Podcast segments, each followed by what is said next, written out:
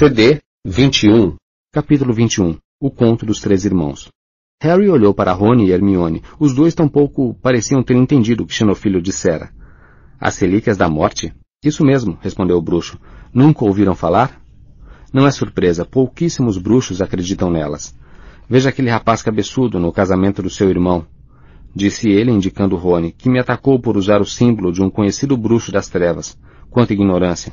Não há nada ligado às trevas nas relíquias, pelo menos não em um sentido rudimentar. A pessoa usa o símbolo para se dar a conhecer a outros crentes, na esperança de que possam ajudá-lo na busca. Ele pôs vários torrões de açúcar na infusão de raiz de cuia e tomou um gole. Desculpe, disse Harry. Continuo sem entender. Por educação tomou um golinho de sua xícara e quase engasgou. A bebida era nojenta, como se alguém tivesse liquefeito feijõezinhos de todos os sabores com sabor de bicho-papão. Bem, como veem, os crentes procuram as relíquias da morte, explicou Xenofilho, estalando os lábios, visivelmente aprovando a infusão de raiz de cuia. Mas que são as relíquias da morte? perguntou Hermione. Xenofilho pôs de lado a xícara vazia. Suponho que estejam familiarizados com o conto dos três irmãos. Harry respondeu que não, mas tanto Rony quanto Hermione responderam afirmativamente. Xenofilho assentiu sério. Ora, muito bem, Sr. Potter. Tudo começa com o conto dos três irmãos. Tem um exemplar aqui em algum lugar. Ele correu os olhos pela sala procurando-o nas pilhas de pergaminhos e livros, mas Hermione interrompeu-o. Tenho o conto, Sr. Lovegood. Trouxe-o comigo. E ela tirou os contos de Beadle, o bardo da bolsinha de contas. O original? perguntou Xenofilho vivamente, e, quando a garota confirmou, ele disse, então por que não o lê em voz alta? É o melhor meio de assegurar que todos nós vamos entender o que vai dizer. Ah, Está bem, disse Hermione nervosa. Abriu o livro e Harry viu que o símbolo que estavam pesquisando encimava a página. Ela pigarreou e começou a ler. Era uma vez três irmãos que estavam viajando por uma estrada deserta e tortuosa ao anoitecer. À meia-noite foi como nossa mãe contou, disse Rony que esticar os braços para trás da cabeça para ouvir. Harry lançou-lhe um olhar aborrecido. Desculpe. Acho que dá mais medo se for meia-noite. Rony replicou. É, Estamos realmente precisando de um pouco mais de medo em nossas vidas, disse Harry sem conseguir se conter. Chinofilho não parecia estar prestando muita atenção e olhava o céu pela janela. Continue, Hermione. Depois de algum tempo, os irmãos chegaram a um rio fundo demais para vadiar e perigoso demais para atravessar a nado. Os irmãos, porém, eram versados em magia, então simplesmente agitaram as mãos e fizeram aparecer uma ponte sobre as águas traiçoeiras. Já estavam na metade da travessia quando viram o caminho bloqueado por um vulto encapuzado. E a morte falou. Desculpe, interrompeu a Harry, mas a morte falou? É um conto de fadas, Harry. Certo, desculpe, continue. E a morte falou. Estava zangada por terem lhe roubado três vítimas, porque o normal eram os viajantes se afogarem no rio. Mas a morte foi astuta. Fingiu cumprimentar os três irmãos por sua magia e disse que cada um ganhara um prêmio por ter sido inteligente o bastante para lhe escapar. Então o irmão mais velho, que era um homem combativo, pediu a varinha mais poderosa que existisse, uma varinha que sempre vencesse os duelos para seu dono, uma varinha digna de um bruxo que derrotara a morte. Ela atravessou a ponte e se dirigiu a um vetusto sabugueiro na margem do rio. Fabricou uma varinha de um galho de árvore e entregou-a ao irmão mais velho. Então o segundo irmão, que era um homem arrogante, resolveu humilhar ainda mais a morte e pediu o poder de restituir a vida aos que ela levara. Então a morte apanhou uma pedra da margem do rio e entregou-a ao segundo irmão, dizendo-lhe que a pedra tinha o poder de ressuscitar os mortos. Então a morte perguntou ao terceiro e mais moço dos irmãos o que queria. O mais moço era o mais humilde e também o mais sábio dos irmãos, e não confiou na morte. Pediu então algo que lhe permitisse sair daquele lugar sem ser seguido por ela. E a morte, de má vontade, lhe entregou a própria capa da invisibilidade. A morte tem uma capa da invisibilidade. Harry tornou a interrompê-la. Para poder se aproximar sorrateiramente das pessoas, disse Rony. Às vezes ela se cansa de atacá-las, agitando os braços e gritando. Desculpe, Hermione. Então, a morte se afastou para um lado e deixou os três irmãos continuarem viagem, e foi o que fizeram, comentando assombrados a aventura que tinham vivido e admirando os presentes da morte. No devido tempo, os irmãos se separaram, cada um tomou um destino diferente. O primeiro irmão viajou uma semana ou mais e ao chegar a uma aldeia distante procurou um colega bruxo com quem tivera uma briga. Armado com a varinha de sabugueiro, a varinha das varinhas, ele não poderia deixar de vencer o duelo que se seguiu. Deixando o inimigo morto no chão, o irmão mais velho dirigiu-se a uma estalagem, onde se gabou em altas vozes da poderosa varinha que arrebatara da própria morte, e, de que a arma o tornava invencível. Na mesma noite, outro bruxo aproximou-se sorrateiramente do irmão mais velho, enquanto ele dormia em sua cama, embriagado pelo vinho. O ladrão levou a varinha e, para se garantir, cortou a garganta do irmão mais velho. Assim a morte levou o primeiro irmão. Entre mentes, o segundo irmão viajou para a própria casa, onde vivia sozinho. Ali, tomou a pedra que tinha o poder de ressuscitar os mortos e virou-a três vezes na mão. Para sua surpresa e alegria, a figura de uma moça que tivera esperança de desposar antes de sua morte precoce surgiu instantaneamente diante dele. Contudo, ela estava triste e fria, como que separada dele por um véu. Embora tivesse retornado ao mundo dos mortais, seu lugar não era ali, e ela sofria. Diante disso, o segundo irmão, enlouquecido pelo desesperado desejo, matou-se para poder verdadeiramente se unir a ela. Então a morte levou o segundo irmão. Embora a morte procurasse o terceiro irmão durante muitos anos, jamais conseguiu encontrá-lo. Somente quando atingiu uma idade avançada foi que o irmão mais moço despiu a capa da invisibilidade e deu-a de presente ao filho. Acolheu então a morte como uma velha amiga e acompanhou-a de bom grado, e iguais partiram desta vida. Hermione fechou o livro. Passou-se um momento até Xenofilho perceber que a garota terminara a leitura. Então, desviou o olhar da janela e disse, Eis a explicação. Desculpe, disse Hermione parecendo confusa. Essas são as relíquias da morte, confirmou Xenofilho. Ele apanhou uma pena na mesa tulhada de objetos ao lado do seu cotovelo e puxou um pedaço rasgado de pergaminho entre mais livros. A varinha das varinhas, disse ele, desenhando uma linha vertical no pergaminho, a pedra da ressurreição e acrescentou um círculo no alto da linha. A capa da invisibilidade, terminou circunscrevendo a linha e o círculo em um triângulo, completando o símbolo que tanto intrigara Hermione. Juntas, disse ele, as relíquias da morte. Mas não há menção das palavras relíquias da morte na história, disse Hermione. Bem, é claro que não, respondeu Xenofilho, irritantemente presunçoso. Isso é uma história para crianças, contada para divertir e não para instruir. Aqueles de nós versados nessas questões, porém, reconhecem que a história antiga se refere a três objetos ou relíquias que, se unidas, tornarão o seu dono senhor da morte. Fez-se um breve silêncio em que Xenofilho olhou para fora. O sol já ia abaixo no céu. Logo Luna terá de latex suficientes, disse ele baixinho. Quando o senhor diz senhor da morte, começou Rony. Senhor, explicou ele, acenando levemente com a mão. Conquistador, vencedor, o termo que você preferir.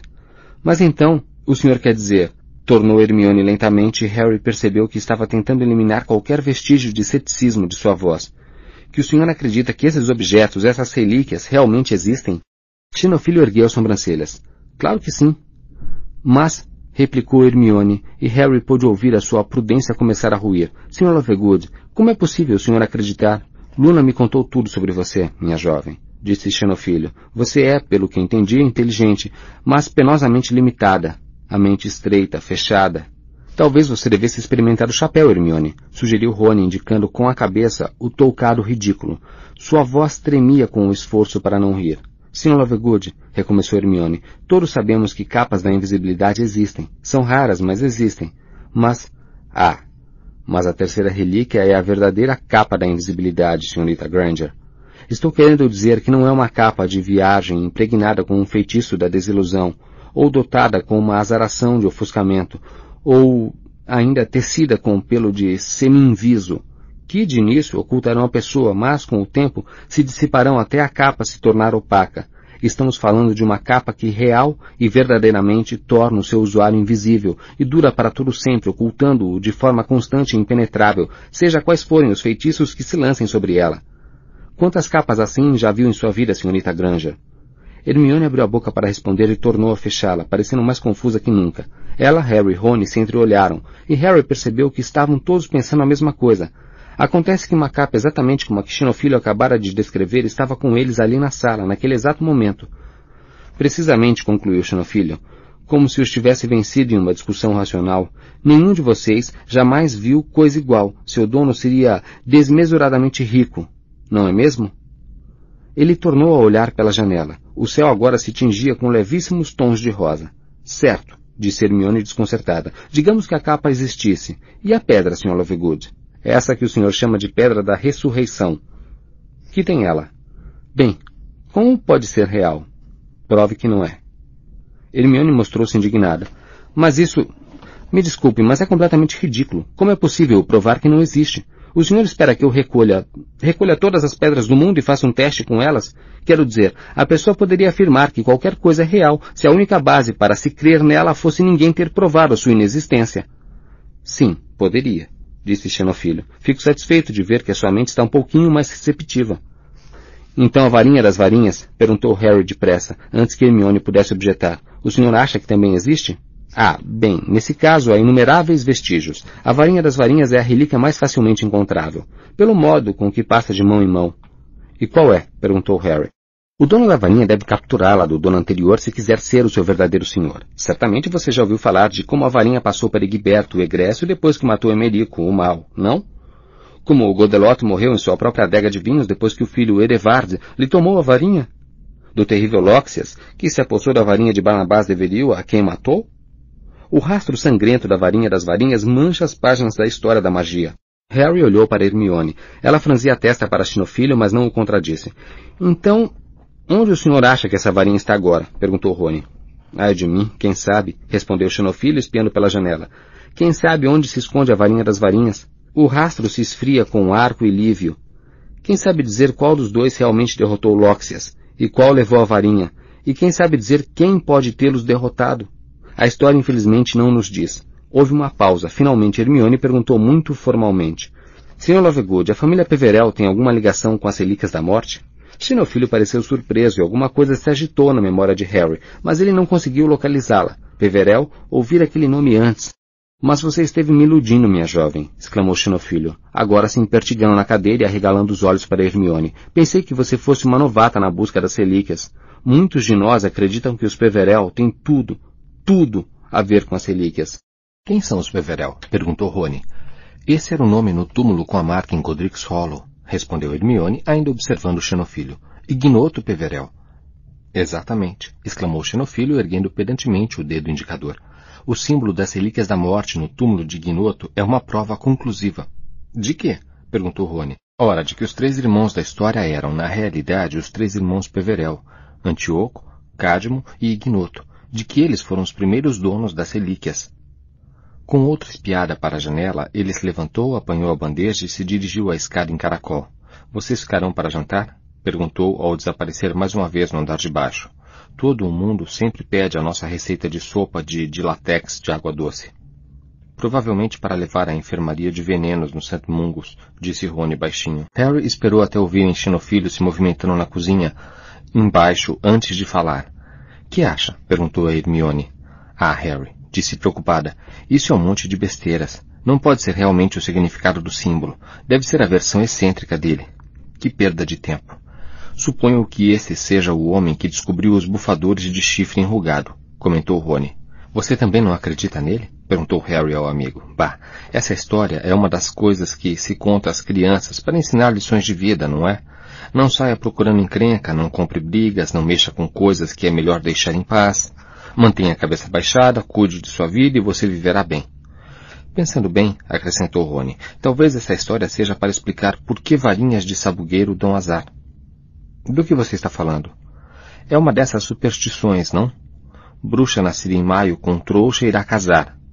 Feitiço ao anoitecer desfaz ao amanhecer. Varinha de sabugueiro azar o ano inteiro. Você já deve ter ouvido. Minha mãe sabe uma porção. Harry e eu fomos criados por trouxas, lembrou-lhe Hermione. Aprendemos outras superstições. Ela deu um profundo suspiro, ao mesmo tempo em que um aroma penetrante subia da cozinha. A única coisa boa em sua exasperação com Xenofilho foi a que fizera esquecer que estava aborrecida com Rony. Acho que você tem razão, disse-lhe. É só um conto moral. É óbvio qual é o melhor presente, qual a pessoa escolheria. Os três falaram ao mesmo tempo. Hermione disse a capa, Rony a varinha e Harry a pedra. Eles se entreolharam com um ar de surpresa e divertimento. Eu sabia que você ia dizer capa, disse Rony a Hermione, mas você não precisaria ser invisível se tivesse a varinha. Uma varinha invencível. Ah, Hermione, qual é? Já temos uma capa da invisibilidade, disse Harry. E tem nos ajudado um bocado, caso você não tenha reparado, protestou Hermione, enquanto que a varinha só serviria para atrair encrencas. Só se você ficasse anunciando, argumentou Rony. Só se você fosse retardado e saísse dançando por aí agitando a varinha no alto e cantando. Tem uma varinha invencível. Venha enfrentá-la se acha que é fera. desde que o cara ficasse de boca fechada? Sei. Mas e o cara conseguiria ficar de boca fechada? Disse Hermione com um ar cético. Sabem, a única coisa verdadeira que ele nos disse foi que há centenas de anos contam-se histórias de varinhas extraordinariamente poderosas. Contam-se? Perguntou Harry. Hermione demonstrou irritação. A expressão era tão carinhosamente conhecida de Harry e Rony que eles riram um para o outro. A varinha da morte e a varinha do destino surgem sob diferentes nomes através dos séculos, em geral nas mãos de algum bruxo das trevas que está se gabando de possuí-las. O professor Beans mencionou algumas, mas ah, é tudo besteira. As varinhas são tão poderosas quanto o bruxo que as usa. Alguns só querem se gabar que a deles é maior e melhor que a dos outros. Mas como é que você sabe, indagou Harry, que essas varinhas, a da morte e a do destino, não são a mesma que reaparece através dos séculos com nomes diferentes? E se todas forem realmente a varinha das varinhas fabricada pela morte? Perguntou Rony. Harry riu. A ideia estranha que acabara de lhe ocorrer era, afinal, ridícula. Sua varinha, lembrou-se, tinha sido de azevinho e não de sabugueiro, e fabricado por olivaras, apesar do que fizera naquela noite em que Voldemort o perseguira pelo céu. E se fosse invencível, como poderia ter se partido? Então, por que você preferiu a pedra? perguntou-lhe Rony. Bem, se fosse possível trazer as pessoas de volta, poderíamos ter Sirius, Olho Tonto, Dumbledore, meus pais. Nem Rony nem Hermione sorriram. Mas, segundo Beedle, o bardo, eles não iriam querer voltar, não é? Continuou Harry, pensando no conto que tinham acabado de ouvir. Suponho que não tenha havido muitas histórias sobre uma pedra que é capaz de ressuscitar os mortos. Houve? Perguntou ele a Hermione. Não, respondeu ela triste. Acho que ninguém, exceto o Sr. Lovegood, se iludiria achando isso possível. Beedle provavelmente tirou a ideia da pedra filosofal. Sabe, em vez de uma pedra que o torne mortal, uma pedra que reverte a morte. O aroma da cozinha se intensificava. Lembrava cuecas queimadas. Harry se perguntou se seria possível comer o suficiente da sopa que Xenofilho estava preparando para evitar magoá-lo. Mas e a capa? perguntou Rony devagar. Vocês não percebem que ele tem razão? Me acostumei tanto a usar a capa do Harry e a achá-la útil que nunca parei para pensar. Nunca ouvi falar em outra igual à do Harry. É infalível. Nunca nos detectaram embaixo dela. Claro que não. Somos invisíveis embaixo dela, Rony. Mas todo o resto que ele disse sobre outras capas, e elas não custam exatamente dez por um nuke, você sabe que é verdade. Nunca me ocorreu antes, mas já ouvi falar de capas cujos feitiços desgastaram com o tempo, ou são rompidas por feitiços que deixam buracos. A de Harry pertenceu ao pai dele, portanto, não é exatamente nova. Não é, mas está. Perfeita. Sei. Tudo bem. Mas, Rony, a pedra. Enquanto discutiam aos cochichos, Harry andou pela sala prestando apenas meia atenção à conversa. Ao chegar à escada circular, ergueu os olhos distraidamente para o andar acima e se perturbou. O seu próprio rosto se refletia no teto do aposento. Passado um momento de perplexidade, ele percebeu que não era um espelho, mas uma pintura. Curioso, começou a subir a escada. Harry, o que é que está fazendo? Acho que você não devia ficar olhando a casa quando ele não está presente. Harry. Porém, já alcançaram o andar de cima. Luna decorara o teto do quarto dela com cinco rostos belamente pintados. Harry, Rony, Hermione, Ginny e Neville. Eles não se moviam como os quadros de Hogwarts, mas ainda assim possuíam certa magia. Harry achou que respiravam. O que pareciam ser apenas finas correntes de ouro passadas em volta das imagens, entrecruzando-as, após um exame mais atento, Harry percebeu que formavam uma palavra, mil vezes repetida em tinta dourada. Amigos, amigos, amigos. Harry sentiu uma grande onda de afeição por Luna. Correu os olhos pelo quarto. Havia ao lado da cama uma grande foto de Luna criança, com uma mulher muito parecida com ela. Estavam abraçadas. A garota, muito mais bem cuidada nessa foto do que Harry jamais a vira na vida. A foto estava empoeirada. Ele achou isso estranho. Olhou melhor o quarto. Havia alguma coisa esquisita. O tapete azul claro também estava coberto de poeira. Não havia roupas no guarda-roupa, cujas portas estavam entreabertas. A cama dava a impressão de frieza e hostilidade, como se ninguém dormisse nela havia semanas. Uma única teia de aranha se estendia sobre a janela mais próxima, cortando o céu tinto de sangue. O que aconteceu? perguntou Hermione quando Harry desceu, mas antes que ele pudesse responder, Xenofilho, vindo da cozinha, chegou ao último degrau, agora trazendo uma bandeja carregada de tigelas. Senhor Lovegood, respondeu Harry, onde está Luna? Desculpe, onde está Luna? Xenofilho parou no patamar. Já... já lhe disse. Foi a ponte de baixo, pescar de latex. Então por que preparou a bandeja apenas para quatro? Xenofilho tentou falar, mas não emitiu som algum. O único ruído era o que vinha da máquina impressora e uma leve vibração da bandeja quando as mãos de Xenofilho tremeram. Acho que Luna não está em casa há semanas. As roupas dela não estão aqui. A cama não tem sido usada. Onde ela está? E por que o senhor fica todo o tempo olhando para a janela? Xenofilo deixou cair a bandeja. As tigelas balançaram e quebraram. Harry, Rony e Hermione sacaram as varinhas. O bruxo congelou, a mão quase alcançando o bolso. Naquele momento, a prensa produziu um enorme estrépito, e vários exemplares do pasquim começaram a descer da máquina para o chão por baixo da toalha. A prensa finalmente silenciou. Hermione se abaixou e apanhou uma revista. A varinha ainda apontando para o Sr. Lovegood. Harry, veja isso. Ele se aproximou o mais rápido que pôde, desviando dos numerosos objetos. A capa do pasquim tinha a sua foto, cortada pelas palavras Indesejável número 1 um, e, na legenda, o prêmio por sua captura. O pasquim vai mudar de diretriz, então? perguntou Harry com frieza, seu cérebro funcionando agilmente. Era isso que o senhor estava fazendo quando foi ao jardim, Sr. Lovegood? Enviando uma coruja ao ministério? Xinofilho umedeceu os lábios. Eles levaram a minha aluna sussurrou. Por causa do que andei escrevendo. Levaram minha aluna e não sei onde ela está ou o que fizeram com ela. Mas talvez me devolvam minha filha se eu... se eu entregar Harry Potter? Hermione terminou a frase por ele. Nada feito, disse Rony taxativo. Saia da minha frente, estamos indo embora. Xinofilho ficou lívido. Um século mais velho, seus lábios se repuxaram em um pavoroso esgar. Estarão aqui a qualquer momento. Preciso salvar Luna. Não posso perder Luna. Vocês não devem ir. Ele abriu os braços diante da escada e Harry teve uma súbita visão de sua mãe fazendo o mesmo diante do seu berço. Não nos obrigue a feri-lo, disse Harry. Saia do caminho, Sr. Lovegood. Harry! gritou Hermione.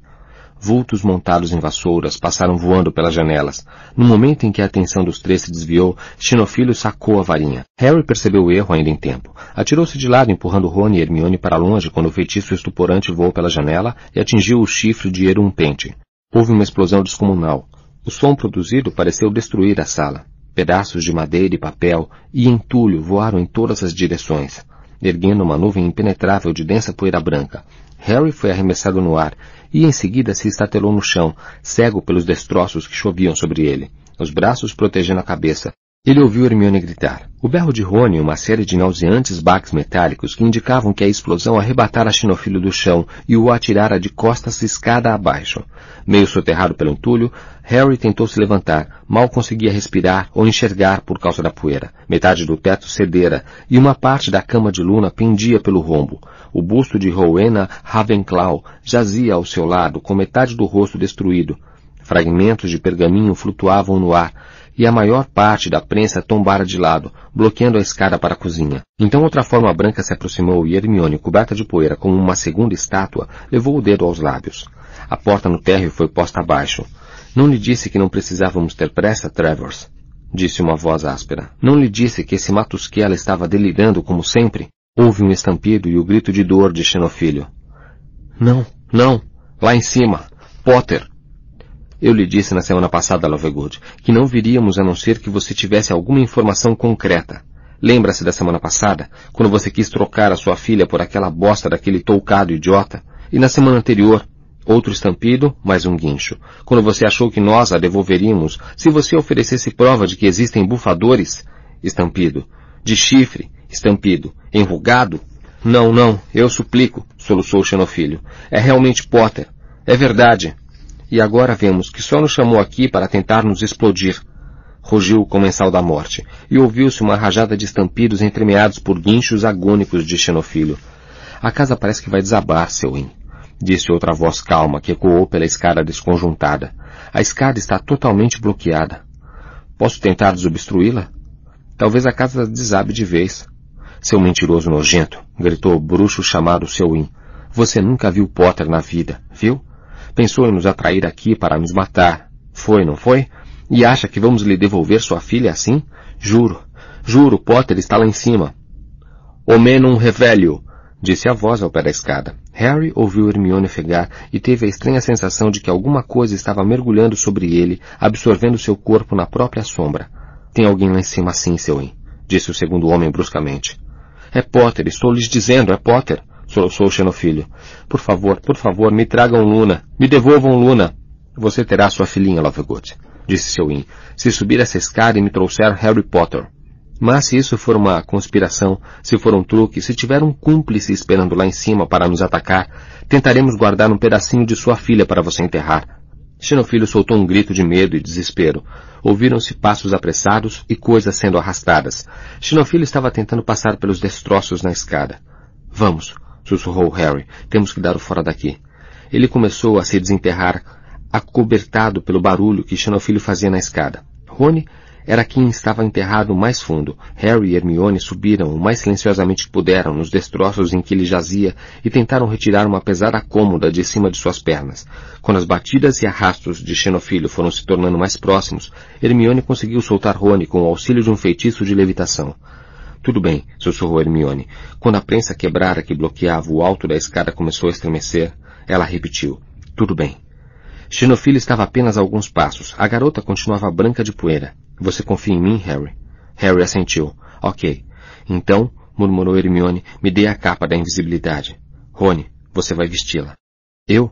Mas Harry, por favor, Rony. Harry, aperte a minha mão. Rony, segure o meu ombro. Harry estendeu a mão esquerda. Rony desapareceu sob a capa. A prensa que bloqueava a escada sacudia. Xenofilo tentava removê-lo usando o feitiço de levitação. Harry não sabia o que Hermione estava esperando. Segurem firme, sussurrou ela. Segurem firme, a qualquer segundo agora. O rosto de Xenofilho, branco como um papel, apareceu por cima da superfície do aparador. Obliviate, ordenou Hermione, apontando a varinha primeiro para o rosto dele e em seguida para o andar de baixo. Deprimo! Ela acabara de explodir uma abertura no soalho da sala de visitas. Eles caíram como pedras, Harry ainda segurando a mão da amiga, como se disso dependesse a sua vida. Ouviram um grito embaixo e o garoto vislumbrou dois homens tentando escapar da vasta quantidade de entulho e móveis quebrados que choveram sobre eles do teto despedaçado. Hermione rodopiou no ar e o rimbombar da casa desabando ecoou em seus ouvidos enquanto a amiga arrastava-o mais uma vez para a escuridão. CD 22 Capítulo 22 As Relíquias da Morte Harry caiu arquejando no capim e se levantou depressa. Pareciam ter aparatado no canto de um campo ao anoitecer. Hermione já estava correndo em círculo à volta deles, gesticulando com a varinha. Protego totalum, salve o Exia. Aquele parasita traiçoeiro, arfou Rony, saindo debaixo da capa da invisibilidade e atirando-a para Harry. Hermione, você é um gênio, um gênio completo, nem acredito que nos safamos. Cave inimicum, eu não disse que era chifre de Erum Pente? Não disse? Agora a casa dele explodiu. Bem feito, comentou Rony examinando o jeans rasgado e os cortes nas pernas. Que acha que farão com ele? Ah, espero que não o matem, gemeu Hermione. Foi por isso que eu quis que os comensais da morte vissem o Harry antes de sairmos, para saberem que o xenofilho não estava mentindo. Mas por que me esconder? perguntou Rony. Porque acham que você está de cama com sarapintose, Rony. Eles sequestraram Luna porque o pai apoiava Harry que aconteceria com a sua família se soubessem que você está com ele? Mas e os seus pais? Estão na Austrália, respondeu Hermione. Devem estar bem. Não sabem de nada. Você é um gênio, repetiu Rony assombrado. E é mesmo, Hermione, concordou Harry com fervor. Não sei o que faríamos sem você. Seu rosto se iluminou sorridente, mas imediatamente ficou sério. E a Luna? Bem, se eles estiverem dizendo a verdade e ela ainda estiver viva, começou Rony. Não diga isso, não diga isso, guinchou Hermione. Ela precisa estar viva. Precisa. Então estará em Azkaban, suponho, disse Rony. Mas se vai sobreviver à prisão... Muita gente não vai sobreviver, afirmou Harry. Ela não suportaria pensar na alternativa. Ela é durona, aluna, muito mais do que imaginamos. Provavelmente está ensinando aos companheiros de prisão tudo a respeito de zonzóbulos e narguilés. Espero que você tenha razão, disse Hermione, e passou a mão pelos olhos. Eu teria tanta pena de Xenofilo se se não tivesse acabado de tentar nos vender para os comensais da morte. Sim, completou Rony. Os garotos armaram a barraca e se retiraram para o seu interior, onde Rony preparou o chá para todos. Depois de se salvarem por um triz, a barraca fria e bolorenta parecia um lar, seguro, familiar e amigo. É, porque fomos lá, gemeu Hermione depois de alguns minutos de silêncio. Harry estava certo, foi uma repetição de Godric's Hollow, uma completa perda de tempo. As relíquias da morte. Quanta besteira. Embora um pensamento repentino parecia ter-lhe ocorrido. Embora aquilo possa ser tudo invenção dele, não? Provavelmente não acredita nem um pouco nessas relíquias. Só queria nos dar corda até os comensais da morte chegarem. Acho que não, disse Rony. É muito mais difícil inventar histórias quando se está sob pressão do que vocês imaginam. Descobri isso quando os sequestradores me pegaram. Foi muito mais fácil fingir que era o Lalau, porque eu conhecia alguma coisa sobre ele, do que inventar alguém inteiramente novo. O velho Lovegood estava sob uma baita pressão, tentando garantir que não fôssemos embora. Acho que nos contou a verdade. Ou o que ele pensa que seja a verdade, só para sustentar a conversa. Bem, Suponho que não faça diferença, suspirou Hermione. Mesmo que estivesse sendo sincero, nunca ouvi tanto absurdo na minha vida. Mas calma aí, replicou Rony. Também disseram que a Câmara Secreta era um mito, não? Mas as relíquias da morte não podem existir, Rony. Você não para de dizer isso, mas uma delas pode, a capa da invisibilidade do Harry. O conto dos três irmãos é uma história, disse Hermione com firmeza. Uma história sobre o medo que os seres humanos têm da morte. Se sobreviver fosse tão simples quanto se esconder sob a capa da invisibilidade, já teríamos tudo de que precisamos. Não sei. Uma varinha invencível seria de bom tamanho, disse Harry girando entre os dedos a varinha de ameixeira brava que tanto detestava. Isso não existe, Harry. Você disse que tem havido uma quantidade de varinhas. A varinha da morte. Ou que nome tenho. Tudo bem. Mesmo que você queira se iludir, a varinha das varinhas é real. E a pedra da ressurreição? Ela desenhou com os dedos pontos de interrogação em torno do nome, e seu tom escorria a sarcasmo. Não há magia que possa ressuscitar os mortos. E pronto. Quando a minha varinha entrou em contato com a de você sabe quem, minha mãe e meu pai apareceram. E Cedrico. Mas não voltaram realmente do além, não é? Disse Hermione. Essas pálidas imitações não são pessoas de fato ressuscitadas. Mas ela, a garota da história, não voltou de verdade, voltou? A história diz que uma vez que a pessoa morre, seu lugar é junto aos mortos. Mas o segundo irmão ainda chegou a vê-la e a falar com ela, não foi? Até conviveu com ela por algum tempo. Harry viu preocupação e outra coisa menos facilmente definível na expressão de Hermione. Então, quando a garota olhou para Rony, ele percebeu que era medo. Harry a deixara apavorada com essa conversa de viver com gente morta. Então aquele tal Peverel que está enterrado em Godric's Hollow, acrescentou depressa, tentando parecer irredutivelmente são. Você não sabe nada dele? Não, respondeu Hermione, parecendo aliviada com a mudança de assunto. Procurei o nome dele depois que vi a marca no túmulo. Se tivesse sido alguém famoso ou feito alguma coisa importante, estaria em um dos nossos livros. O único lugar em que consegui encontrar o nome Peverel foi em A Nobreza Natural, uma genealogia dos bruxos. Pedi o livro emprestado a monstro, explicou, quando Rony ergueu sobrancelhas. Lista as famílias de sangue puro que agora estão extintas pela linhagem masculina. Aparentemente a família Peverel foi uma das primeiras. Extintas pela linhagem masculina? repetiu Rony. Quero dizer que o nome morreu, explicou Hermione. Há séculos no caso dos Peverel. Mas eles talvez ainda tenham descendentes, sob um nome diferente. Então ocorreu a Harry com absoluta clareza que a lembrança que fora despertada com a menção do nome Peverel, um velho imundo brandindo um feio anel na cara do funcionário do ministério, e ele exclamou em voz alta. Servo Gaunt. Desculpe, disse Rony e Hermione ao mesmo tempo. Servo Gaunt, um avô de você sabe quem. Na penseira, com Dumbledore, Servo Gaunt disse que descendia dos Peverel. Rony e Hermione pareciam perplexos. O anel, o anel que virou o Morcrux. Servo Gaunt disse que tinha o brasão dos Peverel nele. Eu o vi sacudindo o anel na cara do funcionário do ministério, quase o enfiou no nariz do homem. O brasão dos Peverel, perguntou Hermione vivamente. Você viu como era ele? Na verdade não, respondeu Harry tentando lembrar. Pelo que pude ver, não tinha nenhum ornato, apenas alguns riscos. Eu só o vi realmente de perto depois de rachado. Harry percebeu a compreensão nos olhos subitamente arregalados de Hermione. Rony olhava de um para o outro abismado. Caramba! Vocês acham que foi o mesmo símbolo outra vez? O símbolo das relíquias? Por que não? perguntou Harry agitado. Servo Gaunt era um babaca velho e ignorante que vivia como um porco e só se importava com a sua ancestralidade. Se aquele anel tivesse sido legado através dos séculos, ele talvez nem conhecesse realmente o seu valor. Não havia livros naquela casa e, pode crer, ele não era do tipo que lê contos de fadas para os filhos. Teria gostado de pensar que os riscos na pedra eram um brasão, porque, na cabeça dele, ter sangue puro transformava a pessoa praticamente em realeza. Sei, e isso é tudo muito interessante, disse Hermione cautelosa. Mas, Harry, se você estiver pensando o que eu acho que está pensando, e por que não? Por que não? Perguntou Harry, abandonando a cautela. Era uma pedra, não era? Ele olhou para Rony em busca de apoio. E se fosse a pedra da ressurreição? O queixo de Rony despencou. Caramba! Mas será que ainda funcionaria? Se o Dumbledore o rachou, funcionaria. Funcionaria. Rony nunca funcionou. Não existe pedra da ressurreição. Hermione se erguera de um pulo, parecendo impaciente e zangada. Harry, você está tentando encaixar tudo na história das relíquias. Encaixar tudo? Hermione, tudo se encaixa sozinho. Sei que é o símbolo das relíquias da morte que estava naquela pedra. Gaunt disse que descendia dos Peverel. Um minuto atrás você disse que nunca viu direito o símbolo que havia na pedra. Onde acha que está o anel agora? perguntou Rony a Harry. Que foi que Dumbledore fez com ele depois que o rachou? Mas a imaginação de Harry já voava adiante, muito além da de Rony e Hermione. Três objetos ou relíquias que, se unidas, tornarão seu dono senhor da morte. Senhor, conquistador, vencedor. Ora, o último inimigo que há de ser aniquilado é a morte. E ele se viu possuidor das relíquias, enfrentando Voldemort, cujas Horcruxes não eram páreo. Nenhum poderá viver enquanto o outro sobreviver. Seria essa a resposta?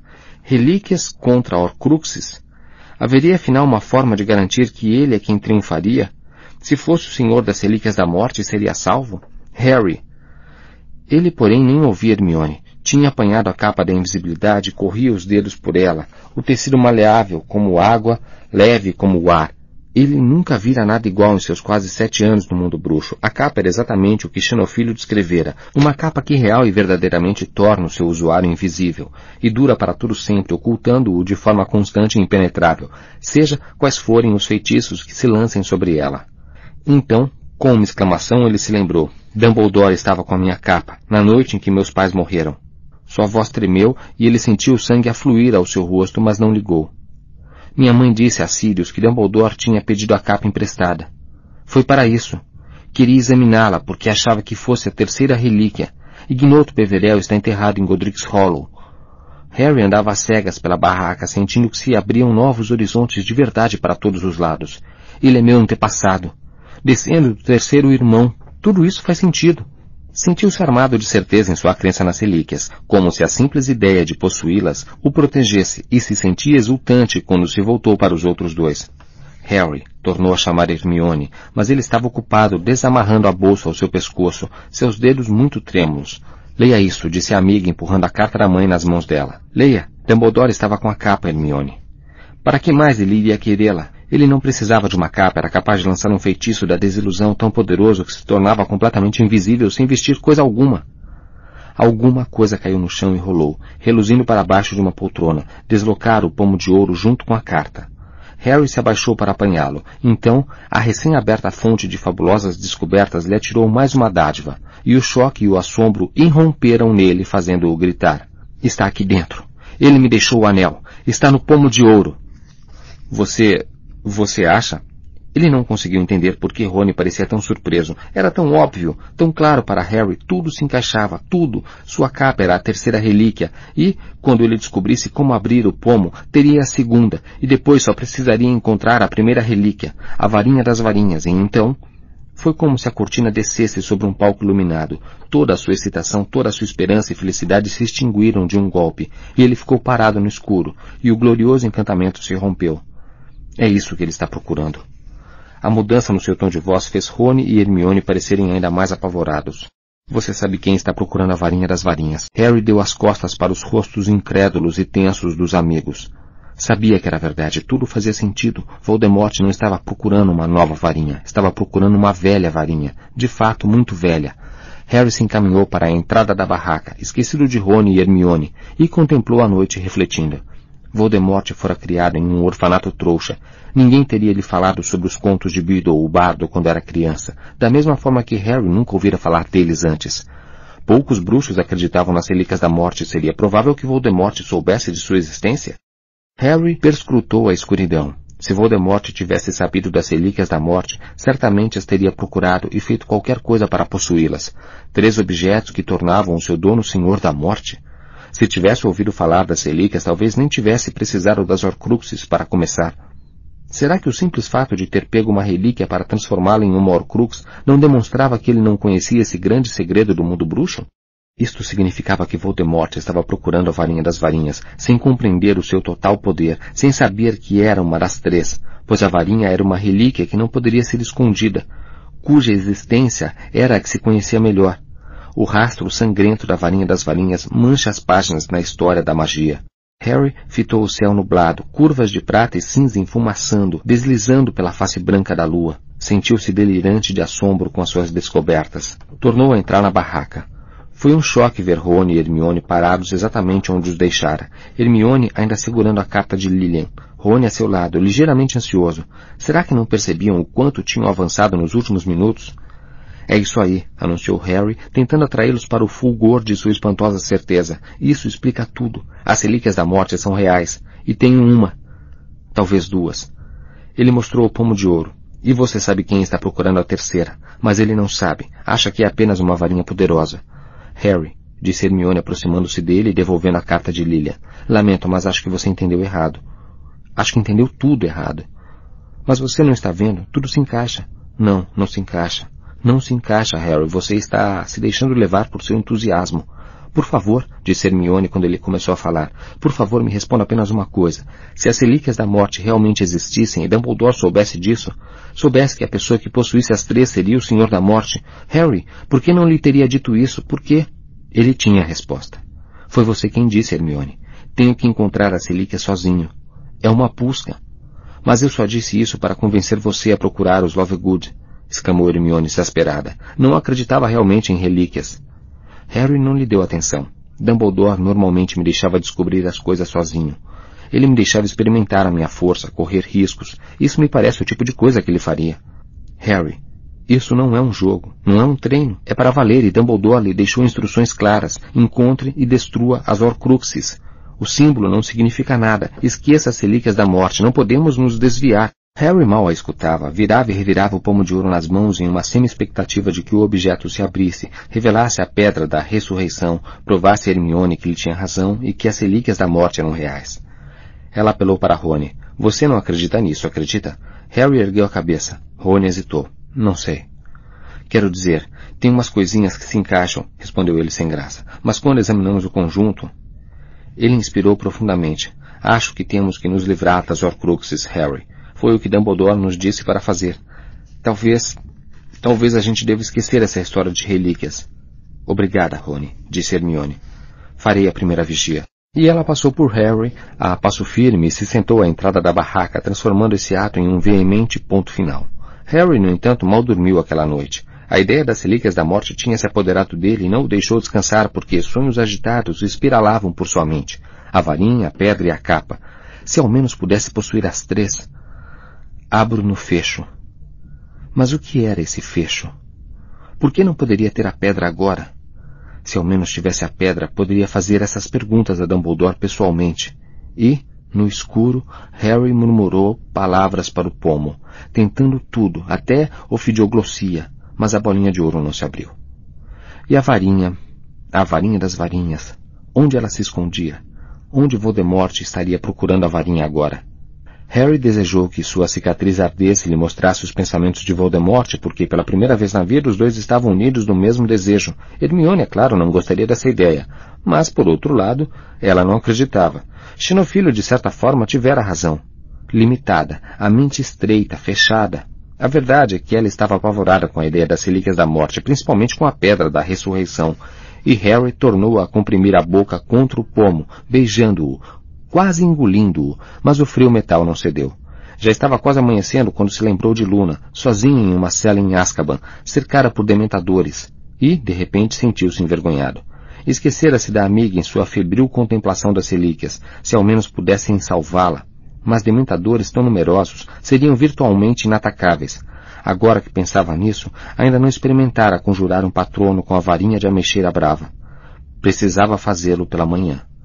Se ao menos houvesse um jeito de obter uma varinha melhor, e o desejo pela varinha das varinhas, a varinha da morte, imbatível e invencível, devorou-o mais uma vez.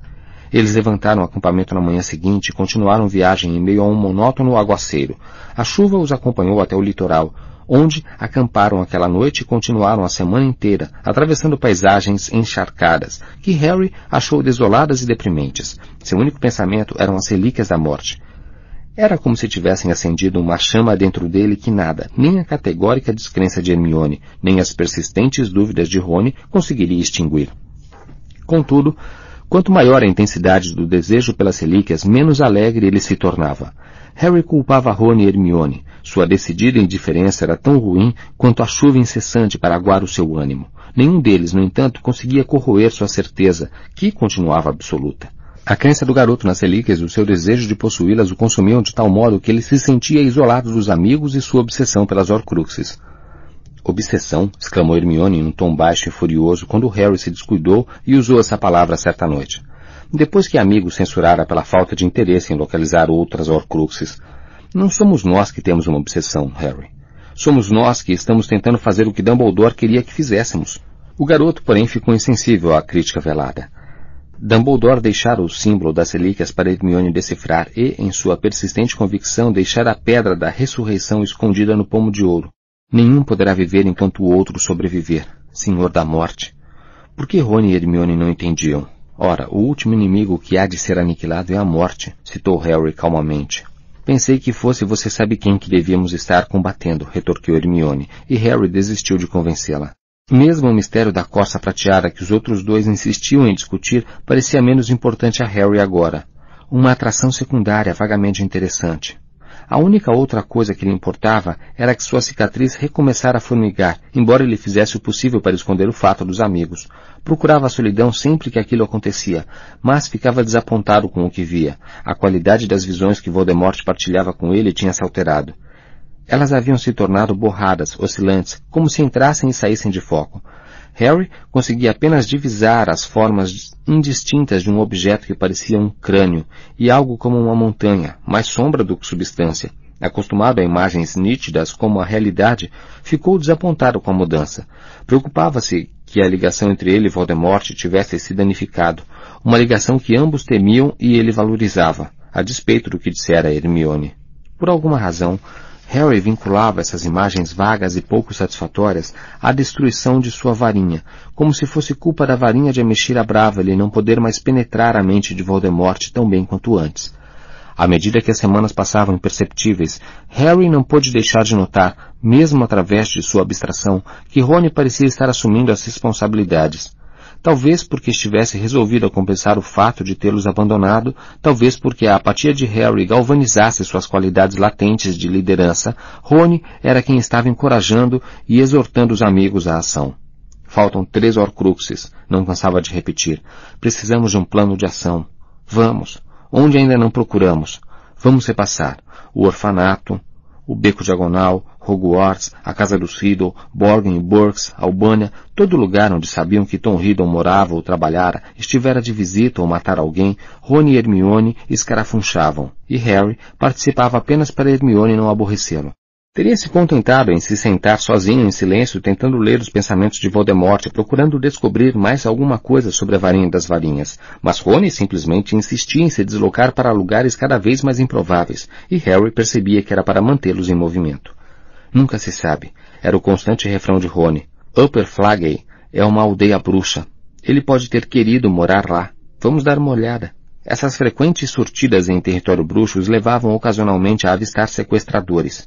Dizem que alguns são tão maus quanto comensais da morte, comentou Rony.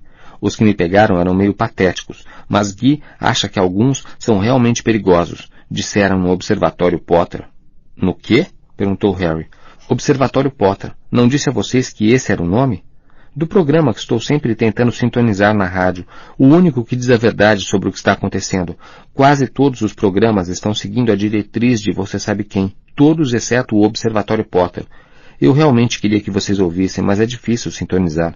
Rony passou a noite usando a varinha para batucar vários ritmos na caixa do rádio, fazendo os botões girar. Ocasionalmente pegava trechos de conselhos para tratar varíola de dragão, e uma vez alguns compassos de um caldeirão de amor quente e forte. Enquanto batucava, Rony tentava acertar a senha, murmurando sequências aleatórias de palavras.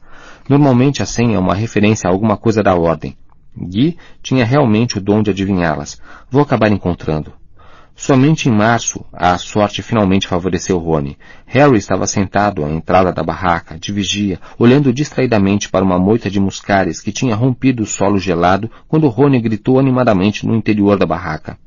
Achei! Achei! A senha era alvo! Entra aqui, Harry! Entra! A senha era alvo!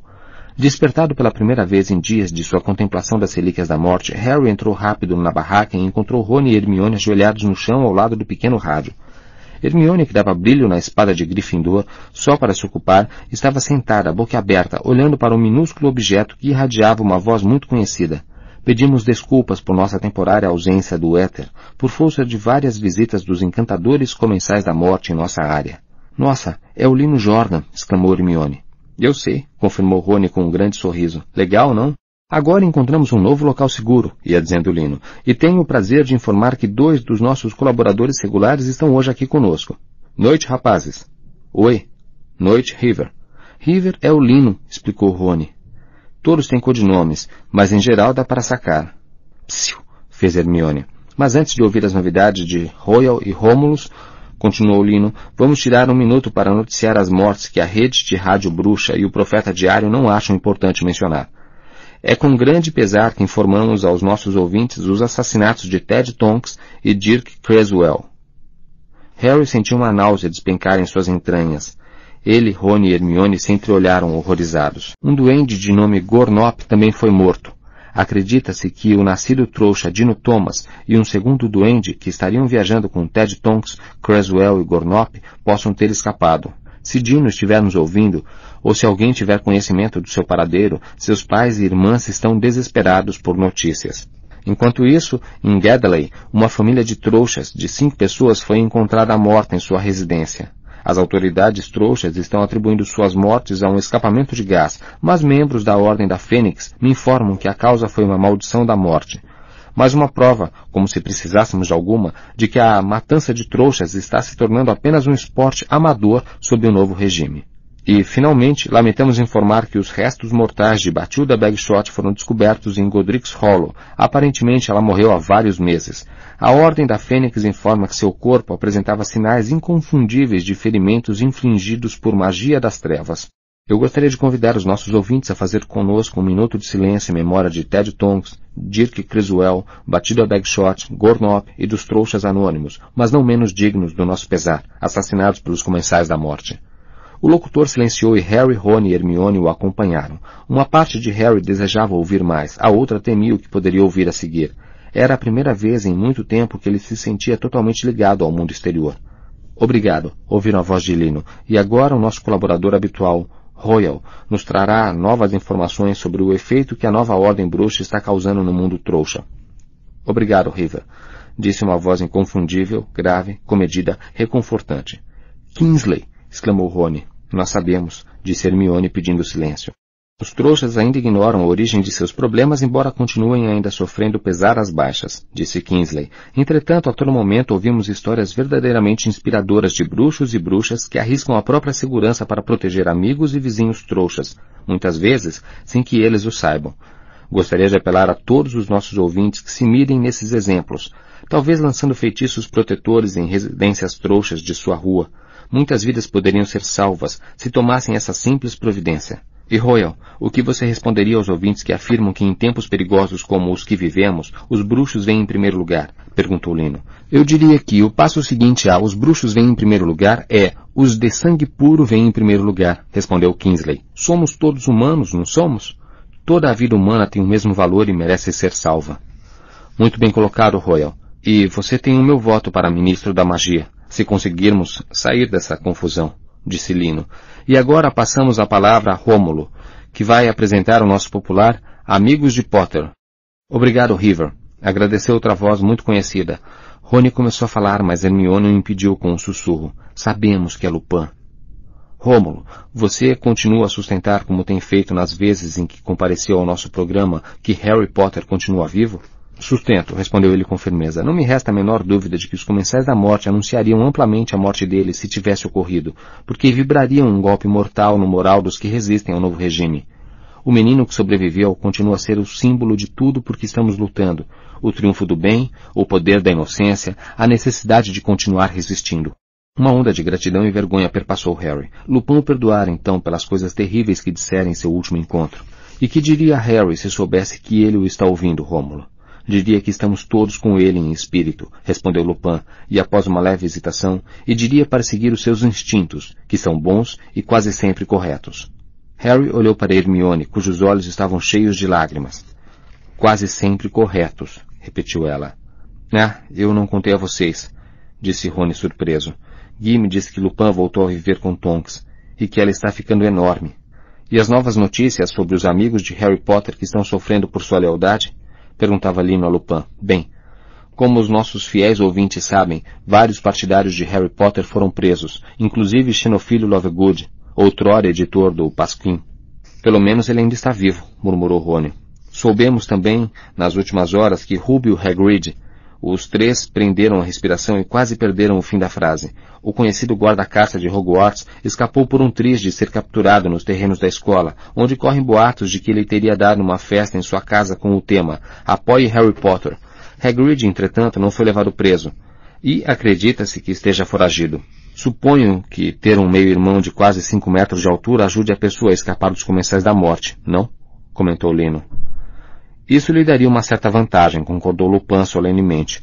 Posso acrescentar que, embora aqui no Observatório Potter aplaudamos a iniciativa dele, gostaríamos de insistir com os partidários mais devotados de Harry que não sigam o exemplo de Hagrid. Festas do tipo apoie Harry Potter são absolutamente insensatas no clima atual. Sem a menor dúvida, Rômulo, concordou Lino.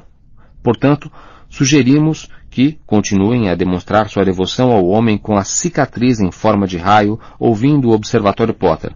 Agora vamos às notícias do bruxo que está se mostrando tão esquivo quanto Harry Potter.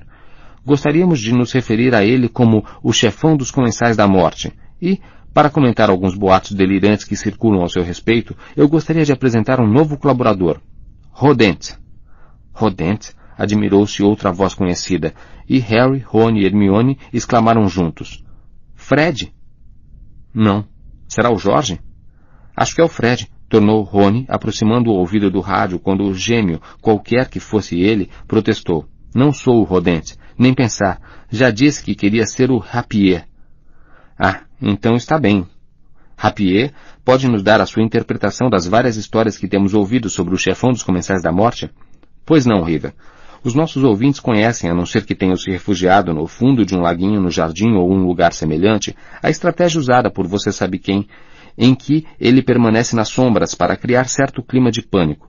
Vejam bem, se todas as notícias de gente que o avistou forem genuínas, deve ter bem uns 19 você sabe quem andando por aí. O que naturalmente convém a ele, comentou Kingsley.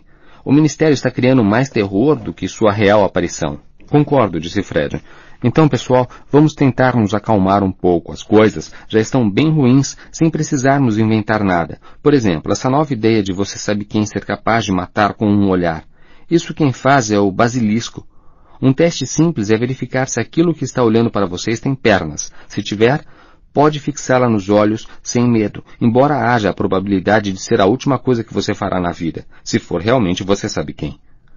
Pela primeira vez em muitas semanas, Harry estava rindo, sentia o peso da tensão deixá-lo. E os boatos de que não param de avistá-lo no exterior? perguntou Lino. Bem, quem não iria querer umas férias agradáveis depois de todo o trabalho pesado que tem feito? respondeu Fred.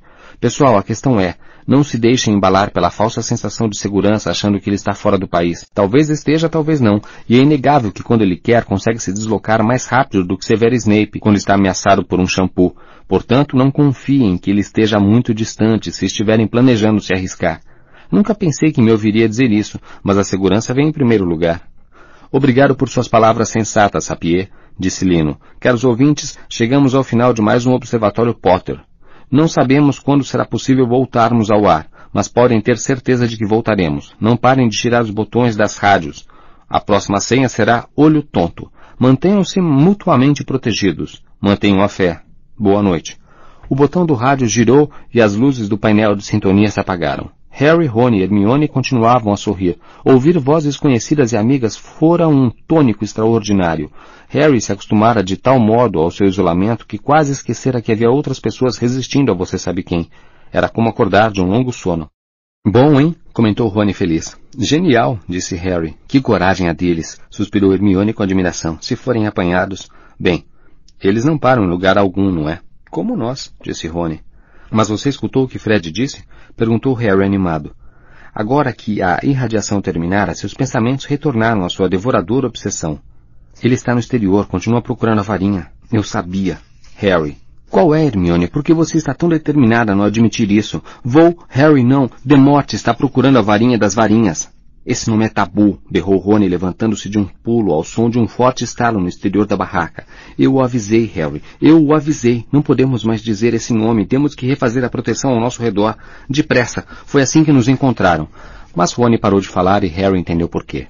O bisbilhoscópio sobre a mesa acender e começar a rodopiar. Ouviram vozes cada vez mais próximas, ásperas e excitadas. Rony puxou o desiluminador do bolso e clicou-o. Luzes se apagaram. Saiam daí com as mãos para o alto, disse uma voz rascante na escuridão. Sabemos que vocês estão aí dentro. Temos meia dúzia de varinhas apontadas para vocês e não estamos ligando para quem vamos amaldiçoar. CD 23 Capítulo 23 A Mansão dos Malfoy Harry olhou para os outros dois, agora meros contornos no escuro. Viu Hermione apontar a varinha, não para fora, mas para o rosto dele. Ouviu-se um estampido, uma explosão de luz branca, e ele se dobrou de dor, incapaz de enxergar. Com as mãos, sentiu seu rosto inchar rapidamente, enquanto passos pesados o cercavam. Levante-se, verme! Mãos desconhecidas ergueram Harry do chão com violência. Antes que pudesse impedir, alguém revistou seus bolsos e tirou a varinha de ameixeira brava. Harry segurou o rosto que doía crucialmente e seus dedos não o reconheceram, tenso, inflamado, balofo, como se tivesse sofrido uma violenta reação alérgica. Seus olhos estavam reduzidos a fendas pelas quais mal conseguia enxergar. Seus óculos caíram quando ele foi carregado para fora da barraca. Conseguia apenas divisar as formas de quatro ou cinco pessoas lutando com Rony e Hermione também no exterior. Larga ela! berrou Rony. Ouviu-se o som inconfundível de punhos socando carne. Rony grunhiu de dor e Hermione gritou. Não, deixe ele em paz, deixe ele em paz. O seu namorado vai receber tratamento pior que isso se estiver na minha lista, disse a voz rascante, horrivelmente familiar. Garota deliciosa. Um petisco. Adoro pele macia. O estômago de Harry revirou. Sabia quem era aquele. Lobo Greyback, o lobisomem que tinha permissão de usar trajes de comensal da morte em troca de sua selvageria de aluguel. Revistem a barraca, ordenou outra voz. Harry foi atirado no chão de cara para baixo. Um baque lhe informou que Rony fora jogado ao seu lado. Eles ouviam passos e trancos. Os homens empurravam poltronas, revistando a barraca. Agora vejamos, quem temos aqui? disse Greyback do alto em tom de triunfo, e Harry foi virado sobre as costas. A luz da varinha incidiu sobre o seu rosto, e Greyback riu. Vou precisar de uma cerveja manteigada para engolir esse. Que aconteceu com você, feioso? Harry não respondeu imediatamente. Eu perguntei, repetiu Greyback, e Harry recebeu um soco no diafragma que o fez dobrar de dor. Que aconteceu com você? Mordido, murmurou Harry. Fui mordido. É, parece que foi, disse uma segunda voz. Qual é o seu nome? rosnou Greyback. Dudley. E o seu primeiro nome? Eu? Walter. Walter Dudley. Verifique na lista, escabior, ordenou Greyback, e Harry o ouviu dar uns passos para o lado para olhar Rony. E você, russo? Lalau Chumpik, disse Rony. Uma ova, exclamou o homem chamado escabior. Conhecemos Lalau Chumpik e ele nos deu uma ajudinha. Ouviu-se outra pancada surda. Fo... Bard, respondeu Rony, e Harry percebeu que sua boca estava ensanguentada. Bard Wedley. Um Weasley? perguntou Greyback em tom áspero. Então é parente daqueles traidores do sangue, mesmo que não seja um sangue ruim. E agora a sua amiguinha bonita. O prazer em sua voz fez Harry se arrepiar. Calma, Greyback, disse Escabior, abafando a caçoada dos outros. Ah, ainda não vou morder. Veremos se ela lembra do nome mais depressa do que o Barney. Quem é você, garotinha? Penelope Clearwater, respondeu Hermione. Parecia aterrorizada, mas convincente. Qual é o seu registro sanguíneo? Mestiça, respondeu Hermione. É fácil verificar, disse Escabior, mas todos eles parecem que ainda estão na idade de frequentar Hogwarts. Faimu, explicou Rony. Saiu, foi, russo. Debochou Escabior. E resolveu acampar? E achou que, só para se divertir, ia usar o nome do Lorde das Trevas? Nã de errão. Arriderte. Arriderte. Arrirdente. Acidente? Ouviram-se mais gargalhadas. Sabe quem gostava de usar o nome do Lorde das Trevas? Weasley. Rosnou Greyback. A Ordem da Fênix. O nome lhe diz alguma coisa? Dó. Bem, eles não demonstram o respeito devido ao Lorde das Trevas, por isso o nome foi declarado tabu. Alguns membros da Ordem foram apanhados assim. Veremos. Amarre-os com os outros dois prisioneiros. Alguém puxou Harry pelos cabelos, arrastou-o por uma pequena distância, empurrou-o para obrigá-lo a sentar e começou a amarrá-lo de costas a outra pessoa. Harry continuava meio cego, incapaz de enxergar muita coisa entre as pálpebras inchadas.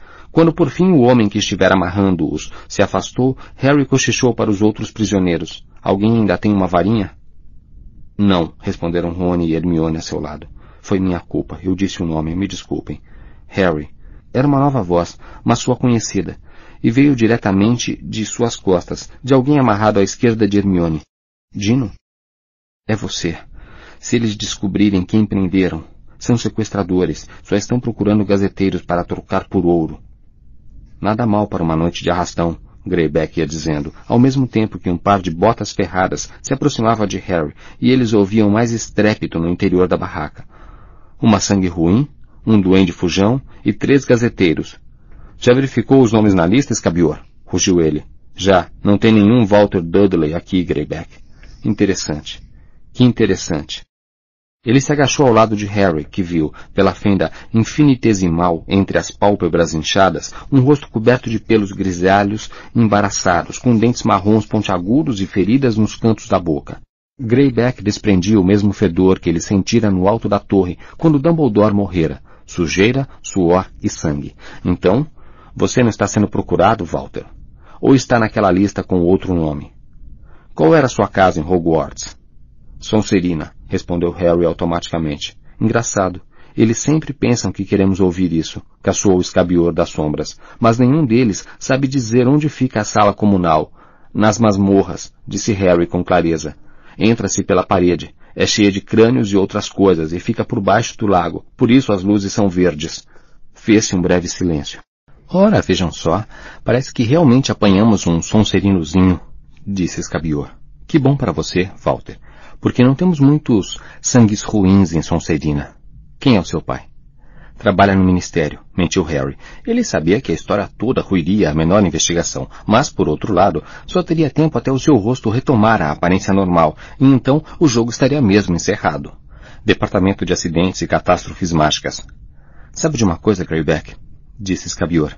Acho que tem um Dudley lá. Harry mal respirava. Será que a sorte, a pura sorte, poderia livrá-los dessa encrenca? Ora, ora, replicou Greyback e Harry ouviu uma leve perturbação naquela voz insensível e percebeu que Greyback estava avaliando se teria, de fato, acabado de atacar e amarrar o filho de um funcionário do ministério. O coração de Harry batia contra as cordas que amarravam suas costelas. Não teria se surpreendido se Greyback pudesse ver. Se você estiver dizendo a verdade, feioso, não precisará recear uma viagem ao ministério. Espero que seu pai nos recompense por recolher você. Mas, protestou Harry, a boca extremamente seca, se você nos deixasse... Ei! Veio um grito do interior da barraca. Olhe só isso, Greyback. Um vulto escuro veio correndo em sua direção e Harry viu um brilho prateado. Tinham encontrado a espada de Gryffindor. Muito bonita, elogiou Greyback. Ah, realmente bonita. Parece coisa fabricada por duendes. Onde foi que você conseguiu uma arma dessas? É do meu pai, mentiu Harry esperando por tudo no mundo que estivesse escuro demais para Greyback ver o nome gravado abaixo do punho. Pedimos emprestada para cortar lenha. Aguenta aí um instante, Greyback. Veja o que saiu no profeta. No momento em que Scabior disse isso, a cicatriz de Harry, que estava distendida sobre a testa inchada, queimou barbaramente. Com maior nitidez do que conseguia enxergar qualquer coisa ao seu redor, ele viu uma construção muito elevada e ameaçadora. Uma fortaleza sinistra, preto carvão, os pensamentos de Voldemort, de súbito, tinham se tornado extremamente nítidos. Ele estava planando em direção ao edifício gigantesco, calma e euforicamente decidido. Tão próxima, tão próxima. Com enorme força de vontade, Harry fechou a mente aos pensamentos de Voldemort e retornou ao lugar em que estava amarrado no escuro, junto a Rony, Hermione, Dino e Grampo, escutando Greyback e Escabior. Hermione Granger, leu Escabior, a sangue ruim, que se sabe estar viajando com Harry Potter. A cicatriz de Harry queimou no silêncio, mas ele fez um esforço supremo para continuar presente e não entrar na mente de Voldemort. Ouviu então o rangido das botas de Greyback ao se ajoelhar diante de Hermione. Sabe de uma coisa, garotinha? Esta foto parece demais com você. Não sou eu. Não sou eu. O guincho aterrorizado de Hermione equivaleu a uma confissão. Que se sabe estar viajando com Harry Potter, repetiu Greyback em voz baixa. Uma calmaria se abatera sobre a cena. A cicatriz de Harry estava agudamente dolorosa, mas ele resistiu com firmeza à atração dos pensamentos de Voldemort. Nunca fora tão importante manter a sanidade mental. Bem, isso muda tudo, não? Sussurrou Greyback. Ninguém falou. Harry percebeu que a gangue de sequestradores observava paralisada e sentiu o braço de Hermione tremer contra o dele. Greyback se levantou e deu alguns passos em direção a Harry, agachando-se outra vez para examinar atentamente suas feições deformadas. Que é isso na sua testa, Walter? perguntou suavemente, seu bafo fétido nas narinas do garoto quando comprimiu com o dedo imundo a cicatriz distendida. Não toque aí, berrou Harry. Não conseguiu se refrear. Pensou que fosse vomitar de tanta dor. Pensei que você usasse óculos, Potter. Não? sussurrou Greyback. Encontrei uns óculos, ganiu um dos sequestradores, rondando em segundo plano. Tinha uns óculos na barraca Greyback. Espere. E, segundos depois, os óculos de Harry foram repostos, com violência em seu rosto. Os sequestradores foram se aproximando para espiá-lo. É ele. Ouviu-se a voz rascante de Greyback. Capturamos Potter. Todos recuaram vários passos, estupefatos com o próprio feito. Harry, ainda lutando para manter a consciência apesar da cabeça que rachava de dor. Não conseguia pensar em nada para dizer. Visões fragmentárias afloravam em sua mente. Ele estava planando em torno das altas muralhas da Fortaleza Negra. Não. Ele era Harry, amarrado e desarmado, correndo grave perigo. Olhando para cima, para a janela mais alta, na torre mais elevada. Ele era Harry, e eles estavam discutindo seu destino em voz baixa. Hora de voar. Para o Ministério. Ao diabo com o Ministério, rosnou Greyback. Eles receberão o crédito e não nos deixarão nem entrar. Acho que devemos levar o garoto direto a você sabe quem. Você vai chamar ele? Aqui? Disse Scabior, em tom assombrado, aterrorizado. Não, rosnou Greyback. Não tenho a... Dizem que ele está usando a casa dos Malfoy como base de operações. Vamos levar o garoto para lá. Harry achou que sabia por que Greyback não ia chamar Voldemort. O lobisomem podia ter permissão para se trajar como um comensal da morte quando queriam usá-lo, mas somente o círculo íntimo de Voldemort recebia a marca negra. Greyback não recebera essa elevada honra. A cicatriz de Harry tornou a queimar, e ele ganhou altitude na noite, voando diretamente para a janela no topo da torre, certeza absoluta de que é ele. Que se não for Greyback, estamos mortos. Quem é que manda aqui? rugiu Greyback, disfarçando a sua momentânea insuficiência. Digo que é Potter. E ele e mais sua varinha são duzentos mil galeões batidos. Mas se vocês forem covardes demais para me acompanhar, qualquer um de vocês, o dinheiro será todo meu, e, com alguma sorte, ainda ganho a garota de lambuja. A janela era uma mera fenda na rocha negra, insuficiente para dar passagem a um homem. Havia uma figura esquelética, apenas visível, enrolada em um cobertor. Morto ou adormecido? Está bem, exclamou Escabior. Está bem. Estamos contigo. E o resto dos prisioneiros, Grebeck? Que faremos com eles? É melhor levarmos o bando todo. Temos dois sangues ruins. São mais dez galeões. Me dê a espada também. Se forem rubis, tem mais uma pequena fortuna aí. Os prisioneiros foram postos de pé. Harry ouvia a respiração de Hermione, rápida e aterrorizada. Agarrem bem firme. Levarei Potter, disse Greyback, segurando Harry pelos cabelos.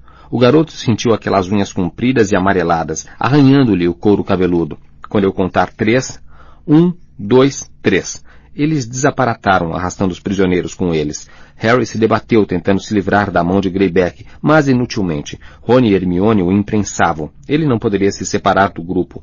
E, quando o aperto esvaziou o ar dos seus pulmões, sua cicatriz queimou ainda mais dolorosamente.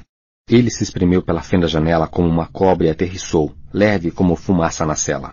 Os prisioneiros se bateram uns contra os outros ao aparatarem uma estradinha rural. Os olhos de Harry, ainda inchados, levaram um instante para se ajustar. Então, ele viu portões com grades de ferro forjados à frente do que lhe parecia uma longa aleia. Sentiu um fiozinho de alívio. O pior ainda não acontecera. Voldemort não estava ali. Estava, e Harry sabia porque continuava a se esforçar para resistir à visão, numa estranha fortaleza no alto de uma torre. Quanto tempo Lord levaria para chegar quando soubesse que Harry estava ali? era outra história. Um dos sequestradores andou até os portões e sacudiu-os. Como entramos? Estão trancados, Greyback. Não consigo. Caramba! Ele puxou depressa as mãos assustado. O ferro estava se torcendo, desenrolando as curvas e caracóis e formando uma cara apavorante que falou com uma voz metálica e sonora. Informe o seu objetivo. Prendemos Potter, rugiu Greyback triunfante. Capturamos Harry Potter. Os portões se abriram. Vamos, disse Greyback aos homens, e os prisioneiros foram empurrados pelos portões e a aléia, entre altas sebes que abafavam seus passos. Harry viu uma forma branca e fantasmagórica no alto e percebeu que era um pavão albino. Ele tropeçou e foi posto de pé com violência por Greyback.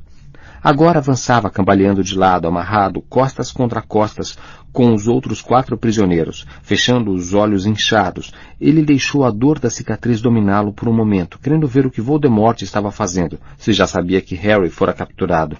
A figura emaciada se mexeu sob o fino cobertor e se virou para ele, os olhos se abrindo no rosto esquelético. O frágil homem se sentou. Grandes olhos fundos se fixaram em Voldemort, então ele sorriu. Perdera a maior parte dos dentes. Então você veio. Achei que viria. Achei que viria um dia. Mas a sua viagem foi inútil. Eu nunca a tive. Você mente. Quando a fúria de Voldemort latejou dentro de Harry, a cicatriz ameaçou estourar de dor, e ele arrebatou sua mente de volta ao próprio corpo, lutando para se manter presente enquanto os prisioneiros eram empurrados pelo saibro. Uma luz forte iluminou-os. Que isso? perguntou uma voz fria, uma voz feminina. Estamos aqui para ver aquele que não deve ser nomeado, respondeu a voz áspera de Greyback. Quem é você? Você me conhece. Havia rancor na voz do lobisomem. Lobo Greyback. Capturamos Harry Potter. Greyback agarrou Harry e virou-o de frente para a luz, forçando os outros prisioneiros a se virarem também. Sei que ele está inchado, senhora, mas é ele. Sou a voz aguda de Escabior. Se olhar mais de perto, verá a cicatriz. E essa aqui, está vendo a garota? É a sangue ruim que está viajando com ele. Não há dúvida que é ele, e trouxemos a varinha dele também. Aqui, senhora. Harry viu Narcisa Malfoy examinando seu rosto inchado. Escabior estendeu a varinha para ela. A mulher ergueu as sobrancelhas. Traga-os para dentro. Harry e os outros foram empurrados e chutados na subida dos largos degraus de pedra e entraram em um hall com as paredes cobertas de retratos. Sigam-me, disse Narcisa atravessando o hall. Meu filho Draco está em casa passando as férias da Páscoa. Se for o Harry, ele saberá. A sala de visitas ofuscou-o depois da escuridão externa. Mesmo com os olhos quase fechados, Harry percebeu as enormes dimensões do cômodo. Havia um lustre de cristal no teto, mais retrato nas paredes escuras e roxas. Duas figuras se ergueram das poltronas junto à ornamentada lareira de mármore, quando os prisioneiros foram empurrados, sala dentro, pelos sequestradores. Que é isso? A voz horrivelmente familiar e arrastada de Lúcio Malfoy bateu nos ouvidos de Harry. Ele começou a entrar em pânico. Não via saída e se tornou mais fácil, à medida que o medo crescia, bloquear os pensamentos de Voldemort, embora sua cicatriz continuasse a queimar. Eles dizem que capturaram Harry Potter, informou a voz fria de Narcisa. Draco, vem aqui. Harry não ousou olhar diretamente para Draco, mas viu-o de esguelha. Uma figura pouco mais alta que ele ergueu-se de uma poltrona, o rosto um borrão pálido e fino sob a cabeleira louro-branco. Greyback forçou os prisioneiros a se virarem mais uma vez para deixar Harry diretamente sob o lustre. Então, moleque? perguntou a áspera voz do lobisomem. Harry ficou de frente para um espelho sobre a lareira, um enorme objeto dourado com uma rica moldura em volutas. Através das fendas dos olhos, ele viu a própria imagem pela primeira vez desde que deixara o largo Grimaldi.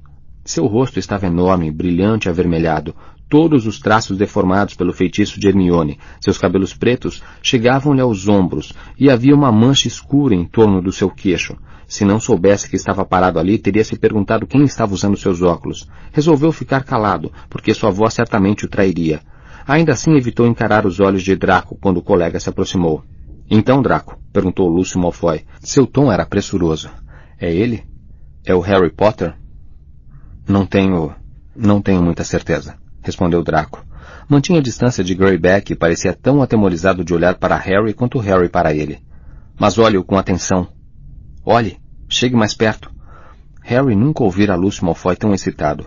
Draco, se formos nós que entregarmos Potter ao Lorde das Trevas, tudo será perdo...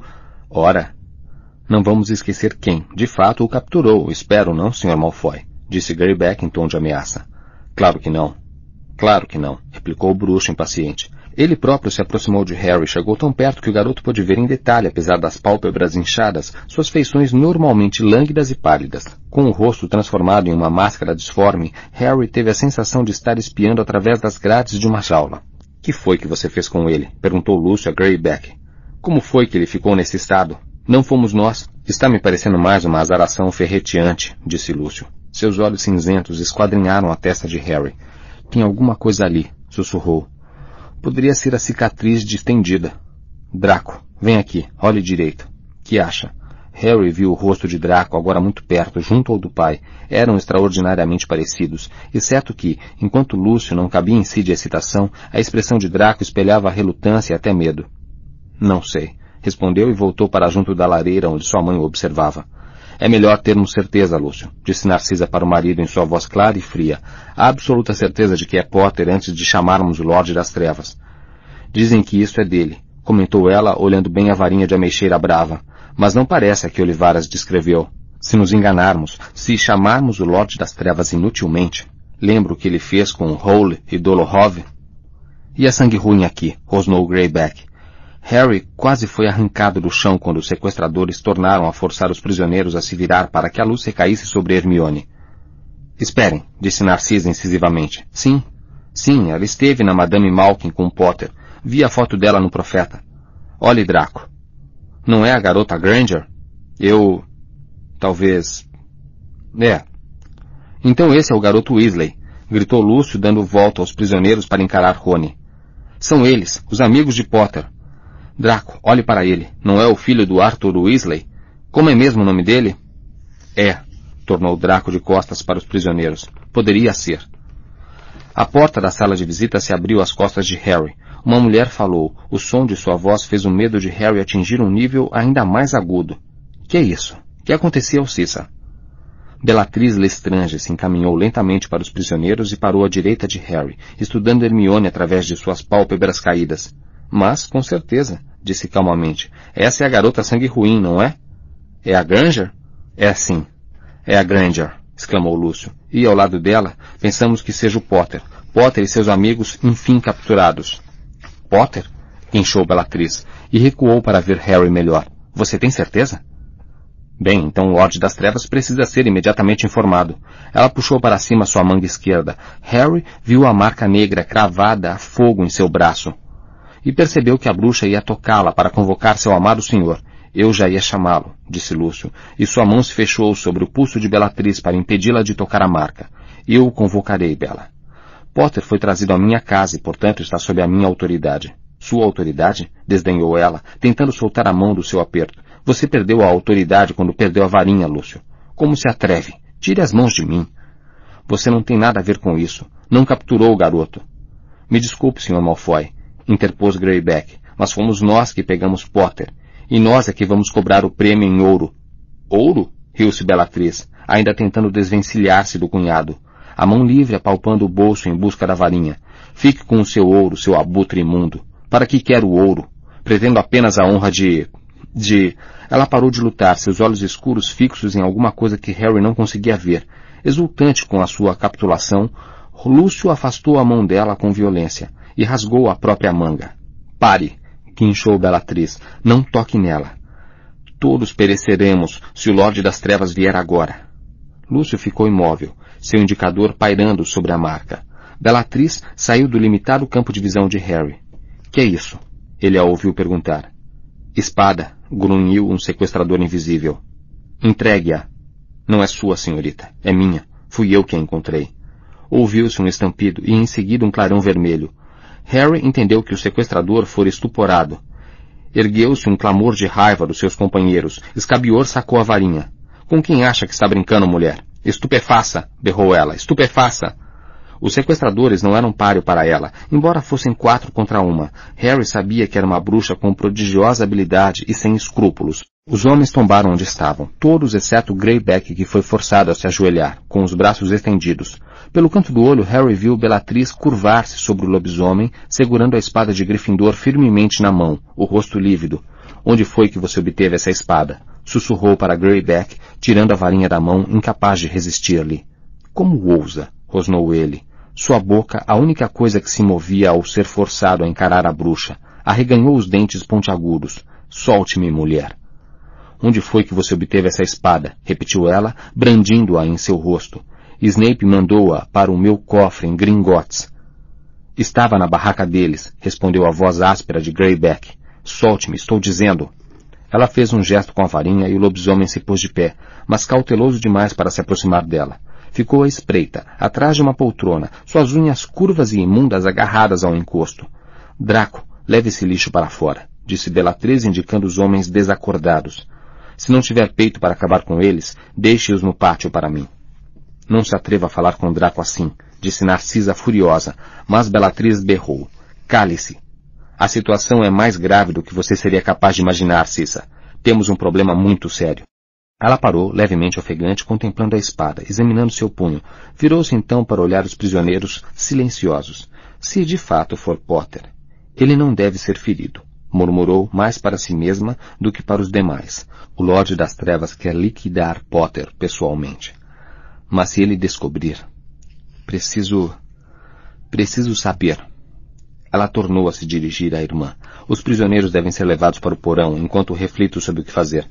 A casa é minha, Bela. Você não dá ordens na minha. Obedeça. Você não faz ideia do perigo que estamos correndo.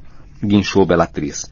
Tinha um ar assustador, demente. Um raio de fogo saiu de sua varinha e fez um furo no tapete. Narcisa hesitou um momento então falou ao lobisomem. Leve os prisioneiros para o porão, Greyback. Espere, disse Belatriz rispidamente. Todos menos a sangue ruim. Greyback soltou um rosnado de prazer. Não, gritou Rony. Pode ficar comigo no lugar dela. Belatriz deu-lhe uma bufetada no rosto. A pancada ecoou pela sala. Se ela morrer durante o interrogatório, você será o próximo. No meu caderninho, traidor do sangue vem logo abaixo de sangue ruim. Leve-os para baixo, Greyback, e verifique se estão bem presos, mas não faça mais nada com eles. Por enquanto. Ela devolveu a varinha a Greyback e tirou uma pequena faca de prata de dentro das vestes. Cortou as cordas que prendiam Hermione aos outros prisioneiros, então arrastou-a pelos cabelos para o meio da sala, enquanto Greyback empurrava os demais para outra porta que se abria para um corredor escuro, a varinha erguida à frente, projetando uma força invisível e irresistível. Acho que ela me dará uma sobrinha da garota quando eu terminar, não? cantarolou Greyback enquanto os forçava a avançar pelo corredor. Eu diria que será suficiente para umas dentadas. Não acha, Russo? Harry podia sentir Rony tremendo. Eles foram obrigados a descer uma escada muito inclinada, ainda amarrados, costas contra costas, correndo o risco de escorregar e quebrar o pescoço a qualquer momento. Ao pé da escada havia uma pesada porta. Greyback destrancou-a com uma batida de varinha. Então empurrou-os para uma sala úmida e mofada e os deixou em total escuridão. O eco da batida da porta do porão ainda não morrera quando ouviram um grito terrível e prolongado vindo diretamente do piso superior. Hermione! Urrou Rony e começou a se contorcer e a forçar as cordas que o prendiam juntos, fazendo Harry cambalear. Hermione! Fica quieto, disse Harry. Cala a boca, Rony. Precisamos descobrir um jeito. Hermione! Hermione! Precisamos de um plano. Para de berrar. Precisamos soltar essas cordas. Harry! Ouviu-se um sussurro na escuridão. Rony? São vocês? Rony parou de gritar. Ouviram um movimento perto deles. Então Harry viu uma sombra se aproximar. Harry? Rony? Luna? É, sou eu. Ah, não, eu não queria que vocês fossem apanhados. Luna, você pode nos ajudar a soltar essas cordas? perguntou Harry. Ah, sim, espero que sim. Tem um prego velho que usamos quando precisamos partir alguma coisa. Espere um instante. Hermione tornou a gritar lá de cima e eles ouviram Bellatrix gritando também, mas suas palavras foram inaudíveis porque Rony tornou a berrar. Hermione! Hermione! Senhor Olivaras, Harry ouviu Luna chamar. Senhor Olivaras, o prego está com o senhor? Se o senhor se afastar um pouquinho, acho que está... que está ao lado do jarro de água. A garota voltou segundos depois. Vocês precisam ficar parados, recomendou ela. Harry sentiu-a enfiar o prego nas fibras resistentes da corda para soltar os nós. Do alto chegava a voz de Bellatriz. Vou lhe perguntar mais uma vez. Onde conseguiram esta espada? Onde? Achamos! Achamos, por favor! berrou Hermione. Rony esticava as cordas com mais força e o prego enferrujado escorregou sobre o pulso de Harry. Rony, por favor, fique parado, sussurrou Luna. Não consigo ver o que estou fazendo. Meu bolso, disse Rony. No meu bolso tem um desluminador. E cheio de luz. Segundos depois ouviu-se um clique e as esferas luminosas que o desluminador absorvera das luzes na barraca voaram pelo porão. Impossibilitadas de se reunir à fonte luminosa, elas ficaram suspensas no ar como minúsculos sóis, inundando de claridade a sala subterrânea. Harry viu Luna, apenas olhos no rosto pálido, e o vulto imóvel de Olivaras, o fabricante de varinhas, enroscado no chão a um canto. Espichando o pescoço, avistou os companheiros de prisão. Dino e Grampo, o duende, que parecia quase inconsciente mantido em pé pelas cordas que o prendiam aos humanos. Ah, assim é muito mais fácil. Obrigada, Rony. Disse Lune e recomeçou a puir as cordas que os prendiam. Olá, Dino. Do alto a voz de Belatriz. Você está mentindo. Sua sangue ruim e imunda. Sei que está. Você esteve no meu cofre, em Gringotes. Diga a verdade, diga a verdade. Outro grito lancinante. Hermione! O que mais você tirou? O que mais tem com você? Me diga a verdade. Ou juro, vou furar você com esta faca. Pronto. Harry sentiu as cordas caírem e, ao se virar, esfregando os pulsos, deparou com Rony correndo pelo porão, olhando para o teto baixo, procurando um alçapão. Dino, com o rosto roxo e sangrento, agradeceu a Luna e ficou parado, tremendo, mas Grampo tombou no chão, parecendo tonto e desorientado, seu rosto escuro coberto de vergões. Rony tentava agora desaparatar sem varinha. Não temos saída, Rony, comentou Luna observando seus esforços infrutíferos. O porão é completamente à prova de fugas. A princípio eu tentei, o Sr. Olivares está aqui há muito tempo. Ele tentou tudo. Hermione recomeçava a gritar. O som atravessava Harry como uma dor física. Sem tomar consciência do forte formigamento de sua cicatriz, ele também começou a correr à volta do porão, apalpando as paredes, sem saber para quê, convencido em seu íntimo de que era inútil. Que mais você tirou? Que mais? Responda! Crucio! Os berros de Hermione ecoavam pela sala de visitas. Rony quase soluçava, socando as paredes com os punhos, e Harry, em absoluto desespero, agarrou a bolsa de Hagrid ao pescoço e tateou-a por dentro. Puxou o pomo de Dumbledore e sacudiu-o, esperando nem sabia o que. Nada aconteceu. Ele acenou com as metades partidas da varinha de Fênix, mas não tinham vida. O caco de espelho caiu brilhando no chão, e ele viu uma cintilação muito azul. O olho de Dumbledore mirava-o do espelho. Nos ajude. Ele berrou, louco de desespero. Estamos no porão da mansão dos Malfoy. Nos ajude. O olho piscou e desapareceu. Harry nem tinha certeza se estivera realmente ali. Inclinou o caco de espelho para um lado e para o outro e não viu nada refletindo, exceto as paredes e o teto de sua prisão. E no alto Hermione gritava mais terrivelmente que antes. E, ao seu lado, Rony urrava. Hermione! Hermione! Como foi que você entrou no meu cofre? Ouviram Bellatrix berrar. Aquele duende nojento no porão a ajudou? Só o conhecemos esta noite, soluçou Hermione. Nunca estivemos em seu cofre. Essa não é a espada verdadeira, é uma cópia. É só uma cópia. Uma cópia? guinchou Bellatrix. Ah, com certeza. Mas é muito fácil descobrir. Ouviu-se a voz de Lúcio. Draco, vá buscar o duende. Ele poderá nos dizer se a espada é ou não verdadeira. Harry correu para o lado oposto do porão, onde Grampo estava encolhido ao chão. Grampo, cochichou ele na orelha pontuda do duende. Você precisa dizer a eles que a espada é falsa. Não podem saber que é a verdadeira. Grampo, por favor. Ele ouviu alguém descer correndo a escada para o porão. No momento seguinte, a voz trêmula de Draco falou do outro lado da porta. Afastem-se. Fiquem enfileirados na parede do fundo. Não tentem nada ou mato vocês. Eles obedeceram. Quando a chave girou na fechadura, Rony clicou o desiluminador e as luzes voltaram instantaneamente para o seu bolso, restaurando as trevas no porão. A porta se abriu de chofre. Malfoy entrou, a varinha à frente, pálido e decidido. Agarrou o pequeno duende pelo braço e recuou, arrastando o grampo com ele. A porta bateu e, no momento seguinte, um forte estalo ecoou no porão. Rony clicou o desiluminador. Três bolas de luz em seu bolso voltaram ao ar, revelando Dobby, o elfo doméstico que acabara de aparatar entre eles. Dobby! Harry deu um tapa no braço de Rony para impedi-lo de gritar, e o amigo pareceu horrorizado com o seu erro. Passos cruzaram o teto no andar de cima. Draco levava grampo a Bellatriz. Os enormes olhos de Dobby, do tamanho de bolas de tênis, se arregalaram. Ele tremia dos pés às pontas das orelhas. Voltara à casa dos seus antigos senhores e, logicamente, estava petrificado. Harry Potter, chiou ele num fiapinho trêmulo de voz. Dobby veio salvá-lo. Mas como foi que você... Um grito terrível abafou as palavras de Harry. Hermione estava sendo novamente torturada. Ele se limitou ao essencial. Você pode desaparatar deste porão? Perguntou ele a Dobby, que assentiu abanando as orelhas. E pode levar humanos com vocês? Dobby tornou a assentir. Certo, Dobby. Quero que você segure Luna, Dino e o Sr. Olivaras e leve-os, leve-os para a casa de Guy e Fleur, sugeriu Rony, o chalé das conchas, nos arredores de Tinworth. O elfo assentiu pela terceira vez, e depois volte. Você pode fazer isso, Dobby? Claro, Harry Potter sussurrou o elfo e correu para o Sr. Olivaras, que pareceu estar quase inconsciente. Segurou então uma das mãos do fabricante de varinhas, depois estendeu a outra a Luno e Dino, que não se moveram. Harry, queremos ajudar vocês, sussurrou Luna. Não podemos deixar vocês aqui, disse Dino. Vão os dois. Nos veremos na casa de Guy e Fleur. Quando Harry falou, sua cicatriz ardeu como nunca, e por alguns segundos ele baixou os olhos não para o fabricante de varinhas, mas para outro homem que era quase tão velho, quase tão magro, mas se ria com desdém. Mate-me então, Voldemort. A morte será bem-vinda. Mas a minha morte não lhe trará o que busca. Há tanta coisa que você não compreende. Ele sentiu a fúria de Voldemort, mas como Hermione tornou a gritar, Harry bloqueou a visão e voltou ao porão e ao horror do seu próprio presente. Vão!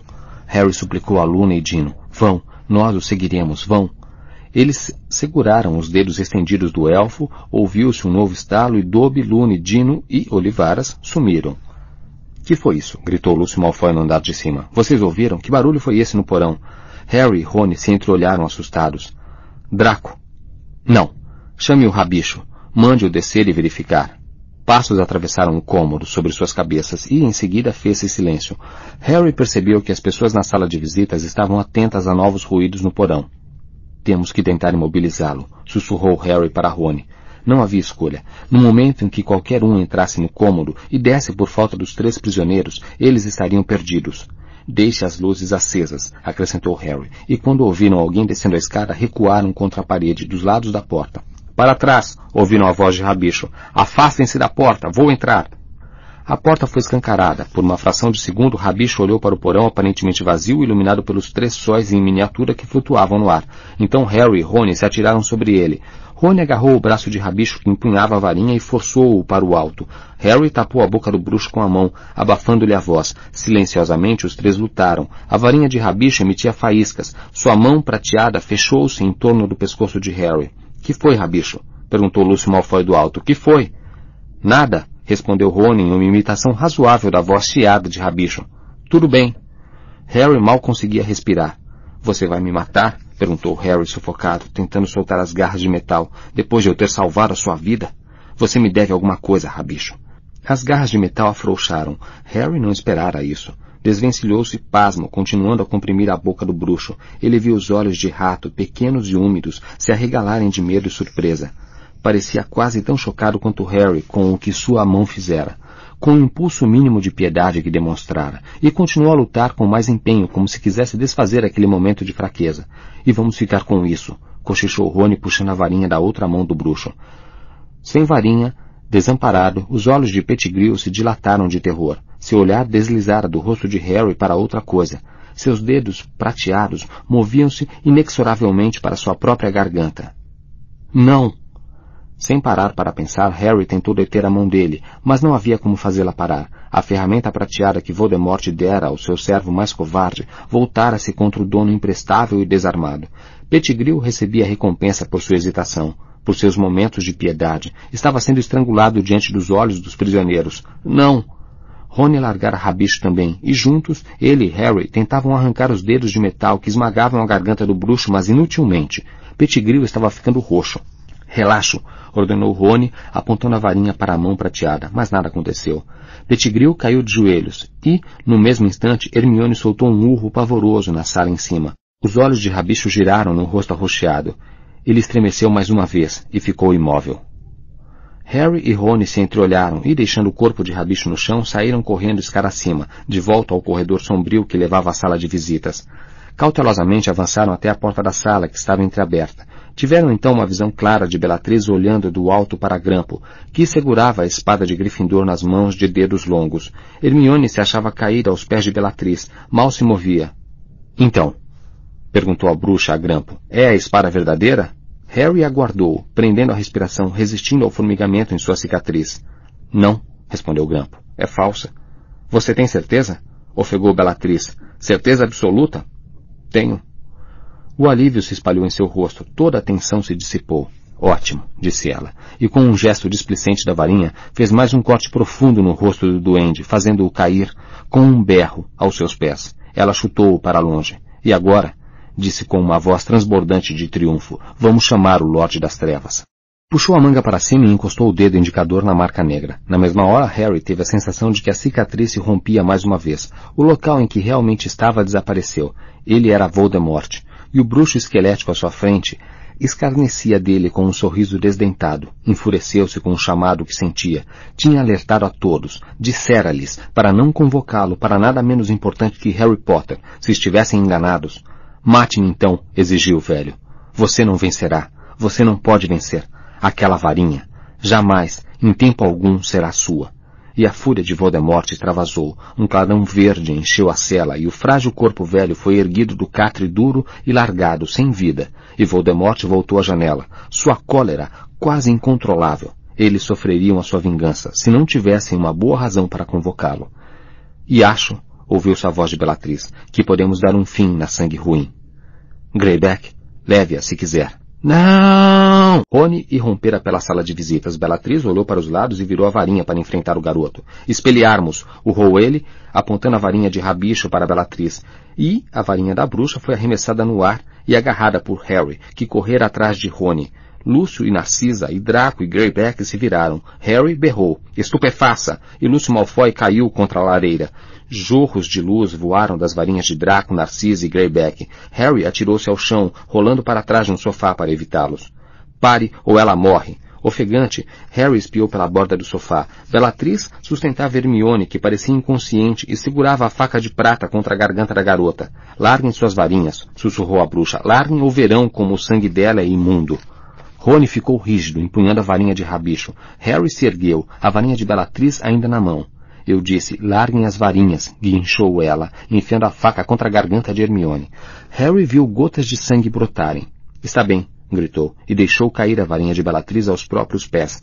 Rony fez o mesmo com a varinha de rabicho. Os dois ergueram as mãos à altura dos ombros. Ótimo. A bruxa olhou de esguelha. Draco, apanhas. O Lorde das Trevas está vindo. Harry Potter, a sua morte está próxima.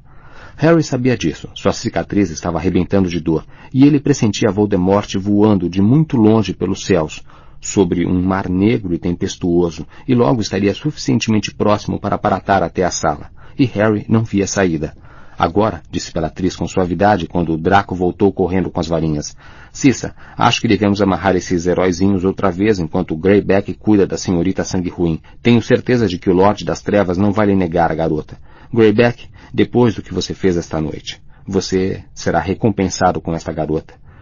Quando ela disse a última palavra, ouviram um rangido peculiar vindo do alto. Todos ergueram os olhos em tempo de ver o lustre de cristal estremecer, e, com um forte estalo e um tinido agourento, começar a despencar. Bellatrix estava diretamente embaixo do lustre, largando Hermione, atirou-se para um lado berrando. O lustre se espatifou no chão, produzindo uma explosão de cristais e correntes, desabando sobre Hermione e o duende, que ainda segurava a espada de Gryffindor.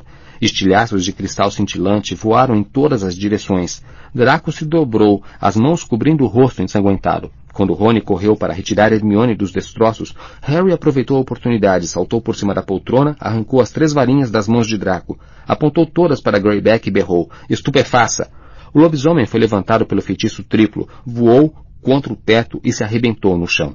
Enquanto Narcisa arrastava Draco para longe, tentando poupá-lo de outros ferimentos, Bellatrix se levantou de um pulo, os cabelos desgrenhados, brandindo a faca de prata, mas sua irmã apontara a varinha para a porta. Dobby! berrou ela, e até Bellatrix parou. Você... você fez o lustre cair? O pequeno elfo entrou na sala, o dedo trêmulo apontando para sua antiga senhora. Não deve ferir Harry Potter, guinchou. Mate-o, Cissa guinchou Bellatrix, mas houve outro forte estalo, e a varinha de Narcisa também voou pelo ar e caiu do lado oposto da sala. Seu macaquinho imundo, vociferou Bellatrix, como ousa tirar a varinha de uma bruxa? Como ousa desafiar os seus senhores? Dobby não tem senhores, guichou o elfo. Dobby é um elfo livre, e Dobby veio salvar Harry Potter e seus amigos. A cicatriz de Harry estava cegando-o de dor. Vagamente ele sabia que tinha momentos, segundos apenas, até Voldemort chegar. Rony, pegue e vá berrou atirando uma das varinhas para o amigo. Abaixou-se para puxar grampo debaixo do lustre, levando ao ombro o duende que ainda gemia, agarrado à espada. Harry segurou a mão de Dobby e rodopiou para desaparatar. Ao mergulhar na escuridão, teve um último vislumbre da sala, as pálidas figuras imóveis de Narcisa e Draco, um risco vermelho que eram os cabelos de Rony e um borrão de prata que voava. A faca de Bellatrix arremessada pela sala contra o lugar em que ele estava desaparecendo a casa de Guy e Fleur, o chalé das conchas, a casa de Guy e Fleur. Ele desaparatara para o desconhecido. Só lhe restava repetir o nome do seu destino na esperança de que isso fosse suficiente para levá-lo até lá. A dor em sua testa transpassava-o, e o peso do duende o sobrecarregava. Sentia a espada de Gryffindor bater contra suas costas. A mão de Dobby puxou a dele. Harry imaginou que o elfo talvez estivesse querendo assumir a desaparatação, levá-los na direção certa, e tentou, apertando seus dedos, indicar que concordava. Eles então pisaram em terra firme e sentiram um cheiro de salinidade no ar. Harry ajoelhou-se, largando a mão de Dobby e tentando baixar Grampo gentilmente no chão. Você está bem? perguntou quando o duende se mexeu, mas Grampo apenas gemeu. Harry apertou os olhos para enxergar na escuridão. Parecia haver um chalé a uma curta distância, sob um vasto céu estrelado, e ele achou que via um movimento do lado de fora. Dobby, aquele é o chalé das conchas? Sussurrou segurando as duas varinhas que trouxera da casa dos Malfoy, pronto para lutar se fosse necessário. Viemos para o lugar certo? Dobby. Ele olhou para os lados. O pequeno elfo estava a alguns passos apenas. Dobby. O elfo oscilou levemente. As estrelas se refletiram em seus grandes olhos brilhantes. Juntos, ele e Harry olharam para o cabo de prata da faca espetada no peito arfante do elfo. Dobby, não! Socorro! Berrou Harry em direção ao chalé. As pessoas que se moviam lá. Socorro! Ele não sabia nem se se importava se eram bruxos ou trouxas, amigos ou inimigos, só se importava com a mancha escura que se espalhava pelo peito de Dobby, e que o elfo estendera os braços finos para Harry com um olhar súplice. Harry segurou-o e deitou-o de lado no capim fresco. Dobby, não morra, Dobby. Não morra, não morra. Os olhos do elfo encontraram os seus e seus lábios se mexeram em um esforço para formar palavras. Harry. Potter. Então o elfo ficou muito quieto e seus olhos eram apenas grandes globos vítreos salpicados com a luz das estrelas que eles já não podiam ver. CD 24 Capítulo 24 O Fabricante de Varinhas foi como mergulhar em um velho pesadelo. Por um instante, ele se viu mais uma vez ajoelhado ao lado do corpo de Dumbledore, ao pé da torre mais elevada de Hogwarts, mas, na realidade, estava contemplando um corpo minúsculo encolhido sobre o capim, trespassado pela faca de prata de Bellatrix. A voz de Harry continuou a dizer, Dobby, Dobby, mesmo sabendo que o elfo se fora para um lugar onde já não poderia atender ao seu chamado. Passados um minuto ou pouco mais, ele percebeu que, afinal, tinha vindo parar no lugar certo, porque ali estavam Guy, Fleur, Dino e Luna, rodeando-o junto ao elfo. Hermione, perguntou ele repentinamente, onde ela está? Rony levou-a para dentro, disse Guy. Vai ficar bem. Harry tornou a olhar para Dobby, esticou a mão e puxou a faca afiada do corpo do elfo. Então, despiu o próprio blusão e, como se fosse um cobertor, estendeu-o sobre Dobby. O mar batia contra rochas em algum lugar ali perto. Harry ficou escutando enquanto os outros discutiam assuntos pelos quais ele não conseguiu se interessar, e tomavam decisões. Dino carregou o grampo, o duende ferido, para dentro de casa. Fleur se apressou em acompanhá-los. Agora Guy dava sugestões para o enterro do elfo. Harry concordou sem realmente saber o que estava dizendo. Ao fazer isso, olhou para o corpinho de Dobby e sua cicatriz formigou e ardeu, e uma parte de sua mente avistou, como se olhasse pelo lado contrário de um telescópio, Voldemort punindo aqueles que tinham ficado na mansão dos Malfoy. Sua fúria era medonha, e, no entanto, a dor de Harry pela perda de Dobby pareceu atenuá-la, transformando-a em uma tempestade distante que lhe chegava da outra margem de um vasto oceano silencioso. Quero enterrá-lo como deve ser, foram as primeiras palavras que Harry teve plena consciência de pronunciar. Não por magia. Você tem uma pá? E poucos segundos depois, ele começou a trabalhar, sozinho, abrindo uma cova no lugar que Guy lhe apontara no extremo do jardim, entre moitas e arbustos. Cavou com uma espécie de fúria, sentindo prazer no trabalho manual, envaidecendo-se com essa antimagia, porque cada gota de suor e cada bolha que se formava eram para ele uma oferenda ao elfo que salvara suas vidas. Sua cicatriz ardeu, mas ele dominou a dor, sentiu-a, sem dela participar. Aprendera finalmente a se controlar, aprender a bloquear sua mente a Voldemort, exatamente o que Dumbledore tinha querido que aprendesse com Snape. Da mesma forma que Voldemort não conseguira possuir Harry quando o garoto se consumira de pesar por Sirius, tampouco agora seus pensamentos conseguiam penetrar Harry, enquanto chorava por Dobby. O pesar aparentemente repelia Voldemort, embora Dumbledore, é claro, tivesse dito que era o amor. Harry continuou a cavar cada vez mais fundo, a terra dura e gelada, subordinando sua dor ao suor, negando a dor na cicatriz. No escuro, tendo por companhia apenas o som da própria respiração das ondas quebrando, reviu o que acontecera na casa dos Malfoy. O que ouvira voltou à sua lembrança, e a compreensão floresceu na treva. O movimento compassado dos seus braços acompanhava o ritmo dos seus pensamentos. Relíquias, Horcruxes, relíquias, Horcruxes. Entretanto, ele já não ardia com aquele desejo obsessivo e estranho. A perda e o medo tinham-no extinguido. Sentia-se como se tivesse levado um tapa para despertar. Cada vez mais fundo, Harry penetrava na cova e sabia onde Voldemort tinha estado aquela noite e quem ele matara na cela mais alta de Nurmengard e por quê. E ele pensou em Rabicho, morto por um mínimo impulso inconsciente de piedade. Dumbledore previra aquilo. Que mais teria sabido? Harry perdeu a noção do tempo, sabia apenas que a noite clareara quando Rony e Dino vieram se juntar a ele. Como está Hermione?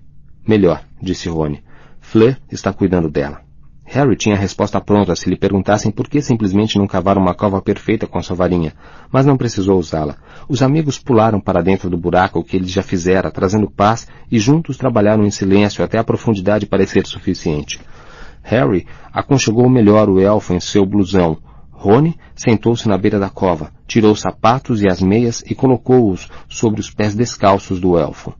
Dino conjurou um chapéu de lã que Harry pousou com cuidado na cabeça de Dobby, abafando suas orelhas de morcego. Devíamos fechar os olhos dele. Harry não ouvira os outros se aproximarem no escuro. Guy estava trazendo uma capa de viagem. Fleur, um grande avental branco, com um bolso do qual saía uma garrafa em que Harry reconheceu a esquelece. Hermione veio embrulhada em um hobby emprestado, pálida e vacilante. Rony abraçou-a pela cintura quando ela se chegou. Luna, que se agasalhara com um dos casacos de Fleur, agachou-se e colocou carinhosamente os dedos sobre as pálpebras do elfo, fechando-as sobre o seu olhar vidrado. Pronto, disse baixinho. Agora ele poderia estar dormindo.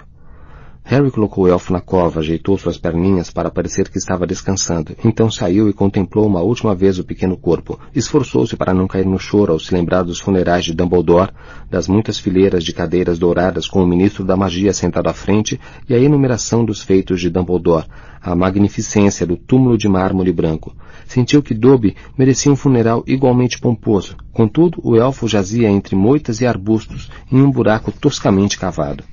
Acho que deveríamos dizer algumas palavras, sugeriu Luna. Eu falo primeiro. Posso? E, como todos olharam para ela, Luna se dirigiu ao elfo morto no fundo da cova. Muito obrigada, Dobby, por me tirar daquele porão. É tão injusto que você tivesse que morrer quando foi tão bom e corajoso. Eu sempre me lembrarei do que fez por nós. Espero que você agora esteja feliz. Ela olhou para Rony na expectativa e ele, pigarreando, disse com a voz rouca. É. Obrigado, Dobby. Obrigado, murmurou Dino. Harry engoliu em seco. Adeus, Dobby. Foi só o que pôde dizer, mas Luna já dissera tudo por ele. Guy ergueu a varinha e o monte de terra ao lado da cova se elevou no ar e caiu sem se espalhar sobre a cova, um montículo avermelhado. Vocês se importam se eu ficar aqui mais um pouco? Harry perguntou aos outros.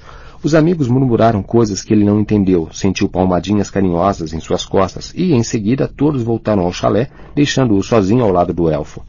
Ele olhou a toda a volta. Havia muitas pedras grandes e brancas, polidas pelo mar, delimitando os canteiros. Harry apanhou uma das maiores e depositou-a, como um travesseiro, no lugar onde agora descansava a cabeça de Dobby. Apanhou então o bolso à procura de uma varinha. Havia duas ali. Ele esquecera, perdera a noção, não conseguiu se lembrar de quem eram as varinhas. Tinha a impressão de que as tirara à força da mão de alguém. Escolheu a mais curta se ajustou melhor a sua mão e apontou-a para a rocha. Lentamente as instruções que murmurava foram aparecendo cortes fundos na superfície da pedra. Ele sabia que Hermione poderia ter feito melhor e provavelmente mais rápido, mas queria marcar o lugar como quisera cavar a sepultura. Quando Harry tornou a se levantar, a pedra exibia os dizeres. Aqui jaz Dobby, um elfo livre. Ele contemplou o seu trabalho por mais alguns segundos, então se afastou, sua cicatriz ainda formigando um pouco e sua mente repleta de pensamentos que tinham lhe ocorrido na cova. Ideias que haviam se formado no escuro, ideias ao mesmo tempo fascinantes e terríveis. Encontrou todos sentados na sala de estar quando entrou no pequeno hall. As atenções concentradas em Guy, que estava falando. A sala era bonita, tinha cores claras e, na lareira, um fogo esperto com lenha recolhida na praia. Harry não quis deixar cair lama no tapete, por isso parou à porta para escutar. Por sorte, Ginny está de férias. Se estivesse em Hogwarts, poderiam tê-la levado antes de chegarmos a ela. Agora sabemos que também está a salvo. Guy virou a cabeça e viu Harry parado. Estou tirando todos da toca, explicou. Levei-os para a casa de Muriel. Os comensais da morte já sabem que Rony está com você. Fatalmente irão perseguir nossa família. Não se desculpe, acrescentou ao ver a expressão de Harry. Sempre foi uma questão de tempo. Papai vem dizendo isso há meses. Somos os maiores traidores do sangue que existem. Como estão protegidos? perguntou Harry. Feitiço Fidélios. Papai é o fiel do segredo. E fizemos o mesmo com este chalé. Aqui sou o fiel do segredo. Nenhum de nós pode ir trabalhar. Mas isso não é o mais importante no momento. Quando Olivaras e Grampo melhorarem, vamos transferi-los para a casa de Muriel também. Não temos muito espaço, mas ela tem. As pernas de Grampo estão se refazendo. Fleur lhe deu um esquelece. Provavelmente poderemos fazer a transferência dentro de uma hora ou... Não, disse Harry e Guy pareceu espantado. Preciso dos dois aqui. Preciso falar com eles. É importante. Ele sentiu autoridade na própria voz, a convicção, a determinação que lhe sobreviera enquanto cavara a sepultura de Dobby. Todos os rostos se voltaram para ele intrigados.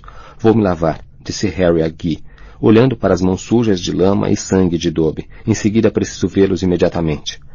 Ele entrou na pequena cozinha e se dirigiu à pia sob a janela, com vista para o mar. O dia amanhecia no horizonte, rosa amarelado e com um leve matiz dourado, e ele foi se lavando, mais uma vez seguindo o fio dos pensamentos que tinham lhe ocorrido no jardim escuro. Dobby jamais poderia lhes dizer quem o enviara ao porão, mas Harry sabia o que tinha visto. Um penetrante olho azul o espiara do caco de espelho e o socorro tinha chegado. Hogwarts sempre ajudará aqueles que a ela recorrem. Harry enxugou as mãos, insensível à beleza da paisagem à janela e aos murmúrios dos demais na sala de visitas. Contemplou o oceano e se sentiu mais próximo neste amanhecer do que jamais se sentira do âmago de tudo. E sua cicatriz formigava e ele sabia que Voldemort também estava chegando lá. Harry entendia, e contudo não entendia. Seu instinto lhe dizia uma coisa, seu cérebro outra bem diversa. O Dumbledore em sua mente sorria, observando-o por cima das pontas dos dedos juntos, como se estivesse orando. O Senhor deu a Rony o desiluminador. O Senhor o compreendeu. Deu-lhe um meio de voltar atrás. E o Senhor compreendeu o rabicho também. O Senhor sabia que havia nele certo arrependimento em algum lugar. E se os conhecia? O que conhecia de mim, Dumbledore? Estou destinado a saber, mas não a buscar? O senhor sabia como eu acharia isso penoso? Foi por isso que dificultou tanto? Para que eu tivesse tempo de concluir sozinho? Harry ficou muito quieto, os olhos vidrados, observando o ponto em que uma borda dourada e ofuscante de sol se erguia no horizonte. Baixou então os olhos para as mãos limpas e ficou momentaneamente surpreso de ver a toalha que segurava. Colocou-a de lado e voltou ao hall, e, no caminho, sua cicatriz latejou raivosa e lampejou em sua mente fugaz como o reflexo de uma libélula na superfície da água, os contornos de um edifício que ele conhecia excepcionalmente bem. Guy e Fleur estavam parados ao pé da escada. Preciso falar com o Grampo e com o Olivaras, disse Harry. Não, respondeu Fleur. Você vai ter que esperar, Harry. Os dois estão muito ruins, cansados. Lamento, disse ele sem se exasperar, mas não posso esperar. Preciso falar com eles agora, em particular e separadamente. É urgente. Harry, que diabo está acontecendo? perguntou Guy. Você aparece aqui com um elfo doméstico morto e um duende semi-inconsciente. Hermione com a aparência de que foi torturado e Rony se recusa a me dizer o que aconteceu. Não podemos lhe contar o que estamos fazendo, disse Harry taxativamente. Você pertence à Ordem, Guy. Sabe que Dumbledore nos confiou uma missão. Não podemos discuti-la com mais ninguém. Fleur deu um muxoxo de impaciência, mas Guy não se virou. Encarava Harry. Seu rosto coberto de cicatrizes estava impenetrável. Por fim, disse. Tudo bem. Com quem quer falar primeiro? Harry hesitou. Sabia o que pesava sobre sua decisão. Restava-lhe muito pouco tempo. Agora era o momento de decidir. Horcruxes ou relíquias? Grampo. Falarei com Grampo primeiro. Seu coração disparou, como se tivesse corrido e acabado de saltar um enorme obstáculo. Aqui em cima, então, disse Guy mostrando-lhe o caminho. Harry subira vários degraus quando parou e olhou para trás. Preciso de vocês dois também, gritou para Rony e Hermione, que estavam rondando, meio escondidos, o portal da sala de visitas. Os dois surgiram à luz do hall, parecendo estranhamente aliviados. Como você está? Harry perguntou a Hermione. Você foi fantástica inventando aquela história, enquanto ela a machucava daquele jeito. Hermione esboçou um sorriso e Rony lhe deu um aperto carinhoso no braço. O que estamos fazendo agora, Harry? perguntou ele. Vocês verão. Venham. Harry e Rony e Hermione subiram com guia a um pequeno corredor. Nele havia três portas. Aqui, disse Guy, abrindo a porta para o quarto dele e de Fleur. O cômodo também se abria para o mar, agora salpicado de dourado. Harry aproximou-se da janela, deu as costas para a vista espetacular e aguardou, os braços cruzados, a cicatriz formigando. Hermione sentou-se na poltrona ao lado da penteadeira e Rony sobre o braço do estofado. Guy reapareceu trazendo o pequeno duende que ele acomodou cuidadosamente na cama. Grampo resmungou um agradecimento e Guy saiu, fechando a porta e isolando todos. Lamento fazê-lo se levantar, disse Harry. Como estão suas pernas? Doloridas, respondeu o duende, mas se recuperando. Ele ainda se agarrava à espada de Gryffindor, e tinha um ar estranho, meio truculento, meio intrigado. Harry registrou a pele macilenta do duende, seus longos dedos finos, seus olhos negros. Fleur tirara seus sapatos. Os pés compridos estavam sujos. Era pouco mais robusto do que um elfo doméstico. A cabeça em forma de domo era muito maior do que a de um humano. Você provavelmente não lembra, começou Harry que foi o duende que o levou ao seu cofre na primeira vez que visitou Gringotts? Completou o grampo. Lembro, Harry. Lembro sim. Mesmo entre os duendes você é muito famoso, Harry Potter. Harry e o duende se encararam, avaliando um ao outro. Sua cicatriz continuava a formigar. Ele queria acabar depressa a entrevista com Grampo e, ao mesmo tempo, temia fazer um movimento em falso. Enquanto tentava decidir o melhor modo de abordar o seu pedido, o duende quebrou o silêncio. Você enterrou o elfo? disse ele em um tom inesperadamente rancoroso. Observei-o da janela do quarto ao lado. Enterrei, confirmou Harry. Grampo olhou-o pelo canto de seus amendoados olhos negros. Você é um bruxo incomum, Harry Potter. Como assim? perguntou Harry esfregando distraidamente a cicatriz. Você cavou a sepultura. E? Grampo não respondeu. Harry achou que estava sendo escarnecido por agir como um trouxa, mas não lhe importava se Grampo aprovava ou não a sepultura de Dobby, preparou-se para o ataque. Grampo, preciso lhe perguntar. Você também salvou um duende. Que? Você me trouxe para cá. Me salvou. Bem, espero que não esteja se lamentando, disse Harry meio impaciente. Não, Harry Potter. E, com um dedo, torceu a barbicha rala do queixo. Mas você é um bruxo estranho. Certo.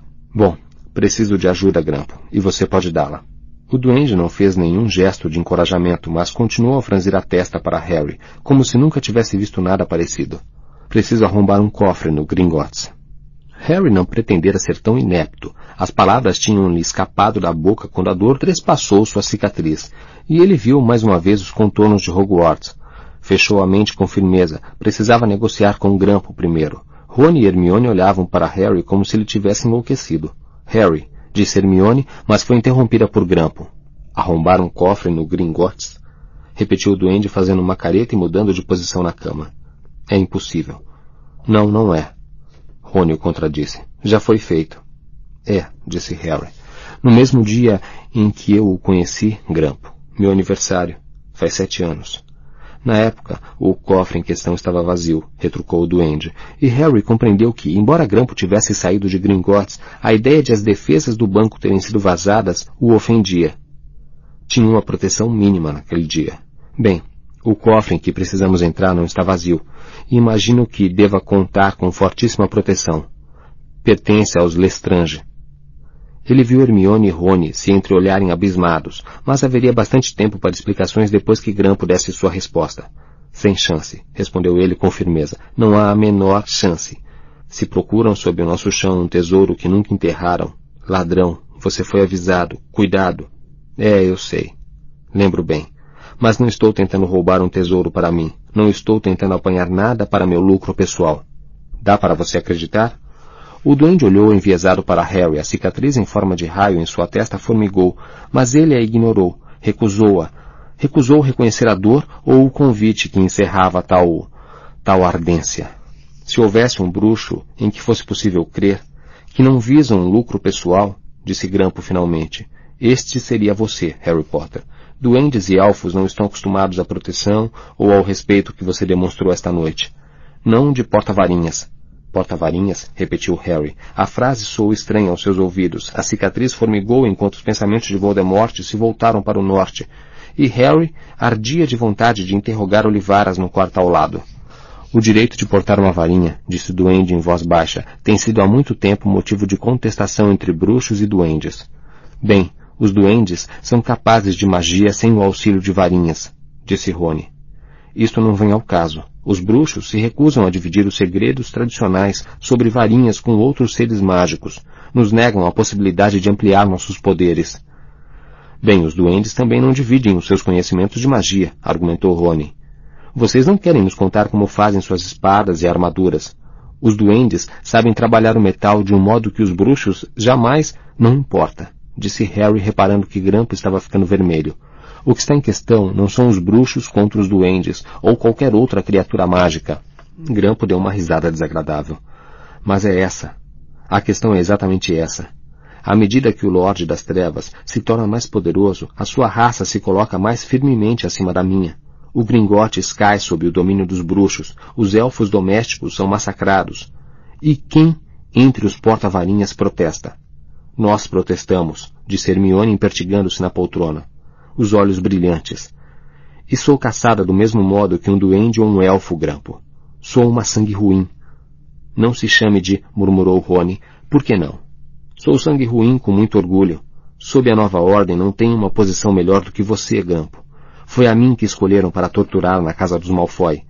Enquanto falava, ela afastou a gola do Hobbit para mostrar o corte fino que Bellatrix fizera, vermelho, contra a pele de sua garganta. Você sabia que foi Harry quem libertou o Dobby? Perguntou ela. Você sabia que há anos queremos que os elfos sejam livres? Rony se mexeu incomodado no braço da poltrona de Hermione. Você não pode desejar a derrota de você sabe quem mais do que desejamos, Grampo.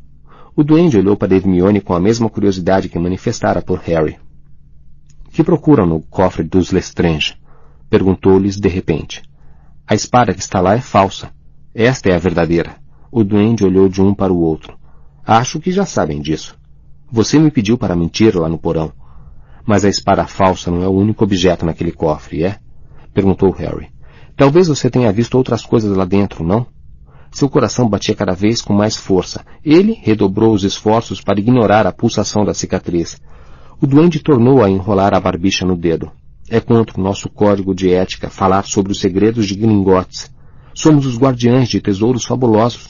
Temos um dever para com os objetos postos sob nossa guarda e que foram muitas vezes feitos por nossas mãos. O duende acariciou a espada e seus olhos negros correram de Harry para Hermione, dela para Rony e de volta. Tão jovens, disse finalmente, para estarem lutando contra tantos. Você nos ajudará? perguntou Harry. Não temos a menor esperança de arrombar o cofre sem a ajuda de um duende. Você é a nossa única chance. Vou pensar no pedido, disse Grampo irritantemente. Mas começou Rony zangado. Hermione cutucou-o nas costelas. Muito obrigado, disse Harry. O duende inclinou a cabeça grande de topo arredondado, assentindo, e então flexionou as pernas curtas. Acho, disse ele, acomodando-se ostensivamente na cama de Guy e Fleur, que aquela esquelece já fez efeito. Poderei, enfim, dormir. Me deem licença. É claro, disse Harry, mas antes de sair do quarto, inclinou-se e apanhou a espada de Gryffindor que estava ao lado do duende. Grampo não protestou, mas Harry pensou ter visto rancor em seus olhos quando fechou a porta. Bostinha, sussurrou Rony. Ele está se divertindo em nos fazer esperar. Harry, sussurrou Hermione, afastando os dois da porta para o meio do corredor ainda escuro. Você está dizendo o que penso que está dizendo. Você está dizendo que tem uma Horcrux no cofre dos Lestrange? Estou.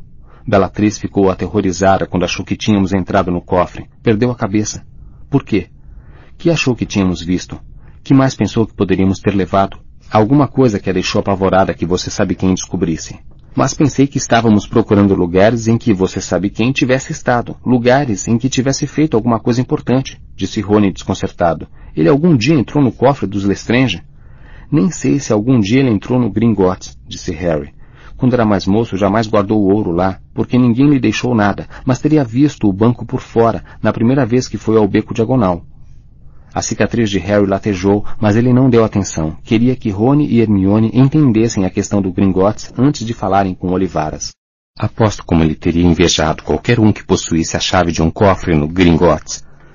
Acho que a teria considerado um verdadeiro símbolo de que se pertence ao mundo bruxo. E não esqueçam que ele confiava em Bellatrix e no marido foram os servos mais dedicados antes de sua queda, e saíram à sua procura quando ele desapareceu. Você sabe quem disse isso na noite em que ele voltou? Eu ouvi.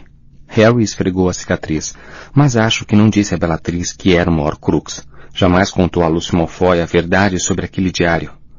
Provavelmente disse a ela que era um objeto de estimação e lhe pediu para guardá-lo no cofre, o lugar mais seguro do mundo para qualquer coisa que se queira esconder, segundo Hagrid, à exceção de Hogwarts. Quando Harry terminou de falar, Rony sacudiu a cabeça. Você realmente entende ele. Bocadinhos apenas, respondeu Harry. Bocadinhos. Eu gostaria de ter entendido tanto assim Dumbledore. Mas veremos. Vamos a Olivaras agora.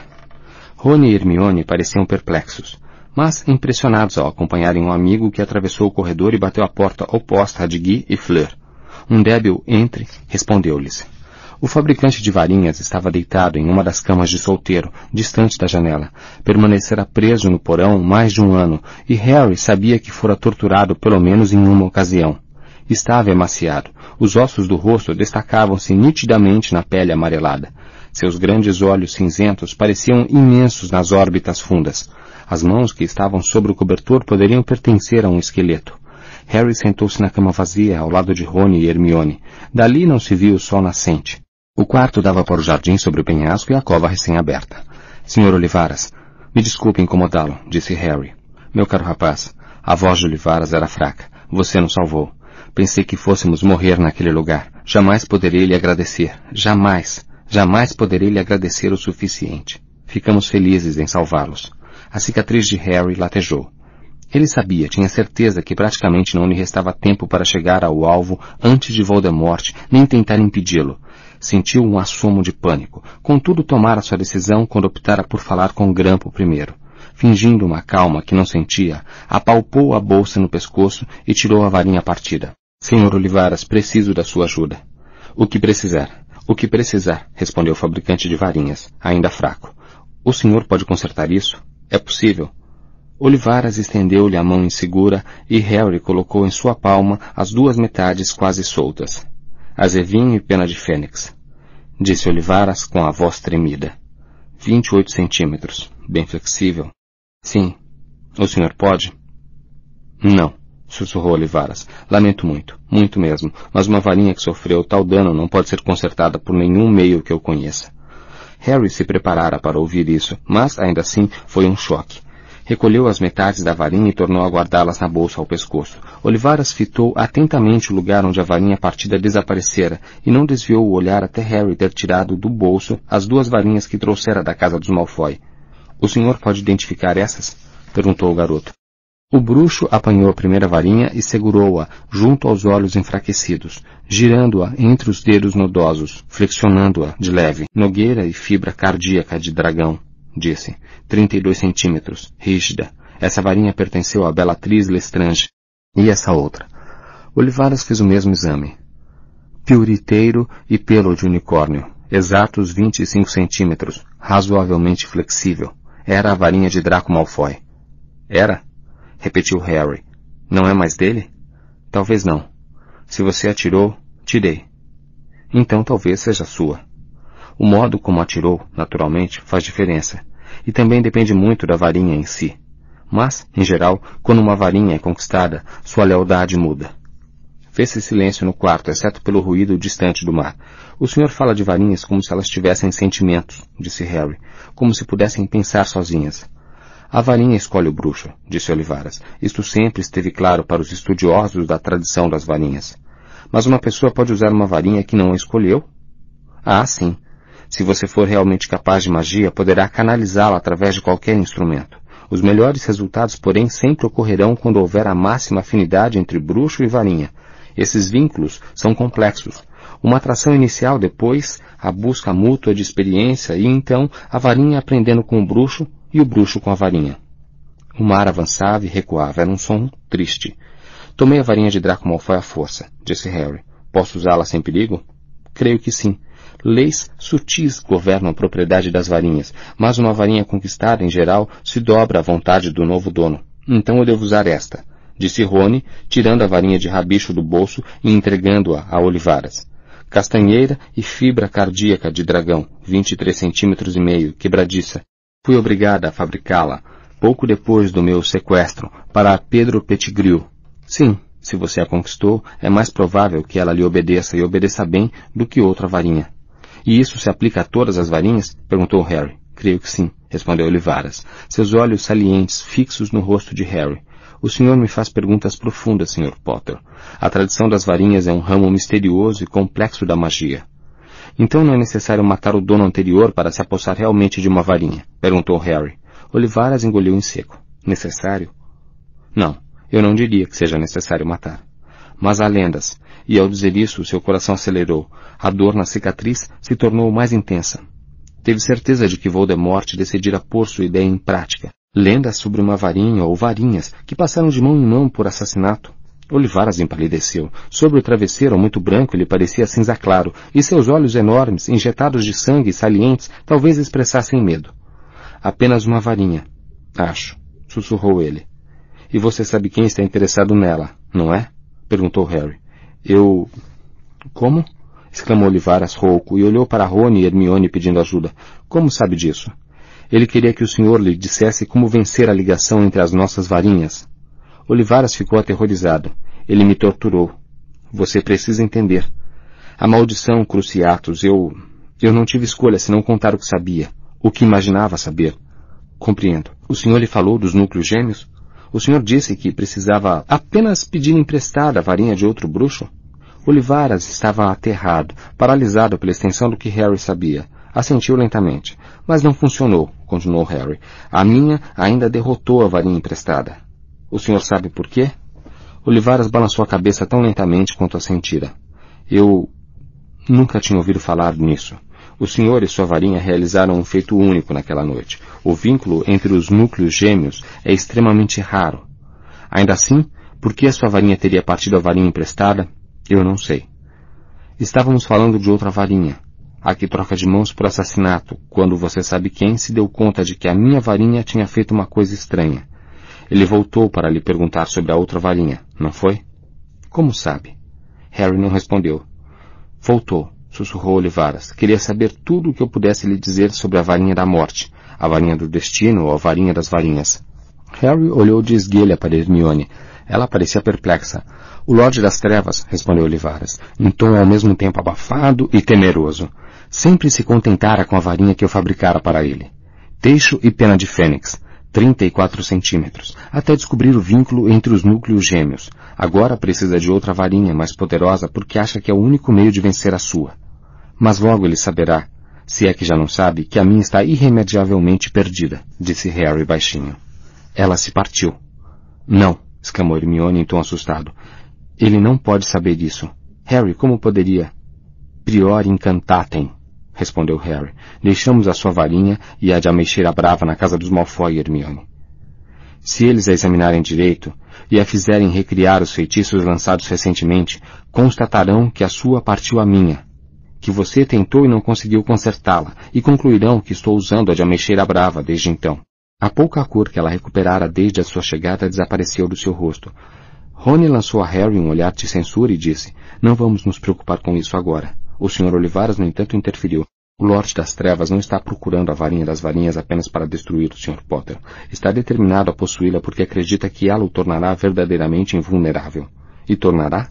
O dono da varinha das varinhas sempre deve temer um ataque, mas a ideia do Lorde das Trevas possuir a varinha da morte, devo admitir, é formidável. Harry lembrou-se subitamente de sua insegurança quando tinham se conhecido, do quanto gostara de Olivaras. Mesmo agora, depois de torturado e preso por Voldemort, a ideia de o bruxo das trevas possuir a varinha parecia fascinar e causar aversão ao fabricante de varinhas na mesma medida. O senhor... O senhor então acha que essa varinha realmente existe, Sr. Olivaras? Perguntou Hermione. Ah, sim. É perfeitamente possível determinar o percurso da varinha através da história. Há lacunas, é claro, e bem grandes, onde ela desaparece de vista, temporariamente perdida ou escondida, mas sempre reaparece.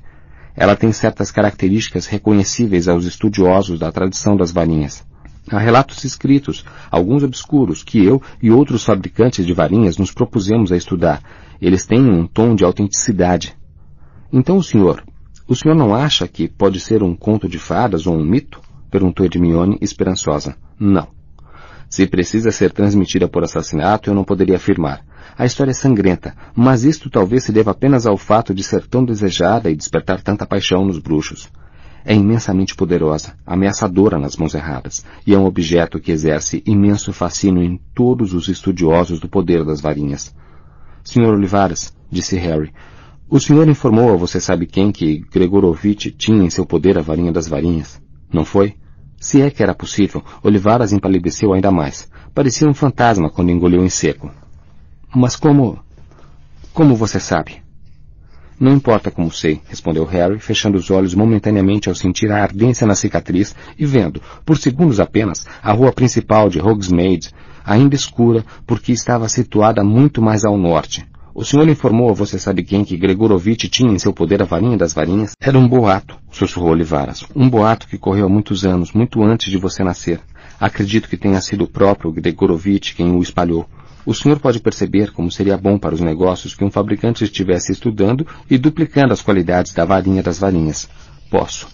Harry se levantou. Senhor Olivaras, uma última coisa, então deixaremos o senhor descansar. Que é que o senhor sabe sobre as relíquias da morte? As o quê? Perguntou o fabricante de varinhas, parecendo absolutamente aturdido. As relíquias da morte. Receio não saber do que está falando. Isso ainda tem alguma relação com varinhas? Harry fitou o rosto chupado e acreditou que Olivaras não estivesse fingindo. Não conhecia as relíquias da morte. Obrigado, disse Harry. Muito obrigado. Vamos deixá-lo descansar. Olivaras parecia impressionado.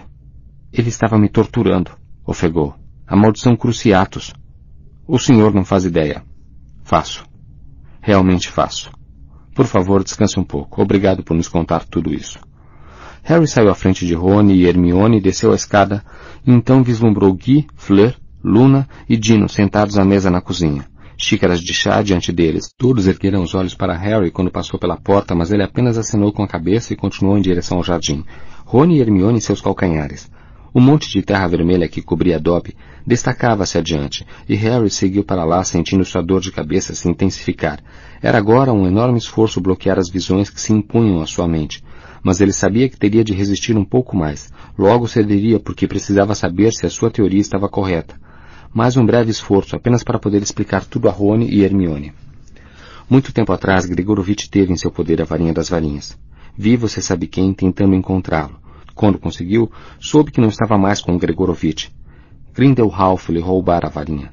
Como Grindelwalf descobriu que estava com Gregorovitch, eu não sei.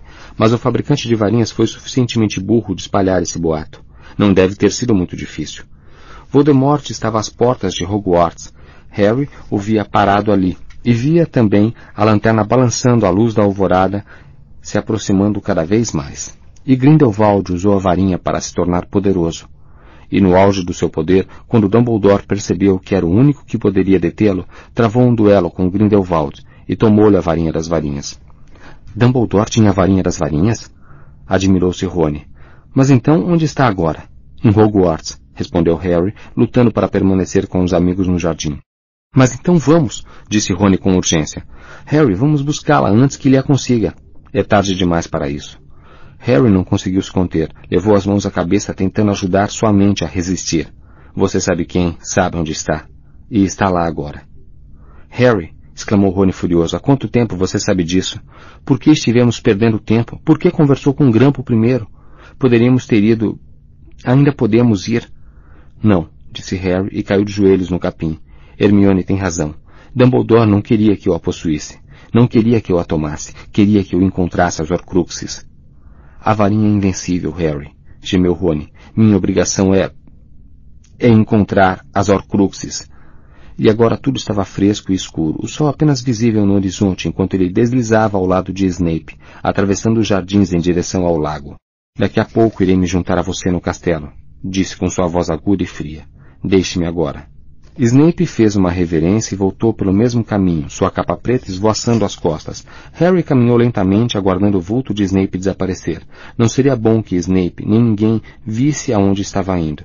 Mas não havia luzes nas janelas do castelo, e ele poderia se esconder e, em um segundo, lançou sobre si mesmo um feitiço da desilusão, que o ocultou até dos próprios olhos, e continuou andando, contornando o lago, apreciando os contornos do castelo, seu primeiro reino, seu direito por nascimento. E ali estava, ao lado do lago, refletindo-se nas águas escuras, o túmulo de mármore branco, uma mancha desnecessária na paisagem familiar. Ele sentiu mais uma vez um assomo de controlada euforia. aquela sensação intoxicante de propósito na destruição. Ergueu a velha varinha de teixo, que apropriado que este fosse o seu último grande ato. O túmulo se abriu da cabeceira aos pés. O vulto amortalhado continuava tão comprido e magro como fora em vida. Ele tornou a erguer a varinha. A mortalha se abriu. O rosto estava translúcido, pálido, encovado, contudo quase perfeitamente preservado. Tinham-lhe deixado os óculos sobre o nariz torto. Ele sentiu desprezo e vontade de rir.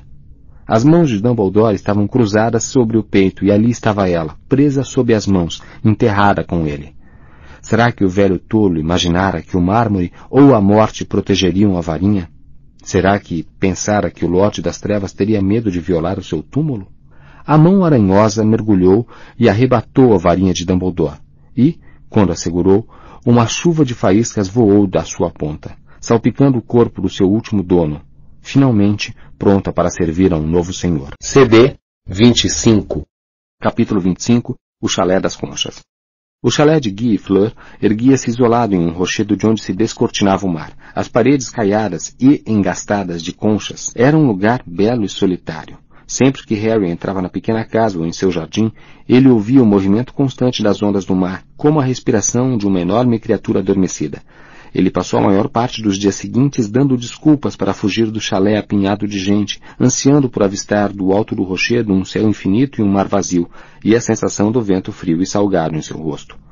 A enormidade de sua decisão de não competir com Voldemort pela posse da varinha ainda o amedrontava. Não conseguia se lembrar de jamais ter optado por não agir.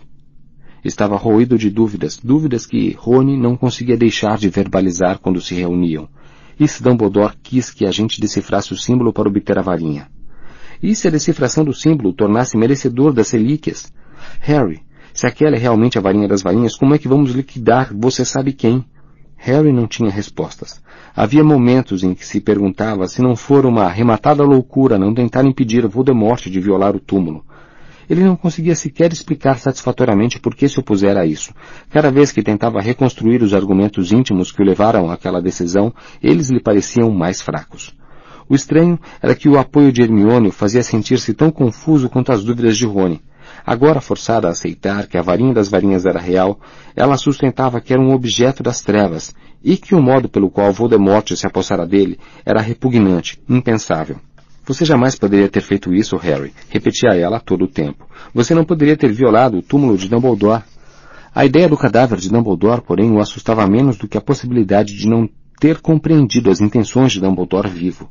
Sentia que continuava a tatear no escuro, escolher um caminho, mas não parava de olhar para trás, imaginando se não teria interpretado mal os sinais, se não deveria ter tomado o outro. De tempos em tempos, a raiva por Dumbledore tornava a desabar sobre ele, poderosa como as ondas que se atiravam contra o paredão de pedra abaixo do chalé. Raiva de que o diretor não tivesse explicado tudo antes de morrer. Mas ele está morto? Perguntou Rony três dias depois de chegarem ao chalé. Harry estivera contemplando o muro que separava o jardim do chalé do rochedo, quando Rony e Hermione o encontraram. Desejou que não o tivessem feito, porque não queria participar da discussão dos dois. Está sim, Rony. Por favor, não recomece com isso. Examine os fatos, Hermione, insistiu Rony, falando com Harry, que estava entre os dois e que, por sua vez, continuava a fitar o horizonte. A corça prateada, a espada, o olho que Harry viu no espelho. Harry admite que poderia ter imaginado o olho, não é, Harry? Poderia, confirmou Harry sem olhar para a amiga. Mas você não acha que tenha, não é? perguntou Rony. Não. Tá aí, concluiu Rony rapidamente, antes que Hermione pudesse prosseguir. Se não foi Dumbledore, explique como Dobby soube que estávamos no porão, Hermione. Não posso. Mas você pode explicar como Dumbledore nos mandou Dobby se estava em um túmulo em Hogwarts? Não sei. Poderia ter sido o fantasma dele. Dumbledore não voltaria como fantasma, disse Harry. Agora havia pouca coisa sobre Dumbledore de que ele tivesse certeza, mas isto ele sabia. Ele teria prosseguido, que quer dizer com esse prosseguido? perguntou Rony. Mas antes que Harry pudesse dizer alguma coisa, uma voz chamou-o às costas. Harry? Fleur saíra do chalé, seus longos cabelos prateados esvoaçando a brisa. Harry Grampo gostaria de falar com você. Ele está no quarto menorzinho e diz que não quer que o ouçam. Seu desagrado com o duende por mandá-la dar recados era evidente. Tinha um ar irritado quando voltou para casa. Grampo estava esperando tal como Fleur dissera. No menor dos três quartos, onde Hermione e Luna dormiam à noite. Ele fechara as cortinas de algodão vermelho para filtrar a pouca claridade do céu anuviado, o que emprestava ao quarto um tom flamejante, incompatível com o resto do chalé, claro e leve. Cheguei a uma decisão, Harry Potter, disse o duende que estava sentado de pernas cruzadas em uma poltrona baixa, tamborilando os dedos finos nos braços do móvel. Ainda que os duendes de Gringotts considerem isso uma vil traição, decidi ajudá-lo. Que ótimo! Exclamou Harry, o alívio percorrendo-lhe o corpo. Grampo, obrigado. Estamos realmente mediante, continuou o duende com firmeza, pagamento. Ligeiramente surpreso, Harry hesitou. Quanto você quer? Tenho ouro. Não em ouro. Eu também tenho ouro. Seus olhos negros cintilaram, e neles não se viam córneas brancas. Quero a espada. A espada de Godrico Gryffindor. O ânimo de Harry despencou. Não posso lhe dar isso. Lamento. Então, disse o duende mansamente, temos um problema. Podemos lhe dar outra coisa, disse Rony ansioso. Aposto como os Lestrange têm um montão de coisas. Pode escolher o que quiser quando entrarmos no cofre. Acabara de dizer a coisa errada. Grampo corou encolerizado. Não sou ladrão, moleque. Não estou tentando obter tesouros a que não tenho direito. A espada é nossa. Não é, respondeu o duende. Somos da Grifinória, e ela pertenceu a Godrico Gryffindor. E antes de Gryffindor, a quem ela pertenceu? indagou o duende aprumando-se. A ninguém, respondeu Rony. Foi fabricada para ele, não? Não, exclamou o duende, encrespando-se e apontando um longo dedo para Rony. Outra vez a arrogância dos bruxos. Aquela espada era de Ragnok, o primeiro, e lhe foi tomada por Godrico Gryffindor. É um tesouro perdido, uma obra-prima do artesanato dos duendes. Pertence aos duendes. A espada é o preço do meu serviço. É pegar ou largar. Grampo encarou-os, zangado. Harry olhou para os amigos e disse, Precisamos discutir os seus termos, Grampo. Se concordar. Pode nos dar uns minutos? O duende assentiu de cara azeda. Embaixo, na sala de estar vazia, Harry encaminhou-se para a lareira, a testa franzida, tentando pensar no que fazer. Às suas costas, Rony comentou. Ele está brincando. Não podemos lhe entregar a espada. É verdade? Perguntou Harry a Hermione. A espada foi roubada por Gryffindor? Não sei disse ela desanimada. A história dos bruxos com frequência passa por cima do que fizemos a outras raças mágicas, mas nunca li que Gryffindor tivesse roubado a espada. Deve ser uma dessas histórias de duendes, disse Rony, que contam que os bruxos vivem querendo passá-los para trás. Suponho que devemos nos dar por felizes que ele não tenha pedido uma de nossas varinhas. Os duendes têm boas razões para não gostar dos bruxos, Rony, lembrou Hermione. Foram tratados com brutalidade no passado. Mas os duendes não são exatamente coelhinhos fofinhos, não é? contrapôs Rony. Mataram muitos de nós e também lutaram deslealmente. Mas discutir com Grampo qual é a raça mais desleal e violenta não vai animá-lo a nos ajudar, não é? Houve uma pausa durante a qual os garotos tentaram pensar em uma forma de contornar o problema. Pela janela, Harry olhou para a sepultura de Dobby. Luna estava arrumando limônios em um pote de geleia ao lado da lápide. Ok, disse Rony, e Harry se virou para ele. Que acha disso? Dizemos a Grampo que precisamos da espada até entrarmos no cofre, e depois será dele. Tem uma duplicata lá dentro, não é? Trocamos as duas e lhe entregamos a falsa. Rony, ele saberia a diferença, melhor do que nós, objetou Hermione. Ele foi o único que percebeu que tinha havido uma troca. É, mas poderíamos dar no pé antes que ele percebesse. Ele se intimidou ante o olhar que Hermione lhe lançou. Isso, disse ela baixinho, é desprezível pedir a ajuda dele e depois traí-lo?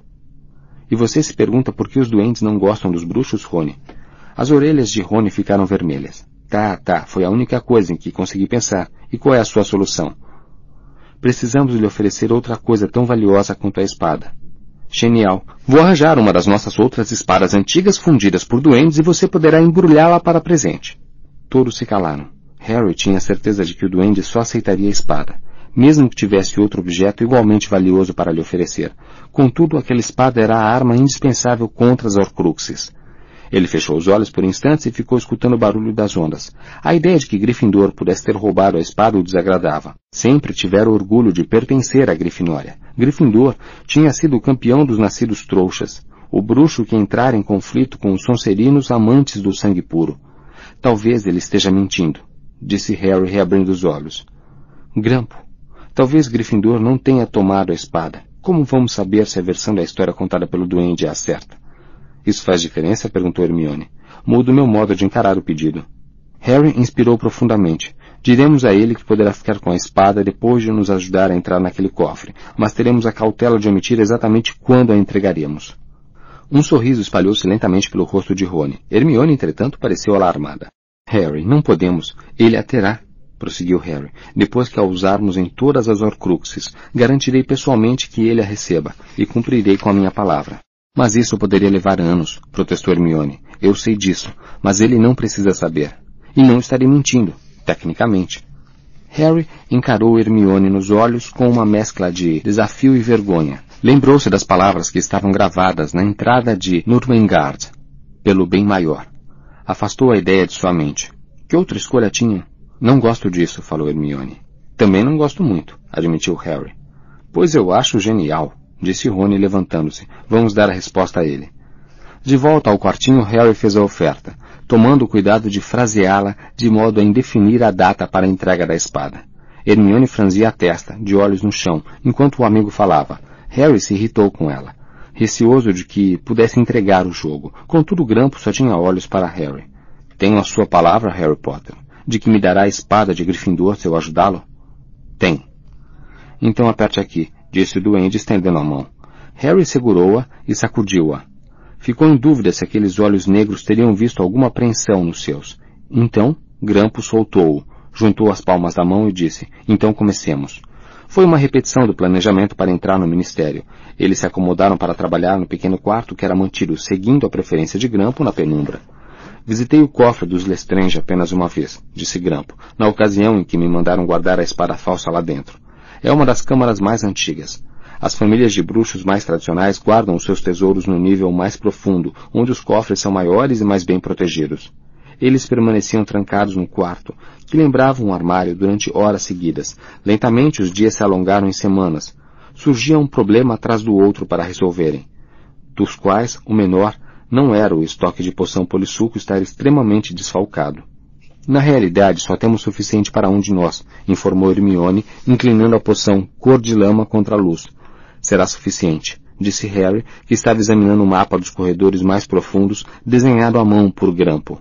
Os outros habitantes do chalé das conchas não poderiam deixar de notar que alguma coisa estava acontecendo, agora que Harry, Ron e Hermione só apareciam à hora das refeições. Ninguém fazia perguntas, embora Harry sentisse com frequência o olhar de Guy sobre os três à mesa, pensativo e preocupado. Quanto mais tempo passavam juntos, mais tempo Harry tomava consciência de que não gostava muito do duende. Grampo se mostrava inesperadamente sedento de sangue, ria-se da ideia de infligir dor a criaturas inferiores e parecia antegozar a possibilidade de que pudessem ferir outros bruxos para chegar ao cofre dos Lestrange. Harry percebia que o seu desagrado era compartilhado pelos outros dois, mas não o discutiam, precisavam de Grampo. O duende só comia com os demais de má vontade. Mesmo depois de suas pernas estarem curadas, ele continuou a pedir que levassem a comida em bandeja ao seu quarto, como faziam para o ainda frágil Olivaras. Até que Guy, após uma explosão de raiva de Fleur, subiu para lhe dizer que o esquema não poderia continuar. A partir de então, Grampo se reunia a todos na mesa lotada, embora se recusasse a comer a mesma comida, insistindo em se alimentar de pedaços de carne crua e cogumelos variados. Harry se sentia responsável, afinal, ele insistira que o duende permanecesse no chalé das conchas para poder interrogar interrogá-lo. Era sua culpa que toda a família Weasley tivesse sido obrigada a entrar na clandestinidade, que Guy, Fred, George e o Sr. Weasley não pudessem mais trabalhar. Lamento muito, disse Harry a Fleur em uma tempestuosa noite de abril, quando a ajudava a preparar o jantar. Nunca pretendi que vocês tivessem que enfrentar tudo isso. Ela acabara de separar algumas facas para cortar bifes para Grampo e Guy, que preferia a carne sangrenta desde que fora atacado por Greyback. Enquanto as facas cortavam sozinhas as costas dela, sua expressão irritadiça se suavizou. Harry, você salvou a vida de minha irmã. Eu não a esqueci. Rigorosamente falando, isso não era verdade, mas Harry decidiu não lhe lembrar que Gabrielle jamais correra real perigo. De qualquer forma, continuou Fleur apontando a varinha para uma panela de molho em cima do fogão que começou imediatamente a borbulhar. O Sr. Olivaras vai partir para a casa de Muriel hoje à noite. Isso vai facilitar um pouco. O duende, ela franziu as sobrancelhas ao mencioná-lo, pode se mudar para baixo, e você, Rony e Dino, podem ficar com aquele quarto. Não nos importamos de dormir na sala de visitas, disse Harry, que sabia que Grampo encararia com desagrado a ideia de dormir no sofá. Manter o doente feliz era essencial para os seus planos. Não se preocupe conosco. E quando ela tentou protestar, acrescentou, logo vocês estarão livres de nós também, de mim, Rony e Hermione. Não precisaremos demorar muito mais tempo aqui. Que quer dizer? Perguntou ela franzindo o senho, a varinha que apontava para o prato de forno agora suspensa no ar. Claro que vocês não devem ir embora. Estão seguros aqui. Lembrou-lhe a senhora Weasley ao dizer isso, e ele ficou contente que a porta dos fundos tivesse se aberto naquele momento. Luna e Dino entraram, os cabelos molhados de chuva e os braços carregados de gravetos recolhidos na praia. E orelhinhas minúsculas. Luna ia dizendo, parecidas com as de um hipopótamo, diz o meu pai, só que roxas e peludas.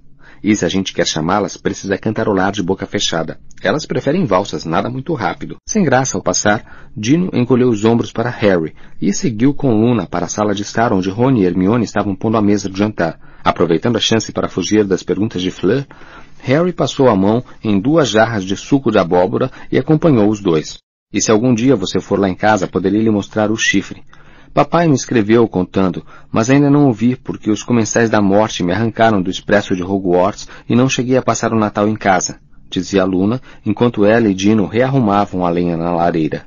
Luna, nós já lhe dissemos, interpôs Hermione, aquele chifre explodiu. Era de pente, não um bufador de chifre enrugado. Não. Positivamente era um chifre de bufador, respondeu Luna com serenidade. Papai me disse. É provável que a essa altura já tenha voltado a se formar. Eles se restauram sozinhos, sabe? Hermione balançou a cabeça e continuou a arrumar os talheres no momento em que Guy descia a escada com o Sr. Olivaras. O fabricante de varinhas ainda parecia excepcionalmente frágil e apoiava-se no braço de Guy, que lhe dava suporte e carregava uma grande mala. Vou sentir saudades, Sr. Olivaras, disse Luna, aproximando-se do velho. E eu de você, minha querida, disse-lhe com uma palmadinha no ombro. Você foi um consolo indizível para mim naquele lugar medonho. Então, au revoir, Sr. Olivarras, disse Fleur, beijando-o nas faces. E será que o senhor poderia me fazer o favor de entregar esse embrulho à tia de Guy, Muriel? Nunca lhe devolvi a tiara. Será uma honra, disse Olivaras com uma pequena reverência. É o mínimo que posso fazer para retribuir sua generosa hospitalidade.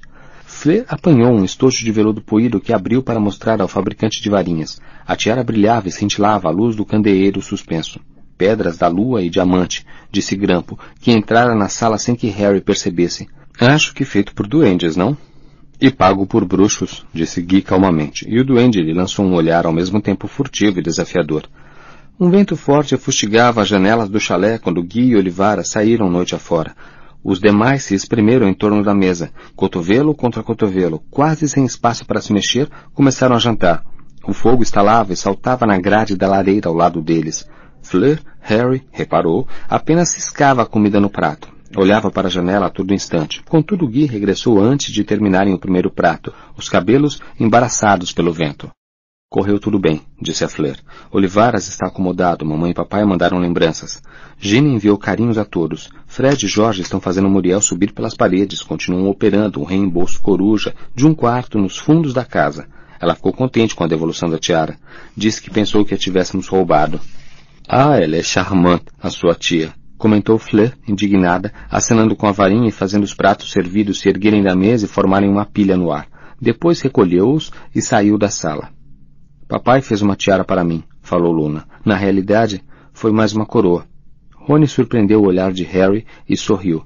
Harry sabia que o amigo estava se lembrando daquele ridículo toucaro que tinham visto na visita a Xenofilho. É, ele está tentando recriar o diadema perdido de Ravenclaw. Acha que já identificou a maioria dos elementos principais. Acrescentar as asas do gira-gira realmente fez diferença. Ouviram então uma batida na porta da frente. Todas as cabeças se voltaram para o ruído. Fleur veio correndo da cozinha com um ar assustado. Guy levantou-se de um salto, a varinha apontando para a porta. Harry, Rony e Hermione o imitaram. Silenciosamente, Grampo escorregou para baixo da mesa, se escondendo. Quem é? perguntou Guy. Sou eu. Remo João Lupin. Respondeu uma voz sobrepondo-se ao uivo do vento. Harry sentiu um tremor de medo. Que acontecera? Sou um lobisomem casado com ninfadora Tonks, e você, o fiel do segredo do chalé das conchas. Me informou o endereço e me pediu para vir se houvesse uma emergência. Lupin, murmurou Guy, e correndo à porta abriu-a. Lupin desabou na soleira. Estava muito pálido, envolto em uma capa de viagem, seus cabelos grisalhos despenteados pela ventania. Ele se ergueu, correu o olhar pela sala, verificando quem estava presente, e então gritou. É um menino. Demos a ele o nome de Ted, em homenagem ao pai de Dora. Hermione deu um gritinho. Que? Que? Tonks? Tonks teve o bebê? Teve. Teve sim. Ela teve o bebê. Gritou Lupin. Em volta da mesa ouviram-se gritos de alegria, suspiros de alívio. Hermione e Fleur guincharam. Parabéns! E Rony exclamou. Caramba, um menino!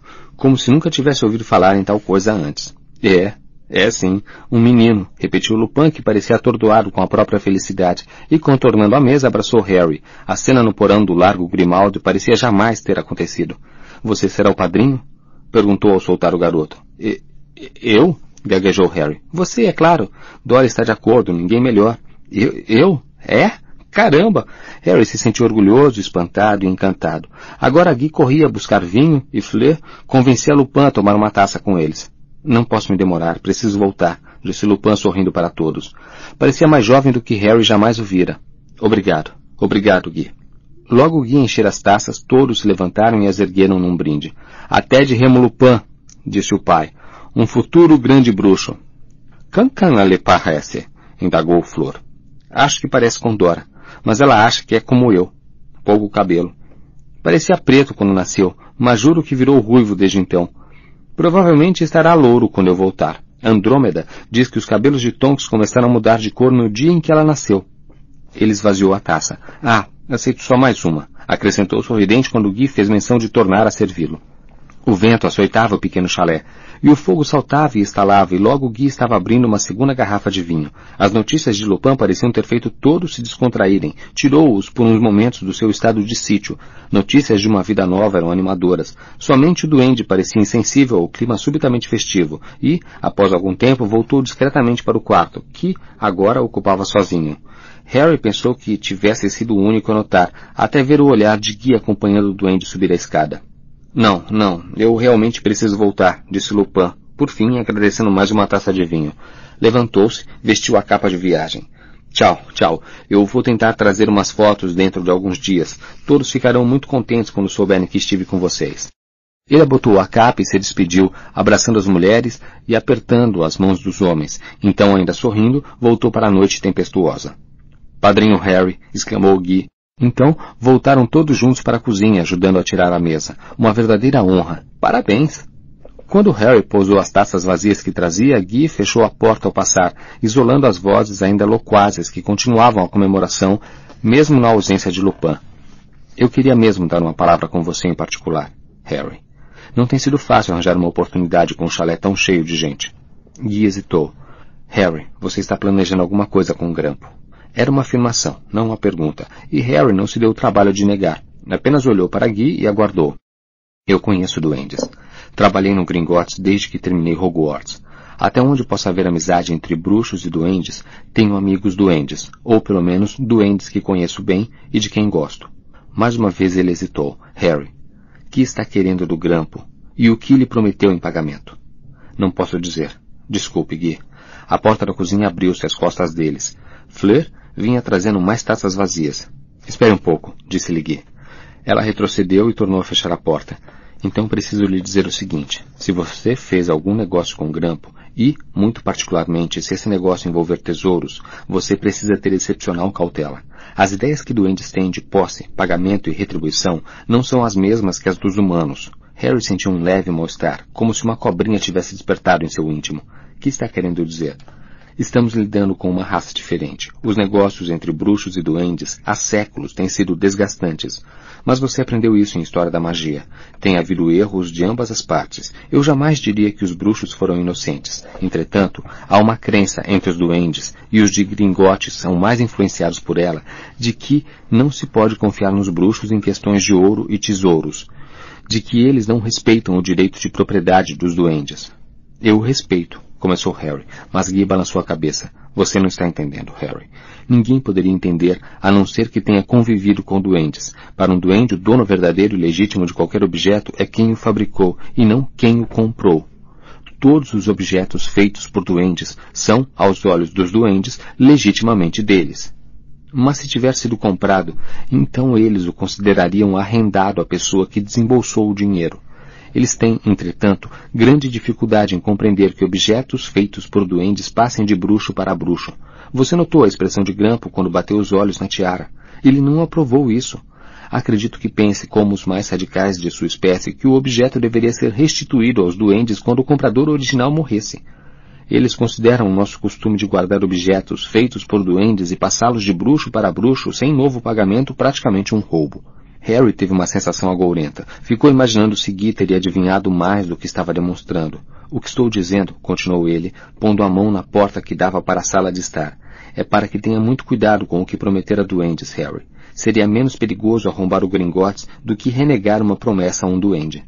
Certo, disse Harry quando Guy abriu a porta. Obrigado, não me esquecerei disso. Quando seguiu Guy para se reunir aos outros, ocorreu a Harry um pensamento esquisito, inspirado certamente pelo vinho que bebera. Parecia que estava em vias de se tornar um padrinho tão inconsequente para Ted Lupin quanto Sirius Black fora para ele. CD 26 Capítulo 26 Gringotes os planos estavam traçados, os preparativos feitos. No quartinho mínimo, um único fio de cabelo negro, comprido e grosso, tirado do suéter que Hermione usara na mansão dos Malfoy, estava enrolado em um frasquinho sobre o console da lareira.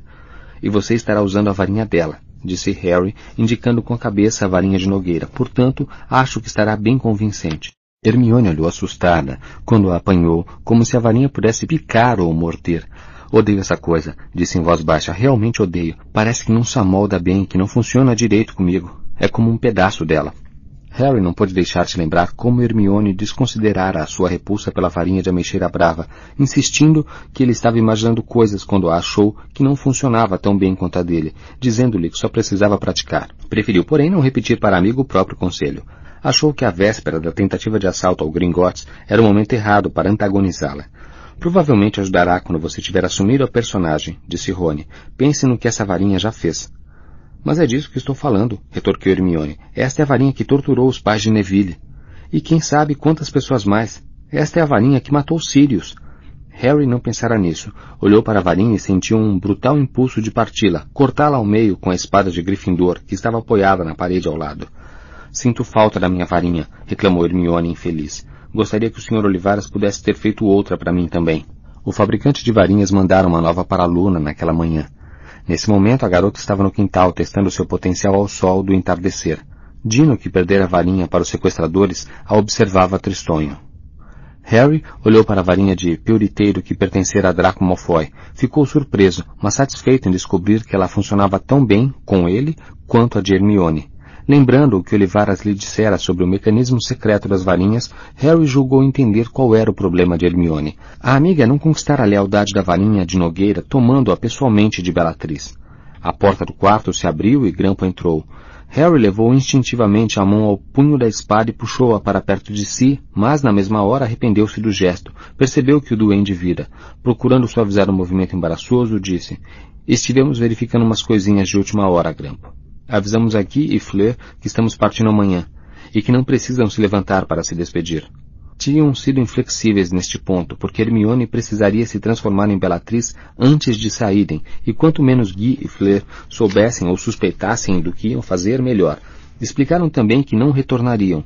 Como tinham perdido a velha barraca de Perkins na noite em que foram pegos pelos sequestradores, Guy lhes emprestara outra. Estava agora guardada na bolsinha de contas, e Harry ficou impressionado ao saber que Hermione a protegera dos sequestradores pelo simples expediente de enfiá-la dentro da meia.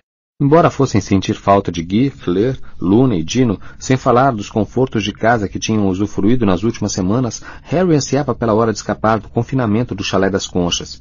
Estava cansado de verificar se estariam sendo ouvidos, cansado de ficar trancado em um quarto minúsculo e escuro.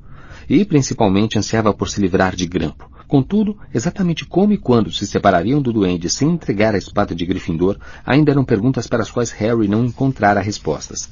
Tinha sido impossível decidir como iriam fazer isso, porque o duende raramente deixava Harry, Rony e Hermione a sós por mais de cinco minutos por vez. Ele podia dar aulas à minha mãe, rosnava Rony, quando os longos dedos do duende apareciam nas bordas das portas. Com o aviso de Guy em mente, Harry não podia deixar de suspeitar que Grampo estivesse alerta para uma possível trapaça. Hermione desaprovava tão vigorosamente a traição planejada que Harry desistira de tentar lhe pedir ideias sobre a melhor maneira de executá-la. Rony, nas raras ocasiões em que tinham conseguido roubar alguns momentos da presença de Grampo, não propusera nada melhor do que simplesmente teremos que improvisar, colega.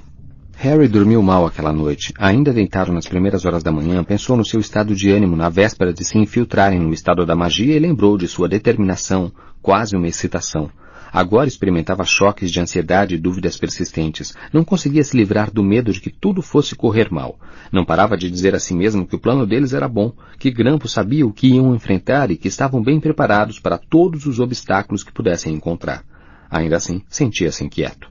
Uma ou duas vezes ouviu Rony se mexer e teve certeza de que o amigo também estava acordado, mas dividiam a sala de estar com Dino, por isso Harry não falou nada. Foi um alívio quando deu seis horas e eles puderam sair dos sacos de dormir, se vestir na penumbra e sair furtivamente para o jardim, onde deveriam encontrar Hermione e Grampo. A manhã estava gélida, mas havia pouco vento agora em maio. Harry ergueu os olhos para as estrelas que ainda refulgiam palidamente no céu escuro e escutou o mar avançando e recuando no rochedo. Ia sentir falta daquele som. Plantinhas verdes irrompiam agora pela terra vermelha na sepultura de Dobby. Dentro de um ano, o local estaria coberto de flores. A pedra branca, gravada com o nome do elfo, já adquirira uma aparência gasta. Ele percebia que não poderiam ter enterrado Dobby em um lugar mais bonito, mas entristecia-o pensar que o deixaria para trás, Contemplando a cova, ele tornou a se perguntar como o elfo teria sabido aonde ir para salvá-los. Distraidamente passou os dedos na bolsinha ainda pendurada no pescoço e sentiu, através do couro, o caco pontiagudo de espelho no qual tinha certeza de que vira o olho de Dumbledore. Então, o ruído de uma porta abrindo o fez virar a cabeça. Bellatrix Lestrange atravessava o jardim ao seu encontro, acompanhada por Grampo. Enquanto andava, ia guardando a bolsinha de contas no bolso interno de outro conjunto de velhas vestes que trouxera do largo Grimaldi. E, embora Harry soubesse perfeitamente que era, de fato, Hermione, não conseguiu refrear um arrepio de repugnância. Ela estava mais alta do que ele. Seus longos cabelos negros ondulavam pelas costas. Seus olhos espelhavam desdém ao pousarem nele. Mas, quando falou, Harry ouviu a voz da amiga através da voz grave de Bellatrix. O gosto dela foi nojento. Pior do que raiz de cuia. Ok, Rony. Vem cá para eu poder dar. Certo. Mas lembre, não gosto de barba comprida demais. Ah, pelo amor de Deus, a questão não é ficar bonito. Não é por isso, é que atrapalha, mas gostei do meu nariz mais curto. Tente deixá-lo como da última vez. Hermione suspirou e se pôs a trabalhar, murmurando baixinho enquanto transformava vários traços na aparência de Rony. Precisava receber uma identidade completamente falsa e eles estavam confiando que a aura maligna que Bellatrix desprendia o protegesse. Entre mentes, Harry e Grampo deveriam se ocultar sob a capa da invisibilidade. Pronto, exclamou Hermione. Que acha Harry? Ainda era possível distinguir Rony sob o disfarce, mas, pensou Harry, só porque o conhecia muito bem. Os cabelos do amigo estavam agora longos e ondulados, ele tinha barba e bigodes castanhos e espessos. Nenhuma sarda, um nariz curto e largo e sobrancelhas grossas. Bem, ele não faz o meu tipo, mas dará para o gasto, disse Harry. Vamos então? Os três olharam para o chalé das conchas, escuro e silencioso sob a luz evanescente das estrelas, então se viraram e seguiram para o ponto, pouco além do muro divisório onde cessava o efeito do feitiço Fidélios, e poderiam desaparatar. Transposto o portão, Grampo falou. É agora que devo subir, Harry Potter. Não? Harry se curvou e o duende subiu em suas costas, cruzando as mãos na frente do seu pescoço. Ele não era pesado, mas Harry não gostou do contato com o duende e a força surpreendente com que se agarrava suas costas. Hermione tirou a capa da invisibilidade da bolsinha de contas e atirou-a sobre os dois. Perfeito, disse, abaixando-se para verificar os pés do amigo. Não se vê nada. Vamos. Harry girou com o grampo nos ombros, concentrando-se com todas as forças no caldeirão furado, a estalagem por onde se entrava no beco diagonal. O duende apertou-o ainda mais quando penetraram a escuridão compressora, e segundos depois os pés de Harry tocaram na calçada e ele abriu os olhos em Charing Cross. Os trouxas passavam apressados com a expressão deprimida de quem acordou cedo demais, inconscientes da existência da pequena estalagem. O bar do caldeirão furado estava quase deserto. Tom, o estalajadeiro, corcunda e desdentado, polia os copos atrás do balcão. Uns dois bruxos que conversavam em voz baixa no canto oposto olharam para Hermione e recuaram para as sombras. Madame Lestrange, murmurou Tom quando Hermione passou, e inclinou a cabeça subservientemente. Bom dia, disse Hermione no momento em que Harry passava por ela, ainda sob a capa, levando o grampo nas costas, e viu o ar surpreso de Tom. Gentil demais, sussurrou Harry no ouvido da amiga ao saírem para o pequeno pátio interno. Você precisa tratar as pessoas como se fossem lixo. Ok, ok. Hermione puxou a varinha de Bellatrix e bateu de leve em um tijolo na parede de aspecto comum à sua frente. Na mesma hora, os tijolos começaram a girar e se deslocar. Apareceu uma abertura no meio deles, que foi se ampliando, e por fim formou um arco para a estreita rua de pedras que era o beco diagonal. Estava silencioso, ainda não era hora de abrirem as lojas, e havia raros compradores por ali. A via torta e calçada de pedras estava muito diferente do lugar movimentado que fora quando Harry a visitara no primeiro ano de Hogwarts, anos atrás. Muito mais lojas fechadas com tábuas, embora vários novos estabelecimentos dedicados às artes das trevas tivessem sido abertos desde sua última visita. A própria imagem de Harry encarava-o nos pôsteres colados sobre muitas vitrines, sempre legendada com os dizeres Indesejável número 1. Várias pessoas esfarrapadas se encolhiam nos batentes das portas. Ele as ouviu gemer para os poucos transeuntes esmolando o ouro, insistindo que eram realmente bruxos. Havia um homem com uma bandagem ensanguentada sobre o olho. Quando começaram a andar pela rua, os mendigos avistaram Hermione, Todos pareciam desaparecer à sua aproximação, puxando os capuzes sobre os rostos e fugindo o mais depressa possível que podiam. Ela acompanhou-os com o olhar, curiosa, até que o homem com o curativo ensanguentado se colocou cambaleante em seu caminho. Meus filhos! berrou apontando para ela. Sua voz era entrecortada, aguda. Ele parecia louco. Onde estão meus filhos? Que foi que fez com os meus filhos? Você sabe. Você sabe. Eu... Eu realmente gaguejou Hermione. O homem se atirou sobre ela, procurando agarrar sua garganta. Então, com um estampido e um clarão vermelho, ele foi arremessado ao chão inconsciente. Rony ficou parado ali, a varinha ainda no ar e uma expressão de choque visível apesar da barba. Apareceram rostos às janelas de ambos os lados da rua, enquanto um grupinho de transeuntes de aparência próspera juntou as vestes com as mãos e saiu quase correndo ansioso para deixar o local. A entrada dos garotos no beco diagonal não poderia ter sido mais conspícua. Por um momento, Harry ficou em dúvida se não seria melhor irem embora logo e tentar pensar em um plano diferente. Antes que pudessem andar ou se consultar, no entanto, ouviram um grito às suas costas. Ora, se não é Madame Lestrange? Harry girou nos calcanhares e Grampo apertou seu pescoço. Um bruxo alto e magro, com uma densa cabeleira grisalha e um nariz longo e curvo vinha ao seu encontro. É Travers, sibilou o duende ao ouvido de Harry, mas naquele momento o garoto não conseguiu lembrar quem era Travers. Hermione se impertigou ao máximo e disse com o maior desprezo que conseguiu reunir. E o que é que você quer? Travers parou de chofre, visivelmente ofendido. Ele é outro comensal da morte. Murmurou Grampo e Harry se encostou de lado em Hermione para repetir a informação ao seu ouvido. Só quis cumprimentá-la, disse Travers friamente, mas se a minha presença não é bem-vinda, Harry reconheceu a voz. Travers era um dos comensais da morte que fora chamado à casa de Xenofilho. Não, não, de modo algum, Travers. Hermione apressou-se a responder, tentando corrigir o seu erro. Como vai? Bem, confesso que estou surpreso de vê-la aqui, Bellatrix. Sério? Por quê? perguntou Hermione. Bem, Travers tossiu. Ouvi dizer que os moradores da mansão dos Malfoy estavam confinados em casa depois da... Uh, fuga. Harry desejou que Hermione mantivesse o sangue frio. Se aquilo fosse verdade, Bellatrix não devia estar andando em público. O Lorde das Trevas perdoa aqueles que o serviram mais lealmente no passado. Disse Hermione em uma magnífica imitação do tom mais insolente de Bellatrix. Talvez o seu crédito com ele não seja tão bom quanto o meu, Travers. Embora o comensal da morte se mostrasse ofendido, pareceu também menos desconfiado. Baixou então os olhos para o homem que Rony acabara de estuporar. Como foi que ele a ofendeu? Não faz diferença. Não tornará a fazê-lo, disse Hermione friamente. Alguns desses bruxos sem varinha podem ser inoportunos, comentou Travers. Não faço objeção quando estão apenas mendicando, mas na semana passada uma delas chegou a me pedir para defender o seu caso no ministério. Sou bruxa, sou bruxa, senhor, sou bruxa, me deixe lhe provar, disse Travers com voz de falsete para imitá-la. Como se eu fosse lhe entregar a minha varinha. Mas de quem é essa varinha? perguntou Travers curioso, que você está usando no momento, Bellatrix. Ouvi dizer que a sua foi... A minha varinha está aqui, respondeu Hermione friamente, erguendo a varinha de Bellatrix. Não sei que boatos anda ouvindo Travers, mas parece estar lamentavelmente mal informado. O bruxo pareceu um pouco surpreso ao ouvir isso e se virou então para Rony. Quem é o seu amigo? Não o estou reconhecendo. Este é Dragomir Despar, apresentou Hermione. Tinha decidido que um falso estrangeiro seria o disfarce mais seguro para Rony. Ele não fala muito inglês, mas tem simpatia pelos objetivos do Lorde das Trevas. Veio da Transilvânia para conhecer o nosso novo regime. Verdade? Como está, Dragomir? Como você? Respondeu Rony estendendo a mão. Travers esticou dois dedos e apertou a mão de Rony, como se tivesse medo de se sujar. Então que traz você e o seu, uh, simpático amigo tão cedo ao beco diagonal? Perguntou Travers. Preciso visitar o Gringotts. Infelizmente, eu também.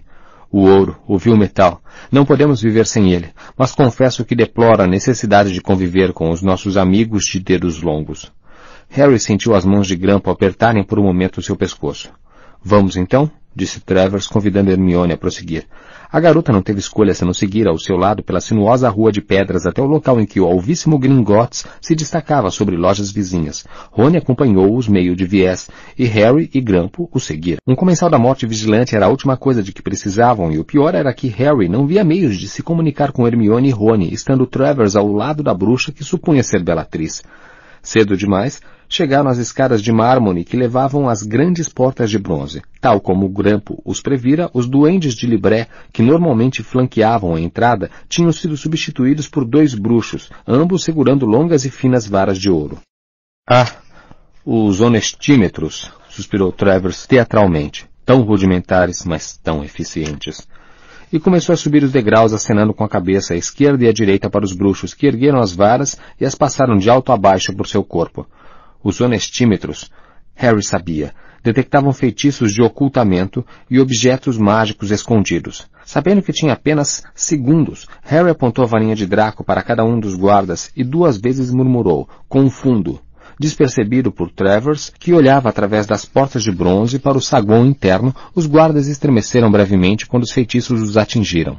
Os cabelos longos e negros de Hermione ondularam às suas costas quando subiu as escadas.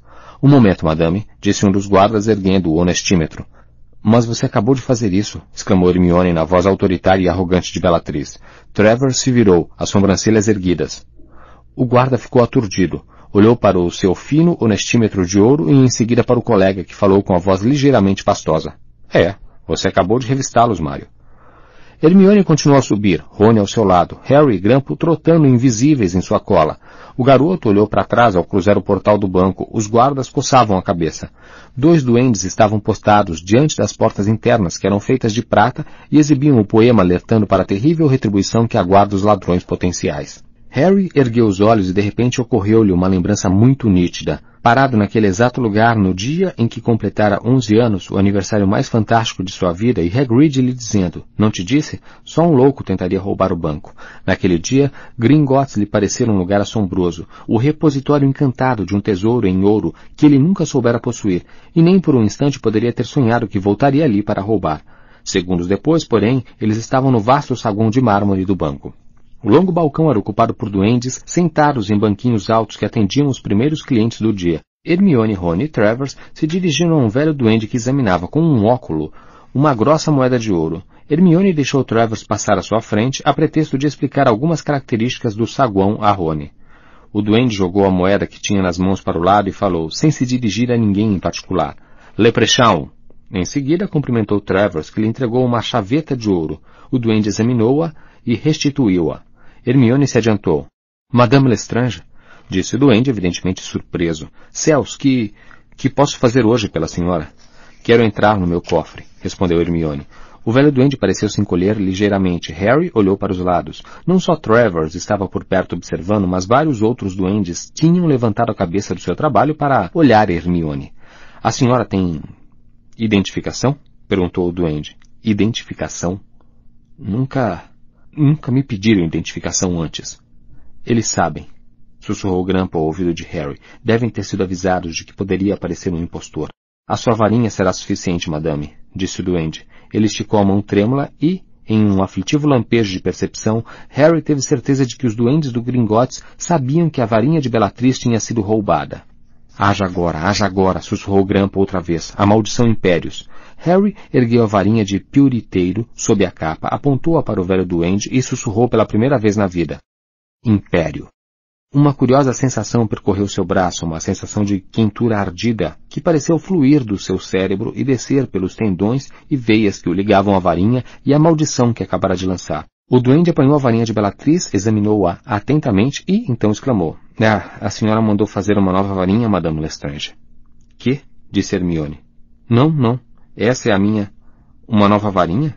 indagou Travers, aproximando-se outra vez do balcão. Os duendes, a toda a volta, continuavam a observar. Mas, como poderia ter feito? Que fabricante de varinha usou? Harry agiu sem pensar, apontou a varinha para Travers e murmurou mais uma vez. Império.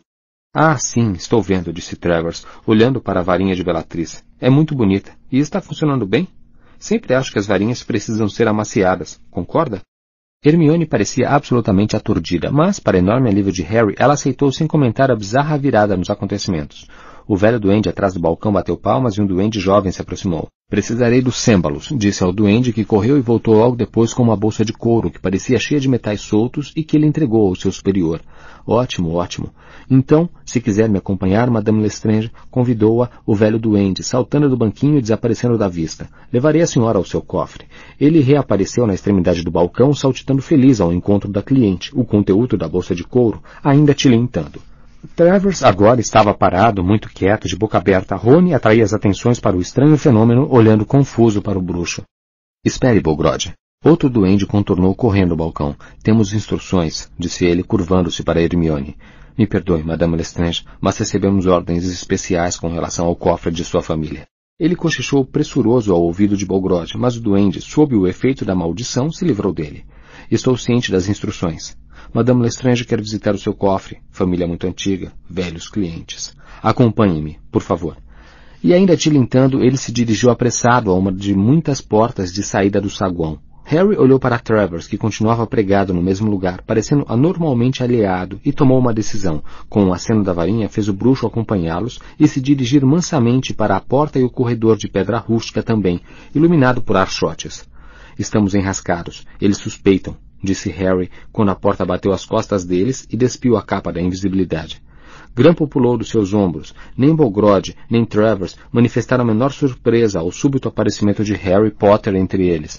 Amaldiçoei-os com impérios, acrescentou em resposta às indagações confusas de Hermione e Rony sobre Travers e Bolgrod. Ambos agora parados com o um olhar vazio. Acho que não fiz com força suficiente. Não sei.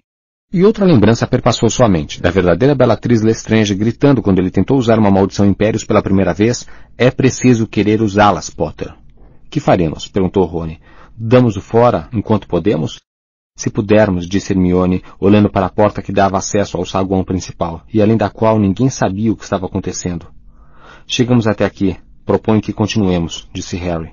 Ótimo, disse Grampo. Então precisamos de Bolgrod para controlar o vagonete. Eu não tenho mais autoridade mas não haverá espaço para o bruxo. Harry apontou a varinha para Travers. Império. O bruxo se virou e saiu pelo trilho escuro a passos rápidos. O que é que você mandou ele fazer? Se esconder, disse Harry, apontando a varinha para Bogrod, que assobiou para chamar um vagonete que surgiu do escuro, sacolejando pelos trilhos em sua direção. Harry teve certeza de ouvir gritos no saguão principal quando embarcaram. Bogrod na frente com Grampo, Harry, Rony e Hermione espremidos atrás. Com um tranco, o vagonete deu partida e começou a acelerar. Passaram velozes por Travers, que se contorceu para dentro de uma fenda na parede. Depois o veículo começou a serpear e fazer curvas por um verdadeiro labirinto, sempre descendo. Harry não conseguia ouvir nada com o barulho do carro sobre os trilhos. Seus cabelos voavam enquanto evitavam estalactites, se aprofundavam em alta velocidade na terra, mas ele não parava de olhar para trás. Poderiam ter deixado enormes pegadas ao passar, Quanto mais pensava no assunto, tanto mais idiota lhe parecia ter disfarçado Hermione de Bellatriz, ter trazido a varinha da bruxa quando os comensais da morte sabiam que tinha sido roubada. Estavam mais fundo do que Harry jamais penetrara no Gringotts. Fizeram uma curva fechada em alta velocidade e viram, tarde demais, uma cascata jorrando com violência sobre os trilhos. Harry ouviu o grampo gritar, não! Mas não houve tempo de frear. Eles a atravessaram disparados. A água encheu os olhos e a boca de Harry, que não conseguia ver nem respirar. Então, com uma guinada súbita e irresistível, o vagonete capotou e eles foram atirados para fora. Harry ouviu o veículo se despedaçar contra a parede do labirinto, ouviu Hermione gritar alguma coisa e se sentiu planar de volta ao chão como se não tivesse peso e aterrissar, sem dor, no piso da passagem de pedra. Fe...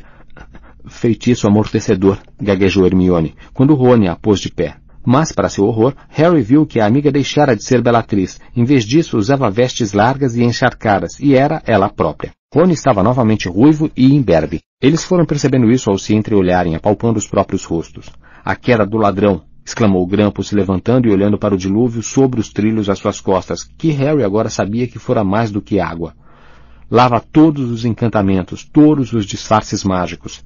Já sabem que há impostores e gringotes e acionaram as defesas contra nós. Harry viu Hermione verificando se ainda levava a bolsinha de contas e enfiou depressa a mão sob o blusão para certificar-se de que não havia perdido a capa da invisibilidade. Virou-se então e viu Bogrod sacudindo a cabeça aturdido. A queda do ladrão aparentemente desfizera a maldição Impérios. Precisamos dele, disse Grampo. Não poderemos entrar no cofre sem um duende do Gringotes, e precisamos dos Sêmbalos. Império, Harry disse, sua voz ecoou pela passagem de pedra e ele sentiu mais uma vez a sensação intoxicante de controle que emanava do cérebro para a varinha.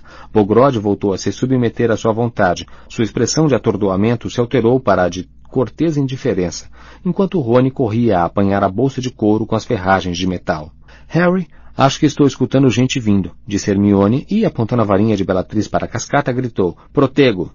Eles viram o feitiço escudo interromper o jorro de água encantada ao subir passagem acima. Bem pensado, disse Harry. Mostra-nos o caminho, Grampo. Como vamos sair daqui? perguntou Rony enquanto corriam pela escuridão atrás de Grampo, Bogrode ofegando em seus calcanhares como um cachorro velho. Vamos nos preocupar com isso quando for a hora, respondeu Harry. Estava tentando escutar. Pensou ter ouvido alguma coisa metálica batendo e se mexendo ali perto. Grampo, ainda falta muito? Não muito, Harry Potter. Não muito e, ao virarem um canto, depararam com a coisa para a qual Harry estivera preparado, mas que ainda assim fez todos estacarem de repente. Um dragão gigantesco achava-se acorrentado no chão à frente, barrando o acesso a quatro ou cinco dos cofres mais profundos do banco. As escamas do animal tinham se tornado pálidas e flocosas durante a longa prisão subterrânea. Seus olhos estavam rosa leitoso, as duas patas traseiras tinham pesadas argolas das quais saíam correntes ancoradas em enormes estacas enterradas no solo rochoso. Suas grandes asas, espiculadas e fechadas junto ao corpo, teriam enchido a câmara se ele as abrisse, e quando virou a feia cabeça para eles, rugiu com um estrondo que fez a rocha tremer. Escancarou a boca e cuspiu um jato de fogo, fazendo-os retroceder rapidamente. Ele é parcialmente cego, arquejou Grampo, e por isso é ainda mais feroz, mas temos meios de controlá-lo. Ele sabe o que esperar quando trazemos os símbolos. Me dê a bolsa aqui. Rony passou a bolsa para Grampo e o duende tirou de dentro pequenos instrumentos de metal que, quando agitados, produziam um barulho como o de martelos e bigornas em miniatura. Grampo os distribuiu. Bogrod aceitou os dele obedientemente. Vocês sabem o que fazer, disse Grampo a Harry, Rony e Hermione. O dragão sabe que sentirá dor quando ouvir o barulho.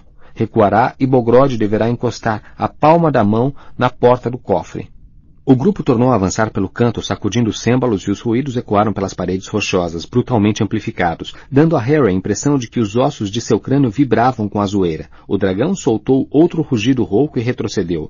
Harry ouviu tremer e, ao se aproximar, reparou nas cicatrizes deixadas por fundos cortes em sua cara. Imaginou que aprendera a temer espadas em brasa quando ouvisse o som dos cêmbalos. Faça-o pôr a mão na porta. Grampo insistiu com Harry, que apontou a varinha para Bogrod. O velho duende obedeceu, comprimiu a palma da mão contra a madeira, e a porta do cofre se dissolveu, revelando uma espécie de caverna, atulhada do chão ao teto de moedas e taças de ouro, armaduras de prata, peles de estranhas criaturas, algumas com longas espinhas dorsais, outras com asas caídas, poções em frascos cravejados de pedras e um crânio ainda usando uma coroa. Procurem rápido, disse Harry enquanto todos se precipitavam para dentro do cofre. Ele descrevera a taça de Hup e Puff para Rony e Hermione, mas se fosse a outra, a Horcrux desconhecida que estivesse guardada no cofre, ele não sabia que aparência teria. Mal tivera tempo de olhar ao seu redor quando ouviram um ruído abafado. A porta reaparecera, encurralando-os ali dentro, e eles foram mergulhados na mais absoluta escuridão. Não se preocupem, Bogrod poderá nos soltar, disse Grampo ao mesmo tempo que Rony gritava surpreso. Será que não podem acender as suas varinhas? E andem logo, temos muito pouco tempo. Lumos. Harry girou a varinha acesa pelo cofre, a luz incidiu sobre joias cintilantes e ele viu a falsa espada de Gryffindor em uma prateleira alta, entre um emaranhado de correntes. Rony e Hermione tinham acendido as varinhas também e agora examinavam as pilhas de objetos que os cercavam. Harry, poderia ser... Ai! Hermione gritou de dor, e Harry iluminou-a em tempo de ver uma taça cravejada de pedras escorregando de sua mão. Mas, ao cair, o objeto rachou e se transformou em uma inundação de taças. E, um segundo depois, com grande estrépito, o chão ficou coberto de taças idênticas rolando para todos os lados, a original indistinguível das demais. Ela me queimou, choramingou Hermione chupando os dedos vermelhos. Eles juntaram dois feitiços, o duplicador e o abrasador, disse Grampo. Tudo o que tocarmos queimará e multiplicará. Mas as cópias não têm valor, e se continuarem a mexer no tesouro, acabarão morrendo esmagados pelo peso do ouro em expansão. Ok, não toquem em nada, recomendou Harry, desesperado. Mas no momento em que dizia isso, Rony acidentalmente empurrou uma das taças caídas com o pé e mais vinte surgiram de repente. E, enquanto Rony saltava no mesmo lugar, parte do seu sapato ficou queimado ao contato com o metal em brasa. Fiquem parados, não se mexam, pediu Hermione segurando Rony. Olhem apenas, disse Harry. Lembrem-se, a taça é pequena e de ouro, tem uma gravação, duas asas, ou então vejam se localizam o símbolo de Ravenclaw em algum lugar. A águia.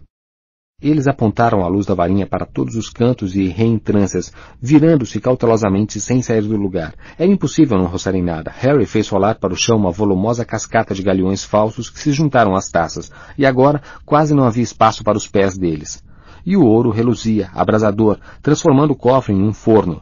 A luz da varinha de Harry percorreu escudos e elmos feitos por duendes e guardados em prateleiras que iam até o teto.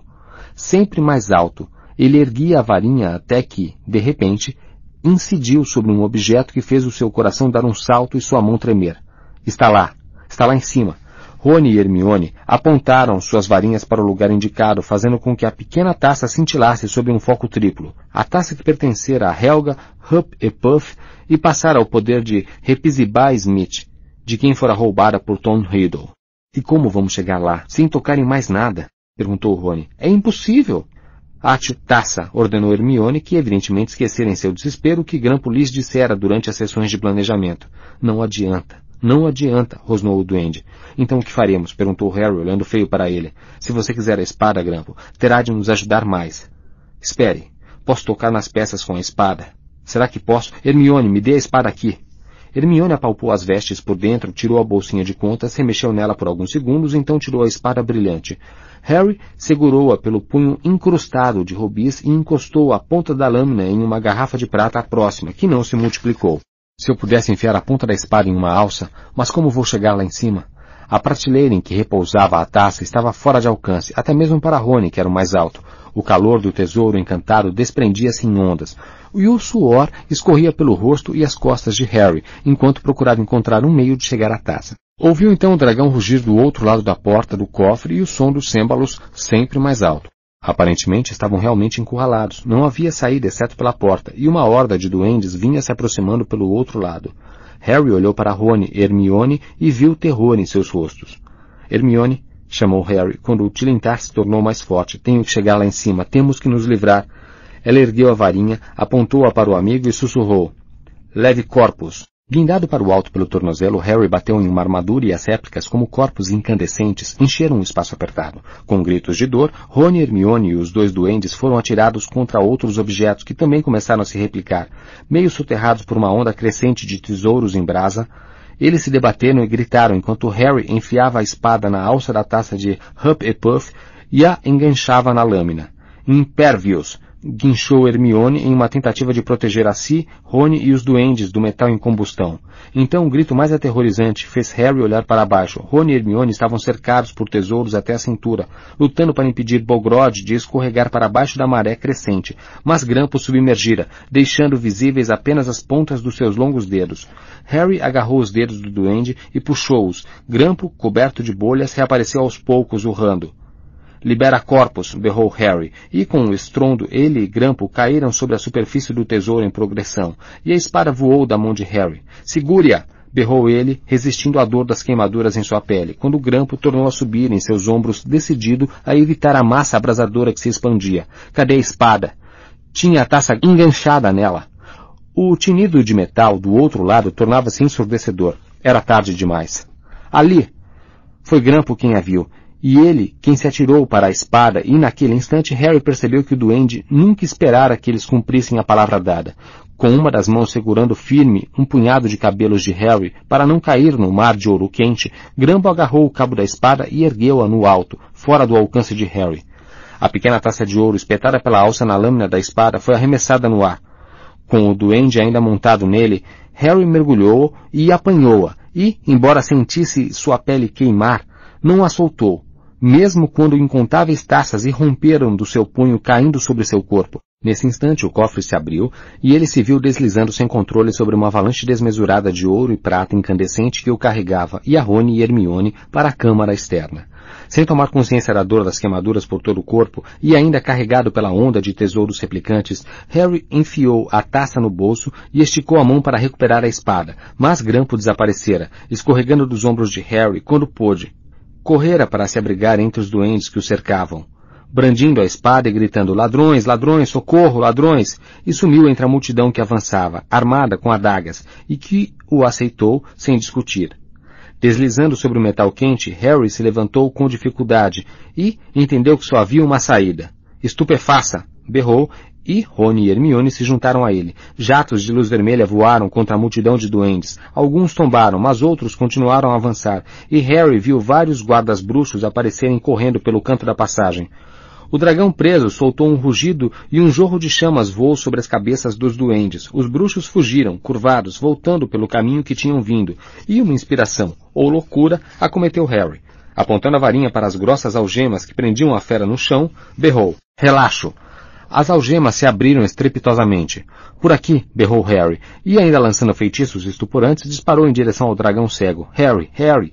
O que é que você está fazendo? bradou Hermione. Subam! Subam! Andem logo! O dragão não percebera que estava livre. O pé de Harry encontrou a dobra de sua perna traseira, e o garoto usou-a para subir em seu dorso. As escamas do animal eram duras como aço. Ele nem pareceu sentir.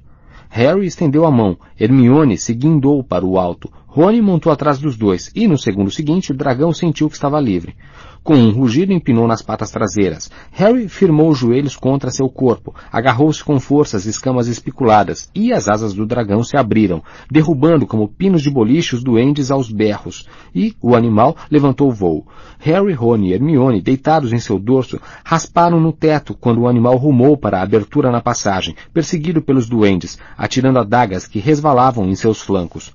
Nunca sairemos daqui. É grande demais, gritou Hermione, mas o dragão abriu a boca e arrotou chamas, explodindo o túnel, cujos pisos e teto racharam e desmoronaram. Usando a força, o dragão abria caminho com as garras e o corpo. Harry mantinha os olhos bem fechados para protegê-los do calor e da poeira. Ensurdecido pela colisão das pedras e os rugidos do dragão, só lhe restava agarrar-se ao seu dorso, na expectativa de ser atirado longe a qualquer momento. Então ele ouviu Hermione berrar. Defode-o! Ela estava ajudando o dragão a alargar a passagem, cavando o teto, enquanto o animal forcejava para subir em direção ao ar fresco e se distanciar dos doentes com seus guinchos e batidas de metal. Harry e Rony a imitaram, rompendo o teto a poder de feitiços. Eles passaram pelo lago subterrâneo e a enorme fera que rastejava e rosnava pareceu sentir a liberdade e o espaço à sua frente, enquanto às costas a passagem era entupida pelo movimento da cauda cristada grandes pedaços de rocha, gigantescas estalactites partidas. O ruído metálico produzido pelos duendes foi ficando mais abafado e, à frente, as chamas expelidas pelo dragão desimpediam o seu avanço. Então, com a força dos seus feitiços, somada à força bruta do dragão, eles finalmente abriram uma saída da passagem para o saguão de mármore. Duendes e bruxos gritaram e correram a se proteger, e o dragão encontrou espaço para abrir as asas. Virou a cabeça chifruda para o fresco ar exterior que sentia além e partiu, com Harry, Ron e Hermione ainda agarrados ao seu dorso. Ele abriu caminho pelas portas de metal, deixando-as dobradas e penduradas nas dobradiças, e se encaminhou vacilante para o beco diagonal, de onde se lançou em direção ao céu. CD 27 Capítulo 27 O esconderijo definitivo não havia como conduzir o dragão. O animal não via onde estava indo, e Harry sabia que, se lhe desse uma guinada ou virasse de barriga para cima em pleno voo, eles não poderiam se agarrar às suas costas largas. Apesar disso, à medida que ganhavam altitude, Londres se desdobrava abaixo como um mapa verde e cinzento, Harry sentia um avassalador sentimento de gratidão por uma fuga que parecia inviável. Deitado sobre o pescoço da fera, ele se aferrava com toda a força às escamas metálicas, e o vento fresco acalmava a ardência e as bolhas em sua pele. As asas do dragão abanavam o ar como pás de um moinho. Às suas costas, fosse por prazer ou medo, Harry não saberia dizer, Rony não parava de xingar aos brados, e Hermione parecia chorar. Passados uns cinco minutos, Harry perdeu um pouco do medo imediato de que o dragão fosse se desvencilhar deles, porque aparentemente sua única intenção era se distanciar o máximo de sua prisão subterrânea. Porém, a questão de como ou quando iriam desmontar continuava a apavorá-lo.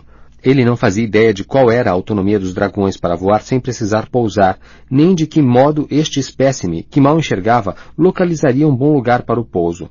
Harry olhava constantemente para os lados, imaginando que sentiria a cicatriz formigar. Quanto tempo levaria para Voldemort saber que tinham arrombado o cofre da família Lestrange?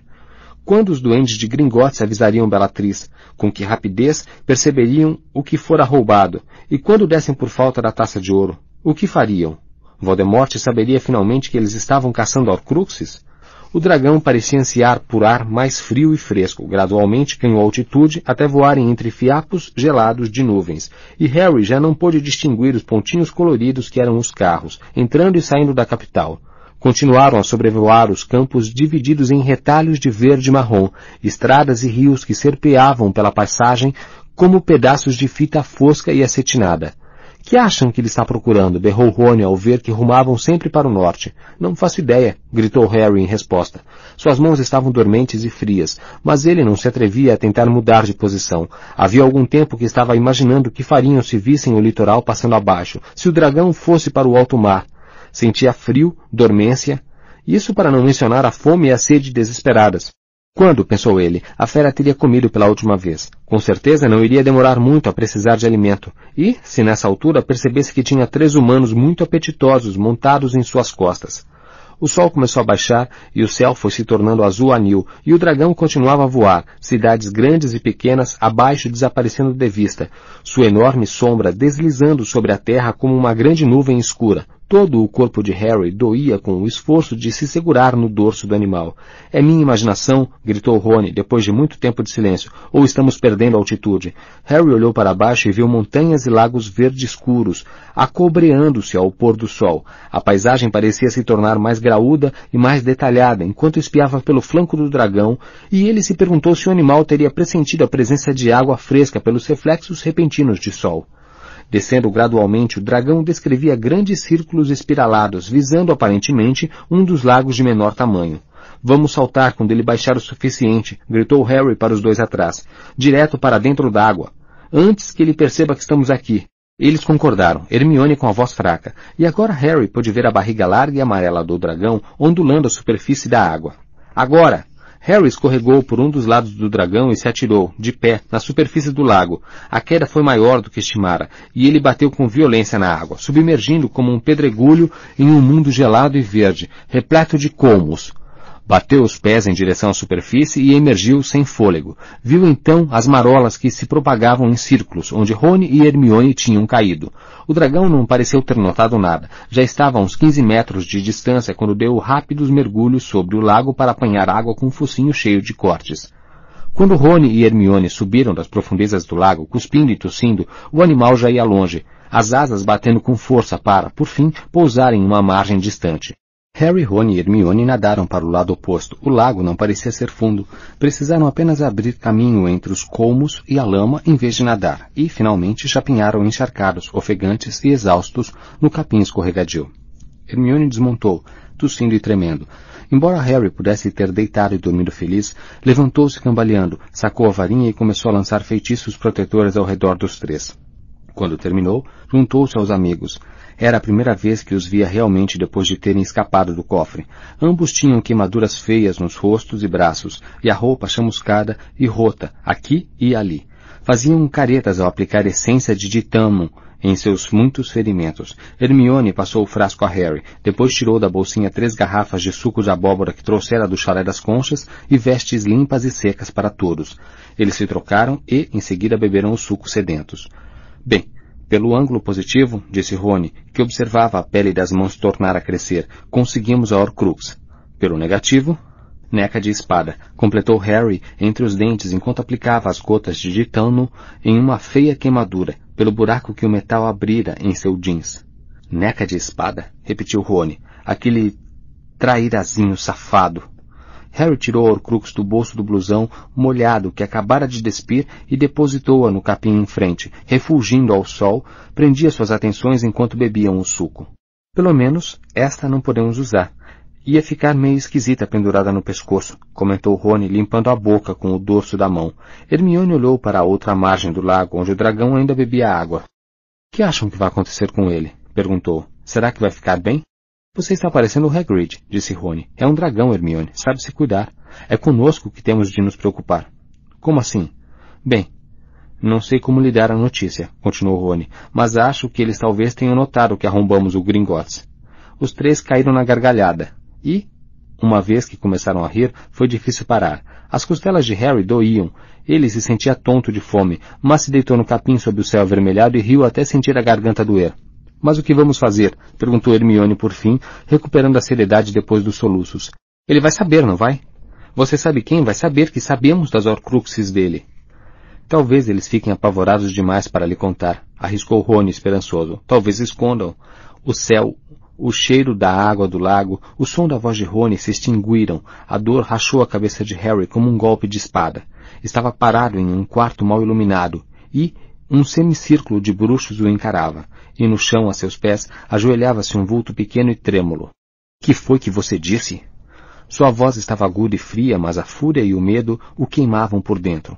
A única coisa que temia, mas não podia ser verdade, não podia entender como, o duende tremia, incapaz de fixar os olhos vermelhos muito acima dos seus. Repita isso, murmurou Voldemort. Repita. Me, meu senhor, gaguejou o duende, seus olhos negros arregalados de terror. Me, meu senhor, tentamos, tentamos impedi-los. Tentamos impedir os impostores. Meu, meu, senhor, arrombaram, arrombaram, arrombaram o cof, cofre da família Lestrange. Impostores. Que impostores? Pensei que o Gringotts tivesse meios para desmascarar impostores. Quem eram? Era. Era o. o, o, o garoto Potter. E, e, e, e dois cúmplices. E levaram? Perguntou ele, sua voz se elevando, um medo terrível se apoderando dele. Diga-me, que foi que levaram? Um, um, um, uma pequena taça de. Uma pequena taça de ouro, meu senhor. O grito de raiva, de negação, irrompeu dele como se fosse da boca de um estranho. Ficou possesso, frenético. Não podia ser verdade. Era impossível. Ninguém jamais soubera. Como o garoto poderia ter descoberto o seu segredo?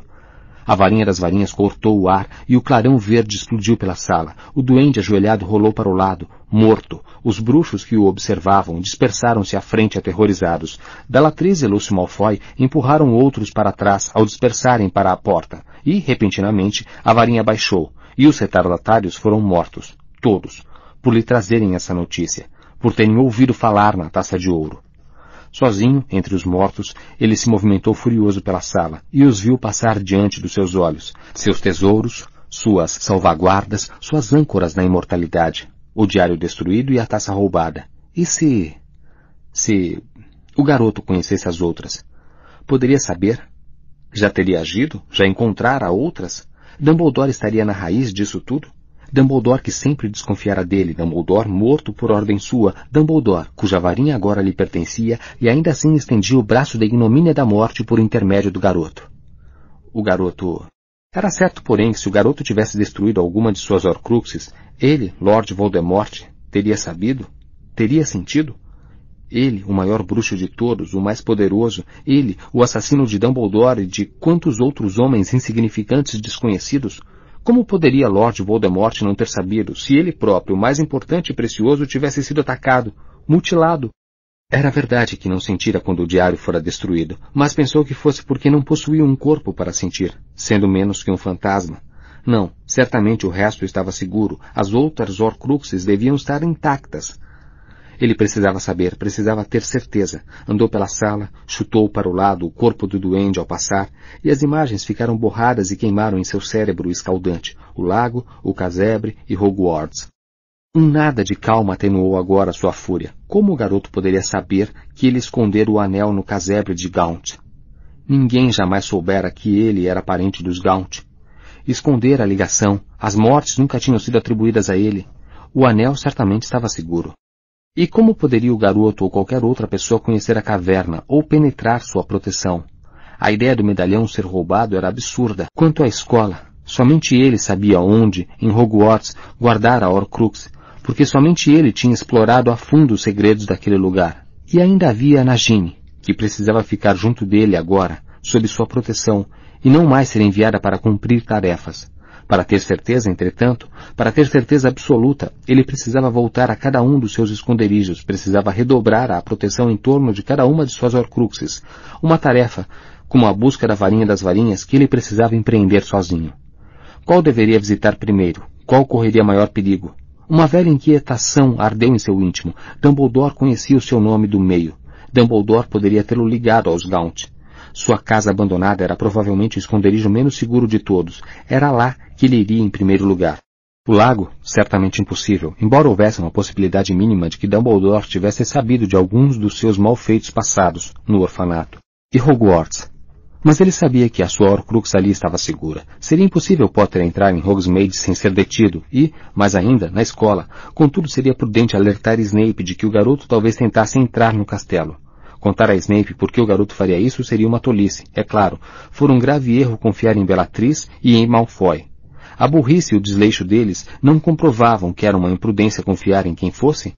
Ele visitaria o casebre de Gaunt primeiro, então, e levaria Nagini não se separaria mais da cobra.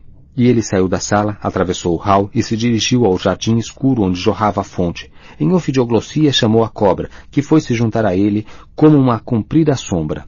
Os olhos de Harry se abriram subitamente quando voltou ao presente. Ele estava deitado na margem do lago ao sol poente e Rony e Hermione o observavam. A julgar por suas expressões preocupadas e o latejamento contínuo de sua cicatriz, sua rápida excursão à mente de Voldemort não passara despercebida.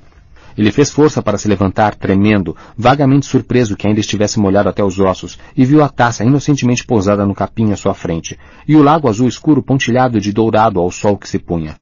Ele sabe. Sua própria voz pareceu estranha e grave depois dos gritos agudos de Voldemort. Ele sabe e vai verificar as outras Horcruxes. E a última. Ele já se pusera de pé. Está em Hogwarts. Eu sabia. Eu sabia. Que? Rony olhava-o boquiaberto. Hermione se ergueu nos joelhos, preocupada. Mas que foi que você viu? Como sabe? Eu ouvi descobrir o que aconteceu com a taça. Eu... eu estava na cabeça dele. Ele está... Harry lembrou-se da matança. Está enfurecido ao extremo e amedrontado também. Não consegue entender como soubemos e agora vai checar as outras Horcruxes. Quer saber se elas estão seguras. Primeiro vai ver o anel. Ele acha que a Horcrux em Hogwarts está a salvo porque Snape está lá e será dificílimo entrar na escola sem ser visto. Acho que vai verificar essa por último. Ainda assim, estaria lá em poucas horas. Você viu onde em Hogwarts? perguntou Rony, agora se levantando também. Não. Ele estava se concentrando em avisar Snape. Não pensou no lugar exato em que está. Espere. Espere, gritou Hermione quando Rony recolheu a Horcrux e Harry tornou a apanhar a capa da invisibilidade. Não podemos simplesmente ir. Nem temos um plano. Precisamos... Precisamos ir andando, disse Harry com firmeza. Tinha tido a esperança de dormir, a expectativa de entrar na barraca nova, mas isso agora era impossível. Vocês podem imaginar o que ele vai fazer quando descobrir que o anel e o medalhão desapareceram? E se mudar o esconderijo da Horcrux de Hogwarts? Resolver que não está bastante segura? Mas como vamos entrar? Bem, vamos a Hogsmeade, disse Harry, e tentar pensar em alguma coisa depois de vermos qual é a proteção em torno da escola. Entre embaixo da capa, Hermione. Quero todos juntos desta vez. Mas não cabemos realmente. Estará escuro. Ninguém vai reparar nos nossos pés. O ruído de enormes asas batendo ecoou pelas águas escuras do lago. O dragão saciara a sede e levantara voo. Os garotos pararam os preparativos para observá-lo subir sempre mais alto. Agora, uma mancha negra no céu que escurecia rapidamente e, por fim, sumindo atrás de uma montanha próxima. Então, Hermione se adiantou e se encaixou entre os dois.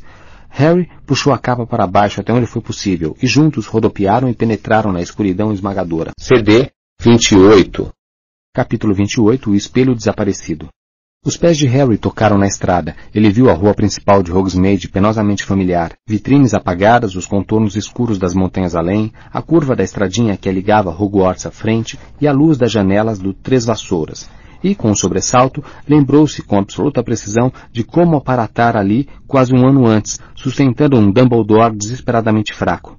Tudo isso no segundo ano em que descia, e então, quando largou os braços de Rony e Hermione, aconteceu. O ar foi cortado por um grito que lembrava de Voldemort ao perceber que a taça fora roubada. Despedaçou todos os nervos do corpo de Harry e ele percebeu imediatamente que fora causado por sua aparição. Quando olhou para os amigos sob a capa, a porta do Três Vassouras se escancarou e uma dúzia de comensais da morte de capa e capuz correu para a rua, empunhando varinhas. Harry segurou o pulso de Rony ao vê-lo erguer a varinha. Havia bruxos demais para estuporar, até porque uma tentativa denunciaria sua posição. Um dos comensais da morte acenou com a varinha e o grito parou, ainda ecoando nas montanhas distantes.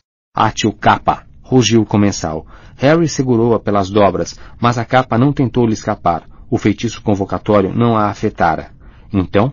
Não está embaixo do seu chale, Potter? berrou o comensal da morte que tentara o feitiço. E voltando-se para os companheiros, espalhem-se. Ele está aqui. Seis dos comensais saíram em sua direção. Harry, Rony e Hermione recuaram o mais rápido possível para a rua lateral, mais próxima, e por um triz não foram pegos. Os garotos aguardaram no escuro, escutando gente correndo para cima e para baixo, os feixes de luz das varinhas dos bruxos varrendo a rua à sua procura. Vamos embora, cochichou Hermione. Desaparatar agora. Grande ideia, disse Rony. Mas, antes que Harry pudesse responder, um comensal gritou. Sabemos que você está aqui, Potter. E não tem como escapar. Nós o encontraremos. Estavam de prontidão, sussurrou Harry. Armaram aquele feitiço para avisá-los da nossa chegada. Imagino que tenham feito alguma coisa para nos segurar aqui, nos encurralar. Que tal os dementadores? gritou outro comensal da morte. Se os deixássemos à vontade, eles não demorariam a encontrá-lo. O Lorde das Trevas não quer que ninguém mate Potter, exceto ele, e os dementadores não irão matar Potter. O Lorde das Trevas quer a vida dele, e não a alma. Será mais fácil matá-lo se tiver sido beijado antes. Ouviram-se rumores de aprovação. O temor apoderou-se de Harry. Para repelir dementadores, teriam que produzir patronos, e isso os denunciaria na mesma hora. É melhor desaparatar, Harry, sussurrou Hermione. Enquanto ela pronunciava essas palavras, ele sentiu um frio anormal baixando sobre a rua. A luz ambiente foi sugada até as estrelas, fazendo-as desaparecer. Na escuridão de breu, Harry sentiu Hermione agarrar o seu braço e juntos eles rodopiaram. O ar que precisavam para se mover parecia ter se solidificado. Não poderiam desaparatar. Os comensais da morte tinham lançado seus feitiços eficientemente. O frio começou a cortar cada vez mais fundo na pele de Harry. Ele, Rony e Hermione recuaram para a rua lateral, tateando o caminho ao longo da parede, procurando não fazer o menor ruído. Do outro lado da esquina, deslizando silenciosamente, vinham dementadores, dez ou mais deles, com suas capas pretas e suas mãos feridas e podres visíveis, porque seu negrume era mais denso do que o da rua. Poderiam sentir o medo por perto? Harry tinha certeza que sim. Eles pareciam estar avançando mais depressa agora, inspirando daquele jeito arrastado e vibrante que ele detestava, saboreando o desespero no ar, fechando o cerco. Ergueu a varinha. Não iria, não queria ganhar o beijo do dementador, fossem quais fossem as consequências. Foi em Rony e Hermione que ele pensou ao sussurrar. Expecto patronum! O veado prateado irrompeu de sua varinha e atacou os dementadores, que se dispersaram, e ouviu-se um grito de triunfo em algum lugar fora de vista. É ele, lá embaixo, lá embaixo, eu vi o patrono dele. Era um veado. Os dementadores tinham retrocedido, as estrelas estavam reaparecendo e os passos dos comensais da morte se tornaram mais pesados. Mas, antes que Harry, em seu pânico, pudesse decidir o que fazer, ouviu bem perto um rangido de ferragens, uma porta se abriu do lado esquerdo da rua estreita e uma voz áspera disse, Potter, entra depressa. Ele obedeceu sem hesitação. Os três se precipitaram pela porta aberta. Suba. Não dispa a capa. Fique quieto murmurou um vulto alto que passou por eles e saiu batendo a porta. Harry não fazia ideia de onde estavam, mas agora via a luz vacilante de uma única vela. O bar sujo com o piso forrado de serragem do cabeça de javali. Eles correram para trás do balcão e por uma segunda porta que levava a uma escada bamba que eles subiram o mais rápido que puderam, desembarcaram em uma sala de visitas com um tapete puído e uma pequena lareira, no alto da qual estava pendurado um grande retrato a óleo de uma garota loura que contemplava a sala com um ar de meiguice apática.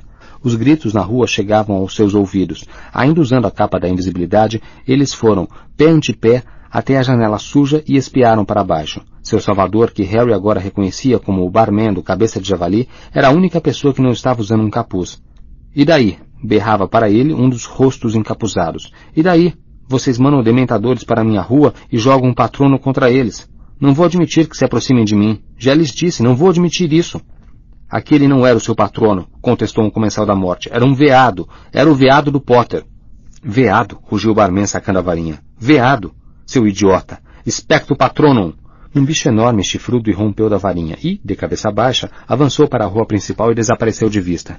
Não foi isso que vi, retrucou o comensal da morte, embora com menos convicção. O toque de recolher foi violado. Você ouviu o barulho, disse um dos seus colegas ao barman. Alguém estava na rua contrariando o regulamento. Se eu quiser pôr o meu gato para fora, porei, e dane-se o seu toque de recolher. Você disparou o feitiço miadura? E se disparei? Vai me mandar para Azkaban, me matar por meter o nariz fora da minha própria porta? Então faça isso se é o que quer. Mas espero, para o seu bem, que não tenham tocado na marca negra para convocá-lo. Ele não vai gostar de ser chamado para ver a mim e o meu velho gato. Ou será que vai? Não se preocupe conosco, respondeu um dos comensais da morte. Preocupe-se com o seu desrespeito ao toque de recolher. E onde é que a gente de Sualá irá traficar poções e venenos quando fecharem o meu bar? Que irá acontecer com os seus bicos? Você está nos ameaçando? Não abra a boca. É por isso que vocês vêm aqui, não é? Continuo dizendo que vi um veado patrono, gritou o primeiro comensal da morte. Veado! rugiu o barman. É um bode, idiota! Tudo bem, nos enganamos, disse o segundo comensal da morte. Desrespeite o toque de recolher outra vez e não seremos tão indulgentes. Os comensais da morte voltaram para a rua principal. Hermione gemeu de alívio, desvencilhou-se da capa e se sentou em uma cadeira de pernas bambas. Harry fechou bem as cortinas, depois retirou a capa de cima dele e de Rony. Ouviram o barman no andar térreo trancar a porta do bar e em seguida subir a escada. Um objeto sobre o console da lareira chamou a atenção de Harry. Um pequeno espelho retangular aprumado ali, logo abaixo do retrato da garota. O barman entrou na sala. Seus idiotas infelizes disse rispidamente, olhando de um para o outro. Que ideia foi essa de virem aqui? Obrigado, disse Harry. Não sabemos como lhe agradecer. Salvou nossas vidas. O barman resmungou. Harry se aproximou dele, estudando seu rosto, tentando ver sob a cabeleira e a barba grisalha e grossa. Ele usava óculos. Por trás das lentes sujas, os olhos eram muito azuis e penetrantes. É o seu olho que tenho visto no espelho. Fez-se silêncio na sala. Harry e o barman se fitaram. Você mandou Dobby. O barman assentiu e olhou para os lados procurando o elfo. Pensei que ele estivesse com você. Onde o deixou? Está morto, disse Harry. Bellatriz Lestrange o matou. O rosto do barman não demonstrou emoção. Passado um momento ele disse, lamento saber. Eu gostava daquele elfo. Ele se virou, acendendo as luzes com toques de varinha, sem olhar para nenhum dos garotos. Você é Aberforth? disse Harry para as costas do homem. Ele não confirmou nem negou, mas se curvou para acender a lareira. Como conseguiu isso? Perguntou Harry atravessando a sala até o espelho de Sirius, a duplicata do que ele quebrara quase dois anos antes. Comprei-o de Dunga, mais ou menos há um ano, disse Aberforth. Alvo me disse o que era. Tenho tentado manter um olho em você. Rony ofegou. A corça prateada, exclamou. Foi você também? Do que está falando? perguntou Aberforth. Alguém mandou uma corça patrono até nós. Com um cérebro desses, você poderia ser comensal da morte, filho. Não acabei de provar que o meu patrono é um bode? Ah, disse Rony. É, bem, estou com fome, acrescentou justificando-se, e sua barriga deu um enorme ronco. Tenho comida, disse Aberforth, e saiu da sala, reaparecendo momentos depois com uma grande forma de pão, queijo e uma jarra de metal com hidromel, que depositou em uma mesinha à frente da lareira. Famintos, eles comeram e beberam, e, por algum tempo, o silêncio foi quebrado apenas pelos estalidos do fogo na lareira, o tilintar de taças e o som de mastigação. Certo, disse Aberforth, quando eles terminaram de comer e Harry e Rony se afundaram sonolentos nas poltronas. Precisamos pensar na melhor maneira de tirá-los daqui. Não pode ser à noite. Vocês ouviram o que acontece se alguém sair à rua depois do escurecer. Dispara o feitiço meadura e eles cairão sobre vocês como tronquilhos em ovos de fadas mordentes. Não acho que consiga passar um bode por um veado uma segunda vez. Esperem amanhecer quando é suspenso o toque de recolher. Então, podem tornar a vestir a capa e partir a pé. Saiam direto de Hogsmeade, subam a montanha e poderão desaparatar de lá. Talvez vejam Hagrid. Está escondido com Grope, em uma caverna desde que tentaram prendê-lo. Não vamos embora, respondeu Harry. Precisamos entrar em Hogwarts. Não seja idiota, moleque, disse Aberforth. Temos que entrar. O que tem de fazer? retorquiu Aberforth, inclinando-se para a frente. É ir o mais longe possível que puderem. Você não está entendendo. O tempo é curto. Precisamos entrar no castelo. Dumbledore, quero dizer, o seu irmão, queria que nós, à luz das chamas, deixou as lentes sujas dos óculos do bruxo momentaneamente opacas, de um branco forte e chapado. E Harry se lembrou dos olhos cegos de Aragog, a aranha gigantesca. Meu irmão Alvo queria muitas coisas, e as pessoas tinham um mau hábito de saírem feridas enquanto ele executava os seus planos grandiosos. Afaste-se da escola, Potter, e saia do país se puder. Esqueça o meu irmão e seus esquemas imaginosos. Ele foi para um lugar onde nada disso pode atingi-lo, e você não lhe deve nada. Você não está entendendo, repetiu Harry. Ah, será que não? replicou Aberforth mansamente. Você acha que eu não compreendia o meu próprio irmão? Acha que conhecia Alvo melhor do que eu? Não foi isso que eu quis dizer, respondeu Harry, cujo cérebro estava lento de exaustão e excesso de comida e vinho. É que ele me deixou uma tarefa. Deixou, foi? Uma tarefa boa, espero. Agradável. Fácil. O tipo de coisa que se esperaria que um garoto bruxo ainda não qualificado pudesse realizar sem muito esforço. Rony deu uma risada meio sem graça. Hermione demonstrava atenção. Eu... não é fácil. Ela não é nada fácil, disse Harry, mas eu tenho que... tem que... Por que tem que? Ele está morto, não está? Retorquiu Aberforth com rispidez. Deixe isso para lá, moleque, antes que você acabe indo se juntar a ele. Salve-se. Não posso. Por que não? Eu... Harry sentiu-se desarmado. Não podia explicar, então tomou a ofensiva. Mas você também está lutando. Você está na Ordem da Fênix. Estava. A Ordem da Fênix acabou. Você sabe quem venceu. Tudo está terminado. E qualquer um que finja que é diferente está se enganando. Aqui nunca será seguro para você, Potter. Ele quer muito você. Vá para o exterior, vá se esconder, salve-se. É melhor levar esses dois. Ele indicou Rony e Hermione com o polegar. Correrão perigo enquanto viverem. Agora que todos sabem que estiveram trabalhando com você. Não posso ir embora. Tenho uma tarefa. Passe-a para outro. Não posso. Tem que ser eu. Dumbledore me explicou tudo. Ah, foi, é. E ele lhe contou tudo. Foi honesto com você? Harry queria de todo o coração responder sim, mas por alguma razão essa palavra simples não chegava aos seus lábios. Aberforth parecia saber o que ele estava pensando. Eu conhecia meu irmão Potter. Ele aprendeu a guardar segredos no colo de nossa mãe. Segredos e mentiras. Foi assim que fomos criados, e Alvo tinha um pendor natural. O olhar do velho se desviou para o retrato da moça sobre o console da lareira. Era agora que Harry olhava o ambiente com atenção. O único quadro pendurado. Não havia fotografia de Alvo Dumbledore, nem de ninguém mais. Senhor Dumbledore, perguntou Hermione timidamente. Essa é a sua irmã, Ariana? É, confirmou Aberforth lacônico. Andou lendo Rita Sketter, mocinha? Mesmo à luz rosada das chamas, ficou evidente que Hermione tinha corado. Eliphas Dodge mencionou-a para nós, disse Harry tentando poupar Hermione. Aquele velho babão, murmurou Aberforth tomando um gole de hidromel. Achava que o sol irradiava de todos os orifícios do meu irmão. É o que ele achava. Bem, muita gente tinha a mesma opinião. Vocês três, inclusive, pelo que vejo. Harry ficou calado. Não queria expressar as dúvidas e incertezas sobre Dumbledore que o vinham intrigando havia meses. Tinha feito a sua escolha enquanto cavava a sepultura de Dobby. Tinha decidido continuar a seguir o caminho tortuoso e arriscado que Alvo Dumbledore lhe indicara, aceitar que o diretor não tinha lhe dito tudo o que gostaria de saber e, simplesmente, confiar. Não desejava voltar a duvidar, não queria ouvir nada que o desviasse do seu intento. Ele enfrentou o olhar de Aberforth tão impressionantemente igual ao do irmão. Os olhos, muito azuis, davam a mesma impressão de estarem radiografando o objeto que examinavam. E Harry achou que Aberforth sabia o que ele estava pensando, e o desprezava por isso.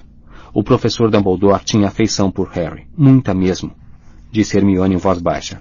Tinha, é, comentou Aberforth. É engraçado o número de pessoas por quem meu irmão tinha grande afeição e acabaram em situação pior do que se ele as tivesse deixado em paz. Como assim? perguntou Hermione ofegante. Não se preocupe, respondeu o bruxo.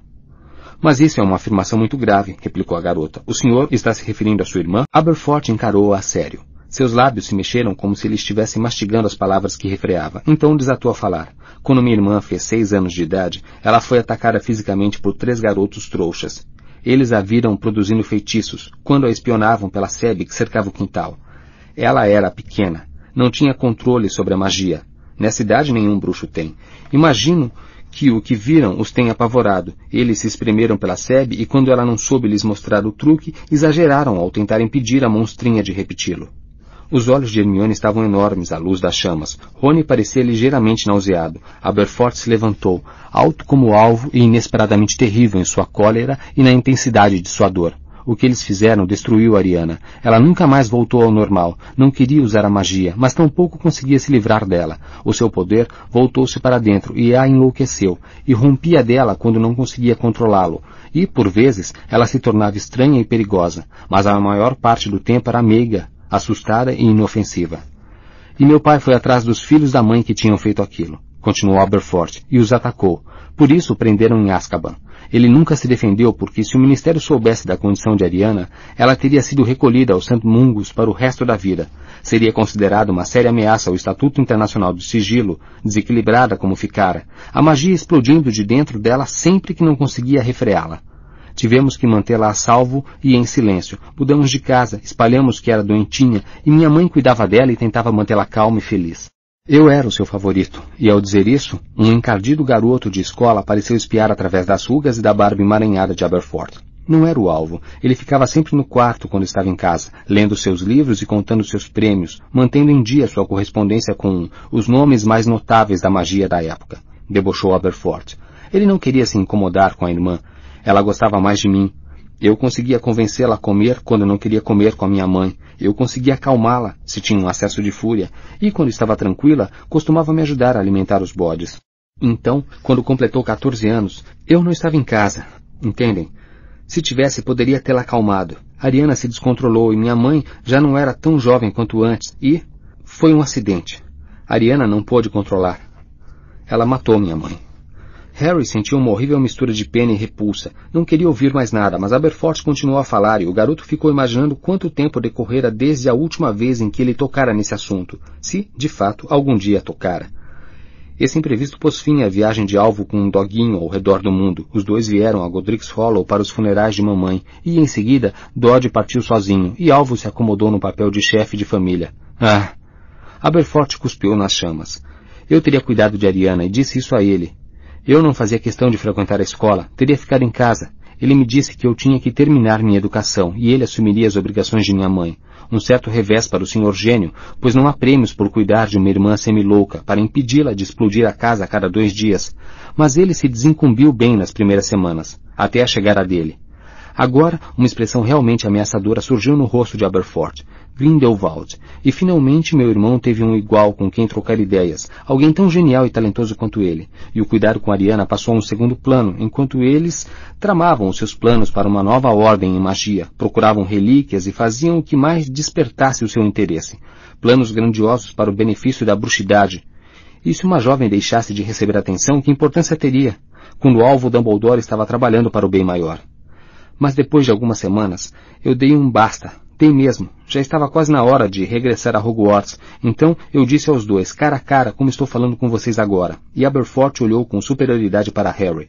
E nem foi preciso muita imaginação para vê-lo adolescente, vigoroso e zangado, enfrentando o irmão mais velho. Disse-lhe, é melhor desistir agora. Não pode tirá-la daqui. Ela não tem condição. Não pode levá-la com você, seja lá aonde quer que pretenda ir, quando estiver fazendo os seus discursos inteligentes, tentando conquistar admiradores. Ele não gostou. Os olhos de Aberforth foram brevemente ocultados pela luz das chamas nas lentes dos óculos. Eles tornaram a parecer brancos e cegos. Grindelwald não gostou de ouvir isso. Ficou irritado. Me disse que eu era um menino idiota, tentando barrar o seu caminho e do meu genial irmão. Será que eu não entendia minha pobre irmã? Será que ela não precisaria mais ser escondida depois que tivessem transformado o mundo e tirado os bruxos da clandestinidade e ensinado aos trouxas qual era o seu lugar? Então tivemos uma briga. E saquei a minha varinha. Ele sacou a dele. E fui atingido por uma maldição cruciatus lançada pelo melhor amigo do meu irmão. E Alvo tentou impedi-lo. E de repente nós três estávamos duelando. E os clarões e os estampidos assustaram Ariana. Ela não o suportava. A cor foi sumindo do rosto de Aberforth como se ele tivesse recebido um ferimento mortal. E acho que ela quis ajudar, mas não sabia exatamente o que estava fazendo. E não sei qual de nós fez aquilo. Poderia ter sido qualquer um de nós. E ela caiu morta. Sua voz falhou ao dizer a última palavra, e ele se largou na poltrona mais próxima. O rosto de Hermione estava molhado de lágrimas, e Rony estava quase tão pálido quanto Aberforth. Harry sentia apenas asco. Desejou não ter ouvido aquilo, desejou poder apagar tudo de sua mente. Estou tão... estou tão penalizada, sussurrou Hermione. Foi-se, disse Aberforth com a voz embarcada. Foi-se para sempre. Ele limpou o nariz no punho da camisa e pigarreou. É claro que Grindelwald deu fora. Ele já tinha uma história pregressa em seu país e não queria que Ariana fosse acrescentada à sua folha. E Alvo ficou livre, não? Livre do encargo da irmã, livre para se tornar o maior bruxo da... Ele nunca se livrou, protestou Harry. Perdão, disse Aberforth. Nunca. Na noite em que seu irmão morreu, ele bebeu uma poção que o deixou fora de si. Ele começou a gritar, suplicando a alguém que não estava presente. Não os machuque, não os machuque, por favor, por favor, a culpa é minha, machuque a mim. Rony e Hermione estavam de olhos arregalados para Harry. Ele jamais entrara em detalhes sobre o que acontecera na Ilha do Lago. Os fatos que se desenrolaram depois que ele e Dumbledore voltaram a Hogwarts tinham eclipsado completamente todo o resto.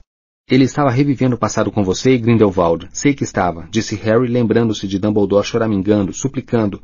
Pensou que estivesse vendo Grindelwald machucar você e Ariana. Foi uma tortura para ele. Se você tivesse presenciado, não afirmaria que ele se livrou. Aberforth pareceu se perder na contemplação de suas mãos nodosas de veias saltadas. Depois de uma longa pausa falou, como pode ter certeza, Potter, de que o meu irmão não estava mais interessado no bem maior do que em você?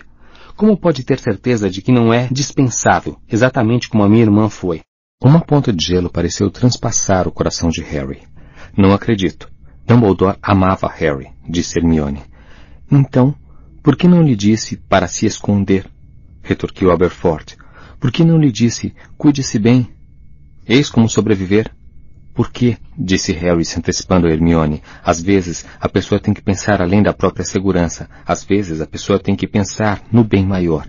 Estamos em guerra. Você tem 17 anos, moleque. Sou maior de idade e vou continuar lutando mesmo que você já tenha desistido. Quem disse que eu desisti?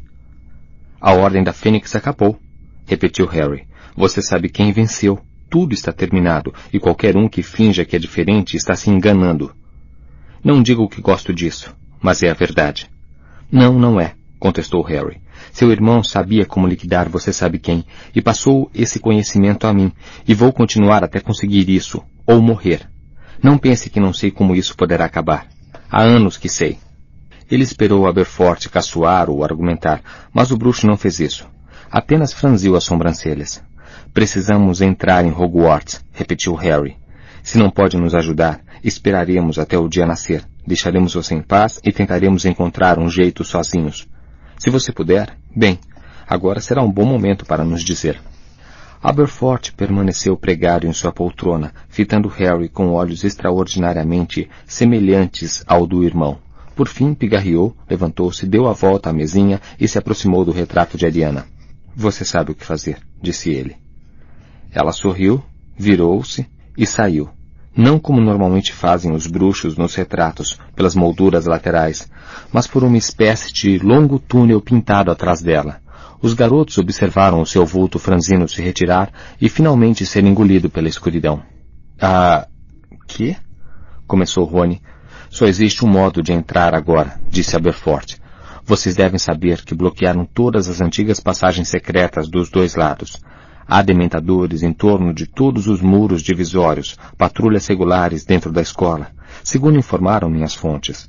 O lugar nunca esteve tão fortemente guardado, como espera fazer alguma coisa se conseguirem entrar com o Snape na direção e os Carroll como seus assistentes?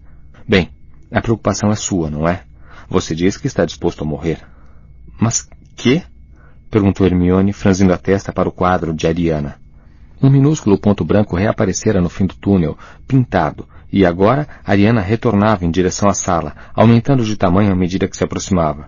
Mas havia outra pessoa em sua companhia, alguém mais alto, que vinha mancando com um ar agitado. Seus cabelos estavam mais longos do que Harry jamais vira. Parecia ter sofrido vários cortes no rosto, e suas roupas estavam rasgadas e puídas. Cada vez maiores, se tornaram os dois vultos até suas cabeças e ombros ocuparem todo o quadro. Então, o conjunto girou para a frente na parede como uma portinhola, e surgiu a entrada de um túnel de verdade. E dele, com os cabelos demasiado crescidos, o rosto cortado, as vestes rasgadas, saiu, com dificuldade, um Neville Longbottom real, que soltou um urro de prazer. Saltou do console e gritou. Eu sabia que você viria. Eu sabia, Harry. CD 29 Capítulo 29 O Diadema Perdido Neville? Que? Como?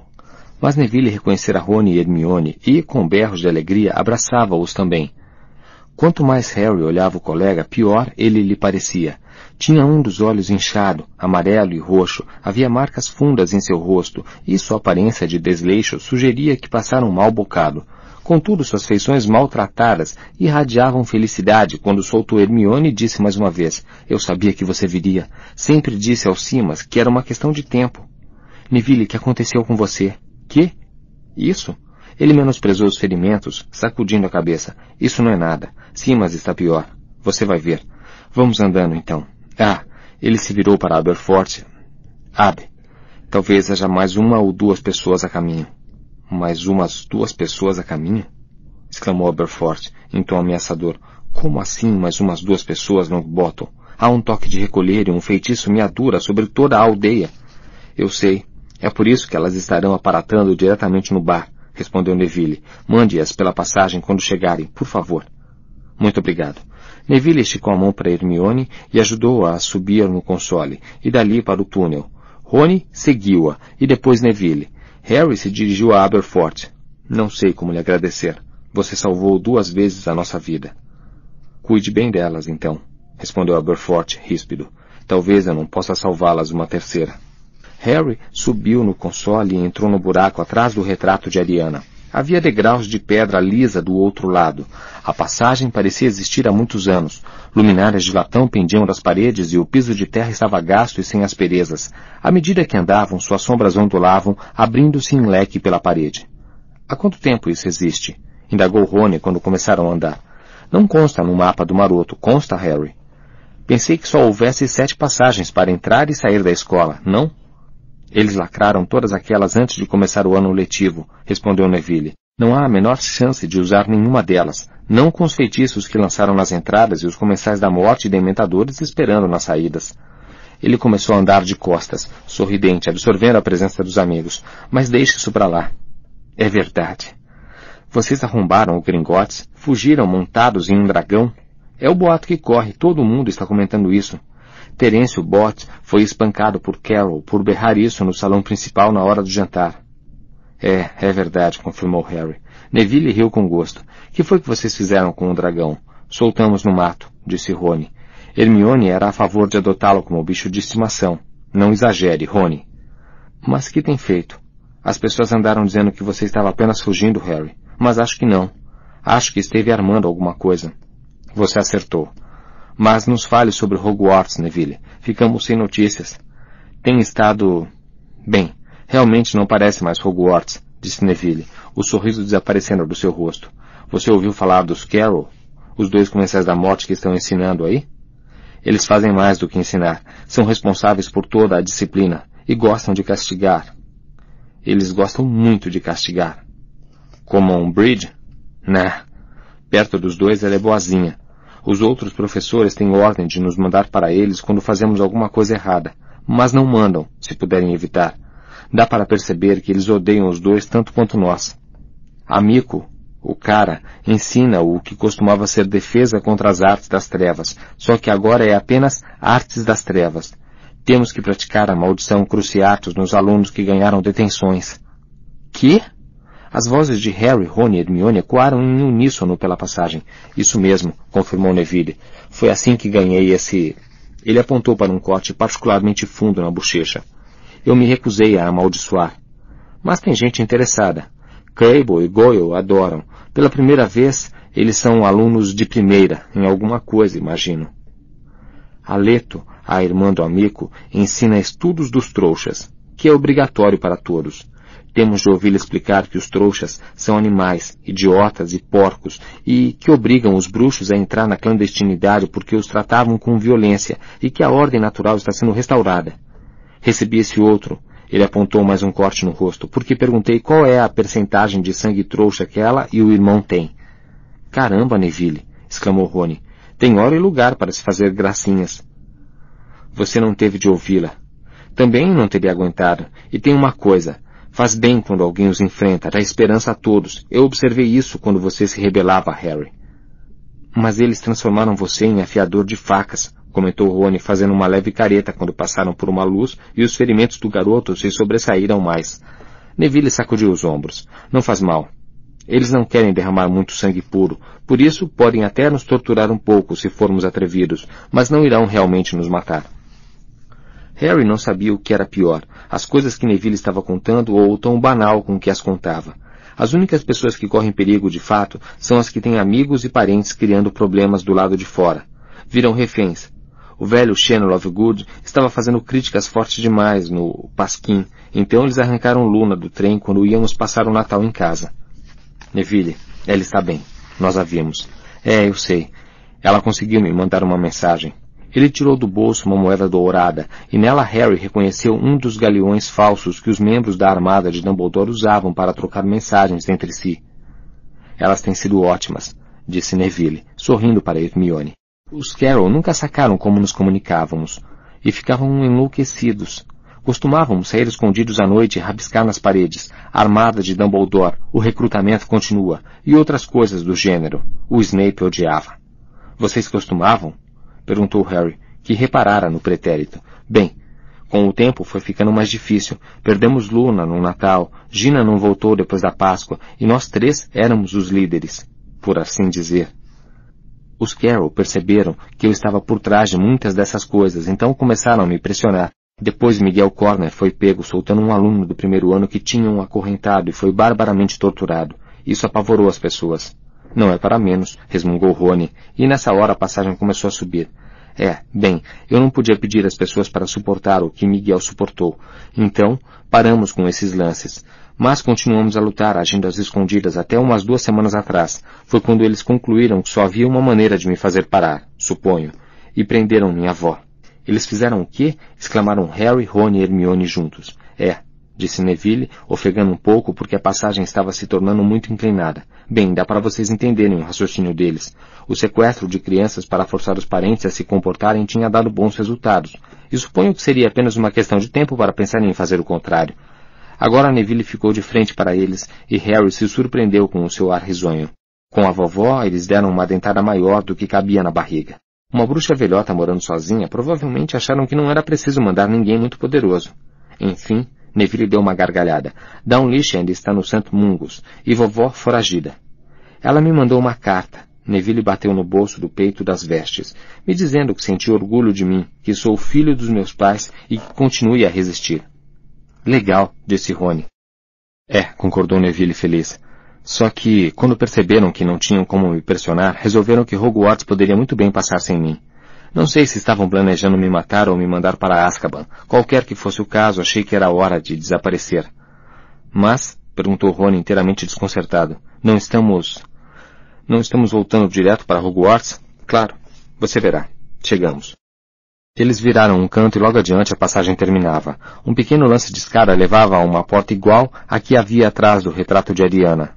Neville abriu-a e galgou a escada. Quando o seguia, Harry ouviu o colega gritar para pessoas invisíveis. Vejam quem está aqui. Eu não disse a vocês? Ao emergir da passagem para a sala além, ouviram-se gritos e aplausos. Harry! É Potter, é Potter! Rony, Hermione! Harry teve uma impressão confusa de coisas coloridas penduradas de candeeiros e muitos rostos. No momento seguinte, ele, Rony e Hermione foram engolfados, abraçados, receberam palmadas nas costas, tiveram os cabelos despenteados, as mãos apertadas, aparentemente por umas vinte pessoas. Parecia que tinham ganhado uma final de quadribol. Ok, ok, calma, pessoal, gritou Neville, e quando o amontoado de gente recuou, Harry pôde observar o ambiente. Não reconheceu a sala. Era enorme e lembrava o interior de uma casa de árvore particularmente suntuosa, ou talvez uma gigantesca cabine de navio. Redes multicoloridas pendiam do teto e de uma galeria que rodeava o cômodo, cujas paredes sem janelas eram revestidas de painéis de madeira escura, cobertas de tapeçarias de cores vibrantes. Harry viu o leão dourado da Grifinória sobre o fundo vermelho, o texugo negro da lufa-lufa sobre o amarelo e a águia bronzeada da Corvinal sobre o azul. Só estava ausente o verde-prata da Sonserina. Havia estantes superlotadas, algumas vassouras encostadas nas paredes e, a um canto, um grande rádio com caixa de madeira. Onde estamos?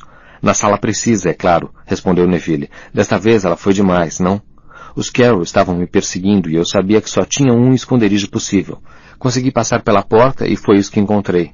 Bem, não estava exatamente assim quando eu cheguei. Era bem menor. Só tinha uma rede de tapeçarias da Grifinória, mas se expandiu à medida que mais gente da armada de Dumbledore foi chegando. E os Carroll não podem entrar? Perguntou Harry olhando ao redor à procura da porta. Não, respondeu Simas Finnegan, que Harry não reconhecera até ouvir sua voz. O rosto do colega estava inchado e roxo. É um esconderijo de verdade. Desde que um de nós esteja sempre presente, eles não podem nos surpreender. A porta não se abrirá. É tudo obra do Neville. Ele realmente saca essa sala. Você tem que pedir exatamente o que precisa, tipo, não quero que nenhum seguidor dos Carroll possa entrar. E a sala fará isso. Você só tem que garantir que não deixou nenhum furo. Neville é o cara.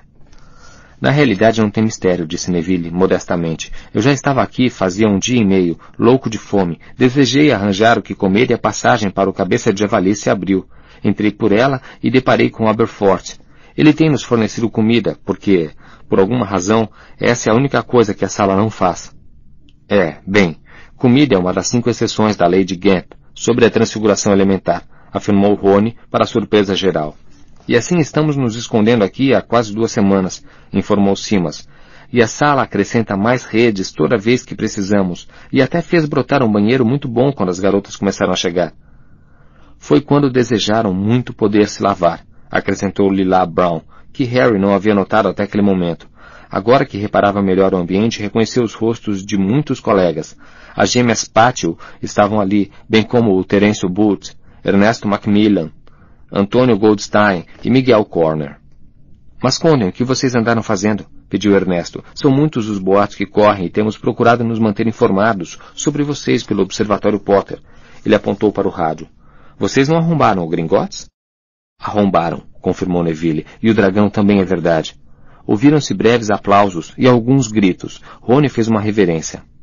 Que estavam procurando? perguntou Simas ansioso. Antes que alguém pudesse desviar a pergunta com outra, Harry sentiu uma dor terrível e causticante na cicatriz, ao se virar rapidamente de costas para os rostos curiosos e extasiados. A sala precisa desapareceu, e ele se viu parado no interior de um casebre de pedra em ruínas, as tábuas podres do soalho arrancadas aos seus pés, uma caixa de ouro desenterrada, aberta e vazia ao lado de um buraco, e o berro de fúria de Voldemort vibrou em sua cabeça. Com enorme esforço, ele se retirou da mente de Voldemort e voltou ao lugar em que estava, na sala precisa, oscilando, o suor porejando em seu rosto, e Rony sustentando-o em pé. Você está bem, Harry? Ele ouviu Neville perguntar. Quer se sentar? Imagino que esteja cansado, não? Não, respondeu Harry. Ele olhou para Rony e Hermione, tentando lhes comunicar mudamente que Voldemort acabara de descobrir a perda de uma de suas Horcruxes. O tempo estava se esgotando depressa. Se Voldemort decidisse visitar Hogwarts em seguida, eles perderiam sua oportunidade. Temos que ir andando, falou, e as expressões dos colegas revelaram compreensão. Que vamos fazer então, Harry? perguntou Simas. Qual é o plano? O plano, repetiu Harry, ele estava exercendo toda a sua força de vontade para não se deixar sucumbir à fúria de Voldemort. Sua cicatriz continuava a queimar. Bem, tem uma coisa que nós, Rony, Hermione e eu, precisamos fazer, e depois temos que sair daqui. Ninguém mais estava rindo nem aplaudindo. Neville pareceu aturdido. Como assim sair daqui? Não viemos para ficar, respondeu Harry esfregando a cicatriz, tentando suavizar a dor. Tem uma coisa importante que precisamos fazer. Que é? Eu... eu não posso dizer. Seguiram-se murmúrios de desagrado a essa notícia. As sobrancelhas de Neville se contraíram. Por que não pode nos dizer? É alguma coisa ligada à luta contra você sabe quem, certo? Bem, é. Então nós o ajudaremos. Os outros membros da armada de Dumbledore assentiram, alguns entusiasticamente, outros solenemente. Uns dois se levantaram de suas cadeiras para demonstrar sua disposição de agir imediatamente. Você não está entendendo. Pareceu-lhe ter repetido aquilo muitas vezes nas últimas horas. Nós. Nós não podemos dizer. Temos que fazer isso sozinhos. Por quê? perguntou Neville. Porque, em seu desespero para começar a procurar a Horcrux restante, ou pelo menos ter uma conversa particular com Rony e Hermione para decidir por onde começar a busca, Harry teve dificuldade em pensar. Sua cicatriz ainda queimava. Dumbledore nos encarregou de uma tarefa que não devíamos comentar. Quer dizer, ele queria que a fizéssemos só nós três. Nós somos a armada dele, insistiu Neville. A armada de Dumbledore. Estivemos todos unidos nisso. Temos continuado a resistir enquanto vocês três estiveram lá fora sozinhos. Não tem sido exatamente um piquenique, colega, disse Rony. Eu nunca disse que foi. Mas não vejo por que não podem confiar na gente. Todos nesta sala estiveram lutando e acabaram aqui porque estavam sendo caçados pelos Carroll. Todos aqui provaram sua lealdade a Dumbledore. Lealdade a você. Escute, começou Harry, sem saber o que ia dizer, mas não importava. A porta do túnel acabara de abrir às suas costas. Recebemos uma mensagem, Neville. Olá, vocês três. Achamos que deviam estar aqui. Eram Luna e Dino. Simas deu um urro de prazer e correu a abraçar o seu melhor amigo. Oi, pessoal. Cumprimentou Luna feliz. Ah, que ótimo estar aqui de novo. Luna, disse Harry perturbado. O que está fazendo aqui? Como foi? Pedi a ela para vir, respondeu Neville, mostrando o galeão falso. Prometi a ela e a Gina que, se você voltasse, eu avisaria. Todos pensamos que a sua volta significaria realmente uma revolução, que íamos derrubar Snape e os Carroll. Claro que é isso que significa, confirmou Luna animada. Não é, Harry? Vamos expulsá-los de Hogwarts à força. Escutem, disse Harry com uma crescente sensação de pânico. Sinto muito, mas não foi para isso que voltamos. Tem uma coisa que precisamos fazer e depois vocês vão nos deixar nessa confusão? Quis saber Miguel Corner. Não, protestou Rony. O que estamos fazendo vai acabar beneficiando todo mundo. Estamos tentando nos livrar de você sabe quem. Então nos deixe ajudar, exclamou Neville irritado. Queremos participar. Houve novo ruído atrás deles e Harry se virou. Seu coração pareceu parar. Gina vinha agora passando pelo buraco na parede, seguida de perto por Fred, George e Lino Jordan. Gina deu a Harry um sorriso radiante. Ele tinha esquecido, ou então nunca apreciara realmente como era bonita, mas nunca sentira menos satisfação em vê-la. Aberforth está ficando meio rabugento, comentou Fred, acenando em resposta aos vários gritos de saudação. Ele quer dormir, e aquilo virou uma estação de trem. O queixo de Harry caiu. Logo atrás de Lino Jordan vinha sua antiga namorada, Shou Sheng. Ela sorriu. Recebi a mensagem, disse ela erguendo seu galeão falso e atravessou a sala para se sentar ao lado de Miguel Corner. Então, qual é o plano, Harry? perguntou Jorge. Não há nenhum, respondeu Harry, ainda desorientado pela repentina aparição de tanta gente. Incapaz de aprender tudo aquilo, enquanto sua cicatriz continuava a queimar barbaramente. Vai improvisar à medida que formos indo? É isso? É o que mais gosto, comentou Fred. Você tem que fazer isso parar, disse Harry a Nefile. Para que chamou todos de volta? Isto é uma insanidade. Vamos lutar, não é? Perguntou Dino tirando do bolso o galeão falso. A mensagem dizia que Harry tinha voltado e que íamos lutar, mas vou precisar de uma varinha. Você não tem varinha? Começou Simas. Rony virou-se subitamente para Harry. Por que eles não podem nos ajudar? Que? Eles podem ajudar. Ele baixou a voz para que ninguém mais pudesse ouvir, exceto Hermione, que estava entre os dois. Não sabemos onde a coisa está. Precisamos encontrá-la depressa. Não temos que dizer a ele que é o maior crux. Harry olhou de Rony para Hermione que murmurou. Acho que Rony tem razão. Nem sabemos o que estamos procurando. Precisamos deles. E, ao ver que Harry parecia em dúvida, você não tem que fazer tudo sozinho. O garoto pensou depressa, sua cicatriz ainda formigando, seu coração ameaçando rachar outra vez. Dumbledore o alertara para não falar sobre as Horcruxes a quem quer que fosse, exceto Rony e Hermione. Segredos e mentiras. Foi assim que fomos criados, e Alvo tinha um pendor natural. Estaria virando um Dumbledore guardando segredos só para si, com medo de confiar, mas Dumbledore confiar em Snape. E a que isso levara? A morte no topo da torre mais alta. Está bem, disse em voz baixa para os dois. Ok. Dirigiu-se aos que estavam na sala, e todo o barulho cessou. Fred e George, que contavam piadas para divertimento dos que estavam mais próximos, se calaram, e todos olharam atentos e nervosos. Tem uma coisa que precisamos encontrar começou Harry. Uma coisa. Uma coisa que nos ajudará a derrubar você sabe quem. Essa coisa está aqui em Hogwarts, mas não sabemos onde. Talvez tenha pertencido a Ravenclaw. Alguém já ouviu falar de um objeto assim? Alguém já topou com algum objeto, com uma águia gravada, por exemplo? Ele olhou esperançoso para o pequeno grupo de alunos da Corvinal. Para Padma, Miguel, Terêncio e Cho. Mas foi Luna quem respondeu empoleirada no braço da poltrona de Gina. Bem, tem o diadema perdido. Falei dele para você, lembra, Harry? O diadema perdido de Ravenclaw. Papai está tentando duplicar. É, mas o diadema perdido, comentou Miguel Corner, virando os olhos para o teto. Está perdido, Luna. Essa é justamente a questão. Quando foi perdido? perguntou Harry. Dizem que há séculos, informou Cho. E Harry sentiu desânimo. O professor Flitwick diz que o diadema desapareceu com a própria Ravenclaw. As pessoas têm procurado, mas e ela apelou para os colegas da casa. Ninguém encontrou o menor vestígio, não foi? Todos sacudiram a cabeça confirmando. Desculpem, mas o que é um diadema? perguntou Rony. É uma espécie de coroa, explicou Terence Bolt. Acreditava-se que o da Ravenclaw tinha propriedades mágicas, ampliava a sabedoria de quem o usava. Isso, os sifões dos onze óvulos do papai. Mas Harry interrompeu Luna. E nenhum de vocês nunca viu nada parecido? Todos tornaram a sacudir a cabeça. Harry olhou para Rony e Hermione e viu o próprio desapontamento espelhado no rosto deles. Um objeto que se perdera havia tanto tempo e aparentemente sem deixar vestígio, não parecia um bom candidato a Horcrux, escondida no castelo. Porém, Cho retomou a palavra. Se você quiser ver que aparência acreditam ter o diadema, eu posso levá-lo à nossa sala comunal e lhe mostrar, Harry. Ravenclaw foi esculpida usando-o. A cicatriz de Harry queimou outra vez. Por um momento a sala precisa flutuou à sua mente. E, em seu lugar, ele viu a terra escura deslizando sob os pés e sentiu a enorme cobra enrolada em seus ombros. Voldemort estava voando outra vez, fosse para o lago subterrâneo, fosse para ali, para o castelo. Ele ignorava, mas tanto fazia. Quase não restava tempo. Ele está viajando, disse em voz baixa para Rony e Hermione. Harry olhou para Cho e tornou a olhar para os amigos. Escutem, sei que não é uma grande pista, mas vou dar uma espiada na estátua, para saber ao menos que aparência tem o diadema. Me esperem aqui. E segurem.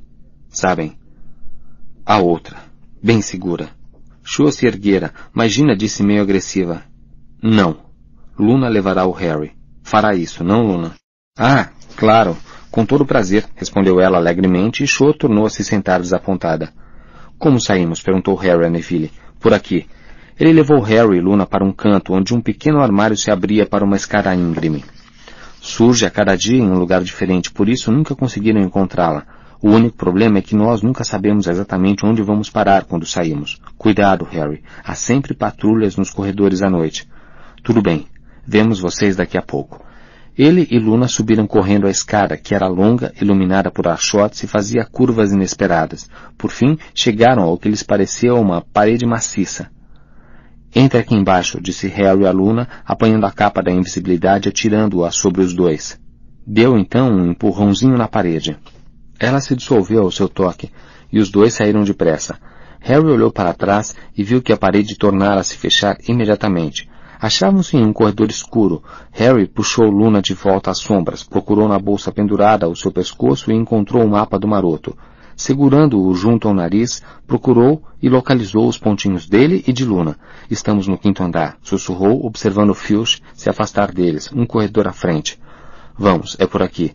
Saíram então andando furtivamente. Harry rondara a noite pelo castelo muitas vezes, mas nunca seu coração batera tão rápido, nunca tanta coisa dependera de passar ileso por esses corredores.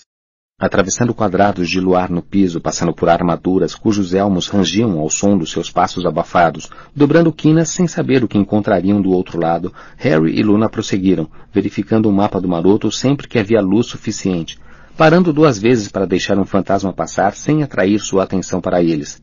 Ele esperava encontrar um obstáculo a qualquer momento. Seu maior receio era o pirraça, e apurava os ouvidos a cada passo para identificar os primeiros sinais da aproximação do poltergeist. Por aqui, Harry, sussurrou Luna puxando a manga dele em direção a uma escada circular. Subiram em círculos apertados e estonteantes. Harry nunca estivera ali antes. Finalmente chegaram a uma porta. Não tinha maçaneta nem fechadura. Nada exceto uma tábua de madeira envelhecida e uma aldraba de bronze em forma de águia. Luna esticou a mão pálida que parecia de um fantasma flutuando no ar, desligada de braço ou corpo. Ela bateu uma vez e, no silêncio, a batida pareceu a Harry um tiro de canhão. Imediatamente o bico da águia se abriu, mas, em vez do grito do pássaro, uma voz suave e musical perguntou o que veio primeiro, a fênix ou a chama. Hum, que acha Harry? perguntou Luna pensativa. Que? Não tem uma senha? Ah, não, você tem que responder a uma pergunta. E se você errar? Bem, aí terá que esperar até alguém acertar disse Luna. Assim você aprende, entende? É, o problema é que não podemos realmente nos dar o luxo de esperar por mais ninguém, Luna. Não entendo o que você quer dizer, respondeu Luna séria. Bem, então acho que a resposta é que um círculo não tem princípio. Bem pensado, disse a voz e a porta se abriu. A deserta sala comunal da Corvinal era ampla e circular, mais arejada do que qualquer outra que Harry já vira em Hogwarts.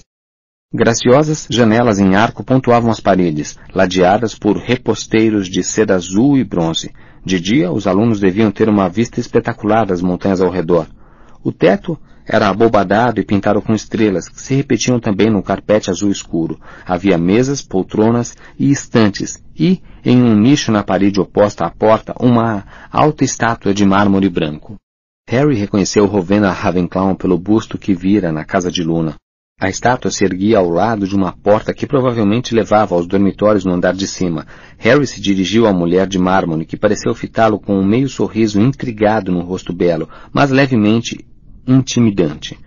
Um diadema de aspecto delicado fora reproduzido em mármore no topo de sua cabeça.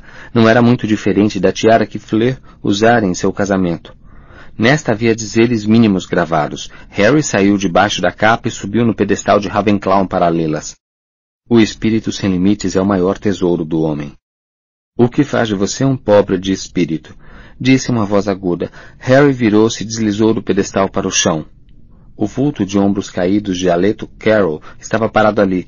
No mesmo instante em que Harry erguia a varinha, ela pressionou, com o dedo curto, o crânio com a serpente marcado a fogo em seu braço. CD 30 Capítulo 30 A demissão de Severo Snape no momento em que o dedo de Aleto tocou a marca, a cicatriz de Harry queimou violentamente, a sala estrelada sumiu de vista. Ele se viu parado em um afloramento rochoso, sob um penhasco. O mar quebrava em ondas ao seu redor e havia triunfo em seu coração. Eles pegaram o garoto. Um forte estampido trouxe-o de volta à sala. Desorientado, ele ergueu a varinha, mas a bruxa já estava caindo para a frente. Bateu no chão com tanta força que o vidro nas portas das estantes retiniu. Nunca estuporei ninguém, exceto nas aulas da armada de Dumbledore, comentou Luna em tom levemente interessado. Fez mais barulho do que imaginei que faria. E sem dúvida o teto começara a estremecer. O eco de passos correndo se tornou mais ruidoso por trás da porta que conduzia aos dormitórios. O feitiço de Luna acordara os alunos que dormiam no andar de cima. Luna, onde você está? Preciso vestir a capa.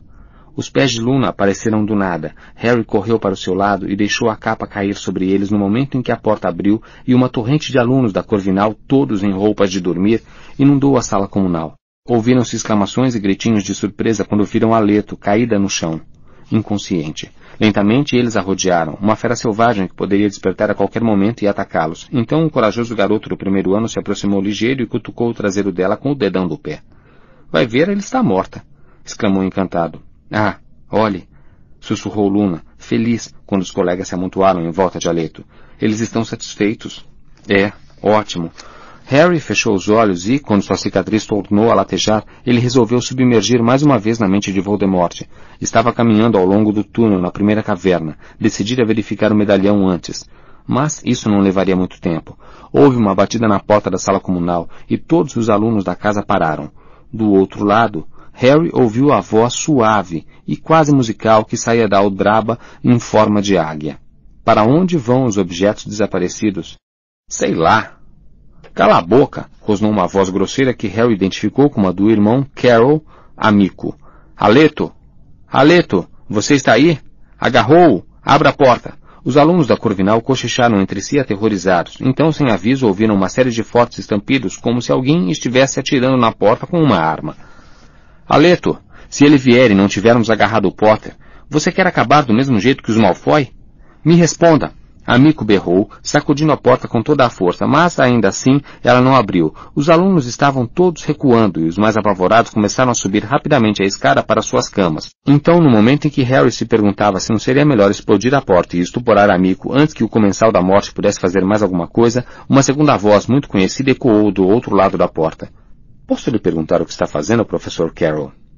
Tentando passar por essa maldita porta, gritou Amico. Vá buscar Flitwick. Faça-o abrir esta porta. Já. Mas sua irmã não está aí dentro? Perguntou a professora McGonagall. O professor Flitwick não a deixou entrar mais cedo esta noite a seu pedido urgente? Quem sabe ela mesma possa abrir a porta para o senhor. Assim não precisará acordar metade do castelo. Ela não está respondendo, sua trapeira velha. Abra você então. Abra já. Certamente, se o senhor quiser, respondeu a professora McGonagall com terrível frieza. Ouviu-se uma delicada batida na aldraba e a voz musical perguntou mais uma vez, para onde vão os objetos desaparecidos? Para o não ser, ou seja, o todo, respondeu a professora McGonagall. Bem fraseado, replicou a aldraba, e a porta se abriu. Os poucos alunos da Corvinal que ainda estavam na sala correram para a escada quando o amigo arremessou-se pelo portal brandindo a varinha. Curvado como a irmã, tinha uma cara pálida e flácida e olhos miúdos que recaíram imediatamente sobre Aleto, esparramado e imóvel no chão. Ele soltou um berro de fúria e medo. Que foi que eles fizeram, esses pestinhas? gritou. Vou torturar todos até denunciarem quem fez isso. E o que vai dizer o Lorde das Trevas? guinchou ele, em pé junto à irmã, socando a testa com o punho. Não agarramos ele ainda por cima a mataram. Ela está apenas estuporada, disse impaciente a professora McGonagall. Quis se abaixara para examinar Aleto. Ficará perfeitamente bem. Uma ova que ficará, berrou o amigo, não depois que o Lorde das Trevas a pegar. Ela o chamou, senti a minha marca queimar, e ele acha que agarramos Potter. Agarrou Potter? perguntou a professora McGonagall com rispidez. Como assim agarrou Potter? Ele disse que Potter podia tentar entrar na torre da Corvinal e que queria ser avisado se a gente o pegasse. E por que Potter tentaria entrar na torre da Corvinal? Potter pertence à minha casa. Por baixo da incredulidade e raiva, Harry percebeu um quê de orgulho na voz da professora, e a afeição por Minerva McGonagall jorrou em seu íntimo. Nos informaram que ele poderia vir aqui, respondeu Carol. Não sei porquê. A professora McGonagall se levantou e seus olhos pequenos e brilhantes esquadrinharam a sala. Duas vezes passaram pelo lugar onde estavam Harry e Luna. Podemos lançar a culpa nos garotos, disse Amico, seu rosto porcino repentinamente ardiloso. É, é o que vamos fazer. Diremos que Aleto caiu em uma armadilha preparada pelos garotos. Os garotos aí em cima. Ele olhou para o teto estrelado em direção aos dormitórios. E diremos que eles a obrigaram a apertar a marca e foi por isso que ele recebeu um falso alarme. Ele pode puni-los. Meia dúzia de garotos a mais ou a menos, que diferença faz? Apenas a diferença entre a verdade e a mentira. A coragem e a covardia, disse a professora McGonagall empalidecendo. Em suma, uma diferença que você e sua irmã parecem incapazes de apreciar. Mas me permita deixar uma coisa bem clara. Você não vai culpar os alunos de Hogwarts por sua inépcia. Eu não permitirei. Desculpe, Amigo se adiantou até ficar ofensivamente perto da professora, seu rosto a centímetros do dela. McGonagall não recuou, olhou-o com superioridade, como se ele fosse uma coisa nojenta que ela encontrara grudada na tampa do vaso sanitário. Não entra em questão se você permitirá a Minerva, McGonagall. Seu tempo acabou. Nós é que mandamos aqui agora. E ou você confirma o que eu disser, ou irá me pagar. E ele cuspiu na cara de Minerva. Harry arrancou a capa, ergueu a varinha e disse, você não devia ter feito isso. E quando o amigo se virou, o garoto gritou, Crucio! O comensal da morte foi erguido do chão, contorceu-se no ar como um homem se afogando, debatendo-se e uivando de dor. E então, com um baque e o ruído de vidro estilhaçando, bateu contra as portas da estante e desmontou sem sentidos no chão. Entendi o que Bellatrix quis dizer, disse Harry, o sangue ribombando em seu cérebro. É preciso querer usá-la. Potter, sussurrou a professora McGonagall, levando a mão ao peito. Potter, você está aqui? Que? Como assim? Ela fez força para se controlar. Potter, que tolice. Ele cuspiu na senhora. Potter, eu... Isso foi muito... muito galante de sua parte. Mas você não percebe? Percebo sim, Harry lhe assegurou. De alguma forma, o medo dela o tranquilizou. Professora McGonagall, Voldemort está a caminho. Ah, já podemos dizer o nome dele? Perguntou Luna com ar interessado, despindo a capa da invisibilidade. A aparição de um segundo proscrito pareceu transtornar a professora, que recuou vacilante e caiu em uma cadeira próxima, segurando a gola de seu velho hobby de tecido escocês. Acho que não faz a menor diferença o nome que o chamamos, disse Harry à Luna. Ele já sabe onde estou.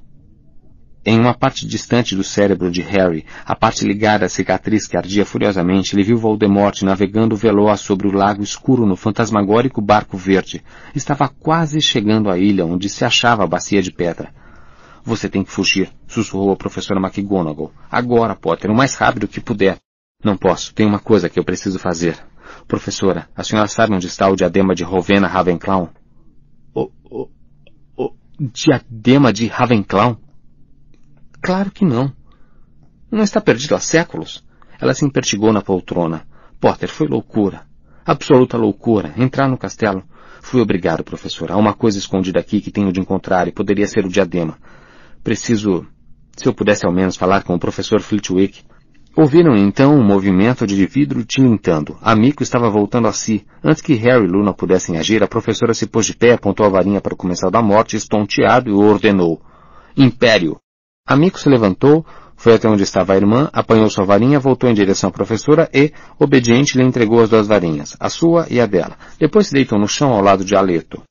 McGonagall fez outro gesto com a varinha e apareceu no ar um pedaço de corda tremeluzente que espiralou em torno dos Carol, amarrando-os, juntos, com firmeza.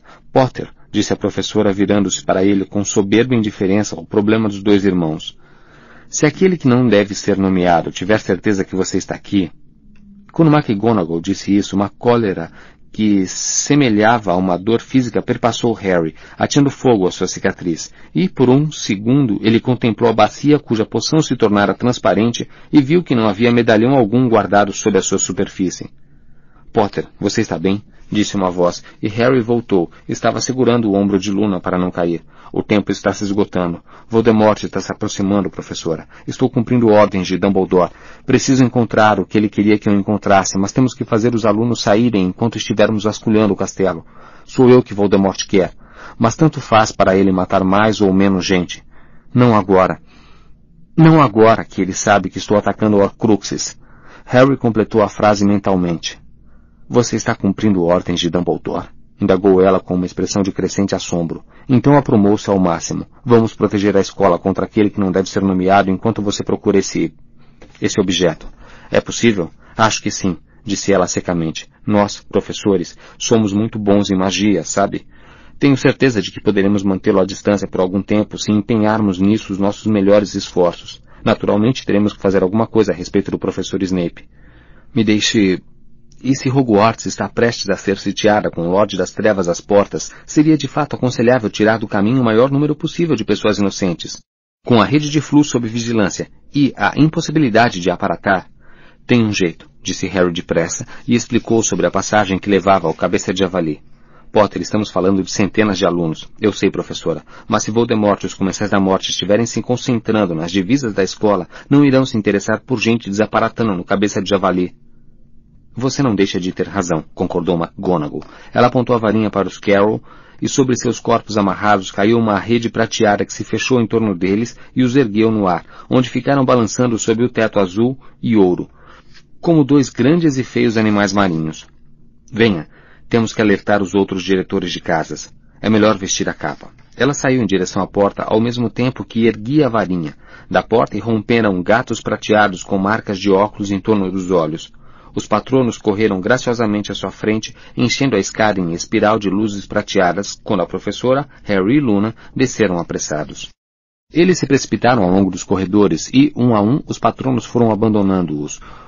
O hobby de tecido escocês da professora McGonagall farfalhava arrastando pelo chão e Harry e Luna a seguiam correndo, cobertos pela capa. Tinham descido mais dois andares quando passos abafados se juntaram aos deles. Harry, cuja cicatriz continuava a formigar, ouviu-os primeiro. Apalpou a bolsa pendurada ao pescoço à procura do mapa do maroto, mas antes que pudesse tirá-lo, McGonagall também pareceu tomar consciência do acompanhante. Ela parou, ergueu a varinha, preparando-se para duelar e perguntou. Quem está aí? Sou eu disse uma voz baixa. De trás de uma armadura saiu Severo Snape. O ódio ferveu no peito de Harry ao vê-lo. Tinha esquecido os detalhes da aparência de Snape diante da magnitude dos seus crimes, esquecido como seus cabelos negros e oleosos caíam como cortinas dos lados do seu rosto macro, como seus olhos negros tinham uma expressão fria e sem vida. Não estava de roupas de dormir, vestia a capa preta de sempre e também empunhava a varinha pronto para lutar.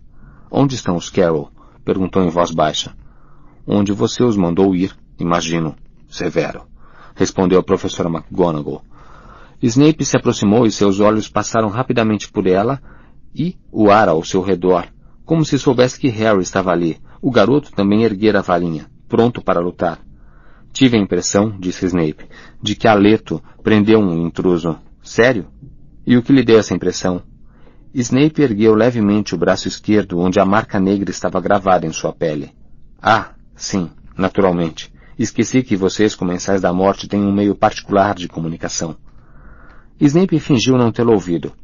Seus olhos continuavam a sondar o ar ao seu redor, e ele foi gradualmente se aproximando com uma expressão de quem não tem consciência do que está fazendo.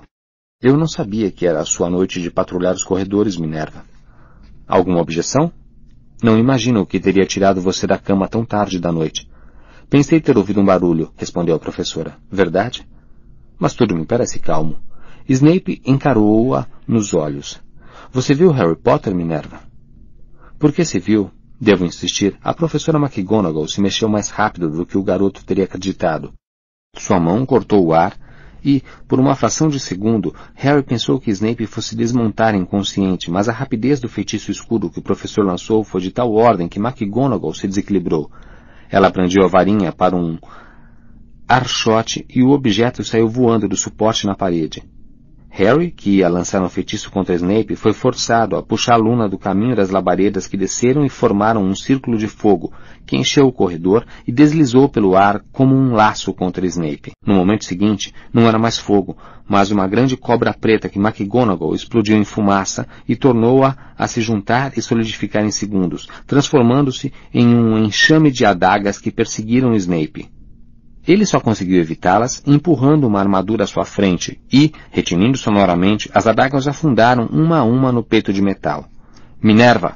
chamou uma voz fina e, ao olhar para trás, ainda protegendo Luna dos feitiços que voavam, Harry viu os professores Flitwick e Sprout em roupas de dormir, correndo pela passagem ao encontro deles, com o enorme professor Slughorn ofegando em seu encalço. Não, guinchou Flitwick erguendo a varinha. Você não vai matar mais ninguém em Hogwarts. O feitiço de Flitwick atingiu a armadura atrás da qual Snape se abrigara. Com estrépito, ela ganhou vida. Snape desvencilhou-se dos braços da armadura que o esmagavam e arremessou-a contra seus atacantes. Harry e Luna precisaram mergulhar de lado para evitar a armadura que colidiu contra a parede e se espatifou. Quando Harry tornou a erguer os olhos, Snape fugia embalado. McGonagall, Flitwick e Sprout perseguiam-no em tropel. Snape se precipitou pela porta de uma sala de aula e, momentos depois, Harry ouviu McGonagall gritar. Covarde! Covarde! Que aconteceu? Que aconteceu? perguntou Luna. Harry ajudou-a a se levantar e os dois dispararam pelo corredor, arrastando a capa da invisibilidade atrás deles, e entraram em uma sala de aula vazia onde os professores McGonagall, Flitwick e Sprout estavam parados perto de uma janela quebrada. Ele saltou, disse a professora McGonagall quando Harry e Luna entraram. A senhora quer dizer que ele está morto?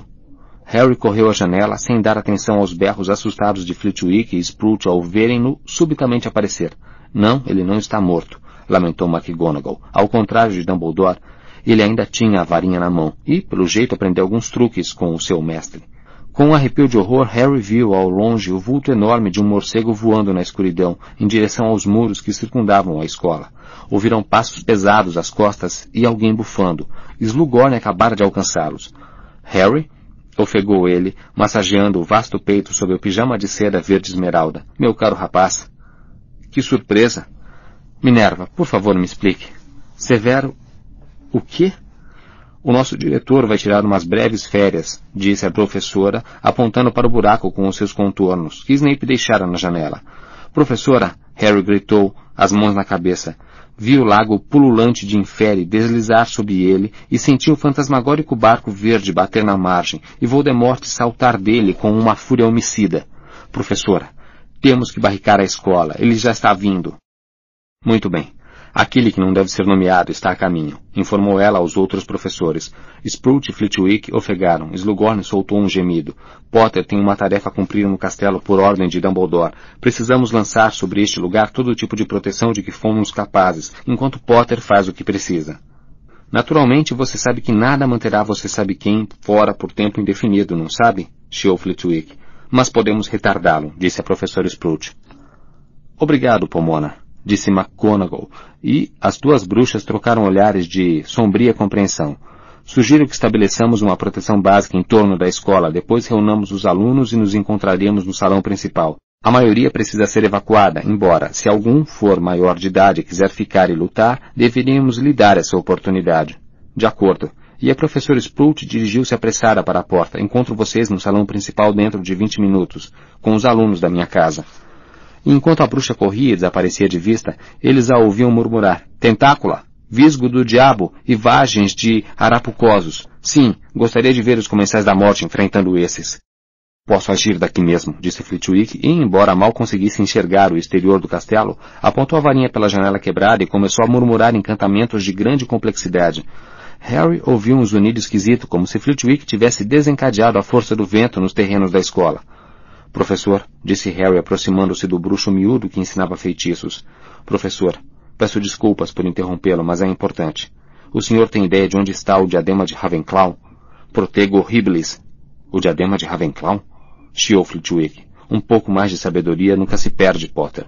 Mas não consigo imaginar como poderia lhe ser útil na presente situação. O que quis dizer foi... O senhor sabe onde está? Algum dia o senhor o viu? Viu?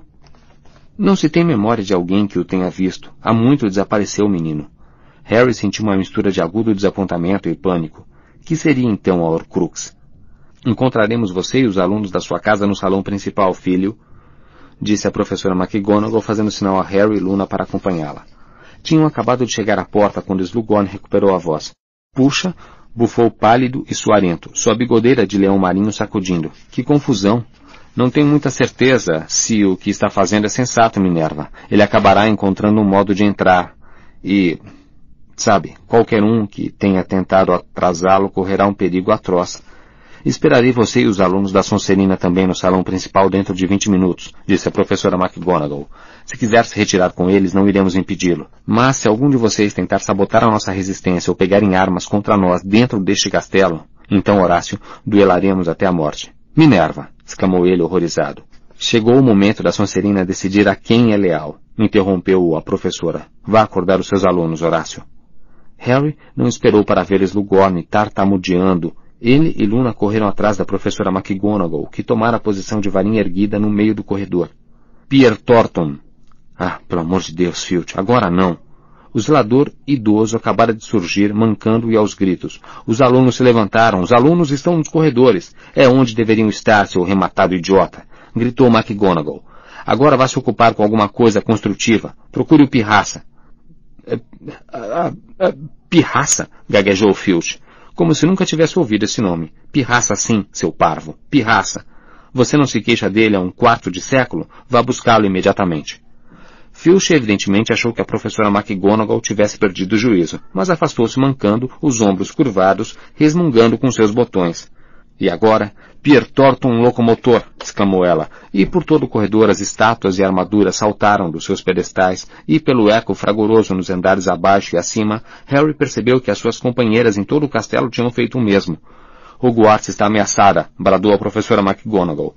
Guarneçam os muros, nos protejam, cumpram o seu dever para com a nossa escola.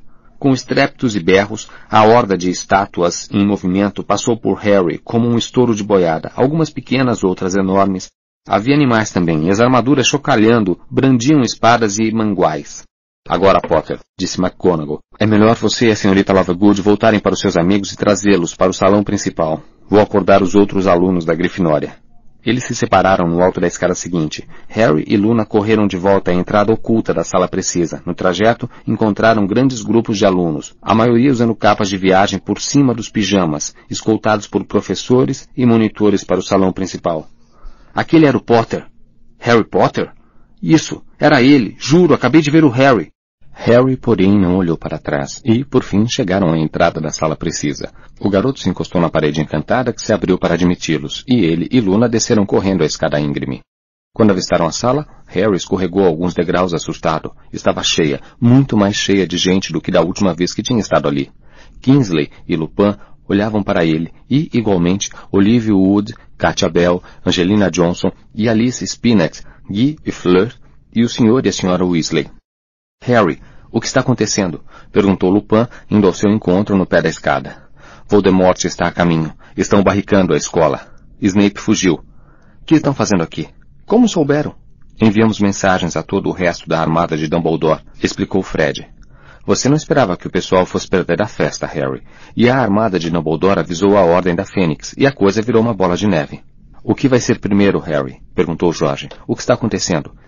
Estão evacuando os alunos menores, e todos vão se encontrar no salão principal para nos organizarmos, disse Harry. Vamos lutar. Ergueu-se um forte brado e uma onda de pessoas avançou para a escada. Harry foi empurrado contra a parede quando elas passaram apressadas, uma mistura de membros da Ordem da Fênix, da Armada de Dumbledore e da antiga equipe de quadribol de Harry, todas empunhando varinhas, em direção ao interior do castelo. Vamos, Luna! chamou Dino ao passar estendendo-lhe a mão livre. Ela segurou-a e acompanhou o amigo escada acima. A multidão foi rareando. Apenas um grupinho de pessoas permaneceu na sala precisa, e Harry se reuniu a elas. A senhora Weasley debatia-se com Gina, em torno das duas Lupin, Fred, George, Guy e Fleur. Você é menor de idade, gritava a senhora Weasley para a filha quando Harry se aproximou. Não vou permitir. Os rapazes sim, mas você tem que voltar para casa. Não vou voltar. Os cabelos de Gina esvoaçavam enquanto ela tentava soltar o braço do aperto da mãe. Estou na armada de Dumbledore. Um bando de adolescentes. Um bando de adolescentes que está disposto a enfrentar ele. O que mais ninguém se atreveu a fazer, replicou Fred. Ela tem 16 anos, gritou a senhora Weasley. Não tem idade suficiente. Que é que vocês dois tinham na cabeça quando a trouxeram junto? Fred e Jorge pareceram um pouco envergonhados. Mamãe tem razão, Gina, disse Guy delicadamente. Você não pode lutar. Todos os menores de idade terão de se retirar. É o certo. Não posso ir para casa, gritou Gina, lágrimas de raiva brilhando em seus olhos. Toda a minha família está aqui e eu não suportaria ficar lá sozinha, esperando sem saber e... Seus olhos encontraram os de Harry pela primeira vez. Ela o olhou suplicante, mas ele sacudiu a cabeça e a garota lhe deu as costas amargurada. Ótimo, disse, com os olhos na entrada do túnel para o cabeça de javali. Vou dizer adeus então e... Ouviram alguma coisa raspando e um forte baque. Alguém mais saíra do túnel, desequilibrara-se um pouco e caíra. O homem se guindou para a cadeira mais próxima, olhou ao redor através dos óculos tortos e perguntou. Cheguei tarde demais? Já começou? Acabei de saber, então eu... eu... Percy embatucou e se calou. Evidentemente não tinha esperado topar com quase toda a família. Houve um longo momento de espanto, rompido por Fleur, que se virou para Lupin e falou, em uma tentativa muito transparente de quebrar a tensão. Então, como vai o pequeno Teddy? Lupin piscou os olhos espantado. O silêncio entre os Weasley pareceu se solidificar como gelo. Eu... Ah... ah bom, está ótimo, respondeu Lupin em voz alta. É, a Tonks está com ele, na casa da mãe. Percy e os outros Weasley continuavam a se encarar paralisados. Olhe, eu tenho uma foto gritou Lupin, puxando uma foto do bolso interno do blusão e mostrando-a a Fleur e Harry, um bebezinho com um tufo de cabelos turquesa berrante, acenando os punhos gorduchos para a máquina fotográfica. Fui um tolo, bradou Percy, tão alto que Lupin quase deixou cair a foto. Fui um idiota, um covarde pomposo, fui um... um... cego pelo ministério, um renegador da família, um debilóide sedento de poder, concluiu Fred. Percy engoliu em seco. É, eu fui tudo isso. Bem, você não poderia falar com maior justeza, disse Fred, estendendo a mão ao irmão. A senhora Weasley caiu no choro, avançou correndo, empurrou Fred para o lado e puxou Percy para um abraço de sufocar enquanto ele retribuía com palmadinhas em suas costas com os olhos no pai. Desculpe, papai, pediu Percy. O Sr. Weasley piscou rapidamente, então ele também apressou-se a abraçar o filho. Que o fez tomar juízo, Percy? perguntou Jorge. Eu já vinha tomando algum tempo, respondeu ele enxugando os olhos por baixo dos óculos com uma ponta da capa de viagem. Mas precisava encontrar um modo de sair e não é fácil. No ministério não param de prender traidores. Consegui fazer contato com Aberforth e ele me avisou, faz dez minutos, que Hogwarts ia resistir. Então vim. Bem, esperamos que os nossos monitores assumam a liderança em momentos como esses, disse Jorge, em uma boa imitação do tom mais pomposo de Percy. Agora vamos subir e lutar, ou não sobrará bons comensais da morte para nós. Então, você é a minha cunhada? Perguntou Percy apertando a mão de Fleur, enquanto se apressavam a subir as escadas com Guy, Fred e Jorge. Gina! bradou a senhora Weasley. A garota estava tentando, sob o disfarce da reconciliação, subir furtivamente. Molly, vou dar uma sugestão, disse Lupin. Por que Gina não fica aqui? Pelo menos permanecerá no castelo e saberá o que está acontecendo, mas não estará no meio da batalha. Eu... É uma boa ideia, disse o Sr. Weasley com firmeza. Gina, você fica aqui nesta sala, ouviu? Gina não pareceu gostar muito da ideia, mas sob o olhar raramente severo do pai concordou. O senhor e a senhora Weasley e Lupin se encaminharam também para a escada. Onde está Rony? perguntou Harry. Onde está Hermione? Já devem ter subido para o salão principal, falou o Sr. Weasley por cima do ombro. Não os vi passar, respondeu Harry. Eles disseram alguma coisa sobre um banheiro, disse Gina. Um pouco depois de você sair. Um banheiro? Harry atravessou a sala a passos largos em direção a uma porta que abria para fora da sala precisa e verificou o banheiro além. Estava vazio. Você tem certeza de que eles disseram banho? Nesse momento, sua cicatriz queimou e a sala precisa desapareceu. Ele estava olhando pelas grades dos portões ladeados por pilares com javalis alados, olhando para os terrenos escuros na direção do castelo inteiramente iluminado. Nagini estava deitada sobre seus ombros. Apossou-se dele aquele senso de propósito frio e cruel que antecedia o homicídio. CD 31 Capítulo 31 A Batalha de Hogwarts A abóbora encantada do salão principal estava escura e salpicada de estrelas, e abaixo viam-se quatro longas mesas ocupadas por alunos desarrumados, alguns de capas de viagem, outros de hobbies. Aqui e ali brilhavam os vultos branco-perolados dos fantasmas da escola.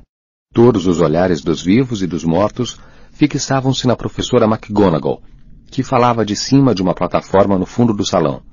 Atrás dela, achavam-se, em pé, os demais professores, inclusive o centauro baio Firenze e os membros da Ordem da Fênix, que tinham vindo lutar.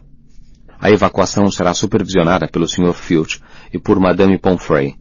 Monitores, quando eu der a ordem, vocês organizarão os alunos de suas casas e os levarão enfileirados ao lugar da retirada.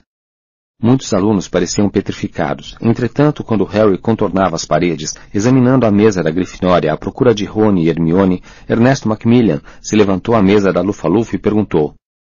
E se eu quiser ficar e lutar? Ouviram-se breves aplausos. Se você for maior de idade, pode ficar, definiu McGonagall. E as nossas coisas? perguntou uma garota à mesa da Corvinal. Nossos malões, nossas corujas. Não temos tempo para recolher pertences, respondeu a professora. O importante é sair daqui são e salvo. Onde está o professor Snape? gritou uma garota à mesa da Sonserina. Para usar a expressão vulgar, ele se mandou, esclareceu a professora, e ouviu-se uma grande ovação nas mesas da Grifinória, Lufa-Lufa e Corvinal. Harry andou ao longo da mesa da Grifinória em direção ao fundo do salão, procurando Rony e Hermione. Quando passou, os rostos se voltaram para ele, e uma onda de murmúrios o acompanhou.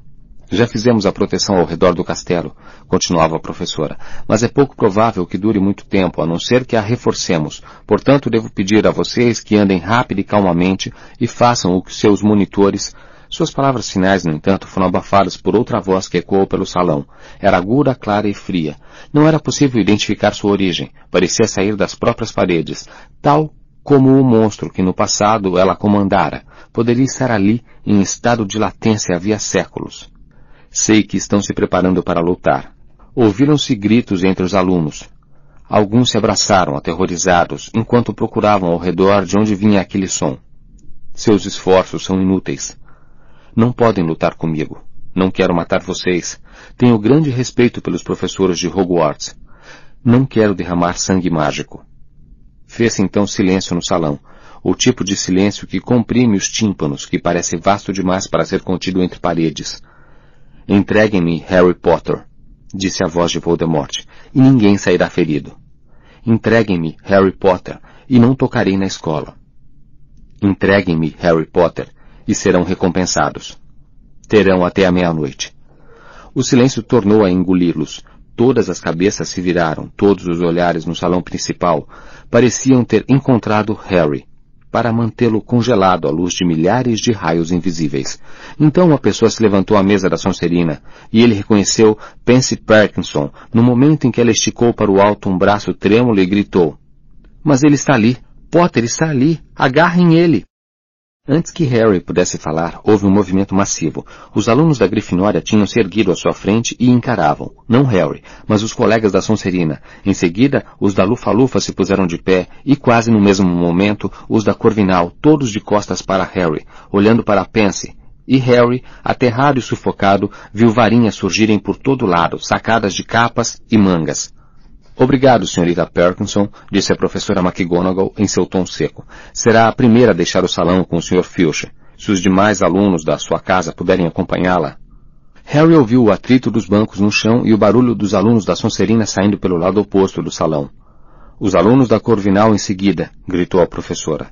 Lentamente as quatro mesas se esvaziaram. A da Sonserina ficou completamente deserta, mas alguns alunos mais velhos da Corvinal continuaram sentados depois que os colegas saíram. Um número ainda maior de alunos da Lufa-Lufa ficou para trás, e metade da Grifinória não deixou os bancos, e foi preciso a professora McGonagall descer da plataforma para fazer os menores de idade saírem. Absolutamente não. Creevey, vá. E você, Pickes, também. Harry correu para os Weasley, todos sentados, juntos à mesa da Grifinória. Onde estão Rony e Hermione? Você não os encontrou? Começou o Sr. Weasley preocupado. Parou, no entanto, de falar. Kingsley se adiantara na plataforma para se dirigir aos que tinham permanecido. Temos apenas meia hora até a meia-noite. Portanto, precisamos agir com rapidez. Os professores de Hogwarts e a Ordem da Fênix concordaram com um plano de batalha. Os professores Flitwick, Sprout e McGonagall vão levar grupos de combatentes ao topo das três torres mais altas, Corvinal, Astronomia e Grifinória. Dali terão uma visão abrangente e ótimas posições para lançar seus feitiços. Nesse meio tempo, Remo, ele indicou Lupin, Arthur, ele apontou para o Sr. Weasley, sentado à mesa da Grifinória, e eu levaremos grupos para os jardins. Precisaremos de alguém para organizar a defesa das entradas das passagens para a escola. Parece trabalho para nós, falou Fred em voz alta, indicando a si mesmo e a Jorge, e Kingsley aprovou com um aceno de cabeça. Muito bem, os líderes subam aqui para dividirmos as tropas. Potter, disse a professora McGonagall correndo para ele quando os estudantes invadiram a plataforma se empurrando para se posicionar, recebendo instruções. Você não devia estar procurando alguma coisa? Que? Ah, exclamou Harry. É, é mesmo. Quase esquecera a Horcrux, quase esquecera que haveria uma batalha para que se pudesse procurá-la. A inexplicável ausência de Rony e Hermione momentaneamente expulsara qualquer outro pensamento de sua mente. Então vá, Potter. Vá. Certo. Uh... Ele sentiu os olhares acompanhando-o quando saiu correndo do salão principal para o salão ainda apinhado de alunos que se retiravam. Deixou-se arrastar por eles, escadaria acima, mas, no alto tomou um corredor deserto. O medo e o pânico anunciavam seus processos mentais. Tentou se acalmar, se concentrar na procura da Horcrux, mas seus pensamentos zumbiam frenética e inutilmente, como vespas presas em um copo. Sem Rony e Hermione para ajudá-lo, não parecia ser capaz de colocar as ideias em ordem. Harry diminuiu o passo e parou no meio de um corredor vazio. Sentou-se no pedestal que uma estátua desocupara. Tirou o mapa do maroto da bolsa pendurada ao pescoço. Não viu os nomes de Rony e Hermione em lugar nenhum embora a densidade dos pontos a caminho da sala precisa pudessem, pensou ele, estar encobrindo os dois. Tornou a guardar o mapa, escondeu o rosto nas mãos e fechou os olhos, tentando se concentrar. Voldemort pensou que eu iria à Torre da Corvinal. Tinha ali um fato concreto, o lugar por onde começar. Voldemort postara Leto Carroll na sala comunal da Corvinal, e só poderia haver uma explicação. Ele temia que Harry já soubesse que sua Horcrux estava ligada àquela casa. Entretanto, o único objeto associado ao Corvinal era o diadema perdido de sua fundadora. E como poderia Horcrux ser o diadema? Como era possível que Voldemort, que pertencia a Sonserina, tivesse encontrado o diadema que frustrara gerações de alunos da Corvinal? Quem poderia ter lhe dito onde procurar, quando não se tinha memória de alguém vivo que tivesse visto o diadema? De alguém vivo. Cobertos pelas mãos, os olhos de Harry se abriram de repente. Ele saltou do pedestal e disparou pelo caminho que viera, agora em busca de sua última esperança. O barulho das centenas de pessoas que se dirigiam à sala precisa foi crescendo em seu retorno à escadaria de mármore. Monitores gritavam instruções, tentando não perder de vista os alunos de suas casas. Havia muito aperto e empurrão. Harry viu Zacarias Smith atropelando estudantes do primeiro ano para chegar à frente da fila. Aqui e ali, os mais novos choravam, enquanto os mais velhos chamavam, desesperados, pelos amigos e parentes. Harry avistou o vulto branco perolado flutuando pelo saguão da entrada e berrou, o mais alto que pôde, para se sobrepor ao clamor geral. Nick! Nick! Preciso falar com você! Ele abriu caminho à força pela maré de alunos e finalmente chegou ao pé da escadaria onde Nick, quase sem cabeça, o fantasma da torre da Grifinória, o aguardava. Harry, meu caro rapaz, Nick fez menção de segurar as mãos de Harry nas dele. O garoto teve a sensação de que tinham sido enfiadas em água gelada. Nick, você precisa me ajudar. Quem é o fantasma da torre da Corvinal? Nick, quase sem cabeça, pareceu surpreso e ligeiramente ofendido. A mulher cinzenta, naturalmente. Mas se precisa de serviços fantasmais, tem que ser ela. Você sabe onde ela está neste momento? Vejamos. A cabeça de Nick oscilou um pouco sobre a gola de tufos engomados quando a virou para cá e para lá espiando por cima do enxame de estudantes. Olha ela ali, Harry, a jovem de cabelos longos. Harry olhou na direção que o indicador transparente de Nick apontava e viu uma fantasma alta, que percebeu o garoto olhando-a, ergueu as sobrancelhas e se afastou, atravessando uma parede maciça. Harry correu atrás dela. Ao cruzar a porta do corredor em que a mulher cinzenta desaparecera, ele a viu quase no final, ainda se distanciando suavemente. Ei! Espere! Volte! Ela concordou em parar, flutuando a alguns centímetros do chão. Harry achou-a linda, com seus cabelos até a cintura e a capa que chegava ao chão. Mas parecia também arrogante e orgulhosa. De perto, ele a reconhecia como a fantasma pela qual passara tantas vezes no corredor, mas a quem nunca se dirigira. A senhora é a mulher cinzenta? Ela sentiu silenciosamente. O fantasma da torre da Corvinal? Correto. Seu tom não era encorajador. Por favor, preciso de ajuda. Preciso saber qualquer coisa que a senhora possa me dizer sobre o diadema perdido. Um sorriso frio arqueou os seus lábios. Receio, disse, virando-se para ir embora. Não poder ajudá-lo. Espere! Harry não pretendia gritar, mas a raiva e o pânico ameaçavam dominá-lo. Olhou para o seu relógio de pulso enquanto ela pairava ali. Faltavam quinze minutos para meia-noite. É urgente, disse ele com veemência. Se aquele diadema está em Hogwarts, preciso encontrá-lo e depressa. Você não é o primeiro estudante a cobiçar o diadema, respondeu ela desdenhosamente. Gerações de estudantes têm me importunado. Não se trata de obter notas melhores, gritou Harry. Trata-se de Voldemort. De derrotar Voldemort. Ou a senhora não está interessada nisso? Ela não podia corar, mas suas faces transparentes se tornaram opacas, e sua voz irritada ao responder. É claro que eu... Como se atreve a insinuar? Bem, me ajude então. Sua serenidade foi se desfazendo. Não. Não é uma questão de... gaguejou ela. O diadema de minha mãe... De sua mãe? Ela pareceu aborrecida consigo mesma. Quando eu era viva, disse formalmente, fui Helena Ravenclaw. A senhora é filha dela? Mas então deve saber o que aconteceu ao diadema. Embora o diadema conceda sabedoria, disse com um esforço óbvio para se controlar, duvido que possa aumentar expressivamente as suas chances de derrotar o bruxo que se intitula Lorde, acabei de lhe dizer. Não estou interessado em usá-lo, enfatizou Harry impetuosamente. Não há tempo para lhe explicar. Mas se a senhora tem apreço por Hogwarts, se quer ver Voldemort liquidado, tem que me dizer o que souber sobre o diadema. A mulher cinzenta ficou muito quieta, flutuando no ar, olhando Harry do alto e uma sensação de desamparo o invadiu. Naturalmente que se ela soubesse de alguma coisa, teria contado a Flitwick ou a Dumbledore, que, sem dúvida, já lhe teriam feito a mesma pergunta. Ele balançara a cabeça e fizera menção de ir embora, quando a fantasma falou em voz baixa. Eu roubei o diadema da minha mãe. A senhora... A senhora fez o quê? Roubei o diadema. Repetiu Helena Ravenclaw, sussurrando. Desejava me tornar mais inteligente, mais importante do que a minha mãe, e fugir com o diadema. Harry não sabia como conseguira ganhar sua confiança, nem perguntou. Simplesmente escutou, atento, quando ela continuou. Minha mãe, dizem, nunca admitiu que o diadema tinha desaparecido. Fingiu que continuava em seu poder. Escondeu sua perda, minha terrível traição, até dos fundadores de Hogwarts. Então ela caiu doente, fatalmente doente. Apesar da minha perfídia, Quis desesperadamente me ver pela última vez. Mandou à minha procura um homem que sempre me amara, embora eu desdenhasse de suas propostas amorosas.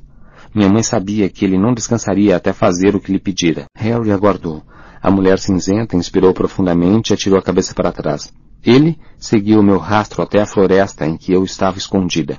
Quando me recusei a acompanhá-lo, tornou-se violento. O barão sempre foi um homem de temperamento colérico, Furioso com a minha recusa, invejando a minha liberdade, ele me apunhalou. O barão?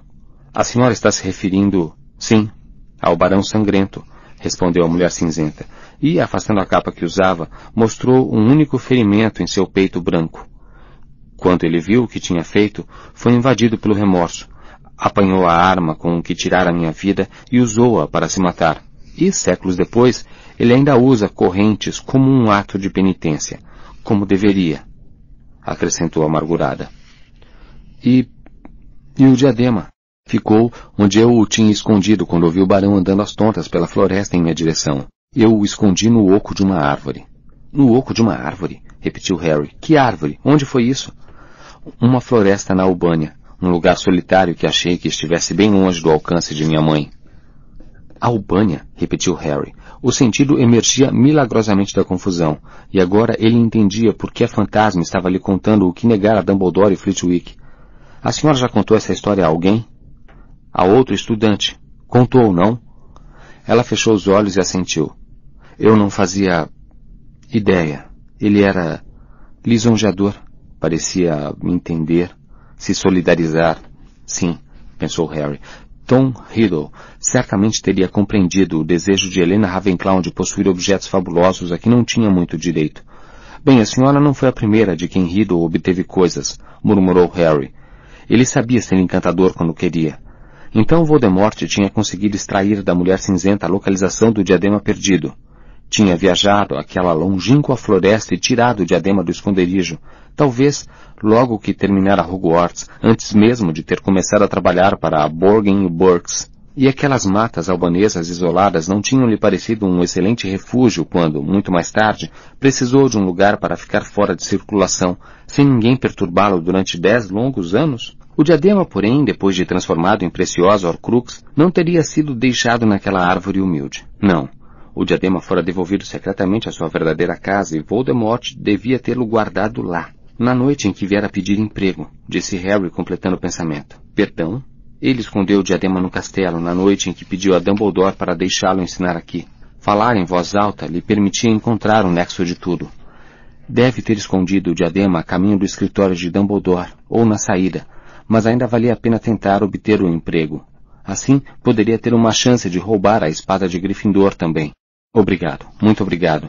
Harry deixou-a flutuando ali, Com um ar de total perplexidade, ao contornar o canto de volta ao saguão, consultou o relógio. Faltavam cinco minutos para meia-noite, e embora soubesse qual era a última Horcrux, não estava nem próximo de descobrir onde encontrá-la. Gerações de estudantes não tinham conseguido encontrar o diadema. Isto sugeria que não estava na torre da Corvinal. Mas, se não ali, onde, então? Que esconderijo Tom Riddle descobrira no interior do castelo de Hogwarts, que acreditava que jamais seria descoberto? Perdido em desesperada especulação, Harry virou um canto, mas dera apenas alguns passos no novo corredor quando a janela à sua esquerda estourou com um estrépito ensurdecedor. Ao pular para um lado, um corpo gigantesco entrou pela janela e bateu na parede oposta. Uma coisa grande e peluda se destacou do recém-chegado, choramingando e se atirou sobre Harry. Hagrid! berrou Harry, lutando para afastar Canino e suas atenções, enquanto o enorme vulto barbudo se levantava. Que? Harry, você está aqui! Você está aqui! Hagrid se curvou, concedeu a Harry um apressado abraço de quebrar costelas e se voltou para a janela estilhaçada. Bom garoto, Grop! Berrou ele pelo buraco da janela. Vejo você daqui a pouco. Isso é que é um bom garoto. Para além de Hagrid, na noite escura, Harry avistou clarões ao longe e ouviu um grito esquisito e pungente. Ele olhou para o relógio. Era meia-noite. A batalha começara. Caramba, Harry arquejou Hagrid. Então é isso, hein? Hora de lutar. Hagrid, de onde você está vindo? Ouvi você sabe quem lá de cima, na nossa caverna, respondeu sombriamente. A voz foi longe, não? Vocês têm até meia-noite para me entregar Potter. Eu sabia que você devia estar aqui, sabia o que devia estar acontecendo. Desce, Canino. Então viemos participar, eu, Grope e Canino.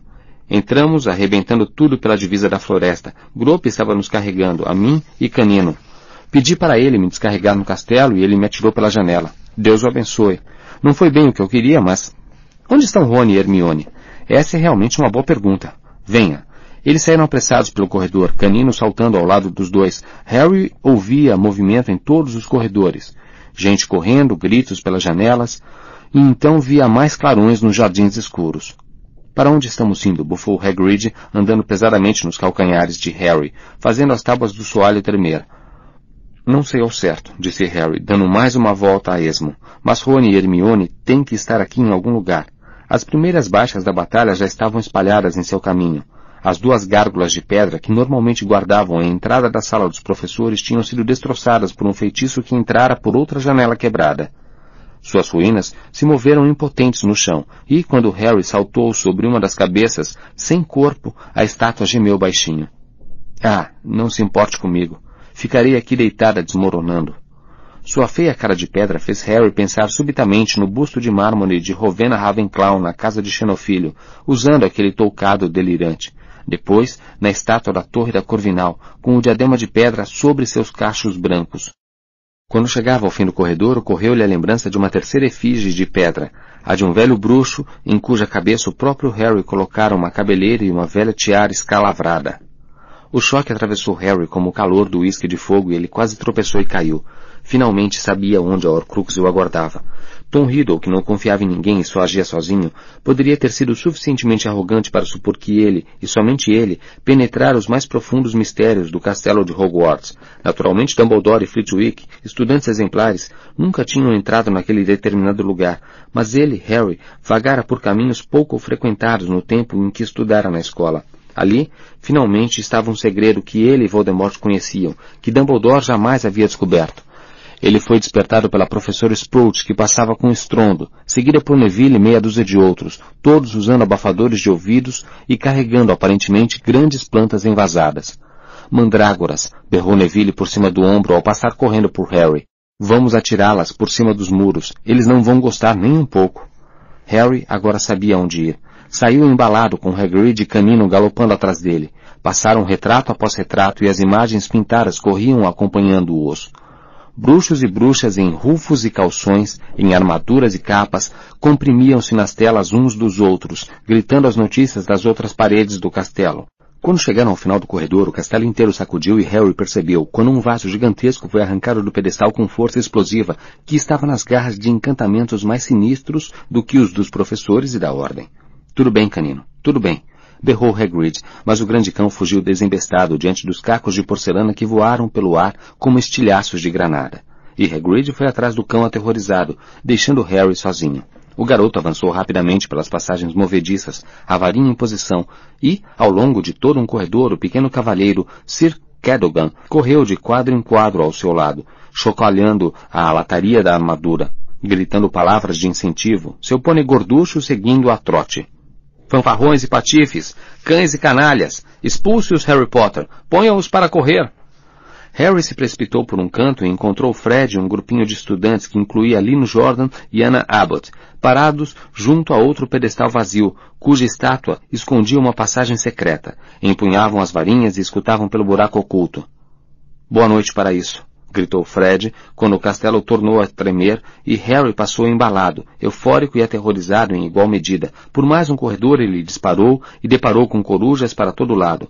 Madame Nora Bufava e tentava rebatê-las com as patas, sem dúvida para fazê-las voltar ao seu devido lugar. Potter! Aberforth Dumbledore estava bloqueando o corredor à frente, de varinha em punho. Centenas de garotos passaram como uma trovoada pelo meu bar, Potter. Eu sei, estamos evacuando o castelo, disse Harry. Voldemort está atacando, porque eles ainda não o entregaram. Eu sei, disse Aberforth. Não sou surdo. Toda Hogsmeade o ouviu. E não ocorreu a ninguém manter alguns alunos da Sonserina como reféns? Tem filhos dos comensais da morte que vocês acabaram de mandar para um lugar seguro.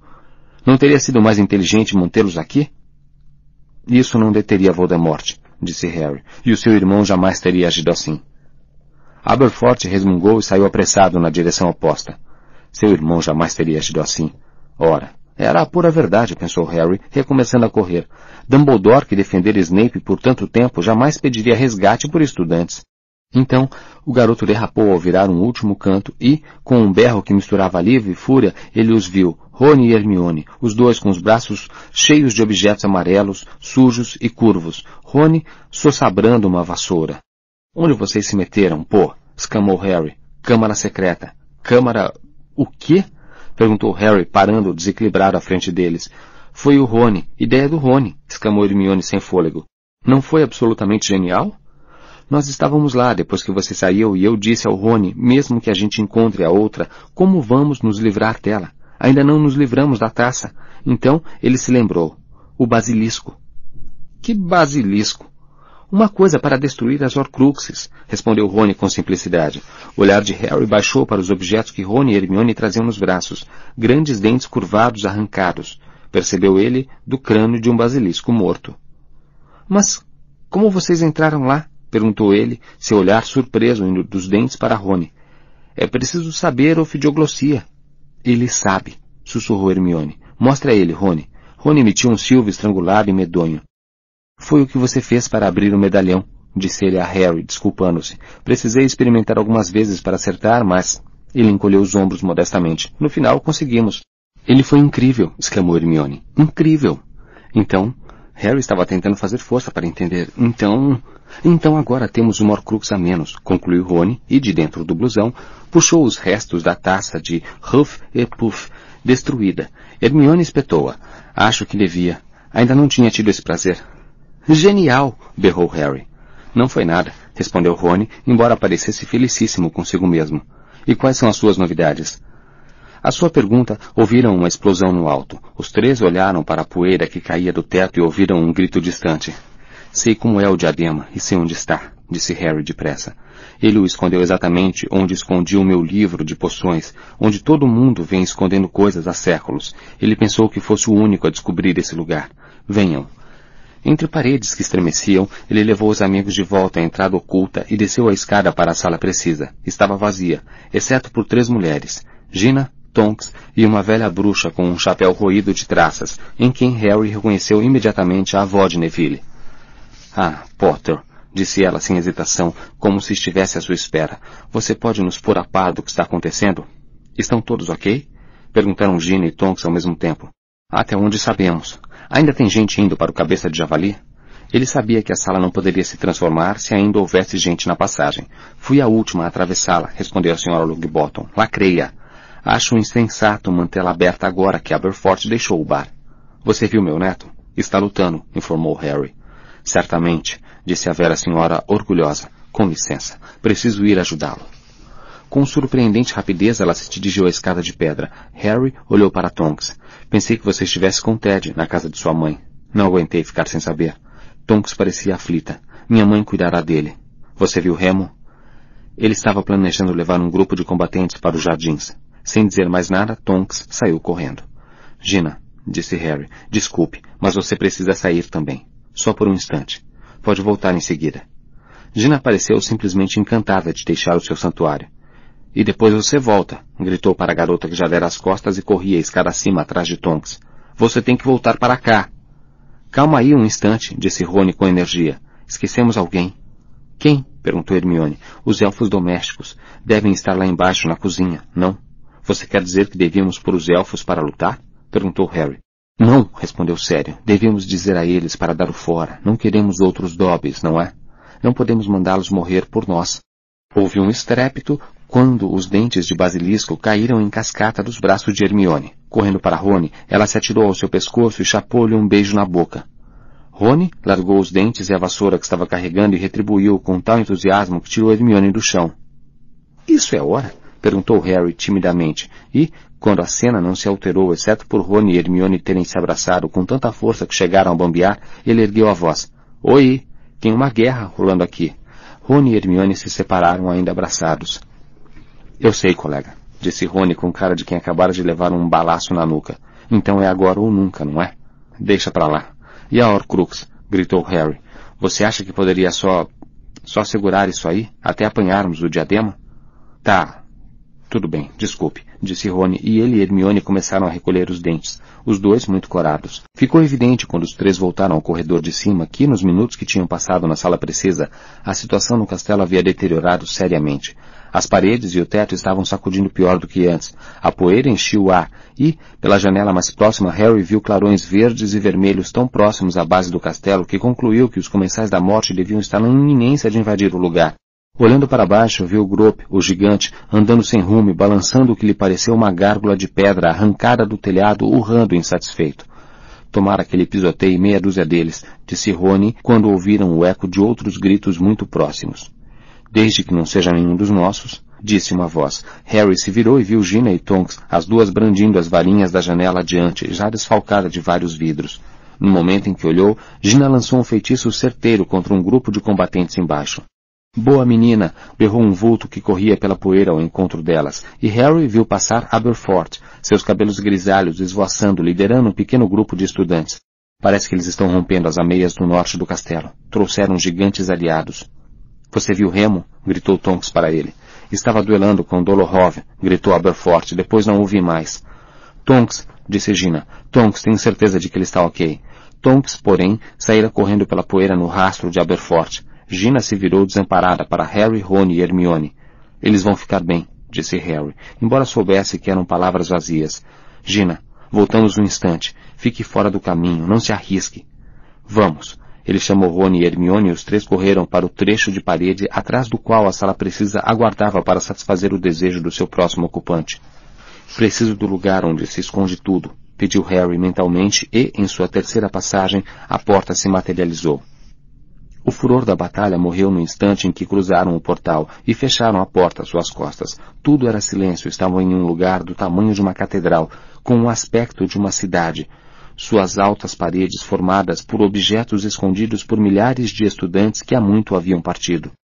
E ele nunca imaginou que qualquer um poderia entrar? perguntou Rony, sua voz ecoando no silêncio.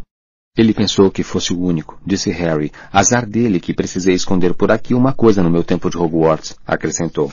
Acho que é ali embaixo. Ele passou pelo trasgo estufado e o armário sumidouro que Draco Malfoy consertara no ano anterior com desastrosas consequências. Depois hesitou, olhando para cima e para baixo das alas de quinquilharias. Não se lembrava para que lado deveria virar. Ate o diadema! exclamou Hermione em desespero, mas nada voou pelo ar ao seu encontro. Parecia que, a exemplo do cofre em Gringotts, a sala não entregava os objetos com essa facilidade. Vamos nos separar, sugeriu Harry aos amigos. Procurem o busto de pedra de um velho usando uma peruca e uma tiara.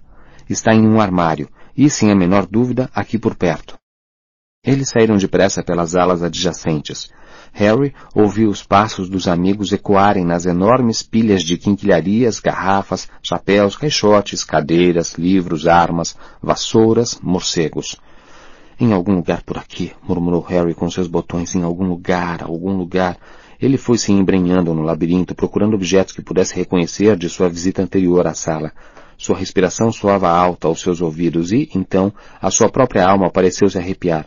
Ali estava, bem à frente, o velho armário com a superfície coberta de bolhas, no qual esconder o velho livro de poções, e, em cima, o bruxo de pedra bexiguenta, usando uma velha peruca empoeirada e algo parecido com uma antiga tiara descolorida. Ele já estendera a mão, embora a três metros de distância, quando ouviu uma voz às suas costas. Pare, Potter! Ele parou, derrapando, e se virou. Crable e Goyle estavam postados ali, ombro a ombro, as varinhas apontadas para ele. Pelo estreito vão entre seus rostos ombreteiros, ele viu Draco Malfoy. É a minha varinha que você está segurando, Potter, disse Malfoy apontando a que segurava pelo espaço entre Crable e Goyle. Não é mais, ofegou Harry apertando com força a varinha de pioriteiro. Ganhou guardou, Malfoy. Quem lhe emprestou essa? Minha mãe, respondeu Draco. Harry riu, embora não houvesse a menor graça na situação. Não estava mais ouvindo Rony e Hermione, pareciam ter saído do seu campo de audição, procurando o diadema. Então por que não estão com Voldemort? perguntou Harry. Vamos receber uma recompensa, respondeu Crabbe. Sua voz era surpreendentemente suave para uma pessoa com tal corpanzil. Harry quase nunca o ouvira falar. Crabbe sorria como um garotinho a quem tivessem prometido um grande saco de balas. Ficamos na escola, Potter. Decidimos não sair. Decidimos levar você para ele. Ótimo plano, exclamou Harry, fingindo admiração. Não conseguia acreditar que, estando tão perto, fosse atrapalhado por Malfoy, Crabble e Goyle. Ele começou a se deslocar lentamente de costas para o lugar em que a Horcrux jazia, enviesada na cabeça do busto. Se ao menos conseguisse pegá-la antes de começarem a lutar. Como foi que entraram aqui? Perguntou, tentando distraí-los. Vivi praticamente nesta sala de objetos escondidos o ano passado, explicou Malfoy, a voz quebrando. Sei como entrar. Estávamos escondidos lá fora no corredor, resmungou Goyle. Já sabemos lançar feitiços da desilusão. Então, seu rosto se abriu em um sorriso abobado. Você apareceu bem na nossa frente e disse que estava procurando um dia D. Que é um dia D? Harry. A voz de Rony ecoou repentinamente atrás da parede à direita de Harry. Você está falando com alguém? Com um movimento de chicote, Crable apontou a varinha para a montanha de quase vinte metros de móveis velhos, malões desmantelados, vestes e livros, e lixaria indiscriminada, e gritou, descendo. A parede começou a balançar, então desmoronou sobre a ala ao lado daquela em que Rony se encontrava. Rony! Berrou Harry, ao mesmo tempo em que, em algum lugar, Hermione gritou, e Harry ouviu um estrondo de objetos batendo no chão do outro lado da parede desestabilizada. Ele apontou a varinha para o alto e gritou, Finite! E a parede se firmou.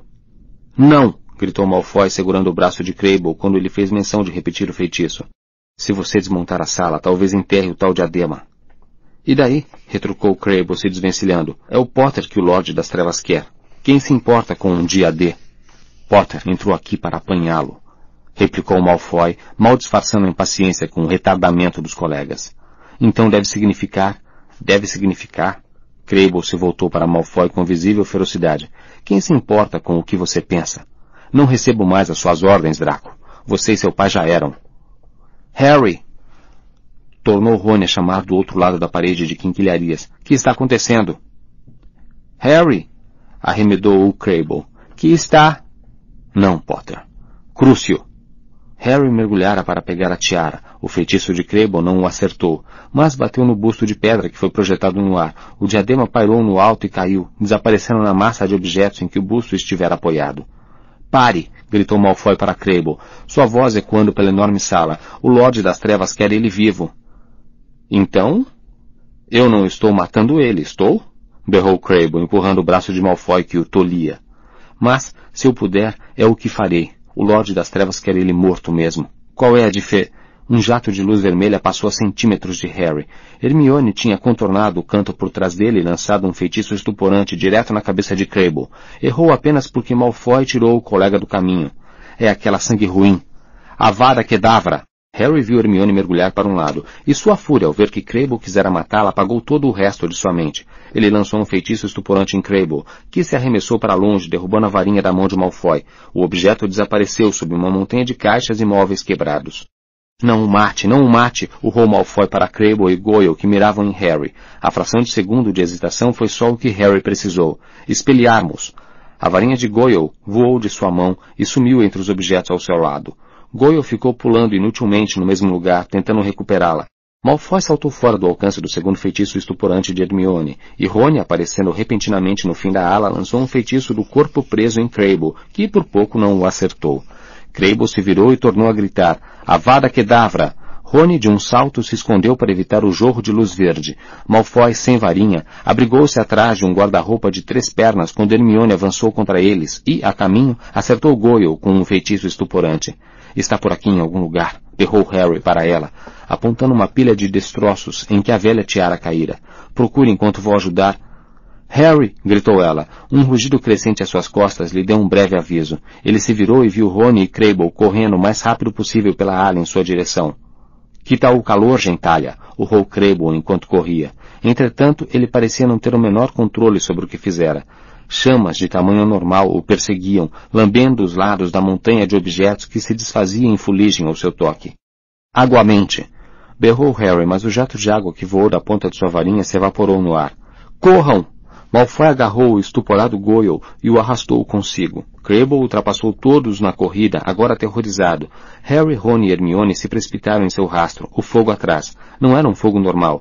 Crabble usara um feitiço que Harry desconhecia. Ao virarem um canto, as chamas se lançaram em seu encalço, como se estivessem vivas, conscientes, decididas a matá-los. Então o fogo começou a mudar, a formar um gigantesco bando de feras. Serpentes flamejantes, quimeras e dragões se elevavam e baixavam e tornavam-se elevar, e os detritos de séculos com que se alimentavam eram arremessados no ar para dentro de suas bocas dentadas, jogadas para o alto sobre pés com garras, antes de serem consumidos pelo inferno. Malfoy, Crabble e Goyle tinham desaparecido. Harry, Ron e Hermione pararam subitamente. Os monstros de fogo os rodeavam, cada vez mais próximos, chicoteando garras, chifres e caudas, e o calor se tornava sólido como uma parede deixando-os sitiados. Que fazemos agora? gritou Hermione, sobrepondo-se ao rugido ensurdecedor do fogo. Que fazemos? Aqui!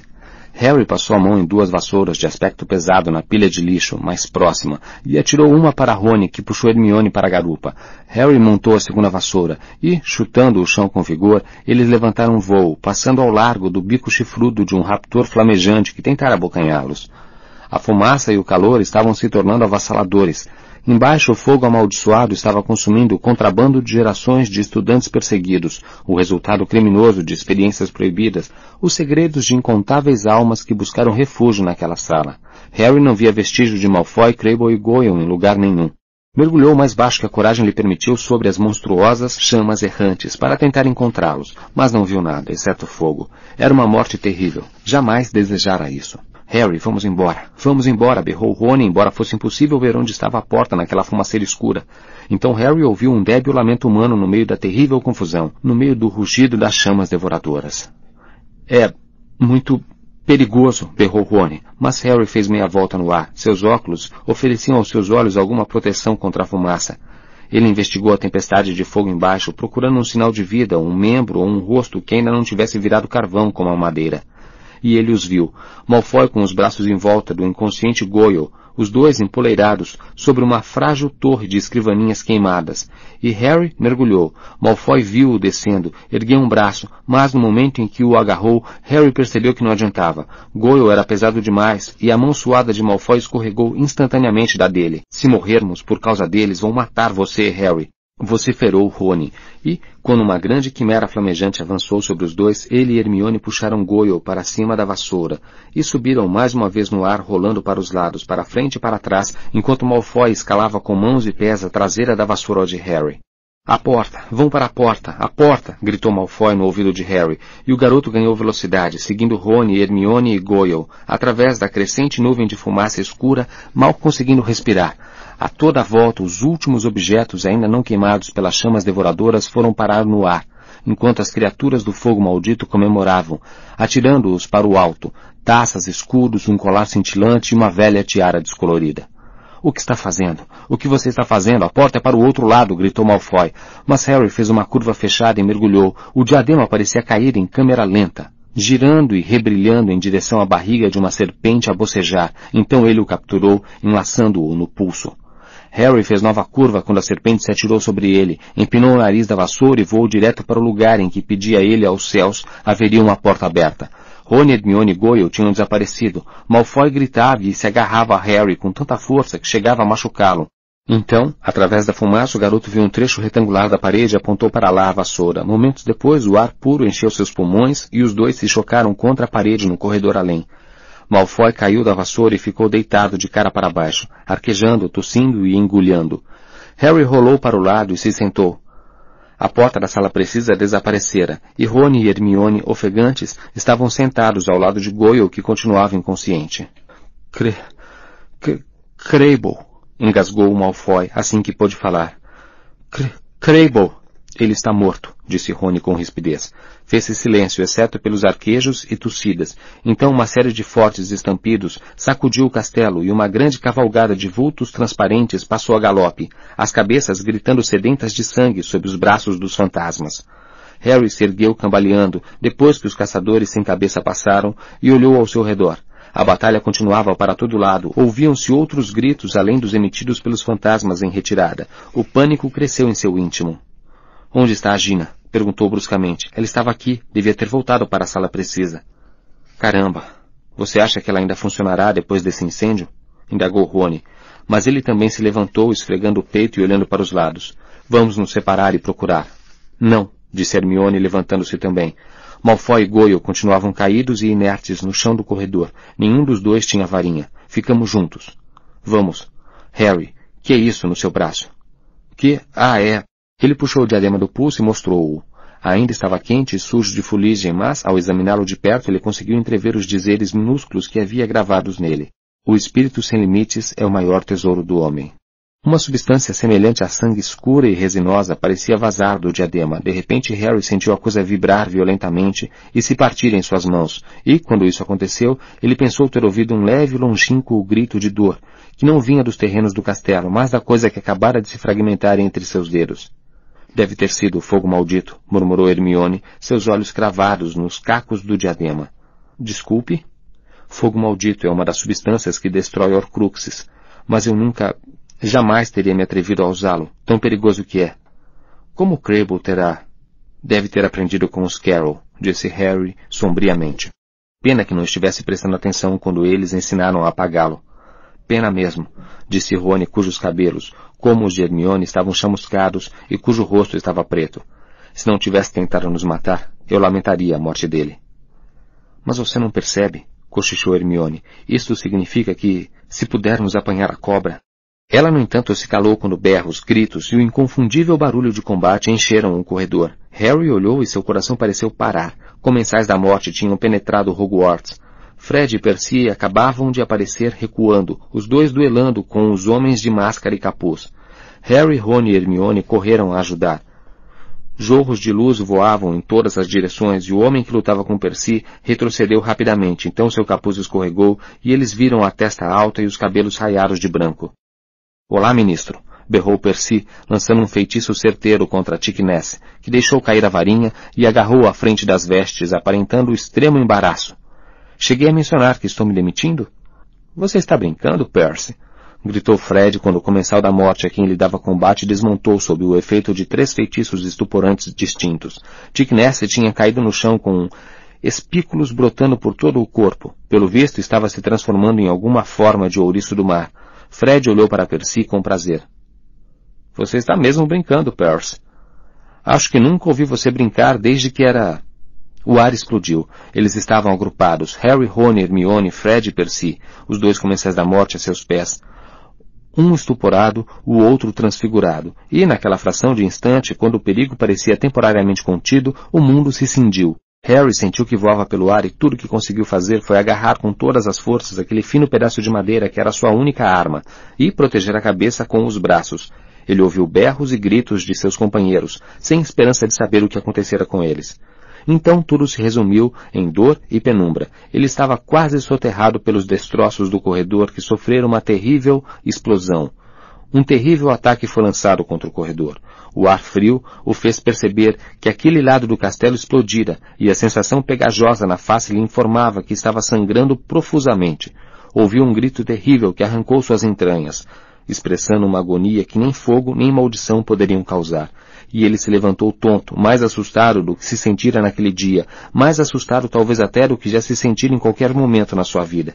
E Hermione tentava ficar em pé entre os destroços, e havia três homens ruivos no chão, que estavam juntos quando a parede explodiu. Harry segurou a mão de Hermione e seguiram cambaleando e tropeçando sobre pedras e paus. Não! Não! Não! Alguém estava gritando. Não! Fred! Não!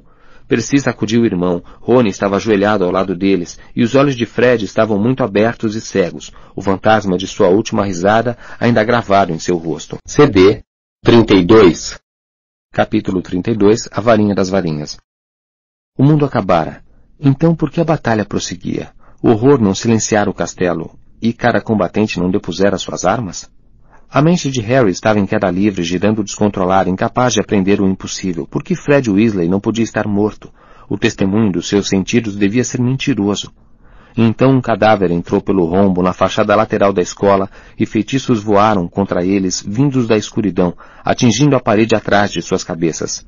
Abaixe-se! gritou Harry, ao ver que outros tantos feitiços cortavam a noite. Ele e Rony agarravam Hermione ao mesmo tempo e a puxavam para o chão.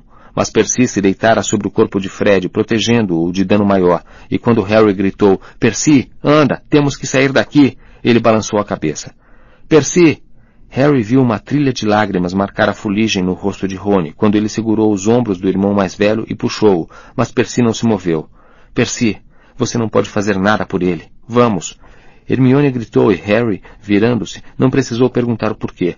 Uma aranha monstruosa do tamanho de um automóvel compacto estava tentando trepar pelo enorme rombo na parede. Um dos descendentes de Aragog viera participar da luta.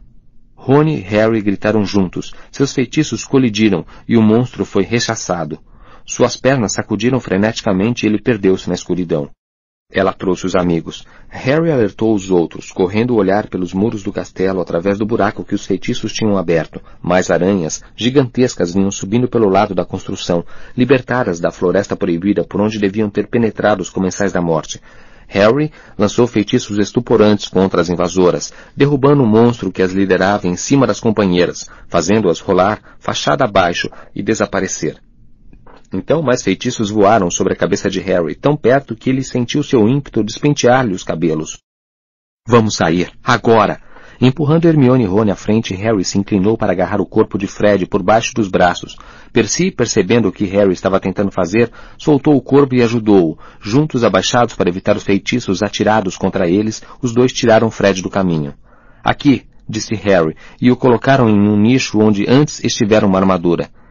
Ele não aguentaria olhar para Fred nem um segundo além do necessário e, se certificando de que o corpo estava bem escondido, saiu ao encalço de Rony e Hermione. Malfoy e Goyle tinham desaparecido, mas no fim do corredor, que agora se enchia de pó e destroços de alvenaria, de vidros das janelas há muito estourados, ele viu muitas pessoas avançando e recuando. Se eram amigas ou inimigas, ele não saberia dizer. Dobrando um canto, Percy soltou um fortíssimo berro. Rockwood! E correu em direção a um homem alto que perseguia os estudantes. Harry, entra aqui, chamou Hermione. Ela puxara Rony para trás de uma tapeçaria. Pareciam estar lutando e, por um delirante segundo, Harry achou que estavam se beijando outra vez. Então, viu que Hermione estava tentando impedir Rony de correr atrás de Percy. Me escute, me escute, Rony. Quero ajudar. Quero matar comensais da morte. Seu rosto estava contorcido, sujo de poeira e fuligem, e ele tremia de fúria e pesar. Rony, nós somos os únicos que podemos pôr fim a isso. Por favor. Rony, Precisamos da cobra. Temos que matar a cobra, disse Hermione. Harry, no entanto, sabia o que Rony estava sentindo. Capturar outra Horcrux não deixaria com que ele se sentisse vingado. Ele também queria lutar, castigar as pessoas que tinham matado Fred. Queria achar os outros Weasley e, acima de tudo, ter certeza, certeza absoluta de que Gina não estava... Mas ele não podia permitir que essa ideia tomasse corpo em sua mente. Nós lutaremos, disse Hermione. Teremos que lutar para chegar à cobra, mas não vamos perder de vista agora o que devíamos estar fazendo. Somos os únicos que podemos pôr fim a isso. Ela estava chorando também e enxugava o rosto na manga queimada e rasgada enquanto falava, mas inspirou profundamente mais de uma vez para se acalmar, e, sem largar Rony, virou-se para Harry. Você precisa descobrir onde Voldemort está, porque a cobra está com ele, não? Faça isso, Harry. Espie a mente dele. Por que isso era tão fácil? Porque sua cicatriz estava queimando havia horas, querendo lhe mostrar os pensamentos de Voldemort. Ele fechou os olhos quando Hermione mandou, e na mesma hora os gritos e estampidos e todos os ruídos dissonantes da batalha foram abafados até se tornarem quase inaudíveis, como se ele estivesse longe, muito longe dali. Harry estava parado em uma sala arruinada, mas estranhamente familiar, o papel descascando nas paredes e todas as janelas fechadas com tábuas, exceto uma. O fragor do assalto à escola soava indistinto e remoto. A única janela destapada revelava clarões distantes junto ao castelo, mas dentro da sala estava escuro, exceto por uma solitária lâmpada a óleo. Ele estava girando a varinha entre os dedos, examinando-a, seus pensamentos na sala do castelo, a sala secreta que só ele encontrara, a sala, como a câmara, que a pessoa tinha de ser inteligente, astuta e curiosa para descobrir. Ele estava confiante de que o garoto não encontraria o diadema, embora o fantoche de Dumbledore tivesse ido mais longe do que ele jamais imaginara. Longe demais. Milord, disse uma voz falha e desesperada. Ele se virou. Ali estava Lúcio Malfoy, sentado no canto mais escuro, rasgado e ainda trazendo as marcas do castigo que recebera depois da última fuga do garoto. Um de seus olhos fechado e inchado. Milord, por favor. Meu filho. Se o seu filho estiver morto, Lúcio, não será por minha culpa. Ele não veio se reunir a mim como os outros alunos da Sonserina. Quem sabe decidiu ser amigo de Harry Potter. Não, nunca, sussurrou Malfoy. Pois deseja que não. O senhor não... Não tem medo, milord, que Potter morra por outras mãos que não as suas? Perguntou Malfoy, a voz trêmula. Não seria... Me perdoe, mais prudente interromper essa batalha, entrar no castelo e procurá-lo pessoalmente? Não finja, Lúcio. Você quer que a batalha termine para poder descobrir o que aconteceu com o seu filho, e eu não preciso procurar Potter. Antes que a noite termine, Potter virá me procurar. Voldemort baixou novamente o olhar para a varinha entre seus dedos. Ela o incomodava, e as coisas que incomodavam Lord Voldemort precisavam ser resolvidas. Vá buscar Snape. Snape, milord. Snape, agora. Preciso dele. Tem um serviço que preciso que ele faça. Vá. Assustado, tropeçando um pouco na luz rarefeita da sala, Lúcio saiu. Voldemort continuou parado ali, girando a varinha nos dedos, estudando-a. É a única solução, Nagini. Sussurrou, virando a cabeça para onde estava a cobra grande e grossa, agora suspensa no ar. Revirando-se graciosamente no espaço encantado e protegido que Voldemort criara para ela. Uma esfera transparente e estrelada, algo entre uma jaula cintilante e um tanque. Com um ofego, Harry se retirou e abriu os olhos. No mesmo instante, seus ouvidos foram assaltados por guinchos e gritos, os choques e estampidos da batalha.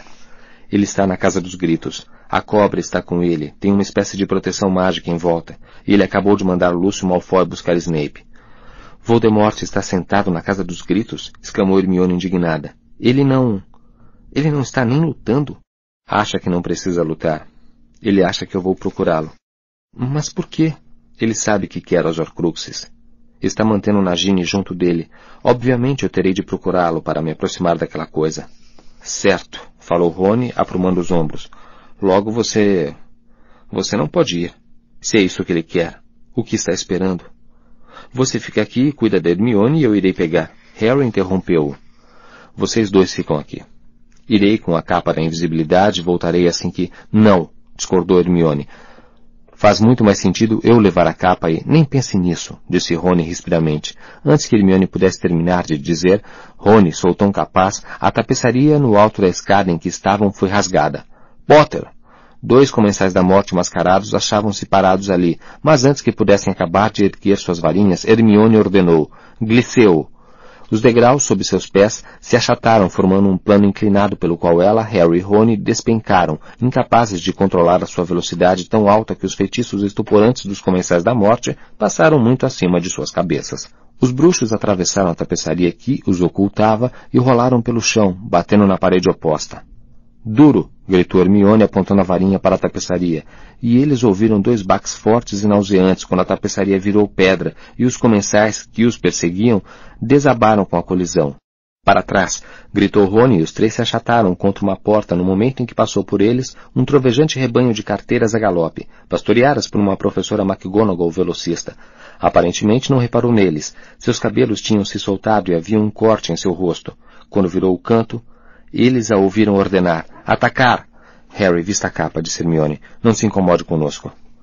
Ele, porém, atirou a capa sobre os três. Embora fossem grandes, ele duvidava que alguém pudesse ver os seus pés, sem corpo, através da poeira que entupiu o ar, das pedras caindo e do brilho dos feitiços. Eles desceram a escada seguinte e toparam com um corredor repleto de combatentes. Os quadros de cada lado estavam cheios de figuras que gritavam conselhos e incentivos, enquanto os comensais da morte, tanto os mascarados quanto os sem máscara, duelavam com estudantes e professores. Dino conquistara uma varinha porque estava cara a cara com Dolohov. Parvati enfrentava Travers. Harry, Rony e Hermione ergueram imediatamente as varinhas prontos para atacar, mas os adversários anzavam para aqui e para ali, de tal modo que, se eles disparassem feitiços, era grande a probabilidade de ferir um aliado. Ainda em posição, esperando uma oportunidade para agir, ouviram um guincho agudíssimo e, erguendo os olhos, Harry viu Pirraça que sobrevoava a cena disparado, despejando vagens de arapucosos nos comensais da morte, cujas cabeças eram subitamente engolfadas por túberas verdes que se mexiam como gordos vermes. Irk. É. Uh, fizeram com um pouquinho de nojo.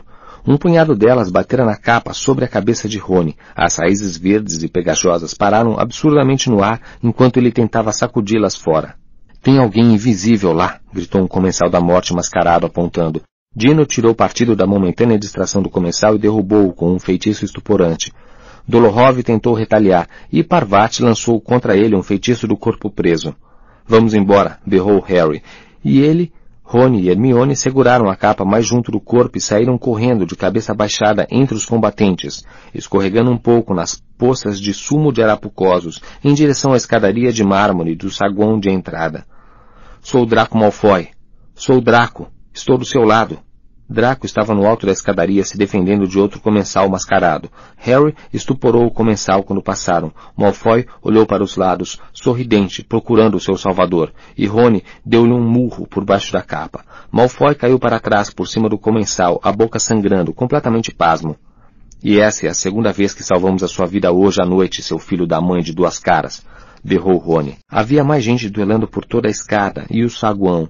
Havia comensais da morte para qualquer lugar que Harry olhasse.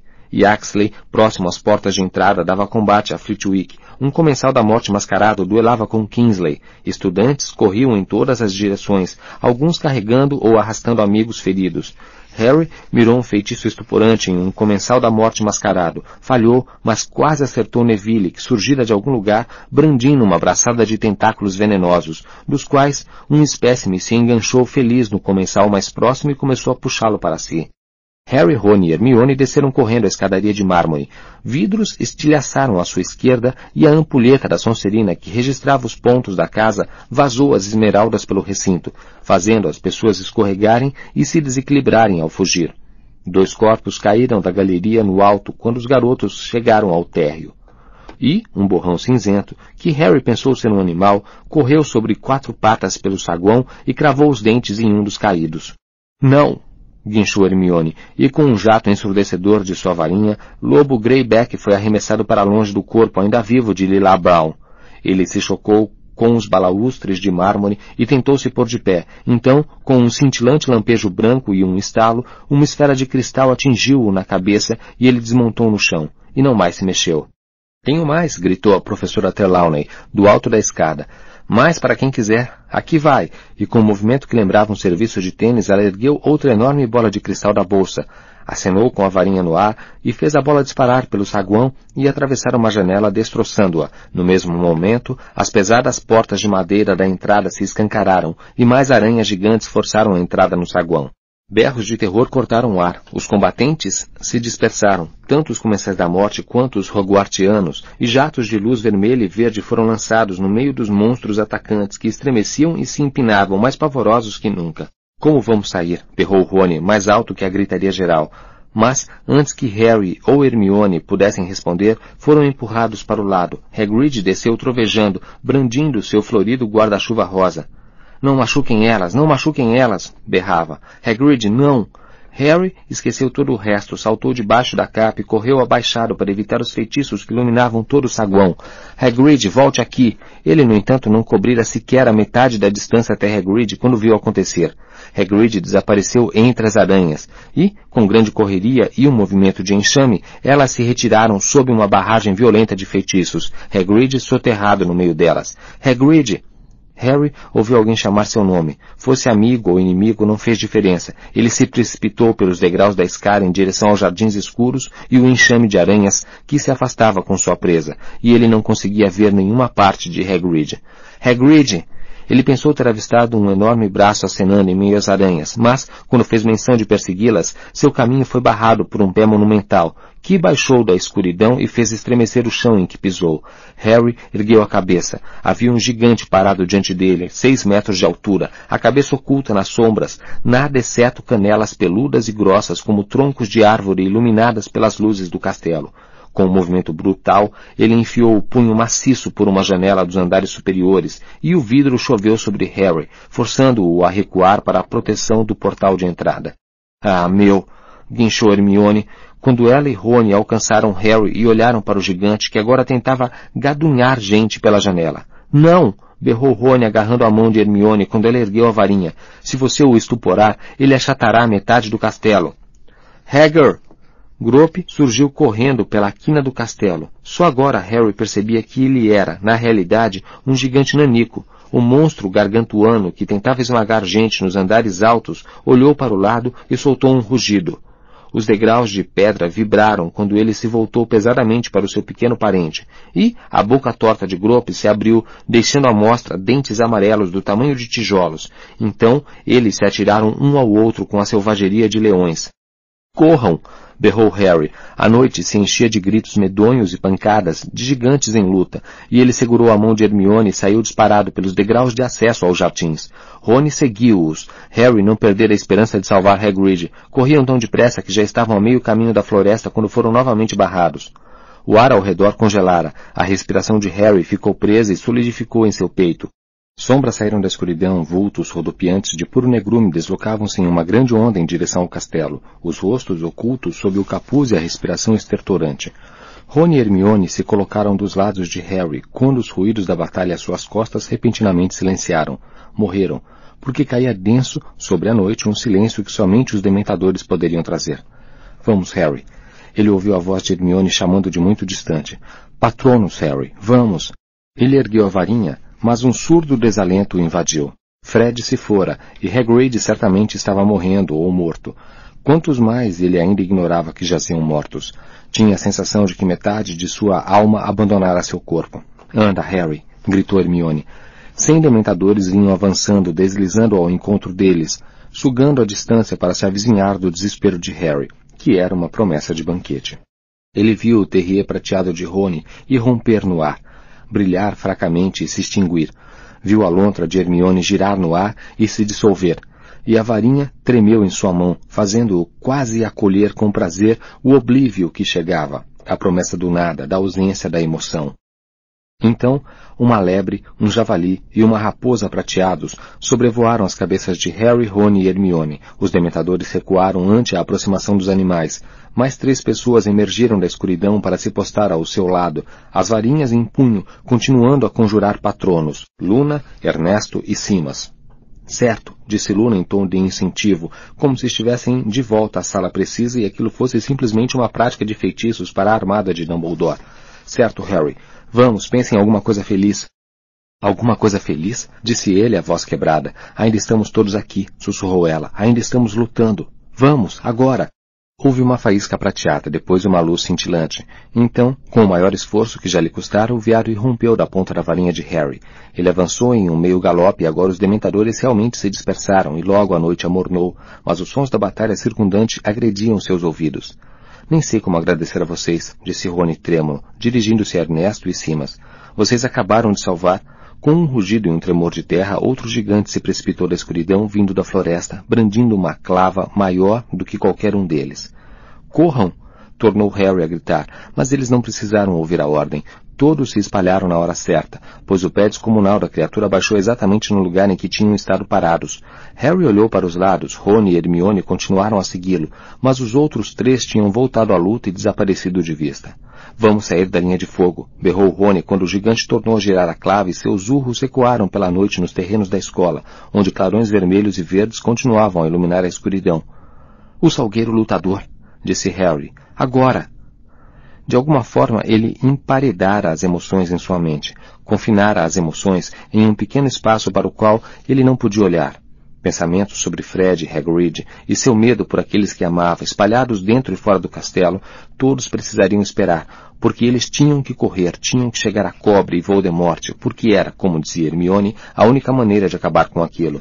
Ele correu velozmente, acreditando que, de certa forma, poderia ultrapassar a morte em si, ignorando os jatos de luz que voavam pela escuridão à sua volta, o ruído do lago quebrando como o mar e os rangidos da floresta proibida, embora fosse uma noite de calmaria. Através dos jardins que pareciam ter, eles mesmos, se rebelado, Harry correu mais veloz do que jamais o fizera na vida.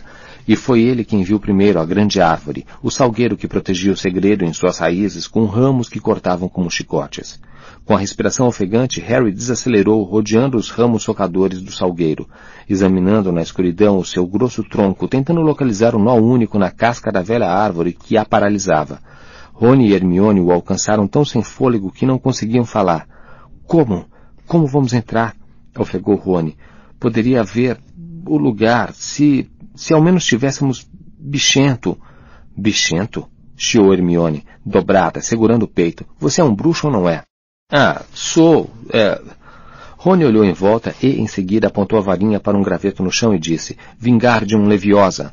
O graveto ergueu-se do chão, girou no ar, como se uma rajada de vento o apanhasse. Então disparou certeiro contra o tronco, entre os ramos do salgueiro lutador que balançavam agorentamente.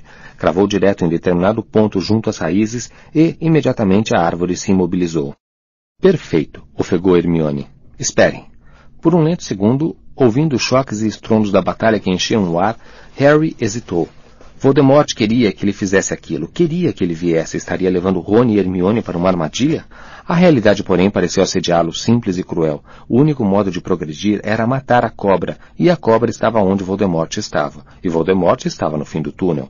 Harry, vamos com você. Entre logo aí, disse Rony empurrando-o para a frente. Harry se espremeu pela passagem de terra oculta pelas raízes da árvore. Estava muito mais apertada do que da última vez que penetraram ali. O túnel tinha o teto baixo. Eles precisaram se dobrar para atravessá-lo quase quatro anos antes. Agora não havia opção, exceto engatinhar. Harry entrou primeiro, a varinha iluminada, esperando encontrar barreiras, a qualquer instante, mas não havia nenhuma. Eles se moveram em silêncio, o olhar de Harry fixo na luz oscilante que vinha da varinha. Por fim, o túnel começou a se inclinar para o alto e Harry viu adiante uma fresta de luz. Hermione deu um puxão em seu tornozelo. A capa, sussurrou ela. Vista a capa. Ele tateou as costas e ela empurrou em sua mão livre um embrulho de tecido escorregadio. Com dificuldade, ele puxou a capa da invisibilidade por cima do corpo e murmurou Nox, apagando a luz da varinha e continuando a engatinhar o mais silenciosamente possível. Todos os seus sentidos tensos, esperando a cada segundo ser descoberto. Ouvir a voz fria e clara, ver um lampejo de luz verde. Então ele ouviu vozes que vinham da sala diretamente à frente, ligeiramente abafadas, porque a abertura no final do túnel estava bloqueada por um objeto que parecia um velho caixote.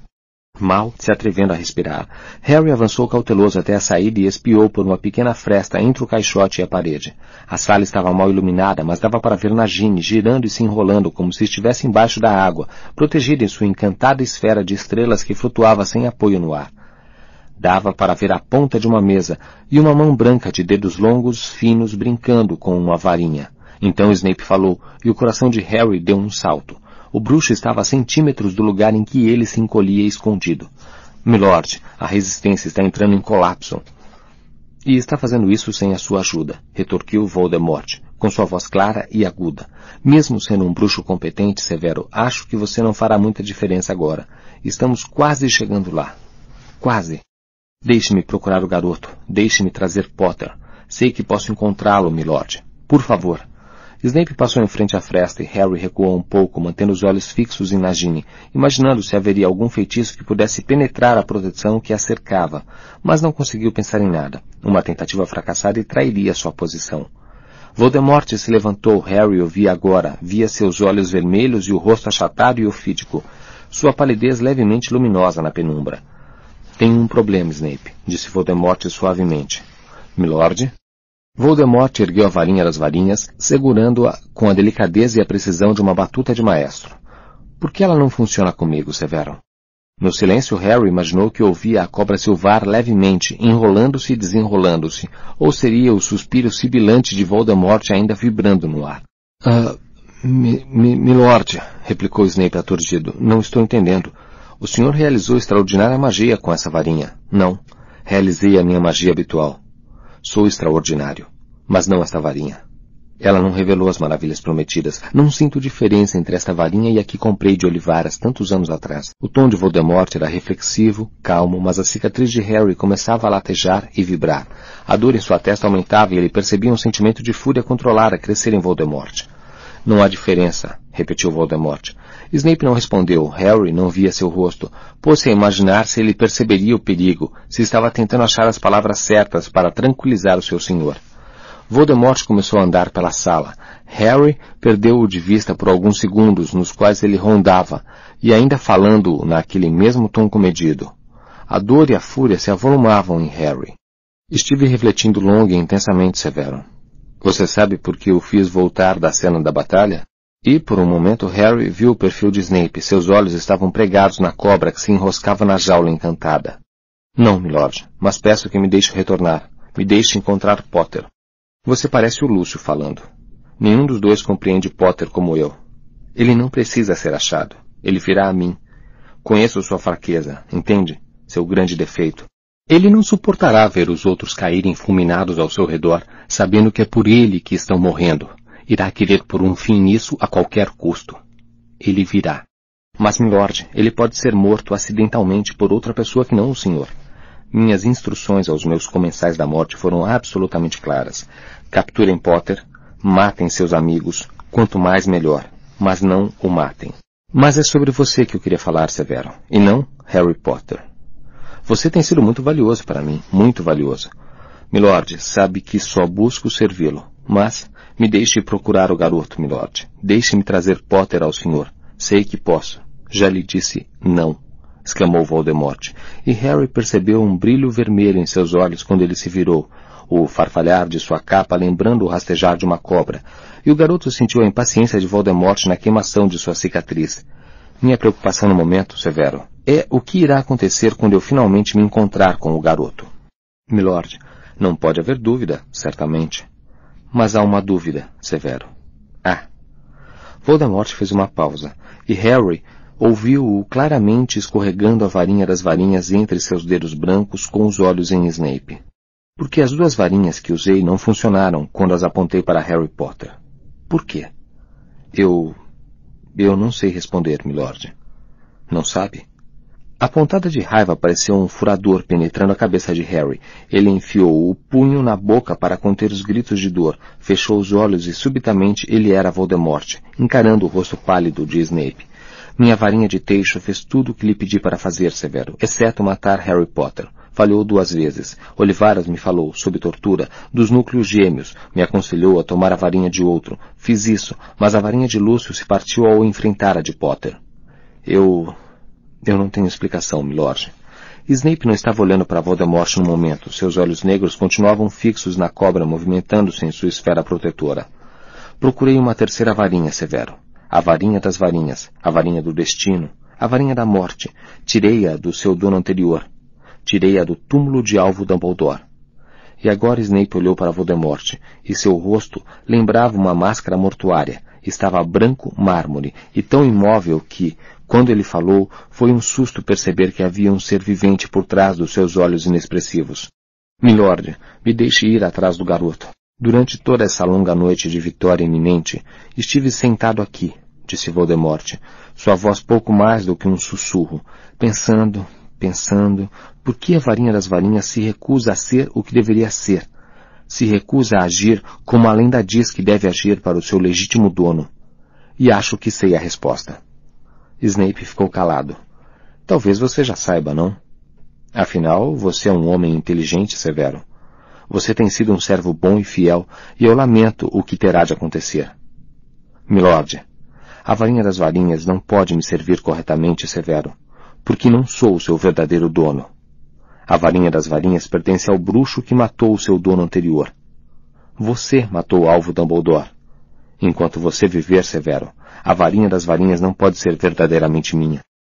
Milord, protestou Snape erguendo a varinha. Não pode ser de outro modo, replicou Voldemort. Tenho que dominar a varinha, Severo. Domino a varinha e domino Potter e Voldemort cortou o ar com a varinha das varinhas. Ela não afetou Snape, que, por uma fração de segundo, pareceu pensar que sua execução fora temporariamente suspensa. Então, a intenção de Voldemort se tornou evidente. A jaula da cobra girava no ar, e, antes que Snape pudesse dar mais do que um grito, ela o envolvera, a cabeça e os ombros, e Voldemort falava em linguagem ofídica. Mate. Ouviu-se um berro terrível. Harry viu o rosto de Snape perder a pouca cor que lhe restava, embranquecer, e seus olhos negros se arregalarem quando as presas da cobra se cravaram em seu pescoço, pois não conseguira repelir a jaula encantada para longe. Seus joelhos cederam e ele caiu ao chão. Lamento, disse Voldemort friamente. O Lorde das Trevas virou-se para sair.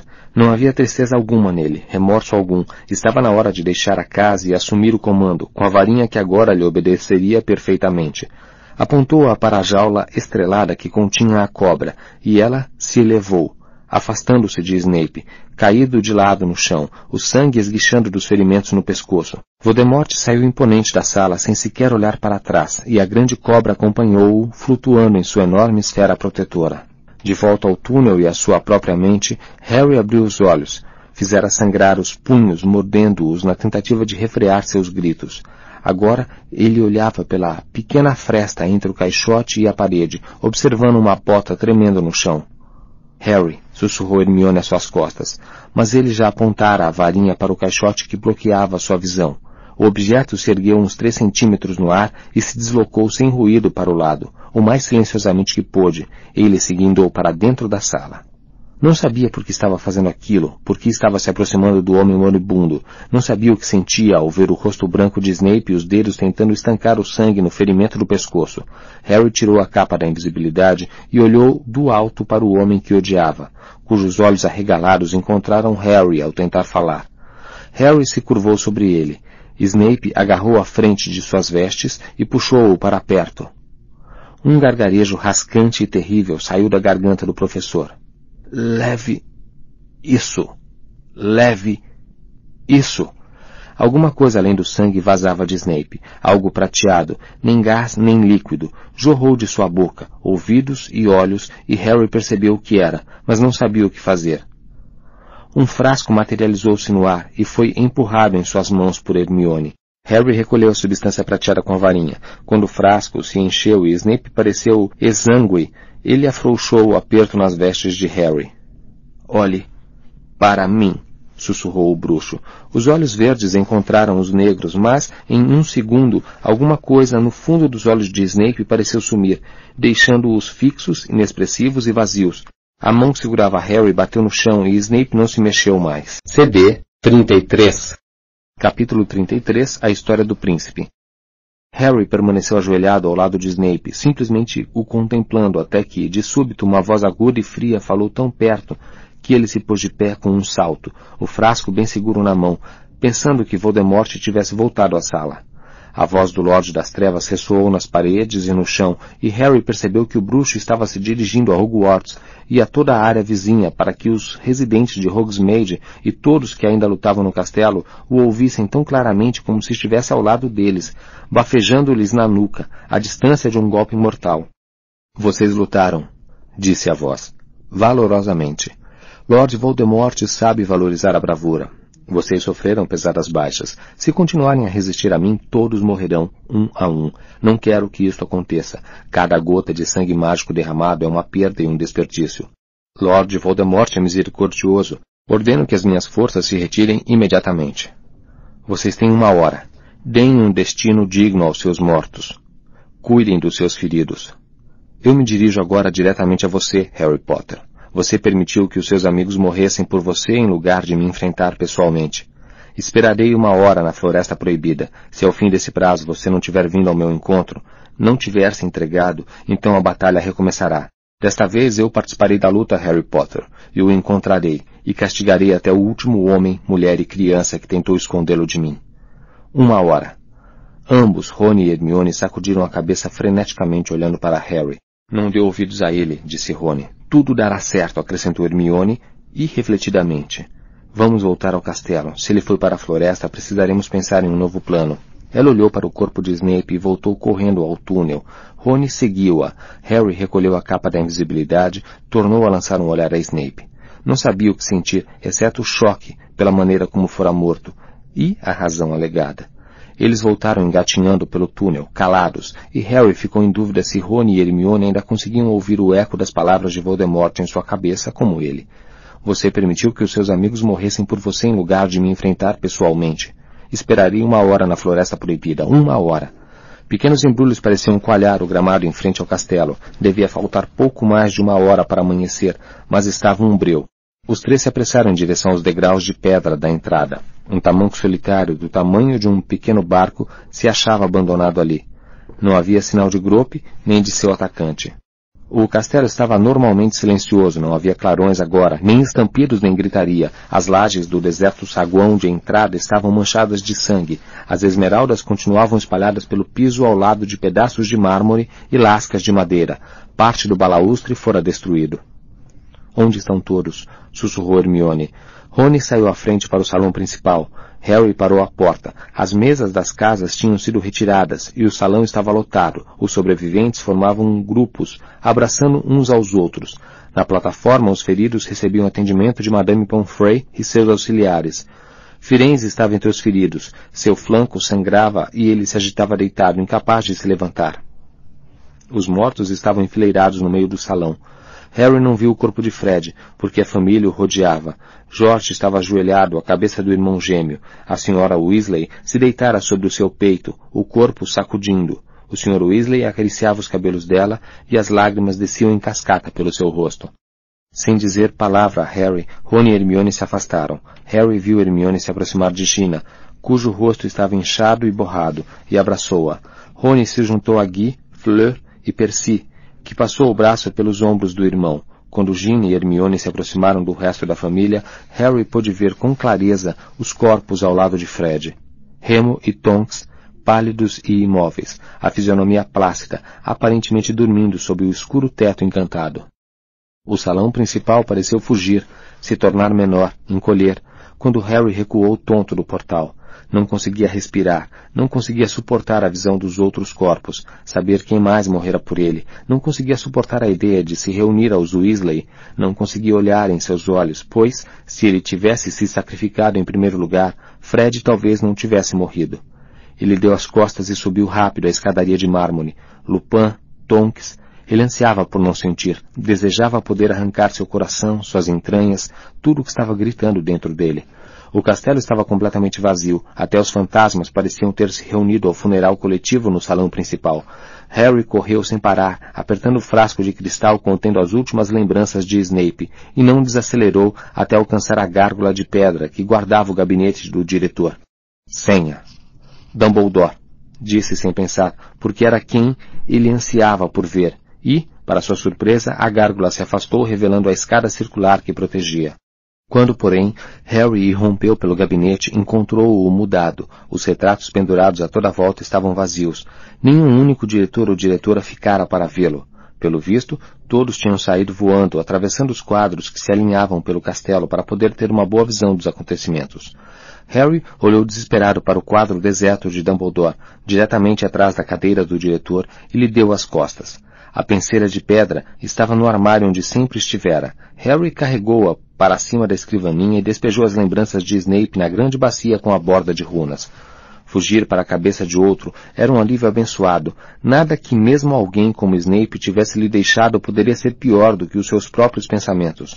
As lembranças giraram, branco-prateadas e estranhas, e, sem hesitar, possuído de um sentimento de refletido abandono, como se isso pudesse aliviar a tortura do seu pesar, Harry mergulhou.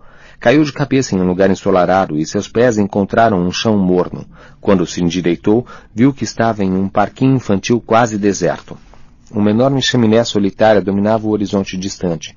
Duas meninas se balançavam para frente e para trás, e um menino magricela as observava, de trás de uma moita de arbustos. Seus cabelos negros eram demasiado longos e suas roupas tão díspares que isso até parecia intencional. Jeans excessivamente curto, um casaco enxovalhado e tão largo que poderia ter pertencido a um adulto, uma camisa estranha com aspecto de bata. Harry se acercou do garoto. Snape não parecia ter mais do que nove ou dez anos, macilento, pequeno, rijo. Havia uma indisfarçável cobiça em seu rosto magro, ao espiar a mais jovem das meninas que se balançava mais alto do que a irmã. Lilian, não faz isso, gritava a mais velha. A garota, porém, soltava o balanço na altura máxima do arco que descrevia e voava no ar.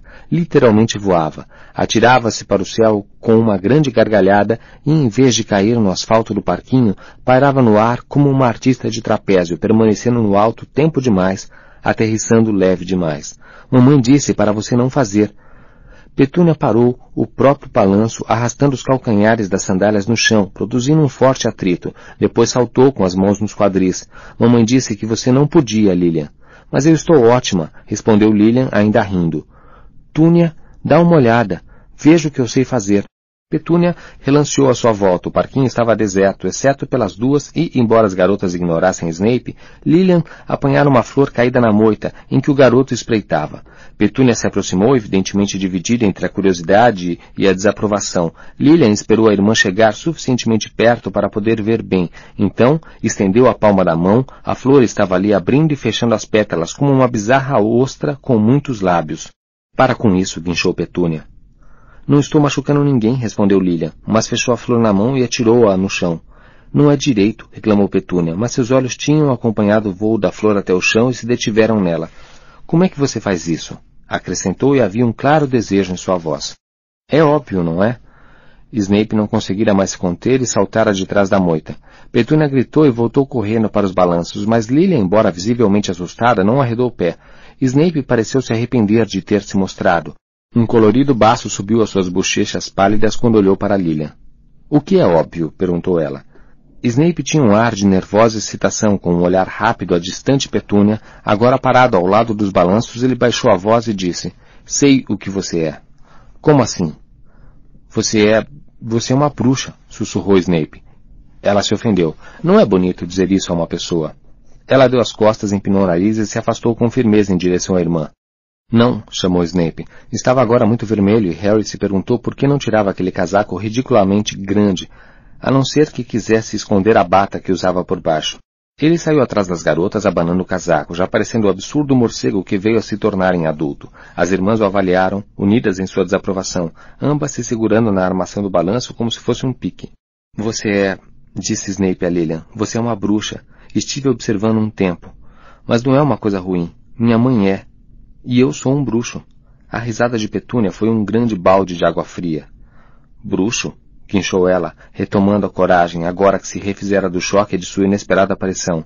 Eu sei quem você é. Você é aquele garoto, Snape. Mora na rua da fiação, na beira do rio, disse Petúnia, a irmã, deixando evidente pelo seu tom que considerava o endereço uma fraca recomendação. Por que estava nos espionando? Não estava espionando, respondeu Snape, vermelho e constrangido, os cabelos sujos à claridade do sol. Não espionaria você, pode ter certeza, acrescentou vingativo. Você é uma trouxa. Embora Petúnia não entendesse a palavra, o tom não deixava dúvida.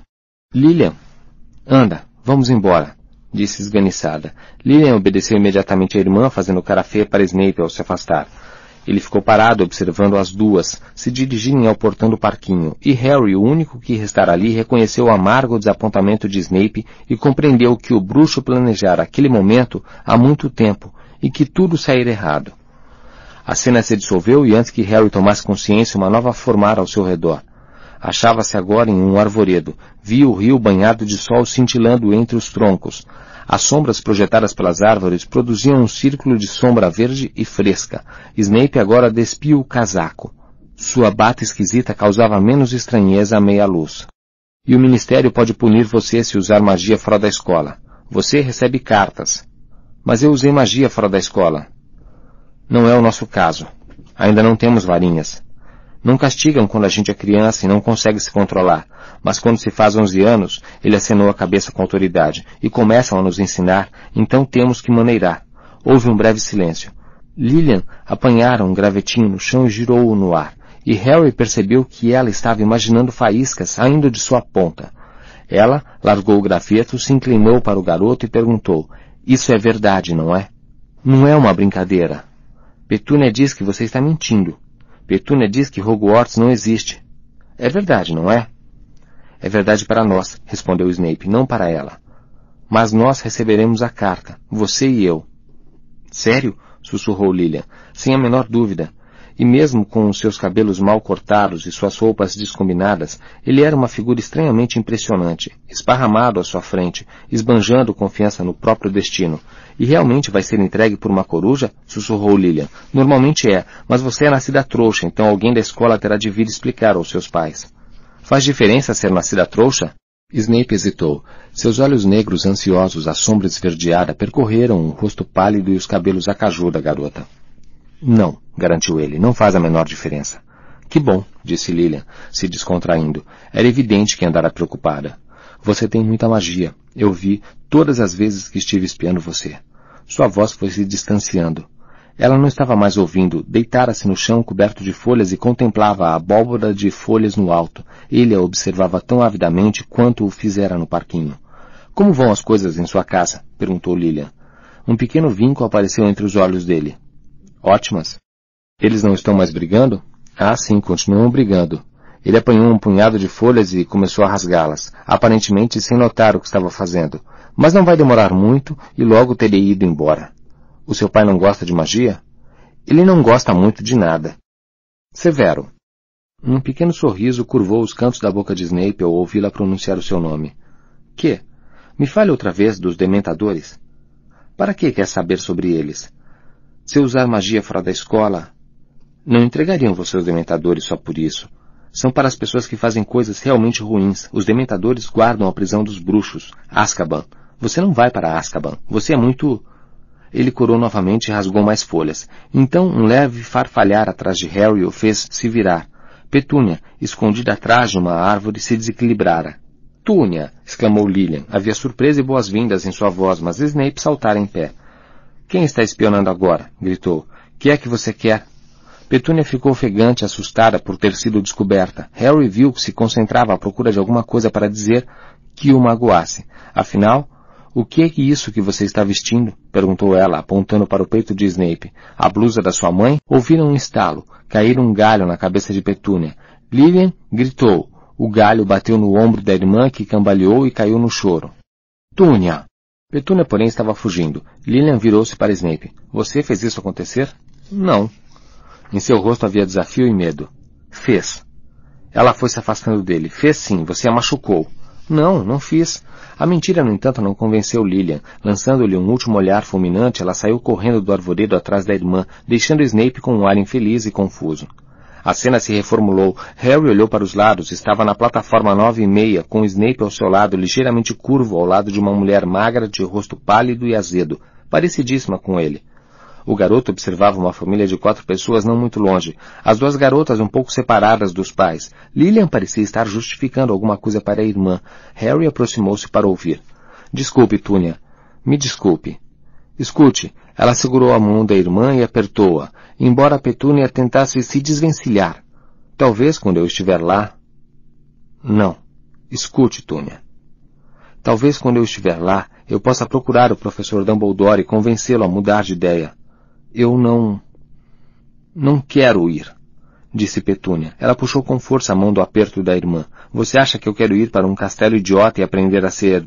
ser o seu olhar percorreu a plataforma, passou pelos gatos que miavam no colo dos seus donos, pelas corujas que esvoaçavam piando umas para as outras, pelos estudantes, alguns já usando longas vestes pretas, embarcando todos os malões no trem de locomotiva vermelha ou então se cumprimentando com gritos de alegria depois de um verão separados.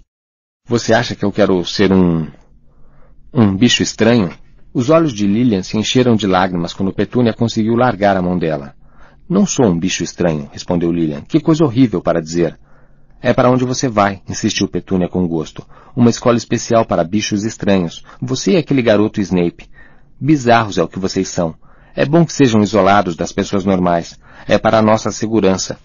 Lilian olhou em direção aos seus pais que examinavam a plataforma com um ar de entusiástico prazer, absorvendo o cenário. Então ela voltou a olhar para a irmã, e sua voz era suave e cruel.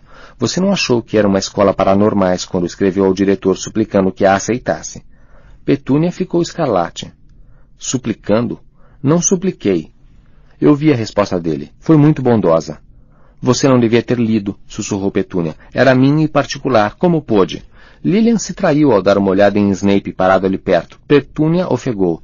Foi aquele garoto que descobriu. Você e aquele garoto andaram espionando o meu quarto. Não, não espionando. Agora Lilian estava na defensiva. Severo viu o envelope e não pôde acreditar que uma trouxa tivesse escrito para Hogwarts. Foi isso. Ele diz que deve haver bruxos infiltrados nos correios que se encarregam de... Pelo visto, os bruxos metem o nariz em tudo, replicou Petúnia, agora tão pálida quanto estivera corada anormal. Ela cuspiu na irmã e voltou assintosamente para o lado dos pais. A cena se dissolveu mais uma vez. Snape estava andando apressado pelo corredor do expresso de Hogwarts enquanto o veículo sacudia pelos campos. Já trocara as vestes da escola, talvez aproveitando a primeira oportunidade para despir suas horríveis roupas de trouxa. Finalmente parou à porta de um compartimento onde um grupo de garotos barulhentos conversava. Encolhida no canto ao lado da janela estava sentada Lilia, o rosto colado na vidraça. Snape abriu a porta do compartimento e se sentou em frente à garota. Ela lhe lançou um breve olhar e tornou a voltar sua atenção para a janela. Estivera chorando. Não quero falar com você, disse em tom crispado. Por que não? Túnia me odeia. Porque vimos aquela carta do Dumbledore. E daí? Ela lhe lançou um olhar de profundo desagrado. E daí que ela é minha irmã? Ela é só uma ele se refreou depressa. Lilian, ocupada demais em secar os olhos discretamente, não o ouviu. Mas nós vamos, exclamou ele, incapaz de conter a exaltação na voz. Isso é o que conta. Estamos viajando para Hogwarts. Ela concordou enxugando os olhos e, apesar de não querer, deu um meio sorriso. É melhor você entrar para a Sonserina, disse Snape animado, ao vê-la menos triste. Sonserina? Um dos garotos que dividia com eles o compartimento e até aquele momento não mostrara o menor interesse em Lillian e Snape, olhou para o lado ao ouvir aquele nome, e Harry, cuja atenção estivera totalmente concentrada nos dois ao lado da janela, viu seu pai, magro, cabelos negros como o de Snape, mas com aquele ar indefinível de alguém que foi bem cuidado, até adorado, que visivelmente faltava a Snape. Quem quer ir para a Sonserina? Acho que eu desistiria da escola. Você não? Tiago perguntou a um garoto esparramado nos assentos de frente a ele, e, com um sobressalto, Harry percebeu que era Sirius. Sirius não riu. Toda a minha família foi da Sonserina. Caramba, e eu que pensei que você fosse legal. Sirius riu. Talvez eu quebre a tradição. Para qual você iria se pudesse escolher? Tiago ergueu uma espada invisível. Grifinória, a morada dos destemidos, como o meu pai. Snape deu um muxoxo de descaso. Tiago se virou para ele. Algum problema? Não, retrucou Snape, embora seu sorrisinho de deboche dissesse o contrário. Se você prefere ter mais músculo do que cérebro. E para onde está esperando ir, uma vez que não tem nenhum dos dois? Interpôs Sírio. Tiago deu gostosas gargalhadas. Lilian se impertigou, ruborizada, e olhou de Tiago para Sirius com ar de desagrado. Vamos, Severo. Vamos procurar outro compartimento. Tiago e Sirius imitaram o seu tom de superioridade. Tiago tentou fazer Snape tropeçar quando ele passou. A gente se vê, ranhoso. Uma voz gritou quando a porta do compartimento bateu. Mais uma vez, a cena se dissolveu. Harry estava atrás de Snape, ambos observando as mesas iluminadas à vela, repletas de rostos extasiados. Então a professora McGonagall chamou. Evans, Lillian, ele observou a mãe se adiantar, de pernas trêmulas, e se sentar no banquinho bambo. A professora deixou cair o chapéu seletor sobre sua cabeça, e mal se passaram um segundo após tocar seus cabelos a caju, o chapéu anunciou, Grifinória. Harry ouviu Snape soltar um pequeno gemido. Lillian tirou o chapéu, devolveu-o à professora McGonagall e correu ao encontro dos alunos da Grifinória, que a aplaudiam mas a caminho se virou para olhar Snape, e havia um sorriso triste no rosto dela. Harry viu Sirius escorregar do banco para dar espaço a Lillian. Ela deu uma olhada e pareceu reconhecê-lo do trem, cruzou os braços e, com firmeza, virou-lhe as costas. A chamada continuou. Harry observou Lupin, Pettigrew e Tiago, seu pai, se reunirem a Lillian e Sirius à mesa da Grifinória. Por fim, quando restavam apenas dez estudantes a serem selecionados, a professora McGonagall chamou Snape. Harry acompanhou-o ao banquinho, viu-o colocar o chapéu na cabeça. Sonserina, anunciou o chapéu seletor.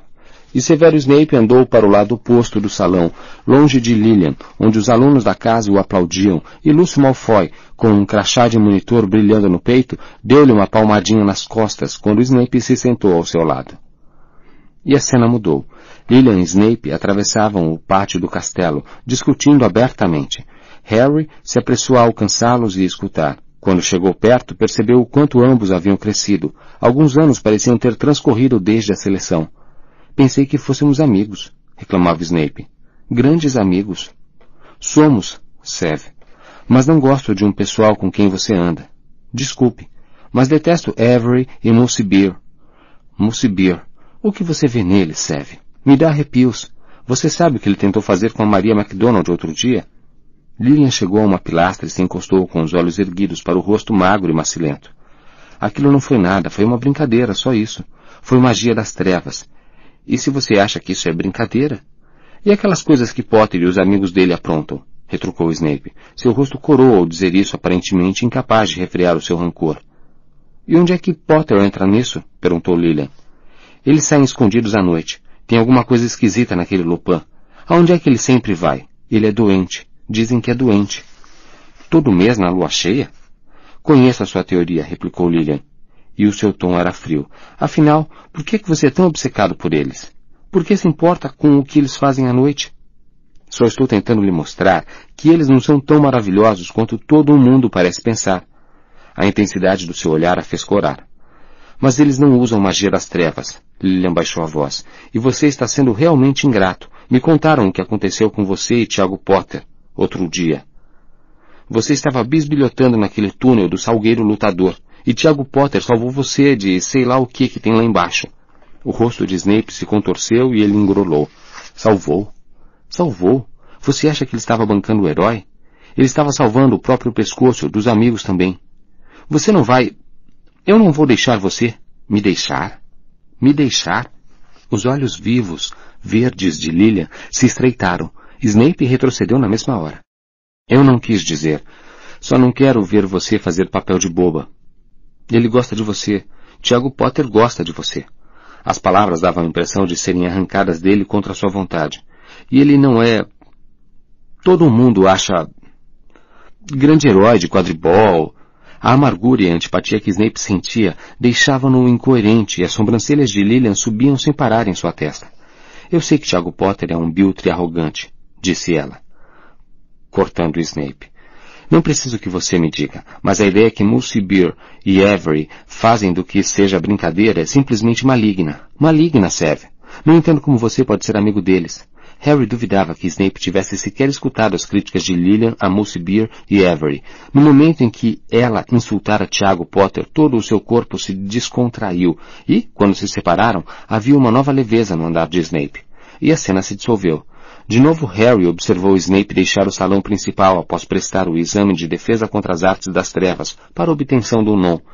Sair do castelo sem destino e, distraído, parar perto da bétula, onde Tiago, Sirius, Lupin e Pettigrew estavam sentados juntos. Desta vez, porém, Harry guardou distância, porque sabia o que tinha acontecido depois que Tiago pendurou Severo no ar para atormentá-lo. Sabia o que tinha sido feito e dito, e não lhe daria prazer algum tornar a assistir.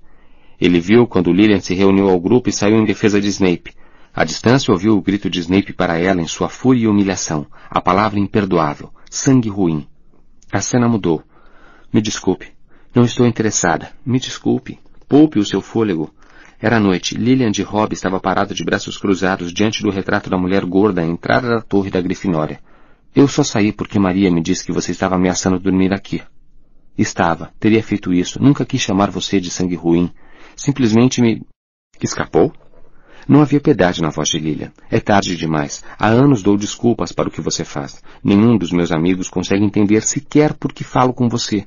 Você e seus preciosos amiguinhos comensais da morte. Está vendo? Você nem nega, nem nega que é isso que vocês pretendem ser. Você mal pode esperar para se reunir a você sabe quem, não é? Ele abriu a boca, mas tornou a fechá-la sem falar. Não posso mais fingir. Você escolheu o seu caminho, eu escolhi o meu. Não. Escute, eu não quis.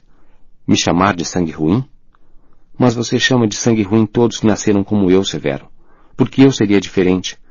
Ele se debateu, prestes a responder, mas com um olhar de desprezo, Lilian lhe deu as costas e atravessou o buraco do retrato.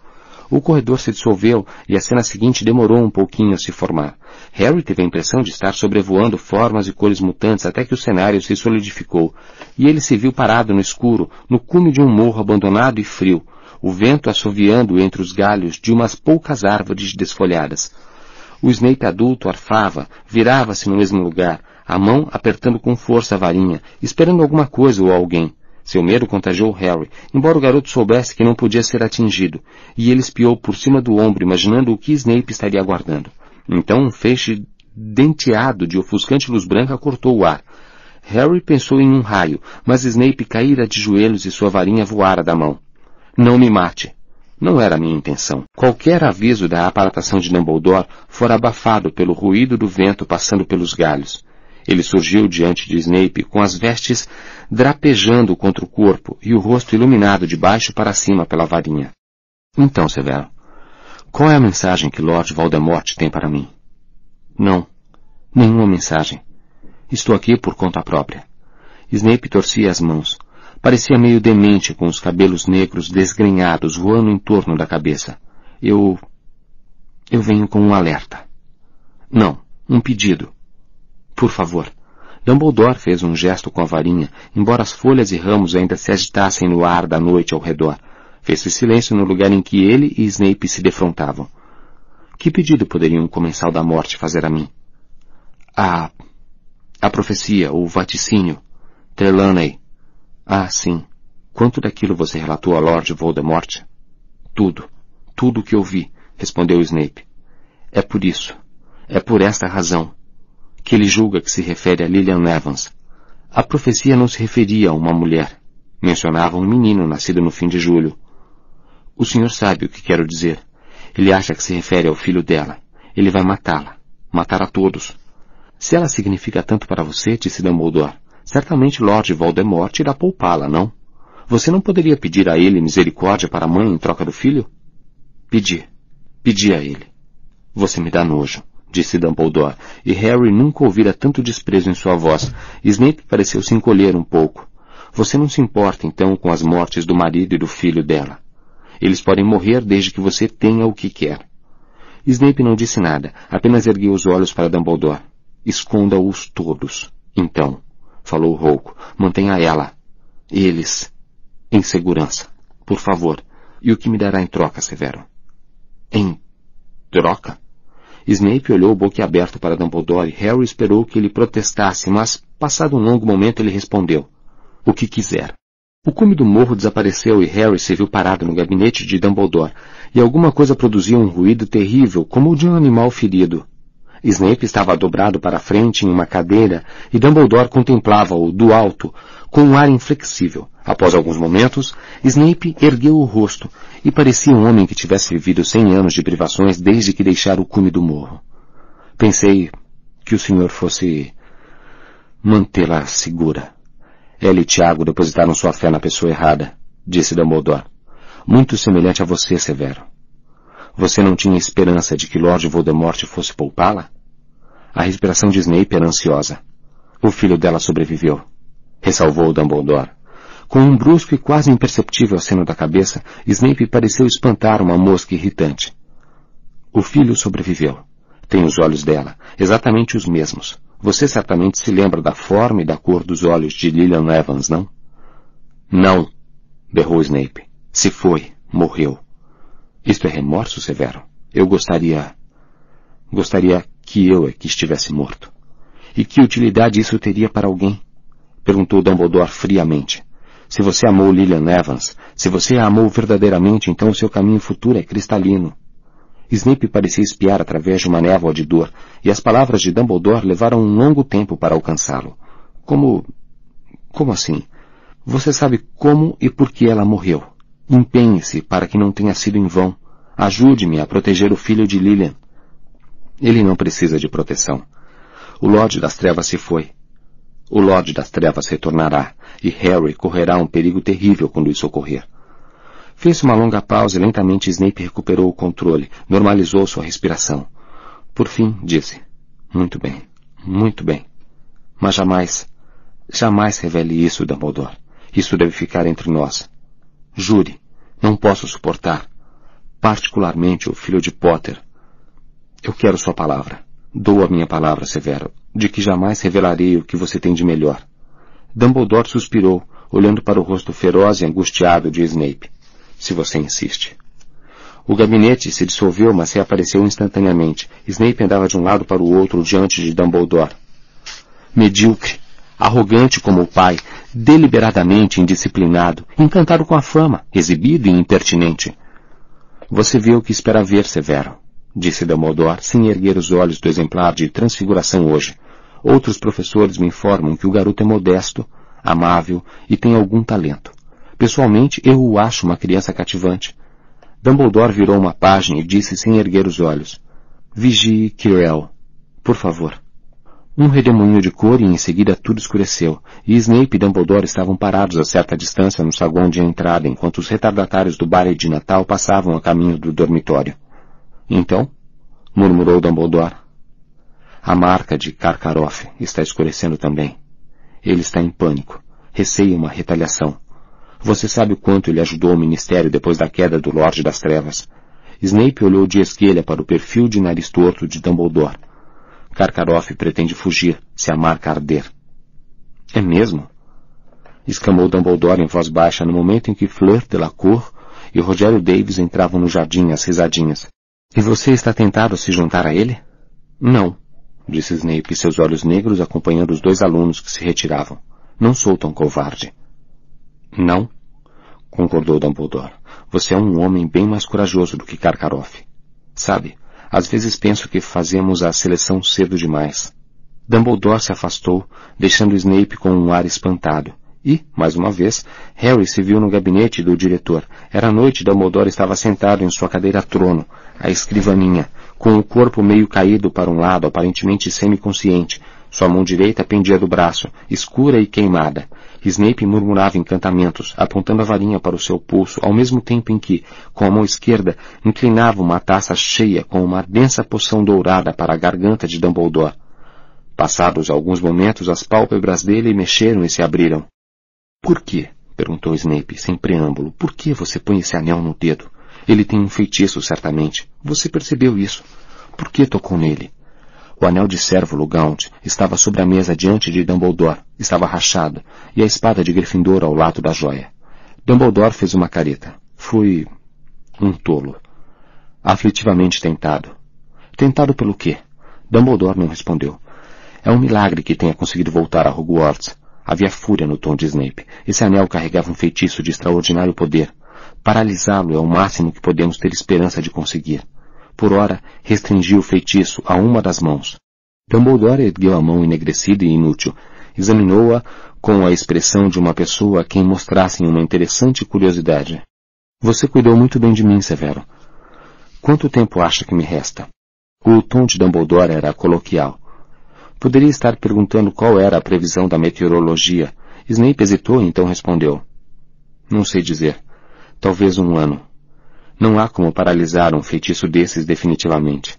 No fim ele irá se espalhar. É o tipo de feitiço que se fortalece com o tempo. Dumbledore sorriu. A notícia de que tinha menos de um ano de vida lhe pareceu de pequena ou nenhuma consequência. Tenho a sorte, a extrema sorte de contar com você, Severo. Se tivesse mandado me chamar um pouco mais cedo, eu talvez tivesse podido fazer algo mais.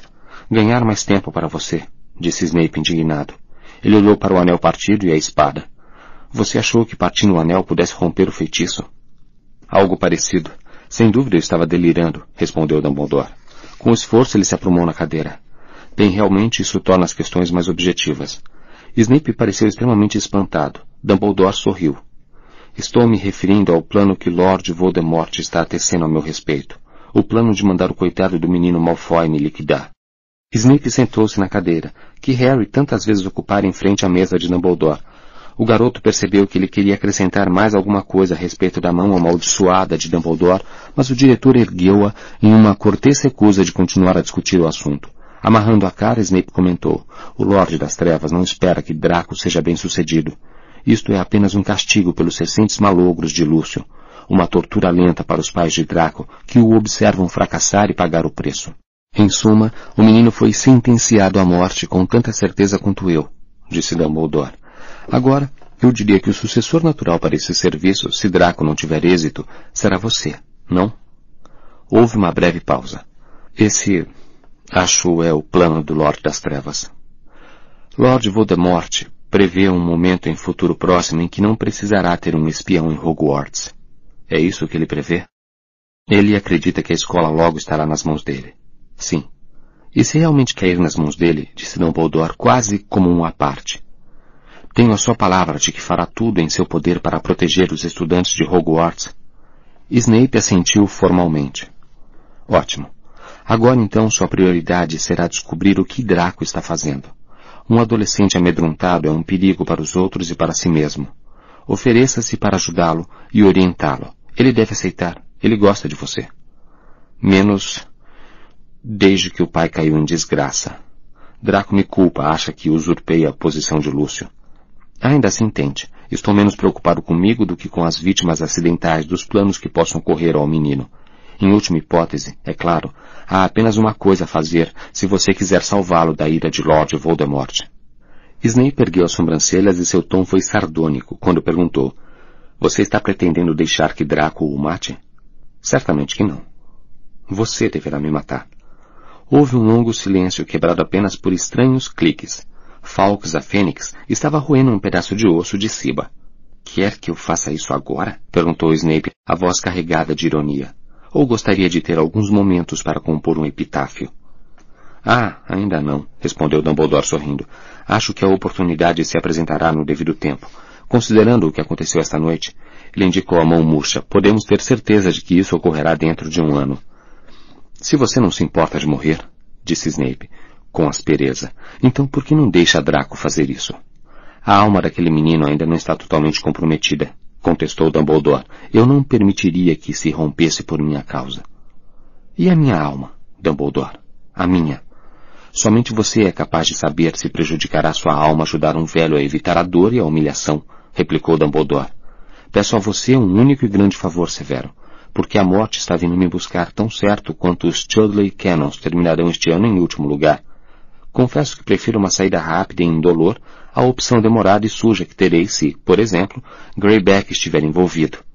Ouvi dizer que Voldemort o recrutou, ou se for a cara Belatriz que gosta de brincar com a comida antes de comê-la. Seu tom era leve, mas seus olhos azuis perfuravam Snape como tão frequentemente perfuravam Harry, como se ele pudesse ver a alma que discutiam.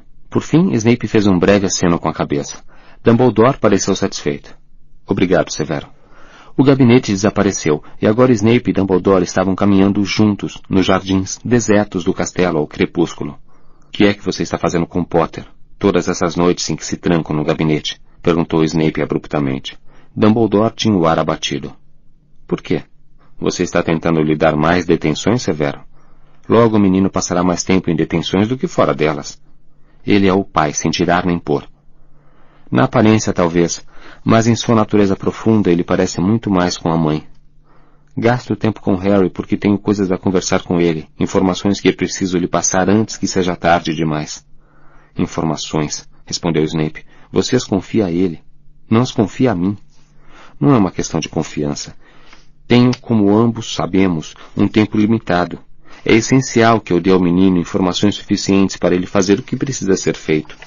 E não posso receber as mesmas informações? Prefiro não guardar todos os meus segredos em uma única cesta, particularmente uma cesta que passa tanto tempo pendurada no braço de Lord Voldemort. O que faço cumprindo ordens. E faz isso extremamente bem. Não pense que subestimo o constante perigo em que você se coloca, Severo.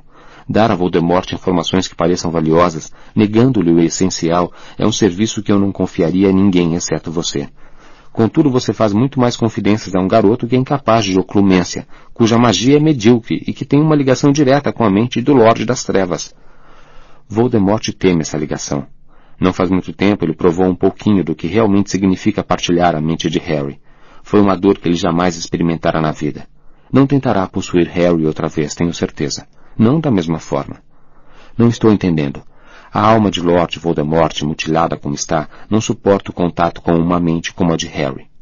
É como o contato de uma língua com o aço congelado, como a carne do corpo em chamas. Almas. Estamos falando de mentes.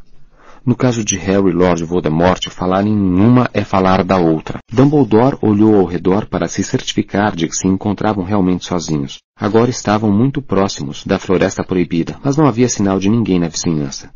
Depois que me matar, Severo, você se recusa a me contar tudo, no entanto espera de mim esse pequeno serviço, rosnou Snape, e uma fúria real inflamou seu rosto magro. Você presume muita coisa, Dumbledore. Talvez eu tenha mudado de ideia. Você me deu a sua palavra, Severo. E, já que estamos falando em serviços, você está em falta comigo. Pensei que tivesse concordado em vigiar o nosso jovem amigo da Sonserina. Snape não escondia a raiva, a rebeldia. Dumbledore suspirou. Venha ao meu gabinete hoje à noite, Severo.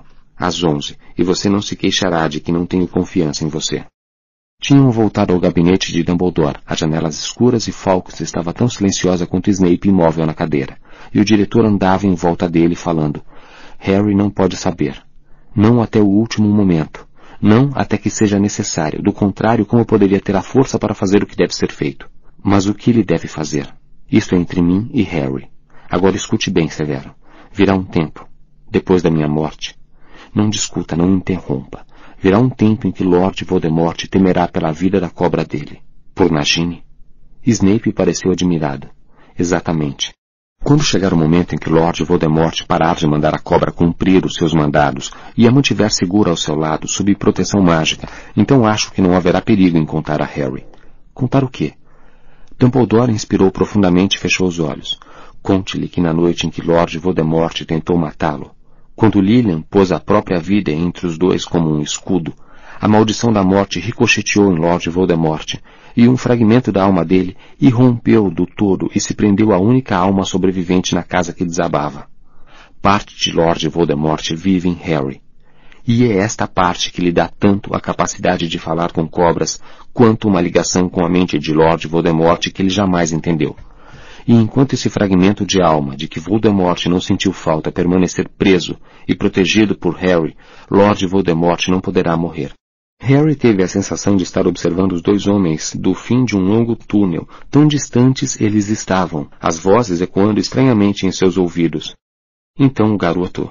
O garoto deve morrer? Perguntou Snape muito calmo. E é Voldemort quem deve matá-lo, Severo. Isto é essencial. Seguiu-se outro longo silêncio, então Snape falou. Pensei, todos esses anos, que nós o protegíamos por causa dela, de Lilia.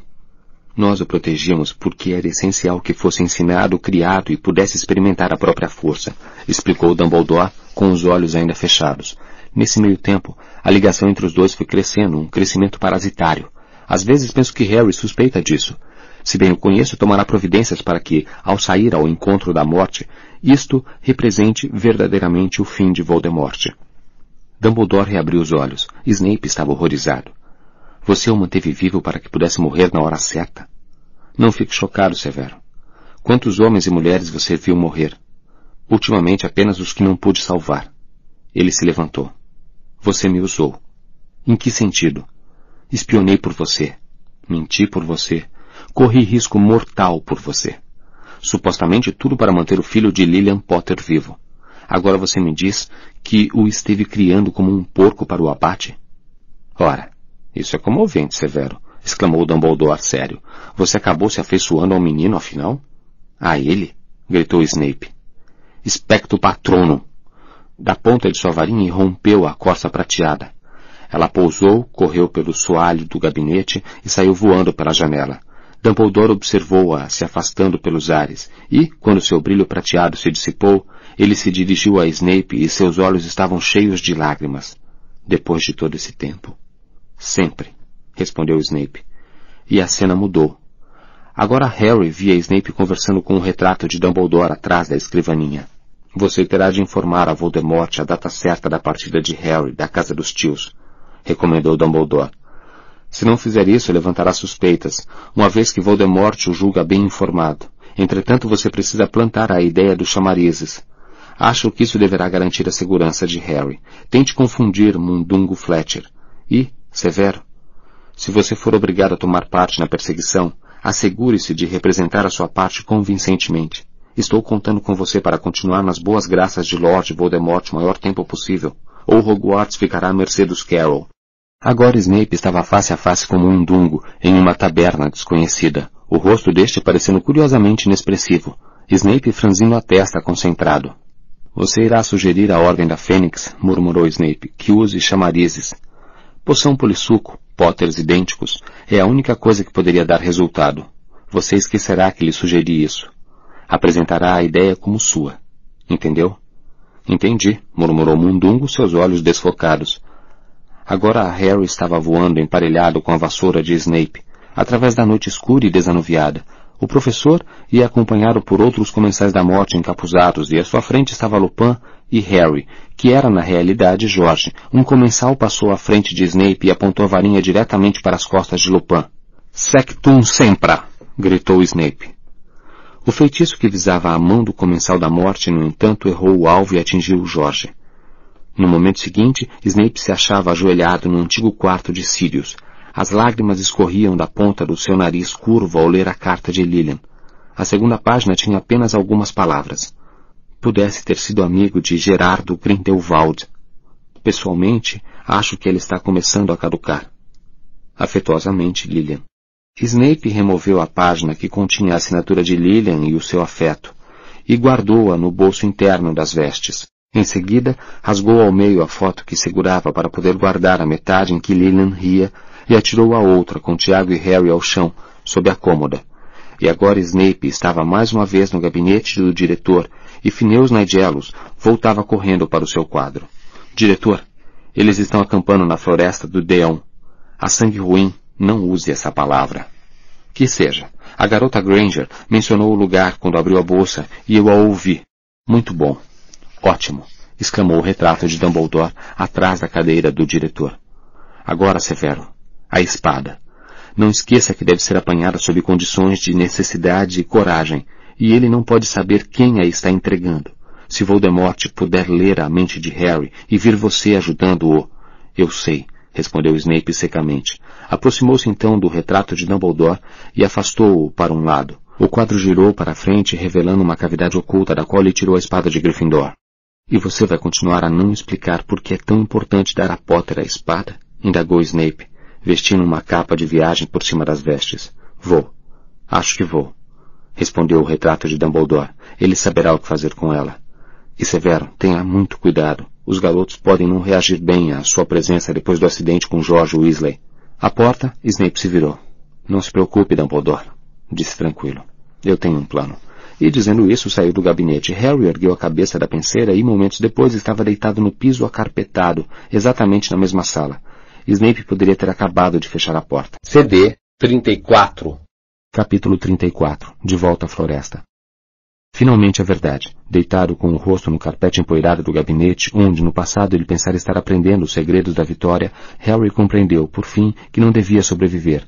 Sua tarefa era seguir calmamente para os braços abertos da morte. No caminho ele deveria dispor dos últimos vínculos de Voldemort com a vida de modo que, ao se atirar à frente do bruxo, sem erguer uma varinha para se defender, o fim fosse limpo e o serviço que deveria ter sido feito em Godric's Hollow fosse concluído. Nenhum viveria, nenhum poderia sobreviver. Ele sentiu o coração bater violentamente no peito. Como era estranho que, em seu temor da morte, ele bombeasse com mais força, mantendo-o vivo. Teria, porém, que parar, e em breve seus batimentos estavam contados. Para quantos haveria tempo quando se pusesse de pé e atravessasse o castelo pela última vez para sair aos jardins e penetrar na floresta? O terror o engolfou. Ali deitado no chão com aquele tambor fúnebre batendo em seu íntimo. Doeria morrer? Todas as vezes que julgara ter chegado a hora e escapara, ele nunca realmente pensara na morte em si. Sua vontade de viver sempre fora muito maior do que o seu medo de morrer. Contudo, agora não lhe ocorria tentar fugir, vencer Voldemort na corrida. Era o fim, ele sabia, e só lhe restava a coisa em si, morrer. Se ao menos pudesse ter morrido naquela noite de verão, quando deixara para sempre o número 4 da Rua dos Alfeneiros, quando a nobre varinha de pena de fênix o salvara. Se ao menos pudesse ter morrido como Edviges, tão rápido que nem sentiria que acontecera. Ou se pudesse ter se atirado à frente de uma varinha para salvar alguém que amasse. Ele agora invejava até mesmo a morte dos seus pais. A caminhada sangue frio para a própria destruição exigia uma forma diferente de bravura. Ele sentiu os dedos tremerem levemente e fez um esforço para controlá-los. Embora ninguém pudesse vê-lo, os quadros nas paredes estavam todos vazios. Lentamente, muito lentamente, ele se sentou e, ao fazê-lo, se sentiu mais vivo e mais cônscio do seu corpo vivente do que jamais estivera. Por que nunca apreciar o milagre que ele era? Cérebro, nervos e coração pulsante. Tudo isso se iria, ou pelo menos ele os abandonaria, Respirava lenta e profundamente e sua boca e garganta estavam muito secas e seus olhos também. A traição de Dumbledore quase não pesava. Naturalmente houvera um plano maior. Harry fora simplesmente tolo demais para enxergá-lo. Percebia isso agora. Jamais questionara sua suposição de que Dumbledore o queria vivo. Agora entendia que a duração de sua vida sempre fora definida pelo tempo que gastaria para eliminar todas as Horcruxes. Dumbledore transferira a ele a tarefa de destruí-las e, obedientemente, ele continuara a cortar os laços que ligavam não apenas Voldemort, mas ele próprio à vida. Que precisão, que elegância, não desperdiçar mais vidas, mas entregar a perigosa tarefa ao garoto que já estava marcado para o abate e cuja morte não seria uma calamidade, e sim mais um golpe contra Voldemort. E Dumbledore estivera seguro de que Harry não se esquivaria, que prosseguiria até o fim, embora fosse o seu fim, porque ele se dera ao trabalho de procurar conhecê-lo, não? Dumbledore sabia, tal como Voldemort, que Harry não deixaria ninguém morrer por ele, uma vez que descobrisse que estava em seu poder impedir isso. As imagens de Fred, Lupin e Tonks deitados, sem vida, no salão principal, tornaram a invadir sua mente e por um momento ele mal pôde respirar. A morte se impacientava. Mas Dumbledore o superestimara. Ele falhara. A cobra sobrevivera. Restaria ainda o Morcrux ligando Voldemort à Terra, mesmo depois de Harry ser liquidado. Era verdade que isso representaria uma tarefa mais fácil para alguém. Perguntou-se quem faria isso. Rony e Hermione saberiam o que era preciso fazer, naturalmente. Essa teria sido a razão por que Dumbledore queria que ele confiasse em mais duas pessoas, de modo que, se cumprisse o seu destino mais cedo, eles dessem a continuidade à tarefa semelhante à chuva batendo em uma janela fria, e seus pensamentos tamborilavam na superfície dura da verdade incontroversa. Ele devia morrer. Eu devo morrer. Isto deve findar. Rony e Hermione pareciam estar muito longe, em um país longínquo. Sentia como se tivessem se separado havia muito tempo. Não haveria despedidas nem explicações. Assim decidira. Era uma viagem que não poderiam empreender juntos, e as tentativas que os amigos fizessem para impedi-lo seriam uma pedra de tempo preciosa, Baixou os olhos para o relógio de ouro arranhado que recebera no 17º aniversário. Quase metade da hora que Voldemort fixara para sua rendição já transcorrera. Ele se pôs de pé, seu coração saltando contra as costelas como um pássaro frenético. Talvez ele soubesse que lhe restava muito pouco tempo. Talvez estivesse decidido a completar os batimentos de uma vida antes de seu fim. Ele não olhou para trás ao fechar a porta do gabinete. O castelo estava deserto. Sentiu-se um fantasma atravessando-o sozinho, como se já tivesse morrido. Os bruxos dos retratos continuavam ausentes de suas molduras. O lugar estava soturnamente quieto, como se toda a sua força vital estivesse concentrada no salão principal, onde se comprimiam os mortos e os enlutados. Harry vestiu a capa da invisibilidade, foi descendo os andares e, por último, a escadaria de mármore do saguão de entrada. Talvez uma parte infinitesimal dele tivesse esperança de ser percebida, de ser detida, mas a capa estava, como sempre, impenetrável, perfeita, e ele alcançou as portas da entrada sem empecilhos. Então Neville quase colidiu com ele. Era um dos dois que traziam um cadáver dos jardins. Harry olhou para baixo e sentiu outra pancada surda no estômago. Colin Creevey. Embora menor de idade, devia ter voltado, escondido, como tinham feito Malfoy, Crabbe e Goyle. Ele parecia minúsculo na morte. Sabe de uma coisa? Posso carregá-lo sozinho, Neville, disse Olivia Wood, e colocou Colin sobre o ombro, como fazem os bombeiros, e levou-o para o salão principal. Neville encostou-se no portal por um momento e secou a testa com o dorso da mão. Parecia um velho. Em seguida, voltou a descer a escada e entrou pela escuridão para resgatar mais dois corpos. Harry virou-se para olhar o salão principal. As pessoas se movimentavam, tentavam consolar umas às outras, se ajoelhavam ao lado dos mortos, mas ele não viu nenhuma das que amava, nenhum vestígio de Hermione, Rony, Gina, nem dos outros Weasley, nem de Luna. Sentiu que teria dado todo o tempo que lhe sobrava para uma última olhada neles, mas então encontraria forças para parar de olhar? Era melhor assim. Ele desceu a escada e saiu para a escuridão. Eram quase quatro horas da manhã e a quietude mortal dos jardins dava a impressão de que todos prendiam a respiração, aguardando para ver se ele conseguiria fazer o que devia. Harry caminhou em direção a Neville, que ia se curvando para outro cadáver. Neville? Caramba, Harry. Você quase me fez infartar. Harry despira a capa da invisibilidade. A ideia acabara de lhe ocorrer, nascida de um desejo de garantir o desfecho. Onde é que você está indo sozinho? Perguntou Neville, desconfiado. É tudo parte do plano, respondeu Harry. Tem uma coisa que eu preciso fazer. Escute, Neville. Harry. De repente o amigo se apavorou. Harry, você não está pensando em se entregar, está? Não, mentiu Harry sem hesitação. Claro que não. É outra coisa. Mas eu talvez fique invisível por um tempo. Você conhece a cobra de Voldemort, Neville? Ele tem uma cobra enorme. O nome dela é Nagini. Já ouvi falar. E daí? Ela tem que ser morta. Rony e Hermione sabem disso. Mas caso eles... O horror daquela possibilidade o sufocou por um momento, o impedindo de continuar a falar. Recuperou, porém, o controle. Isto era crítico, ele precisava ser como Dumbledore, manter a cabeça fria, garantir que houvesse substitutos, outros para dar prosseguimento. Dumbledore morrera na certeza de que três pessoas ainda sabiam das Horcruxes. Agora, Neville tomaria o lugar de Harry. Continuaria a haver três que conheciam o segredo. Se eles estiverem ocupados, e você tiver a chance de matar a cobra? Matar a cobra, repetiu Harry. Certo, Harry. Você está ok, não está? Estou ótimo. Obrigado, Neville. Neville, porém, agarrou Harry pelo pulso quando o amigo fez menção de se afastar. Nós todos vamos continuar a lutar, Harry.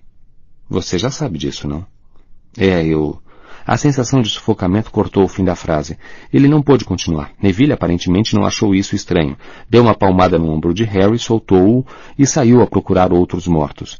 Harry tornou a vestir a capa e continuou a andar. Havia mais alguém se movendo não muito longe, curvando-se para outro vulto, deitado de bruços no chão.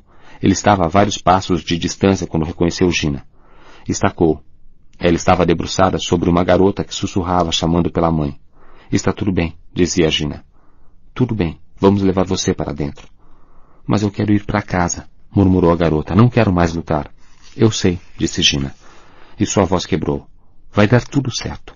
Arrepios percorreram em ondas a pele de Harry. Ele queria gritar para a noite, queria que Gina soubesse que ele estava ali, queria que soubesse aonde estava indo, queria que o fizessem parar para que o arrastassem de volta, que o mandassem para casa. Contudo, ele estava em casa. Hogwarts era a primeira e melhor casa que conhecera. Ele, Voldemort e Snape, os garotos abandonados tinham encontrado ali um lar. Gina estava agora ajoelhada, ao lado da garota ferida, segurando sua mão. Com um esforço supremo, Harry se obrigou a prosseguir. Pensou ter visto Gina olhar para os lados quando passou, e se perguntou se ela teria pressentido alguém andando por perto, mas ele não falou e tampouco quis olhar para trás. A cabana de Hagrid assomou na escuridão. Não havia luzes, nem o ruído de canino arranhando a porta, seu latido bradando as boas-vindas. Nenhuma das visitas que fizera a Hagrid e o brilho da chaleira de cobre no fogo, os bolos com passas e os vermes gigantescos, e sua enorme cara barbuda, e Rony vomitando lesmas e Hermione ajudando-o a salvar Norberta. Ele continuou andando, e ao chegar à orla da floresta parou. Um enxame de dementadores deslizava entre as árvores. Ele sentia sua frialdade e não teve certeza se seria capaz de atravessá-la, são e salvo. Não lhe restavam forças para conjurar um patrono, já não conseguia controlar os seus tremores. Afinal, não era tão fácil morrer. Cada segundo que respirava, o cheiro do capim, o ar fresco no rosto, tudo era muito precioso. Pensar que as pessoas tinham anos a fio, tempo para desperdiçar, tanto tempo que se arrastava, e ele se apegando a cada segundo. Simultaneamente ele pensou que não seria capaz de continuar e sabia que devia. O demorado jogo terminara. O pomo de ouro fora capturado e era hora de sair do ar. O pomo. Seus dedos desvigorados apalparam por um momento a bolsa que trazia ao pescoço e puxaram a bolinha. Abro no fecho. Respirando forte e rápido, Harry o contemplou. Agora que queria que o tempo passasse o mais lentamente possível, este parecia ter acelerado, e a compreensão sobreveio tão rápido que pareceu prescindir do pensamento. Este era o fecho. Este era o momento.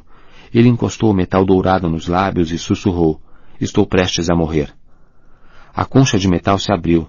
Ele baixou a mão trêmula, ergueu a varinha de Draco sob a capa e murmurou. Lumos. A pedra negra, com a fenda irregular ao centro, estava aninhada nas duas partes do pomo.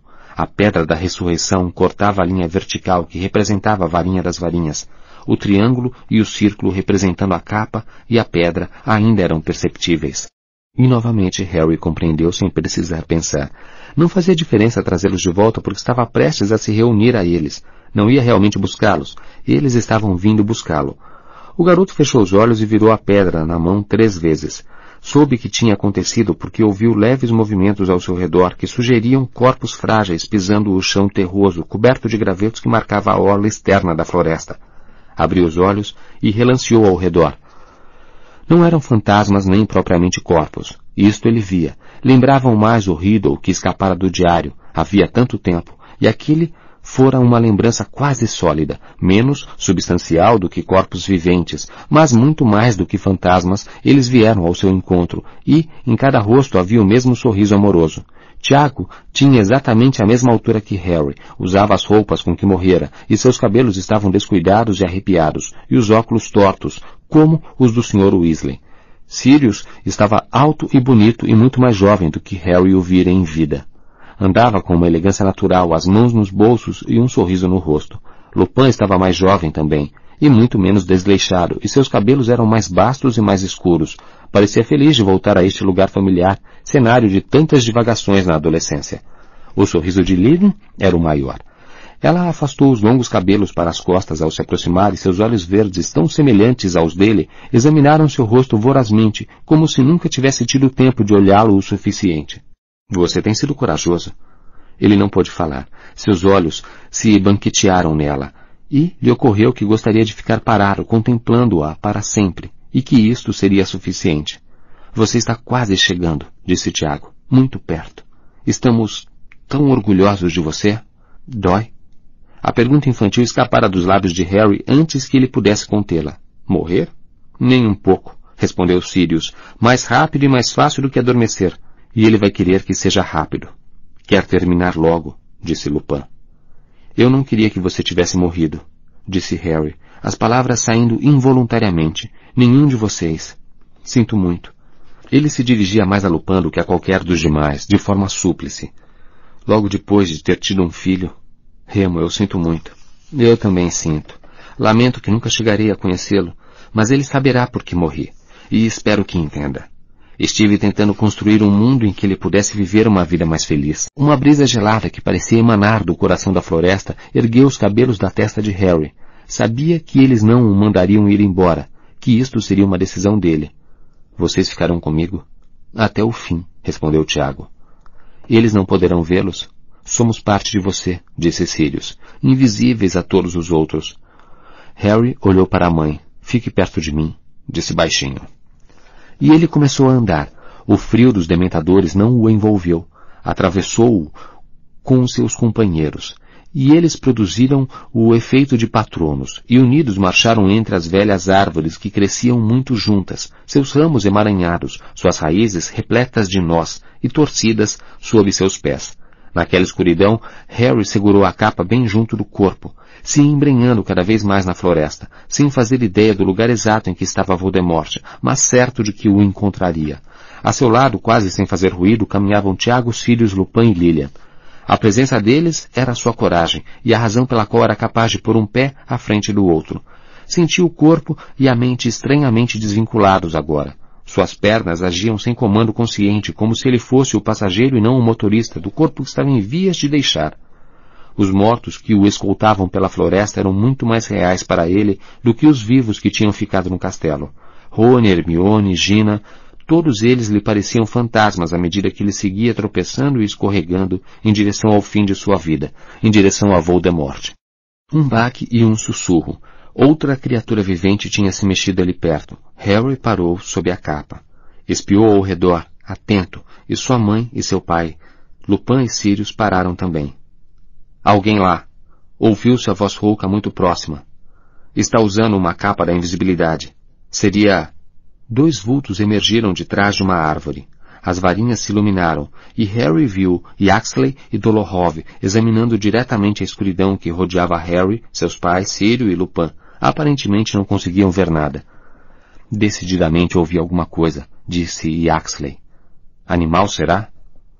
Aquele doidão do Hagrid guardava um monte de coisas aqui, comentou Dolohov, espiando por cima do ombro. Yaxley consultou o relógio. O tempo está quase esgotando. Potter já gastou a hora dele. Acho que não vem. E o Lorde tinha certeza de que ele viria. Não vai ficar nada feliz. Melhor voltar, sugeriu Yaxley. Descobrir qual é o plano agora. Ele e Dorlohov deram meia volta e se embrenharam na floresta. Harry seguiu-os, sabendo que o levariam exatamente onde queria ir. Olhou para os lados. Sua mãe lhe sorriu e seu pai acenou com a cabeça, encorajando-o. Tinham andado apenas minutos quando Harry viu uma luz adiante e Axley e Dolohov desembocaram em uma clareira que ele conhecera no passado como o habitat da monstruosa Aragog.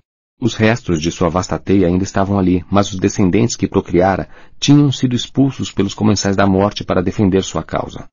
Havia uma fogueira no meio da clareira e sua luz incerta iluminava uma multidão completamente silenciosa de vigilantes comensais. Alguns deles ainda usavam máscaras e capuzes, Outros mostravam o rosto. Dois gigantes estavam sentados na periferia do grupo, projetando imensas sombras sobre a cena, suas fisionomias cruéis, talhadas como pedras. Harry viu Greyback, sorrateiro, roendo as longas garras. Howl, o grandalhão louro, enxugando o lábio sangrento. Viu Lúcio Malfoy, que transparecia derrota e terror. E Narcisa, cujos olhos estavam encovados e cheios de apreensão. Todos os olhares estavam fixos em Voldemort, em pé, com a cabeça curvada e as mãos brancas cruzadas sobre a varinha das varinhas, na frente do peito. Poderia estar rezando?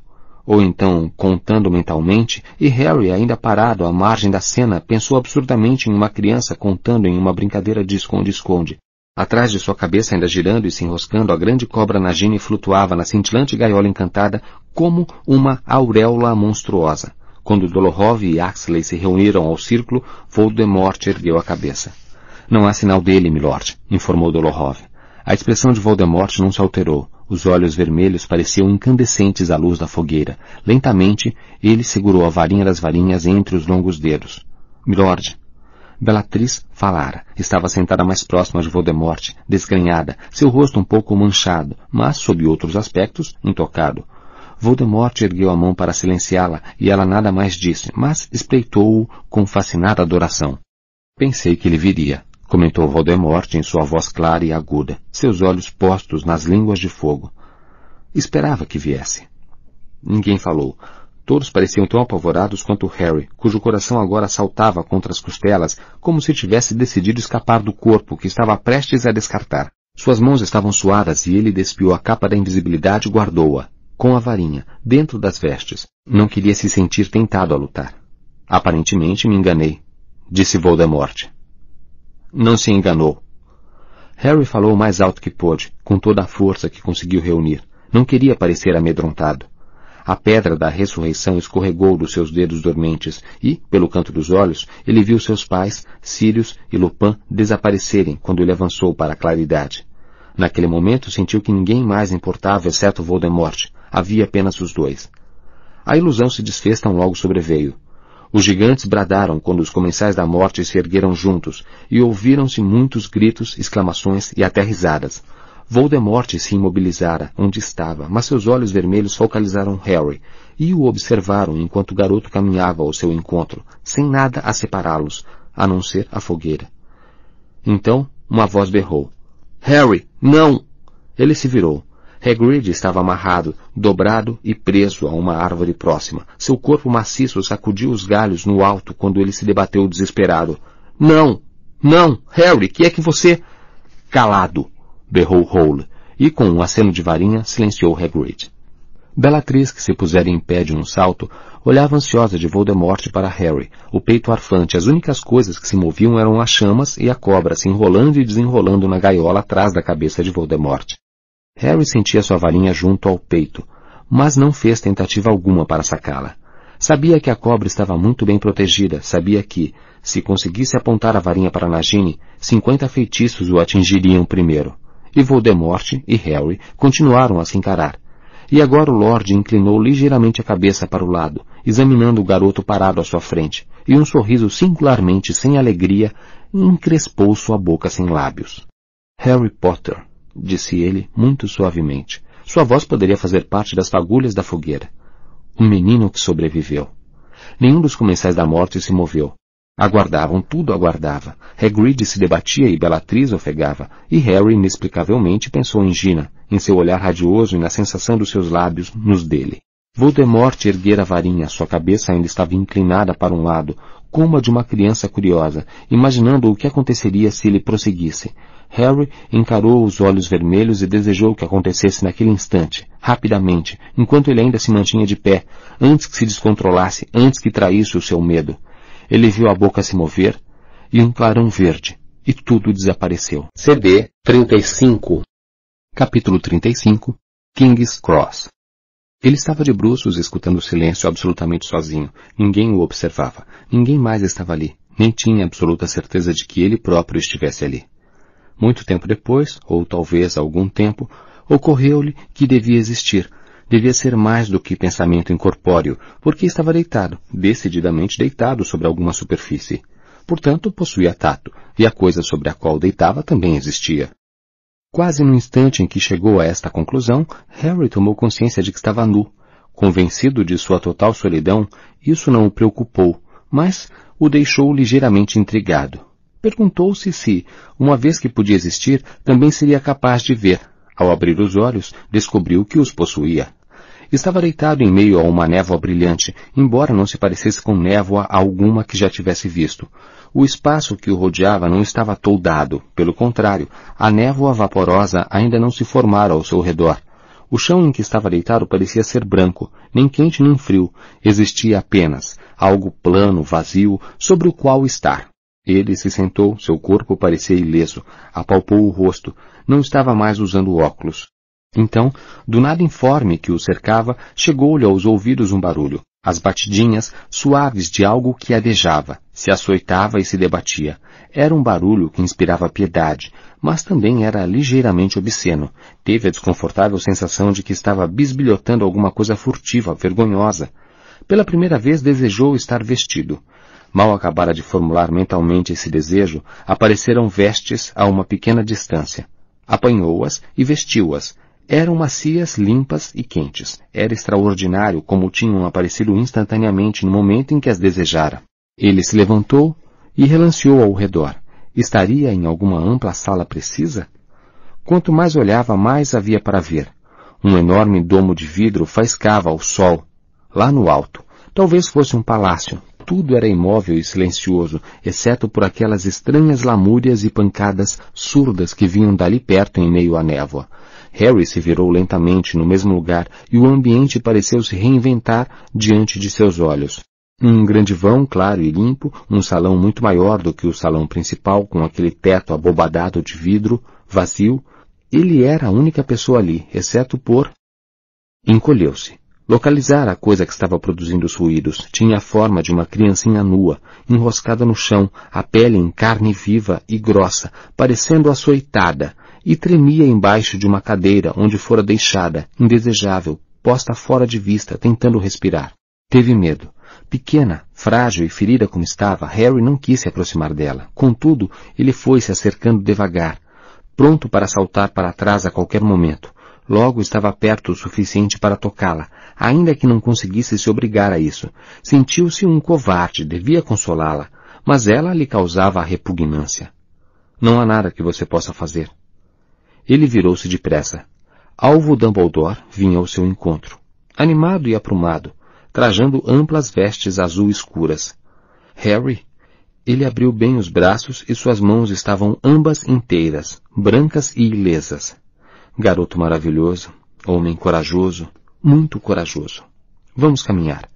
Aturdido, Harry acompanhou-o. Dumbledore se afastou da criança flagelada que choramingava, e o conduziu a duas cadeiras em que Harry não reparara antes, dispostas a alguma distância sob aquele teto alto e cintilante. Dumbledore sentou-se em uma delas e Harry se largou na outra, fitando o seu antigo diretor. Os longos cabelos e barbas prateadas de Dumbledore, os olhos azuis penetrantes por trás dos óculos de meia-lua, o nariz torto, exatamente como ele lembrava. Contudo... Mas você está morto, disse Harry. Ah, sim, respondeu Dumbledore sem rodeios. Então, eu estou morto também? Ah, disse o diretor com um sorriso ainda maior. Essa é a dúvida, não é? De modo geral, meu caro rapaz, acho que não. Eles se encararam, o velho ainda sorrindo. Não? repetiu Harry. Não. Mas Harry levou instintivamente a mão à cicatriz em forma de raio. Aparentemente sumira.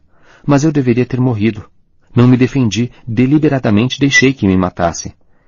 E isso, acho eu, terá feito toda a diferença. A felicidade parecia se irradiar de Dumbledore como luz, como fogo. Harry jamais vira um homem tão absoluto e palpavelmente satisfeito. Explique, pediu Harry. Mas você já sabe. E Dumbledore girou os polegares. Eu deixei que me matasse, não foi? Foi, assentiu Dumbledore. Continue. Então a parte da alma que estava comigo... Dumbledore assentiu, ainda mais entusiasticamente, instando Harry a prosseguir, um amplo sorriso de incentivo no rosto. Se foi? Ah, sim. Ele a destruiu. A sua alma é inteira e totalmente sua agora, Harry. Mas então... Harry espiou por cima do ombro para onde a pequena criatura mutilada tremia embaixo da cadeira. Que é aquilo, professor? Uma coisa além da nossa possibilidade de ajudar. Mas se Voldemort usou aquela maldição da morte, recomeçou Harry, e desta vez ninguém morreu por mim, como posso estar vivo? Acho que você sabe. Faça uma retrospectiva. Lembre o que ele fez em sua ignorância, cobiça e crueldade. Harry pensou. Deixou o seu olhar vaguear pelo ambiente. Se de fato fosse um palácio o lugar em que estavam, era estranho, com cadeiras e pequenas fileiras e gradis aqui e ali, e Dumbledore e a criatura atrofiada embaixo da cadeira eram os únicos seres presentes. Então a resposta aflorou aos seus lábios facilmente e sem esforço. Ele tirou o meu sangue? Respondeu Harry. Exato, exclamou Dumbledore. Ele tirou o seu sangue e o usou para reconstruir o próprio corpo vivente.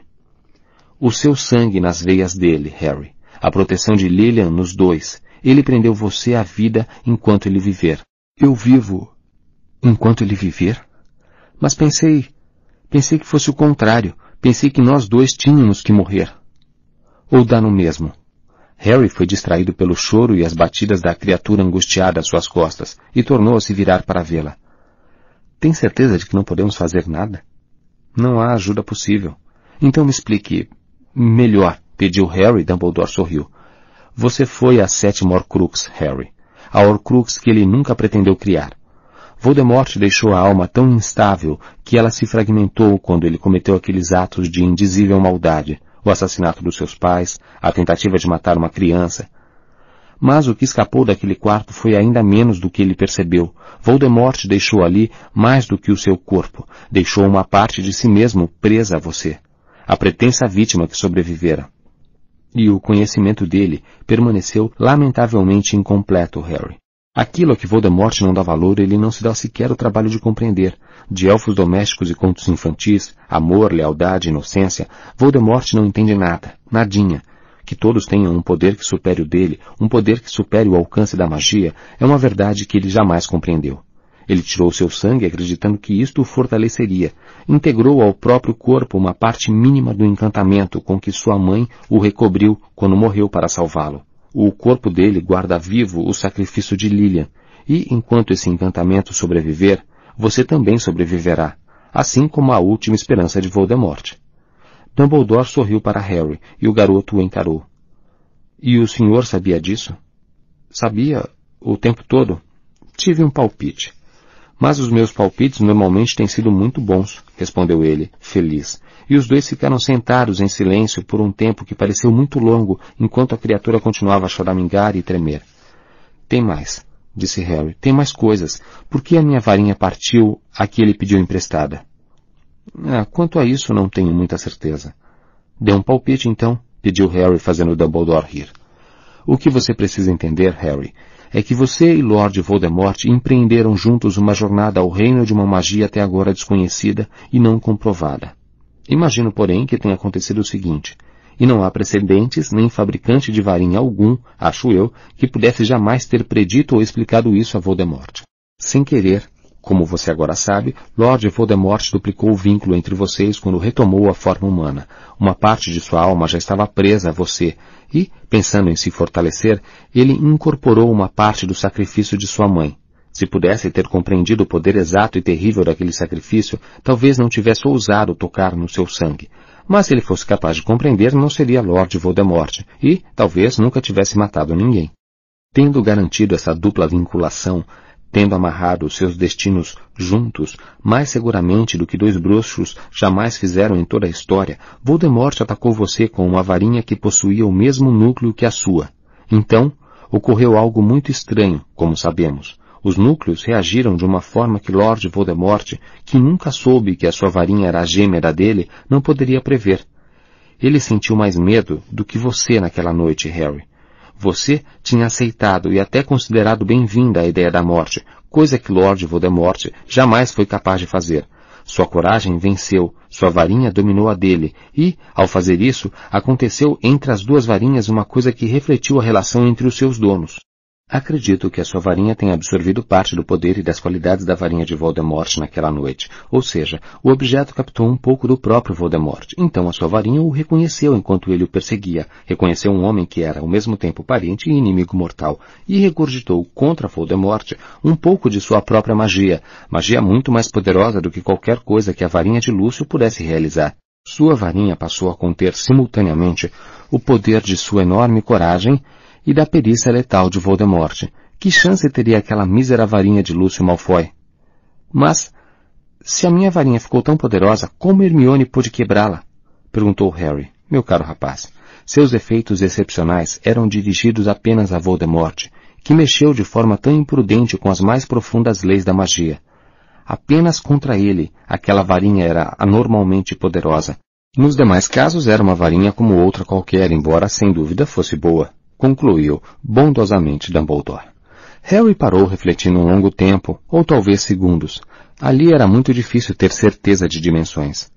Ele me matou com a sua varinha? Ele não conseguiu matar você com a minha varinha. Corrigiu-o Dumbledore.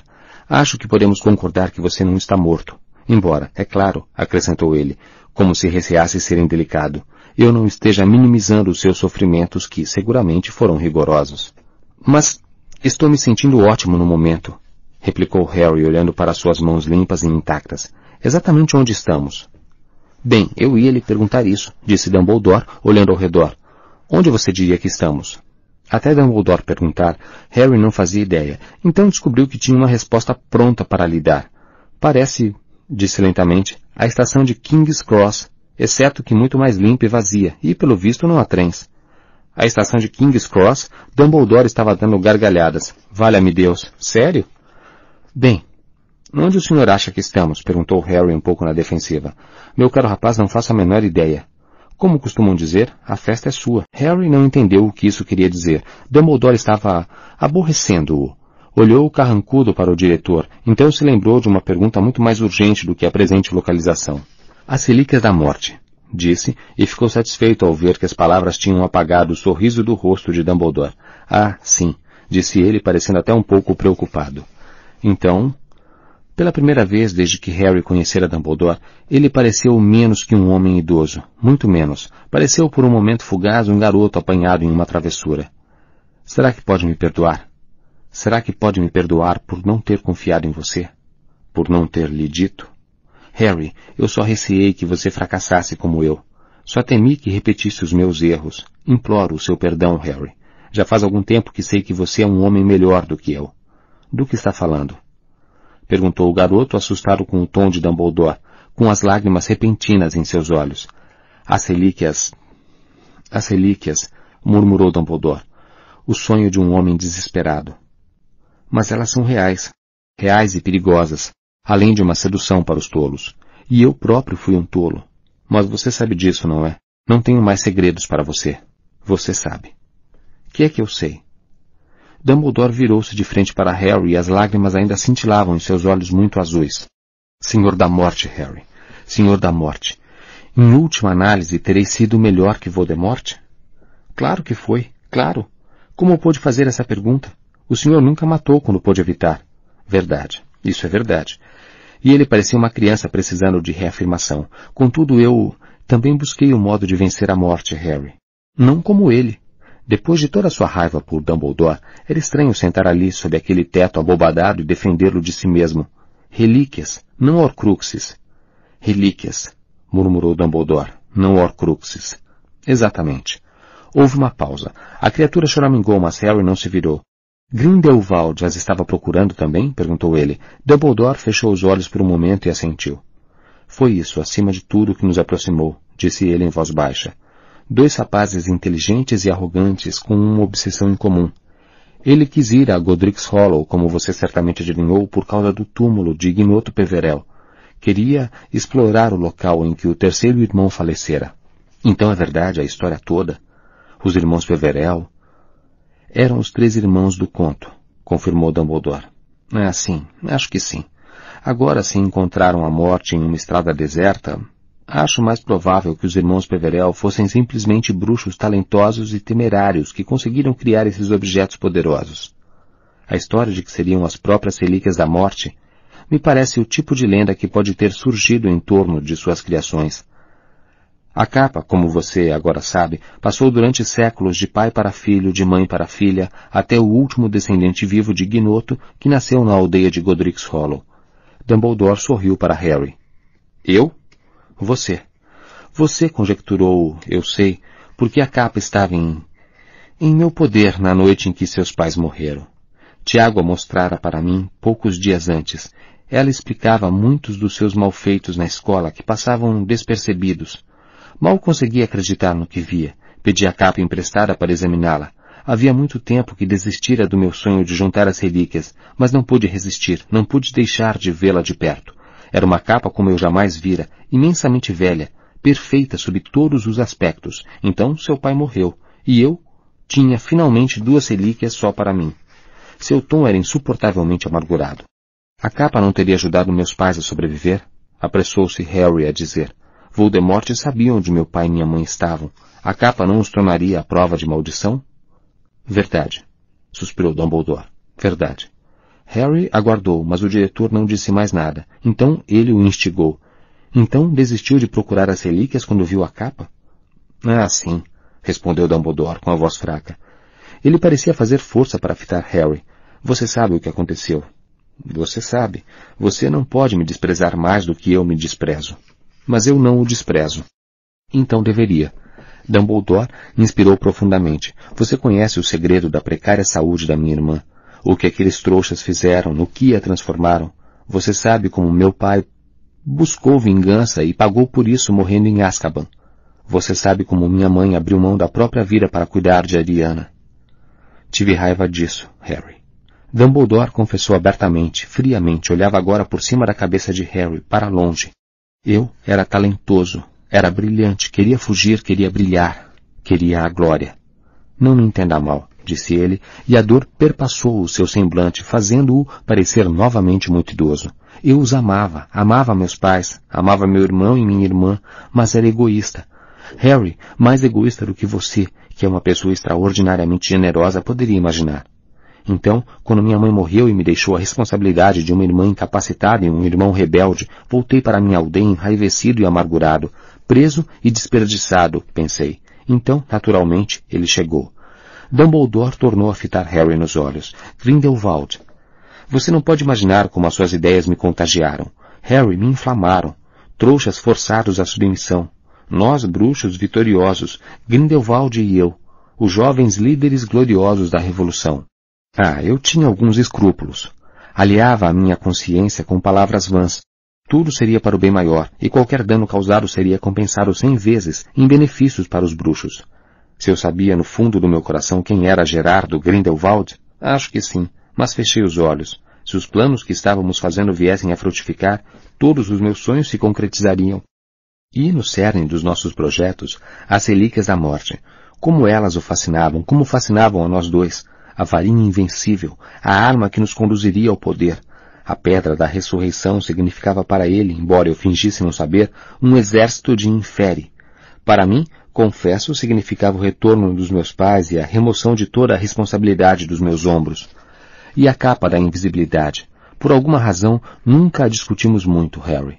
Nós dois éramos capazes de nos ocultar muito bem sem a capa, cuja magia naturalmente é poder ser usada para proteger e escudar outros além do seu dono. Pensei que, se algum dia a encontrássemos, ela poderia ser útil para ocultar a Ariana, mas o nosso interesse na capa era apenas completar o trio, porque dizia a lenda, o homem que reunisse os três objetos seria verdadeiramente o Senhor da Morte, e, para nós, invencível. Senhores invencíveis da morte, Grindelwald e Dumbledore, dois meses de insanidade, de sonhos cruéis e descaso com os dois únicos membros da família que me restavam. Então, você sabe o que aconteceu. A realidade retornou na forma do meu irmão rude, iletrado e infinitamente mais admirável. Eu não quis ouvir as verdades que ele atirou na minha cara. Não quis ouvir que não poderia partir em busca das relíquias levando comigo uma irmã frágil e instável. A discussão virou uma briga.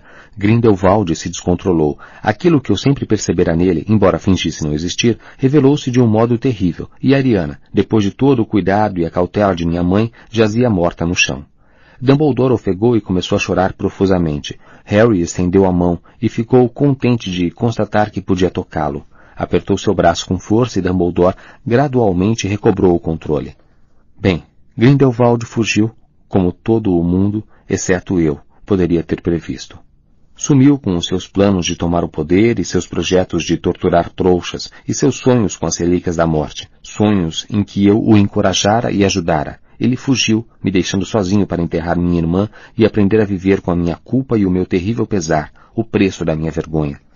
Os anos passaram, correram boatos a respeito dele, diziam que obtivera uma varinha de imenso poder. Entre mentes, me ofereceram o posto de ministro da magia, não uma, mas várias vezes. Naturalmente recusei. Aprendera que não seria confiável se tivesse o poder em minhas mãos. Mas o senhor teria sido melhor, muito melhor do que o Fud ou o Scringeur, exclamou Harry. Teria? Perguntou Dumbledore abatido. Não estou muito seguro. Na adolescência eu tinha comprovado que o poder era a minha fraqueza e a minha tentação. É uma coisa curiosa, Harry, mas talvez os que têm maior talento para o poder sejam os que nunca o buscaram. Pessoas como você, a quem empurram a liderança e que aceitam o manto do poder porque devem e descobrem, para sua surpresa, que lhes cai bem. Eu estava mais seguro em Hogwarts. Acho que fui um bom professor. O senhor foi o melhor. É muita bondade sua, Harry. Mas enquanto eu me ocupava com o ensino de jovens bruxos, Grindelwald estava reunindo um exército. Diziam que tinha medo de mim, e talvez fosse verdade, mas teria menos do que eu tinha dele. Ah, não de morrer, explicou Dumbledore em resposta ao olhar indagador de Harry. Não do que ele pudesse me fazer usando a magia. Eu sabia que nos equiparávamos. Talvez eu fosse até um tantinho mais talentoso. Eu temia a verdade. Entende? Eu nunca soube qual de nós, naquela última luta horrenda, havia realmente lançado o feitiço que matara minha irmã. Você pode me chamar de covarde, e teria razão. Eu temia mais que tudo o conhecimento de que fora eu o causador de sua morte, não apenas por causa da minha arrogância e estupidez, mas que eu, de fato, tivesse dado o golpe que lhe tirara a vida. Acho que ele sabia disso. Acho que sabia o que me apavorava. Adiei o confronto com ele até que finalmente fosse demasiado vergonhoso resistir por mais tempo. As pessoas estavam morrendo e ele parecia irrefreável, e tive que fazer o que pude. Bem, você sabe o que aconteceu a seguir. Ganhei o duelo, ganhei a varinha. Novo silêncio. Harry não perguntou se algum dia Dumbledore havia descoberto quem matara a Ariana. Não queria saber, e menos ainda que o diretor se visse obrigado a lhe dizer. E, finalmente, ele soube o que Dumbledore teria visto no espelho de Ogezed. E por que compreendera tão bem a fascinação que o objeto exercia sobre Harry? Eles se sentaram em silêncio por muito tempo e o choro da criatura às suas costas praticamente deixou de incomodar Harry. Por fim, o garoto disse. Grindelwald tentou impedir que Voldemort fosse atrás da varinha. Mentiu, fingindo que nunca tivera em seu poder. Dumbledore assentiu olhando para o colo, as lágrimas brilhando em seu nariz torto. Dizem que ele demonstrou remorso nos últimos anos, sozinho em sua cela em Nurmengard, Espero que seja verdade. Gostaria de pensar que ele percebeu o horror e a vergonha do que tinha feito. Talvez aquela mentira a Voldemort fosse a sua tentativa de compensar, de impedir que Voldemort se apossasse da relíquia. Ou violasse o seu túmulo, talvez. Arriscou Harry e Dumbledore secou as lágrimas. Após mais um breve intervalo, Harry disse, O senhor tentou usar a pedra da ressurreição? Dumbledore fez que sim.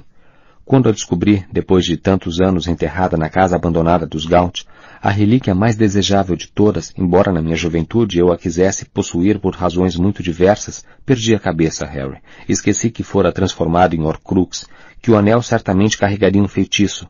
Apanhei-o e coloquei-o no dedo, e, por um segundo, imaginei que estava prestes a ver Ariana, minha mãe e meu pai, e lhes dizer o muito que eu lamentava. Fui muito tolo, Harry. Depois de tantos anos, eu não aprendera nada. Eu era indigno de unir as relíquias da morte. Evidenciara isso repetidamente, e ali estava a prova final. Por quê? Era natural, queria rever sua família. Que há de errado nisso? Talvez um homem em um milhão possa unir as relíquias, Harry. Eu só merecia possuir a mais mesquinha delas, a menos extraordinária. Eu merecia possuir a varinha das varinhas, e não me gabar disso, e não usá-la para matar tinha permissão de tomar e usar a varinha porque a conquistara, não para meu ganho pessoal, mas para salvar outros do seu poder. Mas a capa, eu a tomei por mera curiosidade, por isso nunca poderia ter funcionado para mim como funciona para você, seu verdadeiro dono. A pedra, eu a teria usado na tentativa de trazer de volta aqueles que estão em paz, e não para permitir o sacrifício da minha vida, como você fez. Você é o digno possuidor das relíquias. Dumbledore deu uma palmadinha afetuosa na mão de Harry e o garoto ergueu os olhos para o velho e sorriu. Não pôde se conter. Como poderia continuar zangado com Dumbledore agora? Por que precisou dificultar tanto as coisas? O sorriso de Dumbledore foi trêmulo. Receio que tenha contado com a senhorita Granger para refreá-lo, Harry. Tive medo que sua cabeça quente pudesse dominar o seu bom coração. Senti pavor que, se lhe apresentasse logo os fatos sobre esses objetos tentadores, você pudesse se apoderar das relíquias, como fiz no momento errado, pelos motivos errados. Se pusesse as mãos nelas, eu queria que fossem suas sem perigo. Você é o verdadeiro Senhor da morte, porque o verdadeiro Senhor não busca fugir da morte. Ele aceita que deve morrer e compreende que há coisas piores, muito piores do que a morte no mundo dos viventes. E Voldemort nunca ouviu falar nas relíquias? Acho que não porque ele não reconheceu a pedra da ressurreição quando a transformou em Horcrux. Mas, mesmo que tivesse ouvido falar, Harry, duvido que se interessasse por qualquer delas, exceto a primeira. Não iria achar que precisasse da capa, e, quanto à pedra, quem ele iria querer ressuscitar? Ele teme os mortos. Ele não ama. Mas o senhor esperava que ele saísse em busca da varinha. Tive certeza de que tentaria desde que a sua varinha derrotou Voldemort no cemitério de Little Hangleton. A princípio, ele receou que você o tivesse vencido por possuir maior perícia. Uma vez que sequestrou Olivaras, porém, ele descobriu a existência dos núcleos gêmeos. Achou que isso explicava tudo. Entretanto, a varinha emprestada não apresentou melhor resultado contra a sua. Então Voldemort, em vez de se perguntar que qualidade havia em você que tornava a sua varinha tão forte, que dom você possuía que lhe faltava, naturalmente saiu à procura da única varinha que, diziam, derrotaria qualquer outra. Para ele, a varinha das varinhas se tornara uma obsessão que rivalizava a que tinha por você. Ele acredita que a varinha das varinhas elimina sua última fraqueza e o torna verdadeiramente invencível. Coitado do Severo. Se o senhor planejou morrer nas mãos de Snape, pretendia que ele acabasse dono da varinha, não? Admito que tive essa intenção, mas não se realizou como eu pretendi, não é? Não. Essa parte saiu diferente.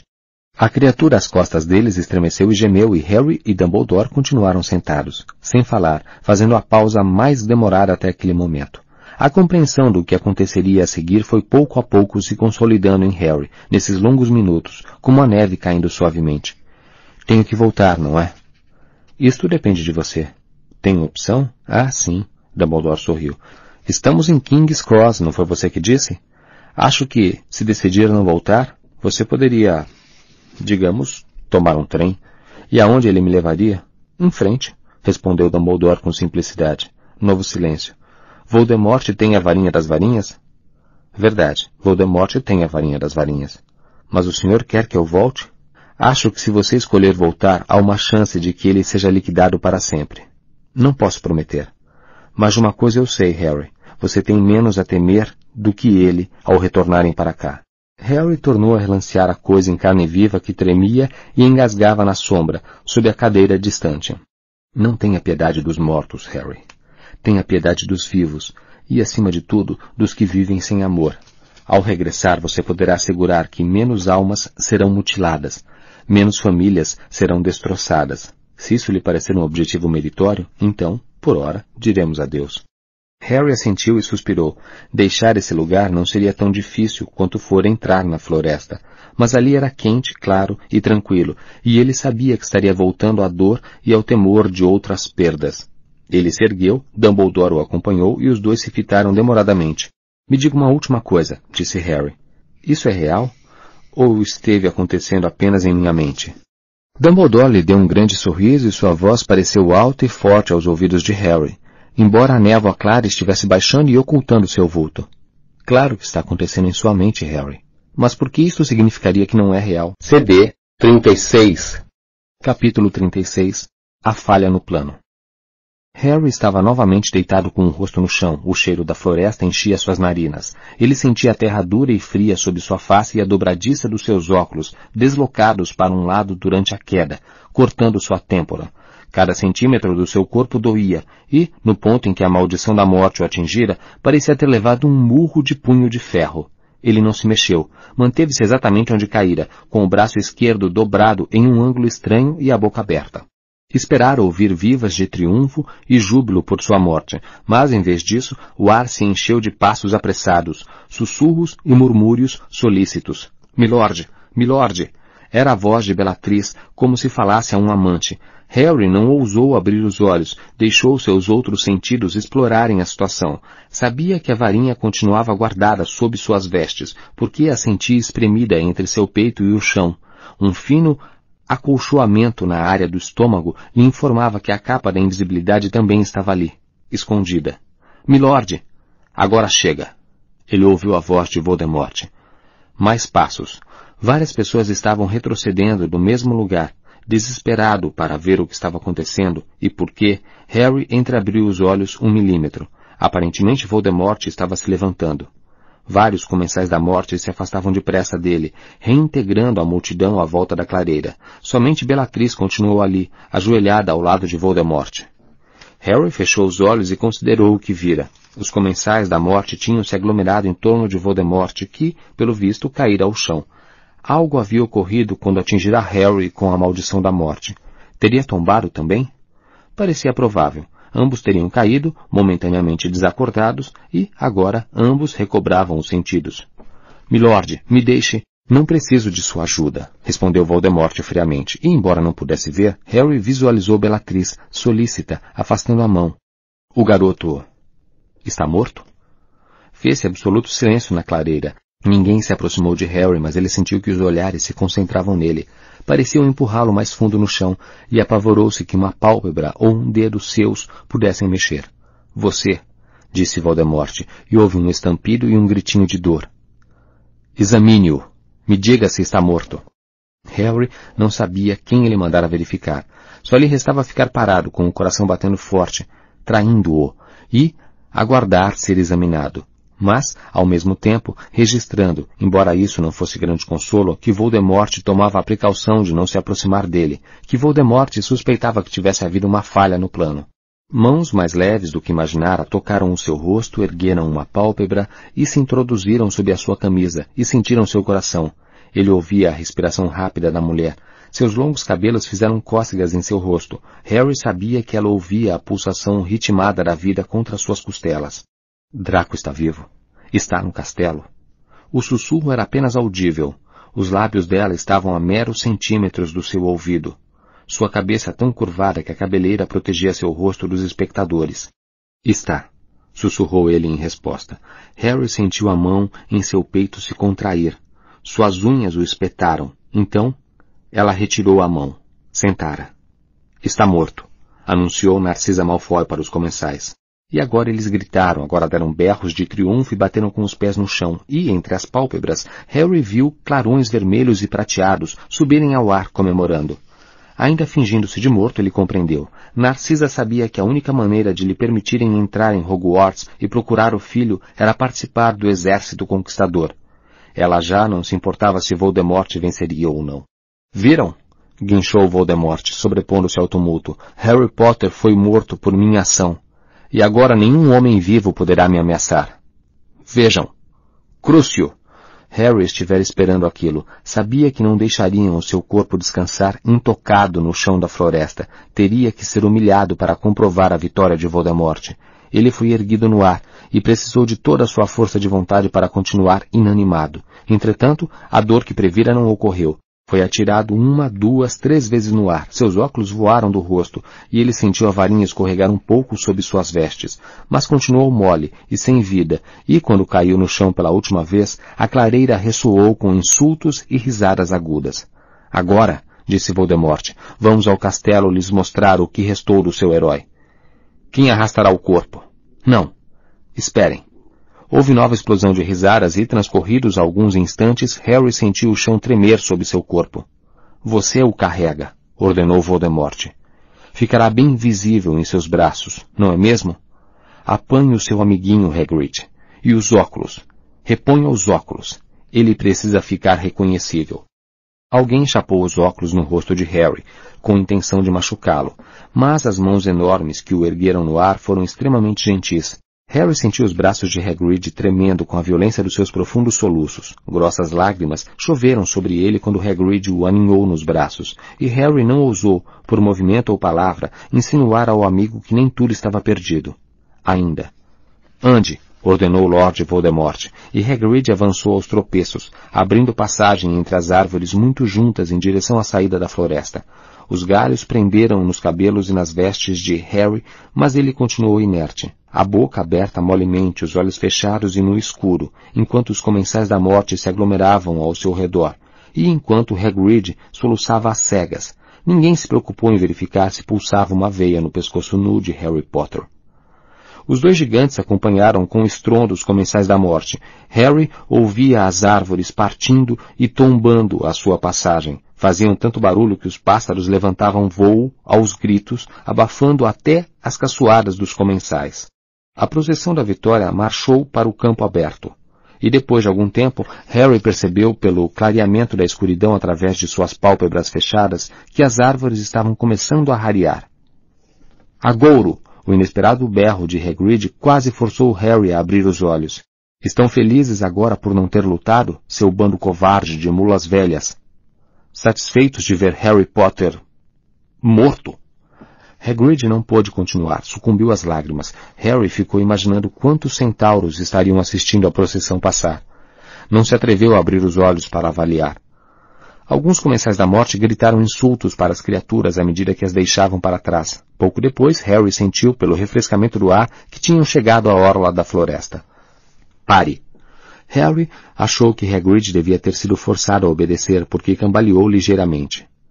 Agora baixava uma frialdade sobre o lugar em que haviam parado, e Harry ouviu os arquejos roucos dos dementadores que patrulhavam as árvores naquele ponto da floresta.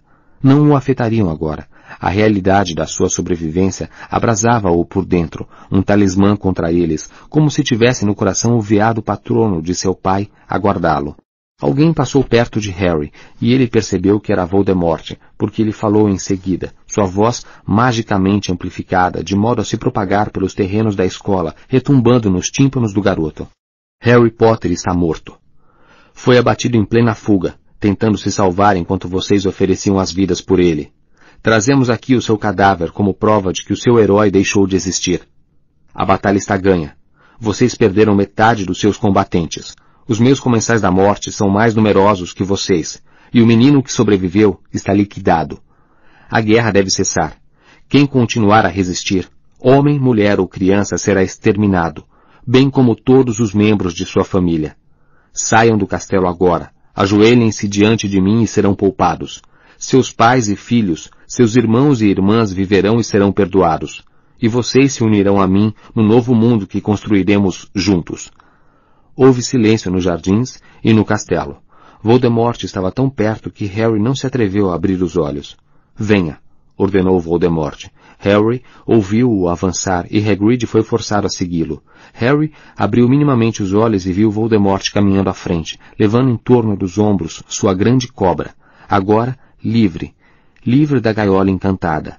Harry, porém, não tinha possibilidade de sacar a varinha guardada dentro das vestes sem ser visto pelos comensais da morte que o ladeavam, marchando na escuridão que gradualmente se dissipava. Harry, soluçava Hagrid. Ah, Harry. Harry Potter. O garoto tornou a fechar os olhos com força. Sabia que estavam se aproximando do castelo e apurou os ouvidos para distinguir, acima das vozes alegres dos comensais da morte e dos seus passos pesados, sinais de vida em seu interior. Parem.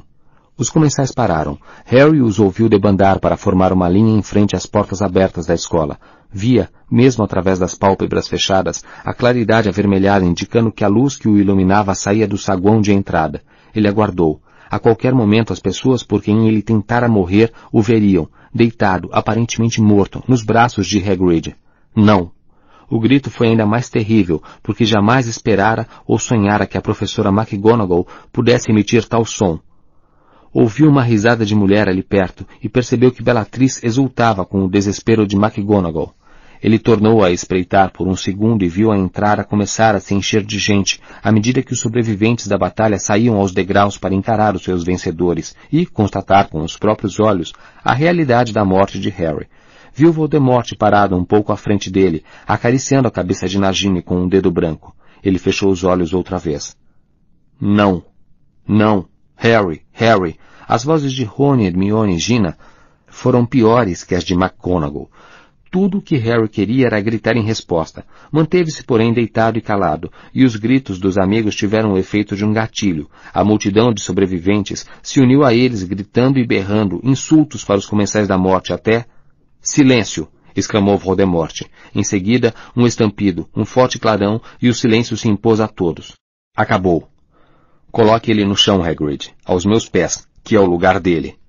Harry sentiu que Hagrid o pousava na grama. Estão vendo? disse Voldemort, e Harry sentiu-o andando de um lado para o outro, paralelamente ao lugar em que ele jazia.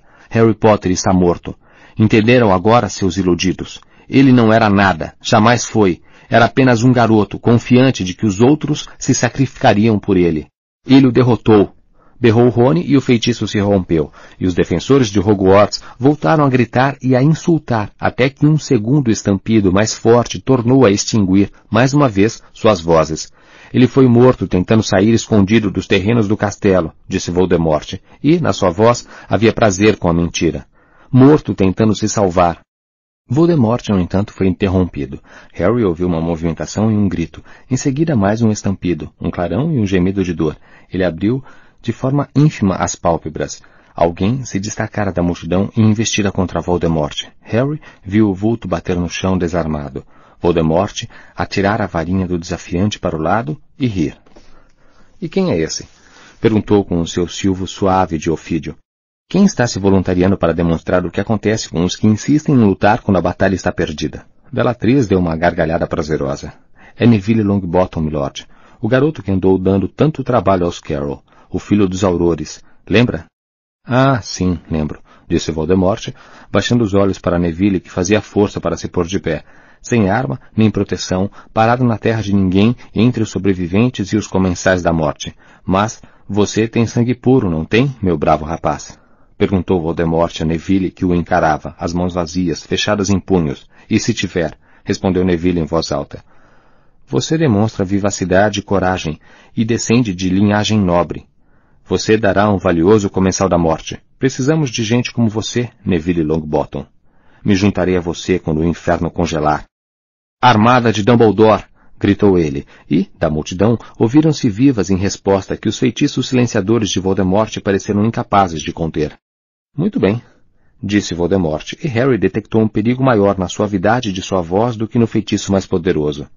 Se essa é a sua escolha, Longbottom, reverteremos ao plano original.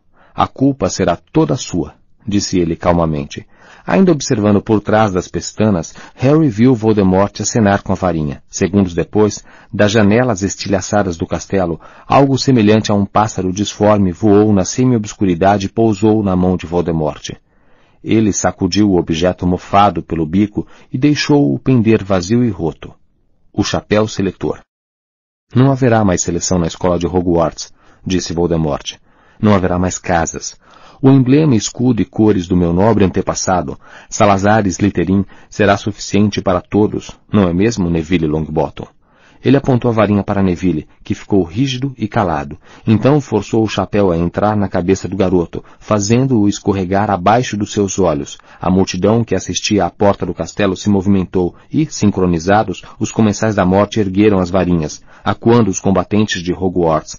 Neville agora vai demonstrar o que acontece com quem é suficientemente tolo para continuar a se opor a mim. Anunciou Voldemort e, com o aceno da varinha, fez o chapéu seletor pegar fogo. Gritos cortaram o amanhecer, e Neville ardeu em chamas, pregado ao chão, incapaz de se mexer. Harry não pôde suportar. Tinha que agir. Então, muitas coisas aconteceram no mesmo instante. Ouviu-se um clamor nas distantes divisas da escola, dando a impressão de que centenas de pessoas escalavam os muros fora do alcance de visão de todos e corriam em direção ao castelo, proferindo retumbantes brados de guerra. Nessa hora, Grope apareceu contornando a quina do castelo e berrou, Hager!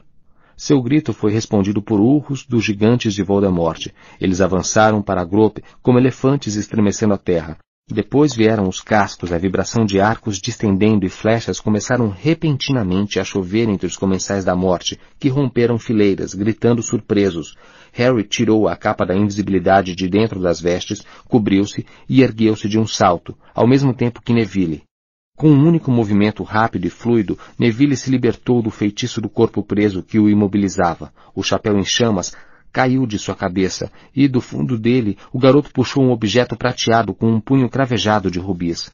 O ruído da espada de prata cortando o ar não pôde ser ouvido acima do vozerio da multidão que se aproximava, ou o estrépito dos gigantes se enfrentando, ou a cavalgada dos centauros, contudo pareceu atrair todos os olhares. Com um único golpe, Neville decepou a cabeça de Nagini, que girou no alto, reluzindo a luz que vinha do saguão de entrada, e a boca de Voldemort se abriu em um berro de fúria, que ninguém pôde ouvir, e o corpo da cobra bateu com um baque surdo aos seus pés. Oculto pela capa da invisibilidade, Harry lançou um feitiço escudo entre Neville e Voldemort antes que esse pudesse erguer a varinha. Então, sobrepondo-se aos gritos, rugidos e ao pesado sapateio dos gigantes em luta, ouviu-se o berro de Hagrid mais alto do que tudo. Harry! gritou ele. Harry! Onde está Harry? Reinou o caos. A investida dos centauros dispersava os comensais da morte, todos fugiam das pisadas dos gigantes e, cada vez mais próximos, estrondeavam os reforços que ninguém sabia de onde tinham vindo. Harry viu grandes criaturas aladas, os testralhos, e Bicuço, o hipogrifo, rodeando as cabeças dos gigantes de Voldemort gadunhando seus olhos, enquanto Grope os esmurrava, e agora os bruxos defensores de Hogwarts, bem como os comensais de Voldemort, estavam sendo empurrados para dentro do castelo. Harry lançava feitiços contra cada comensal da morte à vista, e eles caíam sem saber o que ou quem os atingira, e seus corpos eram pisoteados pela multidão em retirada.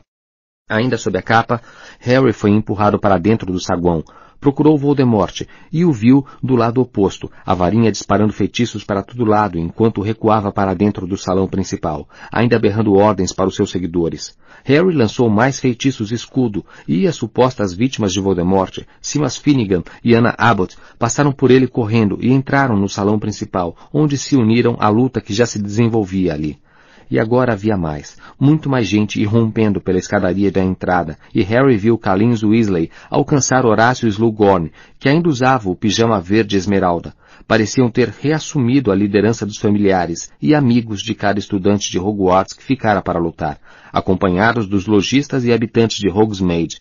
Os centauros Agoro, Ronan e Magoriano invadiram o saguão em um forte tropel, no momento em que a porta que levava à cozinha era arrancada das dobradiças. Uma enxurrada de elfos domésticos de Hogwarts adentrou o saguão, gritando e brandindo seus trinchantes e cutelos, e à frente deles, com um medalhão de Regulo Black pendurado ao peito, vinha monstro, sua voz de rã audível, apesar da zoeira.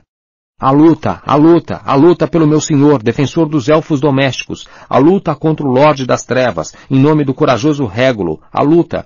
Eles cortavam e furavam os tornozelos e canelas dos comensais da morte, seus pequenos rostos brilhando de malícia, e por onde quer que Harry olhasse, os comensais estavam se dobrando à superioridade dos números, vencidos pelos feitiços, arrancando flechas dos ferimentos, esfaqueados na perna pelos elfos, ou simplesmente tentando fugir, mas engolidos pela ordem invasora. A batalha, contudo, ainda não terminara. Harry disparou entre os duelistas, passou por prisioneiros que se debatiam e entrou no salão principal. Voldemort estava no centro da luta e atacava e fulminava tudo ao seu alcance. Harry não conseguiu um ângulo desimpedido para mirar, então lutou para se aproximar, ainda invisível, e o salão principal foi lotando sempre mais, pois todos que podiam andar entravam à força. Harry viu Yaxley ser nocauteado por George e Lino Jordan.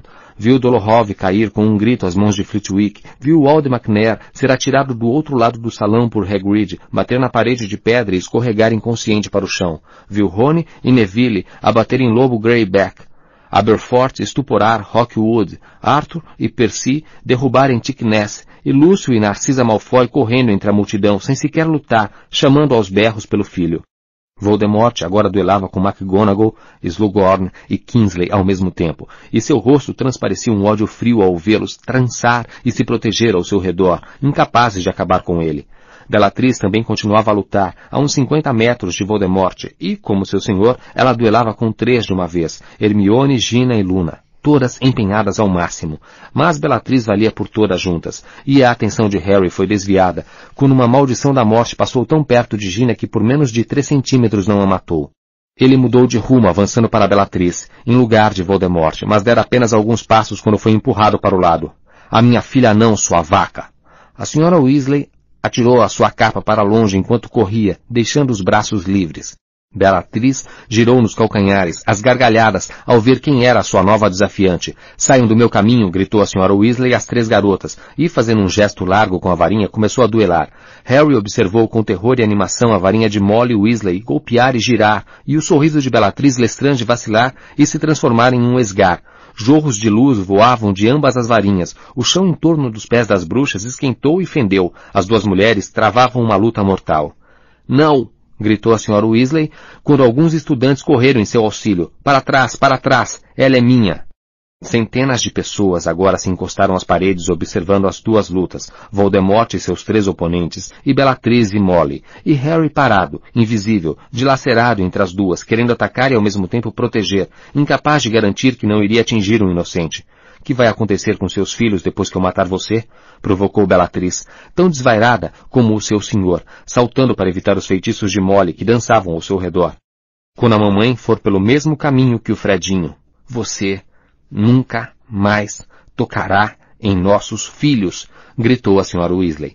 Bellatrix deu uma gargalhada, a mesma gargalhada exultante que seu primo Sirius dera ao tombar para trás e atravessar o véu, e de repente Harry previu o que ia acontecer.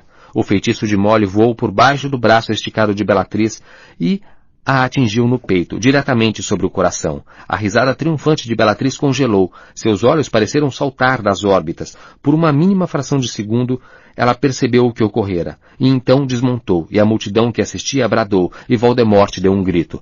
Harry sentiu como se estivesse virando em câmera lenta viu McGonagall, Kingsley e Slughorn serem arremessados para trás, debatendo-se e contorcendo-se no ar, quando a fúria de Voldemort, face à queda de sua última e melhor tenente, explodiu com a força de uma bomba. Voldemort ergueu a varinha e apontou-a para Molly Weasley. Protego! berrou Harry e o feitiço escuro expandiu-se no meio do salão principal, e Voldemort olhou admirado ao redor, procurando de onde viera, ao mesmo tempo que Harry despia finalmente a capa da invisibilidade.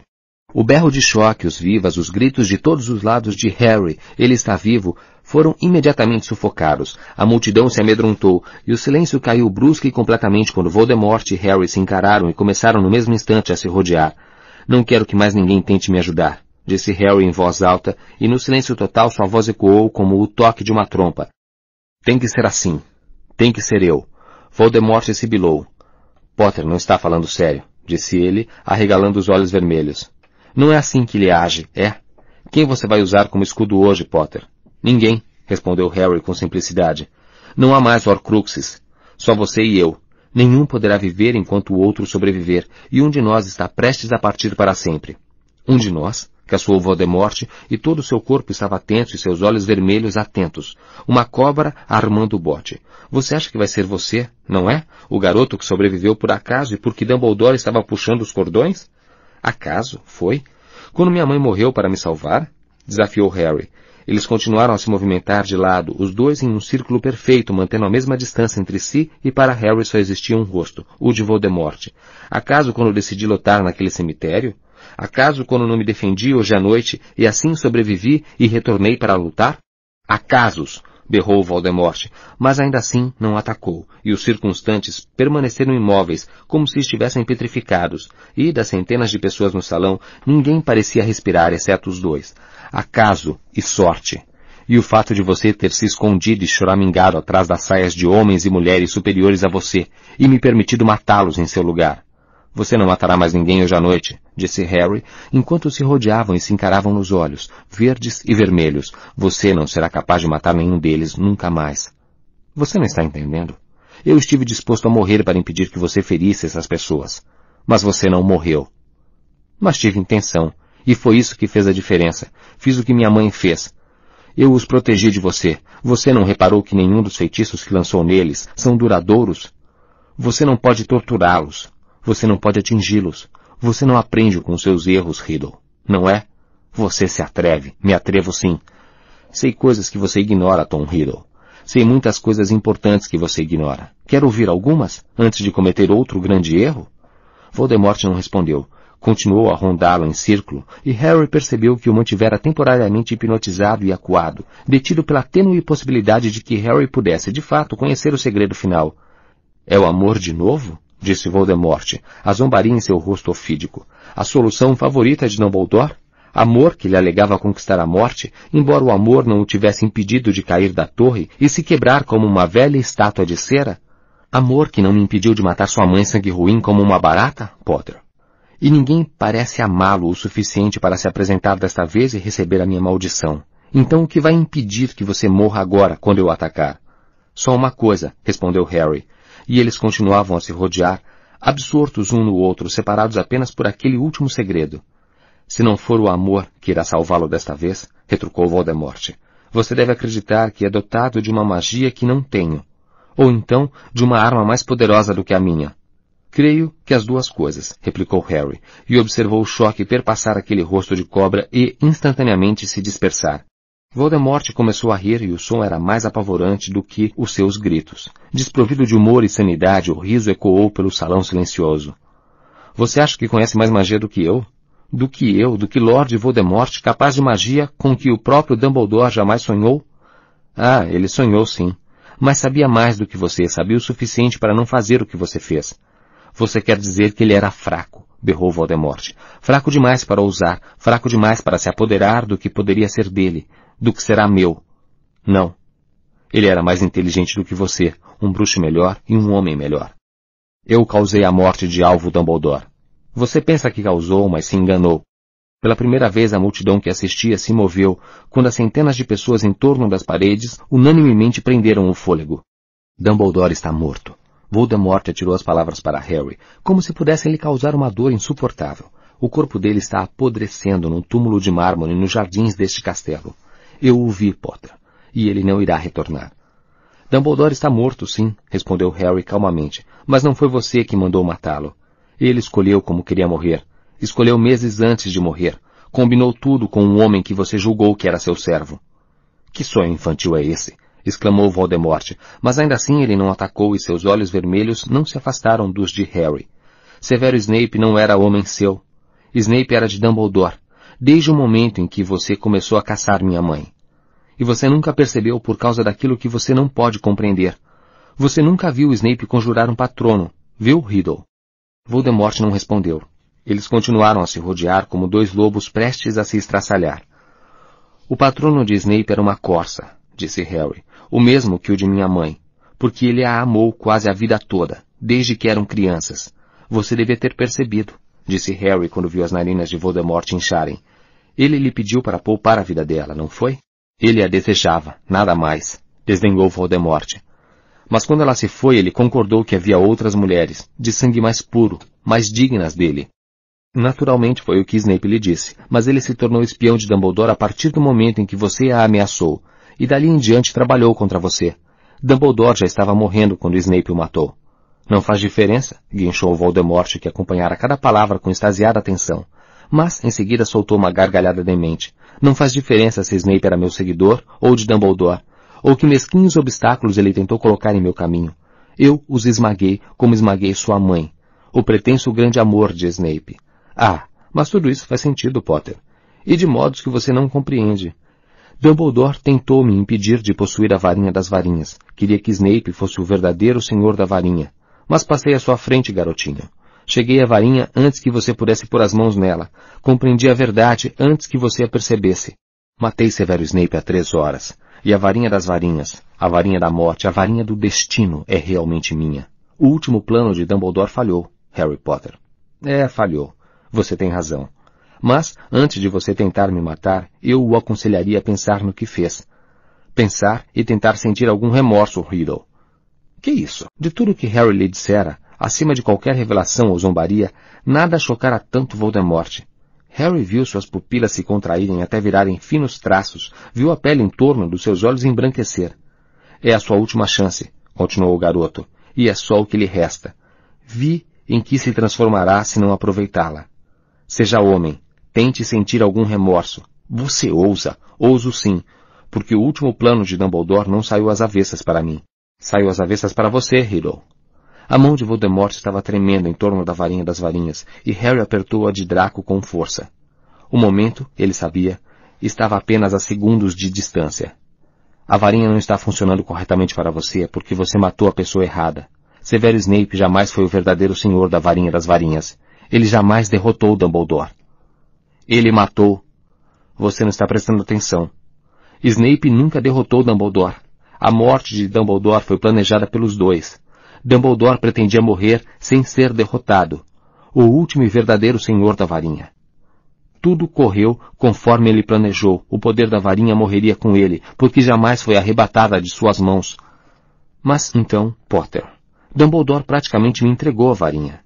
A voz de Voldemort tremeu de malicioso prazer. Roubei a varinha do túmulo do seu último senhor. Retirei-a, contrariando o desejo de seu último senhor. O seu poder é meu. Você ainda não entendeu, não é, Riddle? Possuir a varinha não é o suficiente. Empunhá-la, usá-la, não a torna realmente sua. Você não escutou o que Olivaras disse? A varinha escolhe o bruxo. A varinha das varinhas reconheceu um novo senhor antes de Dumbledore morrer, alguém que jamais tinha posto a mão nela. O novo senhor tirou a varinha de Dumbledore contra sua vontade, sem perceber exatamente o que tinha feito, ou que a varinha mais perigosa do mundo lhe dedicara a sua fidelidade. O peito de Voldemort subia e descia rapidamente e Harry sentiu a maldição a caminho, sentiu-a crescer no cerne da varinha apontada para o seu rosto. O verdadeiro senhor da varinha das varinhas era Draco Malfoy. Absoluto aturdimento surgiu no rosto de Voldemort por um momento, mas logo desapareceu. Que diferença faz? perguntou brandamente. Mesmo que você tenha razão, Potter, não faz a menor diferença para você nem para mim. Você não possui mais a varinha de Fênix. Duelaremos apenas com a perícia. E, depois de tê-lo matado, posso cuidar de Draco Malfoy. Mas é tarde demais. Você perdeu a sua chance. Cheguei primeiro. Subjuguei Draco faz semanas. Arrebatei a varinha dele. Harry girou a varinha de pioriteiro e sentiu convergirem sobre ela todos os olhares no salão. Então a questão se resume nisso, não é? Sussurrou Harry. Será que a varinha em sua mão sabe que o seu último senhor foi desarmado? Porque, se sabe, eu sou o verdadeiro senhor da varinha das varinhas. Um brilho ouro avermelhado irrompeu subitamente no céu encantado e incidiu sobre eles, quando um retalho ofuscante de sol surgiu no parapeito da janela mais próxima. A luz iluminou o rosto dos dois ao mesmo tempo, de modo que Voldemort se tornou subitamente um borrão chamejante. Harry ouviu o seu grito agudo quando ele próprio berrou a sua grande esperança para o céu, apontando a varinha de Draco. Avada Kedavra! Espelharmos! O estampido foi o de um tiro de canhão, e as chamas douradas que jorraram entre as duas, no centro absoluto do círculo que eles tinham descrito, marcaram o ponto em que os feitiços colidiram. Harry viu o jato verde da maldição de Voldemort ir de encontro ao seu próprio feitiço, viu a varinha das varinhas voar para o alto, escura contra o nascente, girar pelo céu encantado como a cabeça de Nagini, girar pelo ar em direção ao senhor que se recusava a matar e que viera, enfim, tomar legitimamente posse dela. E Harry, com a habilidade de um apanhador, agarrou a varinha com a mão livre, ao mesmo tempo que Voldemort caía para trás de braços abertos, as pupilas ofídicas de olhos vermelhos virando para dentro. Tom Riddle bateu no chão com uma finalidade terrena, seu corpo fraco e encolhido, as mãos brancas vazias, o rosto de cobra apático e inconsciente. Voldemort estava morto, atingido pelo ricochete de sua própria maldição, e Harry ficou parado com as duas varinhas na mão, contemplando o invólucro do seu inimigo. Um segundo arrepiante de silêncio, o choque do momento suspenso no ar. Então sobreveio o tumulto em torno de Harry, quando os gritos e vivas e brados dos circunstantes rasgaram o ar. O intenso nascente ofuscou as janelas e eles correram com estardalhaço para ele, e os primeiros a alcançá-los foram Rony e Hermione, e foram seus braços que os envolveram, seus gritos incompreensíveis que os ensurdeceram. Depois Gina, Neville e Luna estavam ali, e todos os Weasley, e Hagrid, e Kingsley, e McGonagall, e Flitwick, e Sprout, e Harry não conseguia ouvir uma palavra do que cada um deles gritava, nem dizer de quem eram as mãos que o agarravam, puxavam, tentavam abraçar alguma parte do seu corpo centenas de pessoas se empurrando, todas decididas a tocar no menino que sobreviveu, a razão de aquilo ter finalmente terminado. O sol subiu gradualmente sobre o Hogwarts e o salão principal resplandecia de vida e luz. Harry era uma parte indispensável da mescla de manifestações de júbilo e luto, de pesar e comemoração. Todos o queriam ali, seu líder e símbolo, seu salvador e guia, e que ele não tivesse dormido, que desejasse a companhia de apenas uns poucos, não parecia ocorrer a ninguém. Ele devia falar aos consternados, apertar suas mãos, testemunhar suas lágrimas, receber seus agradecimentos, ouvir as notícias que agora chegavam aos poucos de todos os lados ao longo da manhã, que os que estavam sob o efeito da maldição impérios no país tinham voltado a si, que os comensais da morte estavam fugindo ou sendo capturados, que os inocentes de Azkaban estavam sendo libertados naquele exato momento, e que Kingsley Shacklebolt fora nomeado ministro da magia interino. O corpo de Voldemort foi retirado e posto em uma câmara ao lado do salão principal, longe dos corpos de Fred, Tonks, Lupin, Colin Creevey e cinquenta outros que tinham morrido combatendo-o. McGonagall havia reposto as mesas no salão, mas ninguém estava sentado de acordo com as casas. Todos estavam misturados, professores e alunos, fantasmas e pais, centauros e elfos domésticos, e Firenze convalescia deitado a um canto. E Grope espiou para dentro por uma janela quebrada, e as pessoas estavam atirando comida em sua boca sorridente. Depois de algum tempo exausto, física e emocionalmente, Harry se viu sentado em um banco ao lado de Luna. Se fosse eu, iria querer um pouco de paz e sossego comentou ela. Eu adoraria, respondeu ele. Eu os distrairei. Use a sua capa. E antes que Harry pudesse falar, ela exclamou, Ah, vejam que máximo aquele bliberente. E apontou para as janelas. Todos que a ouviram olharam, e Harry escorregou a capa por cima do corpo e se levantou. Ele pôde então andar pelo salão sem interferências. Localizou Gina a duas mesas de distância. Estava sentada com a cabeça no ombro da mãe. Haveria tempo para conversarem depois horas e dias, e talvez anos. Ele viu Neville, a espada de Gryffindor pousada ao lado do seu prato enquanto comia, cercado por um grupinho de fervorosos admiradores. Ao longo dos corredores entre as mesas, ele caminhou e viu os três Malfoy juntinhos, como se não soubessem se deviam ou não estar ali, mas ninguém lhes dava a menor atenção. Para todo lado que se virava, Harry via famílias se unidas e, por fim, viu os dois cuja companhia ele mais desejava. Sou eu, murmurou agachando-se entre os amigos. Podem me acompanhar? Eles se levantaram imediatamente juntos, ele, Rony e Hermione deixaram o salão principal. Faltavam grandes pedaços da escadaria de mármore, parte da balaustrada desaparecera, e a intervalos havia entulho e manchas de sangue nos degraus que subiam. Em algum lugar distante, ouviam Pirraça disparando pelos corredores cantando o hino da vitória que ele compusera. Vencemos, esmagamos a fera. Potter é o máximo. Vold já era. Então agora vamos nos divertir à vera. Realmente, passa o sentimento da amplitude e tragédia da coisa, não é mesmo? Comentou Rony abrindo uma porta para deixar Harry e Hermione passarem. A felicidade viria, pensou Harry, mas, no momento, estava anuviada pela exaustão e a dor de perder Fred, Lupin e Tonks. Essa dor o atravessava pelo caminho como se fosse uma dor física, e principalmente ele sentia um estupendo alívio e um grande desejo de dormir, Primeiro, porém, devia uma explicação a Rony e Hermione, que o tinham apoiado por tanto tempo e que mereciam ouvir a verdade. Meticulosamente narrou o que vira na penseira e o que acontecera na floresta, e eles nem sequer tinham começado a expressar todo o seu choque e assombro quando finalmente chegaram ao lugar a que estavam se dirigindo, embora nenhum deles tivesse mencionado o destino. Desde que a vira pela última vez, a gárgula que guardava a entrada para o gabinete do diretor tinha levado um tranco, Estava inclinada para um lado, parecendo meio bêbada, e Harry ficou em dúvida se ela ainda era capaz de distinguir senhas. Podemos subir? perguntou ele à gárgula. À vontade, gemeu a estátua. Eles passaram por cima dela para chegar à escada em espiral, que subiu lentamente como uma escada rolante. Harry abriu a porta no alto. Deu uma única olhada na penseira de pedra que deixara sobre a escrivaninha, e um barulho de estourar os tímpanos os fez gritar, pensando em maldições no retorno dos comensais da morte e no renascimento de Voldemort.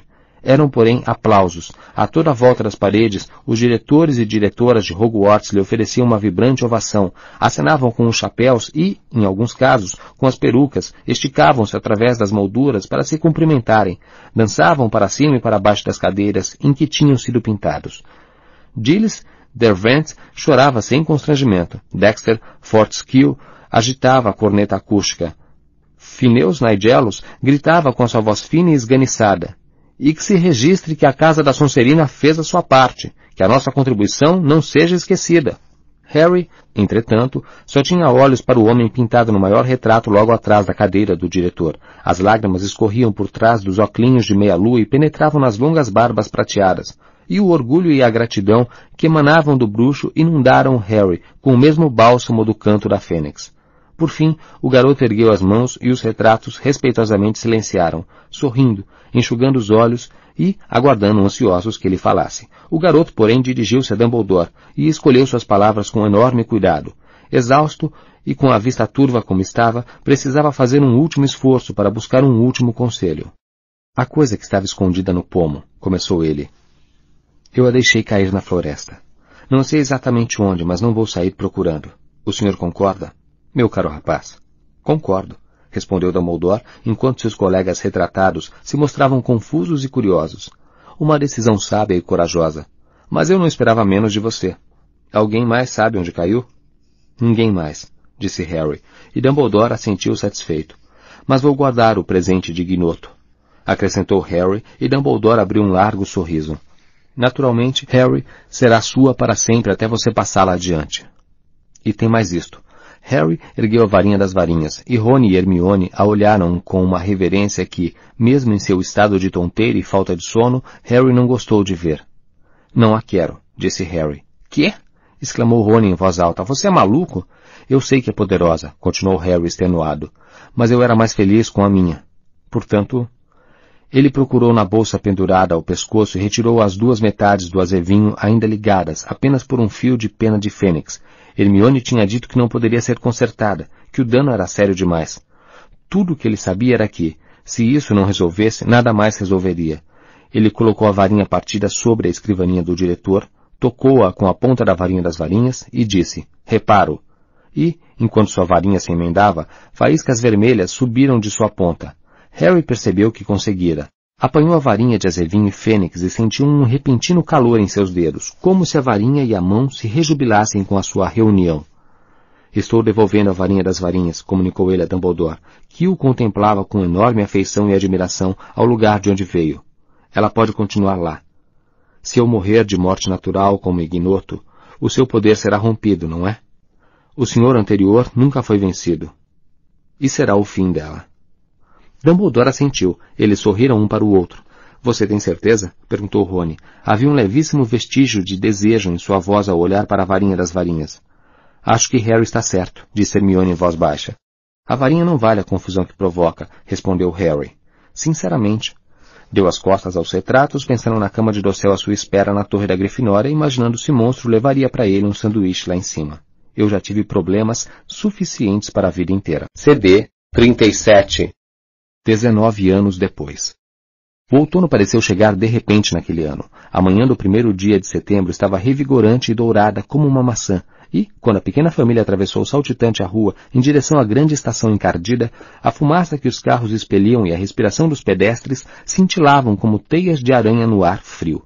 Duas grandes gaiolas sacudiam em cima dos carrinhos, cheios que os pais empurravam. As corujas, dentro delas, piavam indignadas e a menina ruiva acompanhava chorosa os irmãos, agarrada à mão do pai. Não vai demorar muito e você também irá, lhe disse Harry. Dois anos, fungou Lilian. Quero ir agora. Os passageiros olhavam curiosos para as corujas quando a família se encaminhou em zigue-zague para a barreira entre as plataformas 9 e 10. A voz de alvo chegou aos ouvidos de Harry, apesar do barulho reinante. Seus dois filhos tinham retomado a discussão começada no carro. Não quero ir. Não quero ir para a Sonserina. Tiago, dá um tempo, pediu Gina. Eu só disse que ele talvez fosse defendeu-se Tiago, rindo do irmão mais novo. Eu não vejo problema nisso. Ele talvez vá para Sonse. Tiago, porém, viu o olhar da mãe e se calou. Os cinco Potter se aproximaram da barreira. Lançando ao irmão um olhar ligeiramente arrogante por cima do ombro, Tiago apanhou o carrinho que a mãe levava e saiu correndo. Um instante depois tinha desaparecido. Vocês vão escrever para mim, não vão? perguntou alvo aos pais, capitalizando imediatamente a ausência momentânea do irmão. Todo dia, se você quiser, respondeu Gina. Todo dia não, replicou alvo depressa. O Tiago diz que a maioria dos alunos recebe carta de casa mais ou menos uma vez por mês. Escrevemos para Tiago três vezes por semana no ano passado, contestou Gina. E você não acredite em tudo que ele lhe disser sobre Hogwarts, acrescentou Harry. Ele gosta de brincar, o seu irmão. Lado a lado eles empurraram o segundo carrinho e ganharam velocidade. Ao alcançarem a barreira, Alvo fez uma careta, mas a colisão não ocorreu. Em vez disso, a família emergiu na plataforma 9 e meia, que estava encoberta pela densa fumaça clara que saía do expresso de Hogwarts. Vultos indistintos pululavam na névoa em que Tiago já desaparecera. Onde eles estão? perguntou alvo ansioso, espiando os vultos brumosos pelos quais passavam ao avançar pela plataforma. Nós os acharemos, tranquilizou-o Gina. Mas o vapor era denso e estava difícil distinguir os rostos das pessoas. Separadas dos donos, as vozes ecoavam anormalmente altas. Harry pensou ter ouvido Percy discursar sonoramente sobre o regulamento para uso de vassouras e ficou feliz de ter um pretexto para não parar e cumprimentar. Acho que são eles, Al, disse Gina, de repente. Um grupo de quatro pessoas que estava parado ao lado do último vagão emergiu da névoa. Seus rostos só entraram em foco quando Harry, Gina, Lilian e Alvo estavam quase em cima deles. Oi, disse Alvo, parecendo imensamente aliviado. Rosa, que já estava usando as vestes de Hogwarts recém-compradas, deu-lhe um grande sorriso. Afinal, conseguiu estacionar direito? perguntou Rony a Harry. Eu consegui. Hermione não acreditou que eu pudesse passar no exame de motorista dos trouxas, não é mesmo? Achou que eu ia precisar confundir o examinador. Não pensei não, replicou Hermione. Fiz a maior fé em você. Pois eu o confundi mesmo, sussurrou Rony para Harry, quando juntos embarcaram o malão e a coruja de alvo no trem. Só me esqueci de olhar pelo retrovisor externo e, cá entre nós, posso usar um feitiço supersensorial para isso. De volta à plataforma, eles encontraram Lilian e Hugo, o irmão mais novo de Rosa, entretidos em uma animada discussão sobre a casa para a qual seriam selecionados quando finalmente fossem para Hogwarts. Se você não for para a Grifinória, nós o deserdaremos, ameaçou Rony. Mas não estou pressionando ninguém. Rony. Lilian e Hugo riram, mas Alvo e Rosa ficaram muito preocupados. Ele não estava falando sério, disseram Hermione e Gina. Mas Rony já não estava prestando atenção. Atraindo o olhar de Harry, ele acenou discretamente com a cabeça para um ponto a uns 50 metros. O vapor tinha rareado por um momento e três pessoas estavam paradas, destacando-se contra a névoa em movimento. Veja só quem está ali. Draco Malfoy estava parado com a mulher e o filho. Um sobretudo escuro abotoado até o pescoço. Seus cabelos já revelavam entradas que salientavam o seu queixo fino. O novo aluno parecia com Draco, tanto quanto o alvo parecia com Harry. Draco viu Harry, Rony, Hermione e Gina olhando para ele, deu um breve aceno com a cabeça e se afastou. Então aquele é o pequeno Escórpio, comentou Rony em voz baixa. Não deixe de superá-lo em todos os exames, Rosinha. Graças a Deus você herdou a inteligência da sua mãe. Rony, pelo amor de Deus, o tom de Hermione mesclava seriedade e vontade de rir. Não tentem dispor os dois antes mesmo de entrarem para a escola. Você tem razão. Desculpe. Mas, incapaz de se conter, ele acrescentou, mas não fique muito amiga dele, Rosinha. Vovô Weasley nunca perdoaria se você casasse com um sangue puro. Ei! Tiago reaparecera, tinha se livrado do malão, da coruja e do carrinho e, evidentemente, estava fervilhando de novidades. Ted está lá atrás, disse ele, sem fôlego, apontando por cima do ombro para as gordas nuvens de vapor. Acabei de ver, e adivinho o que ele está fazendo? Se agarrando com a Victory. Ele ergueu os olhos para os adultos, visivelmente desapontado com a falta de reação. O nosso Ted? Ted Lupin? Agarrando a nossa Victory? Nossa prima? E perguntei a Ted que é que ele estava fazendo. Você interrompeu os dois? indagou Gina. Você é igualzinho ao Rony. E ele disse que tinha vindo se despedir dela. E depois me disse para dar o fora. Ele está agarrando ela, acrescentou Tiago, preocupado que não tivesse sido suficientemente claro. Ah, seria ótimo se os dois casassem, sussurrou Lilian, enlevada. Então o Ted ia realmente fazer parte da nossa família. Ele já aparece para jantar quatro vezes por semana, disse Harry. Por que não o convidamos para morar de uma vez conosco? É, concordou Tiago entusiasmado. Eu não me importo de dividir o quarto com o alvo. Ted poderia ficar com o meu. Não, disse Harry com firmeza. Você e Al só dividirão um quarto quando eu quiser ter a casa demolida. Ele consultou o velho relógio arranhado que no passado tinha pertencido a Fábio Pruitt. São quase onze horas, é melhor embarcar. Não se esqueça de transmitir a Neville o nosso carinho, recomendou Gina a Tiago ao abraçá-lo. Mamãe, não posso transmitir carinho a um professor. Mas você conhece Neville. Tiago girou os olhos para o alto. Aqui fora sim, mas na escola ele é o professor Longbottom, não é? Não posso entrar na aula de herbologia falando em carinho. E balançando a cabeça para a tolice da mãe, ele sapecou um pontapé em alvo. A gente se vê, Al. Cuidado com os testralhos. Pensei que eles fossem invisíveis. Você disse que eram invisíveis. Tiago, porém, apenas riu. Permitiu que a mãe o beijasse, deu no pai um rápido abraço e saltou para o trem que se enchia rapidamente. Eles o viram acenar e sair correndo pelo corredor à procura dos amigos. Não precisa se preocupar com os testralhos, disse Harry a Alvo. São criaturas meigas, não tem nada de apavorante. E, de qualquer modo, você não irá para a escola de carruagem, irá de barco. Gina deu um beijo de despedida em Alvo. Vejo vocês no Natal. Tchau, Al, disse Harry, e o filho o abraçou. Não esqueça que Hagrid o convidou para tomar chá na próxima sexta-feira. Não se meta com o pirraça, não duele com ninguém até aprender como se faz. E não deixe Tiago enrolar você. E se eu for para a Sonserina? O sussurro foi apenas para o pai, e Harry percebeu que só o momento da partida poderia ter forçado o alvo a revelar como seu medo era grande e sincero. Harry se abaixou de modo a deixar o rosto do menino ligeiramente acima do dele. Dos seus três filhos, apenas Alvo herdara os olhos de Lilian. Alvo severo, disse Harry baixinho para ninguém mais, exceto Gina poder ouvir, e ela teve tato suficiente para fingir que acenava para Rosa, que já estava no trem nós lhe demos o nome de dois diretores de Hogwarts. Um deles era da Sonserina, e provavelmente foi o homem mais corajoso que já conheci. Mas me diga, então a Sonserina terá ganhado um excelente estudante, não é mesmo? Não faz diferença para nós, Al.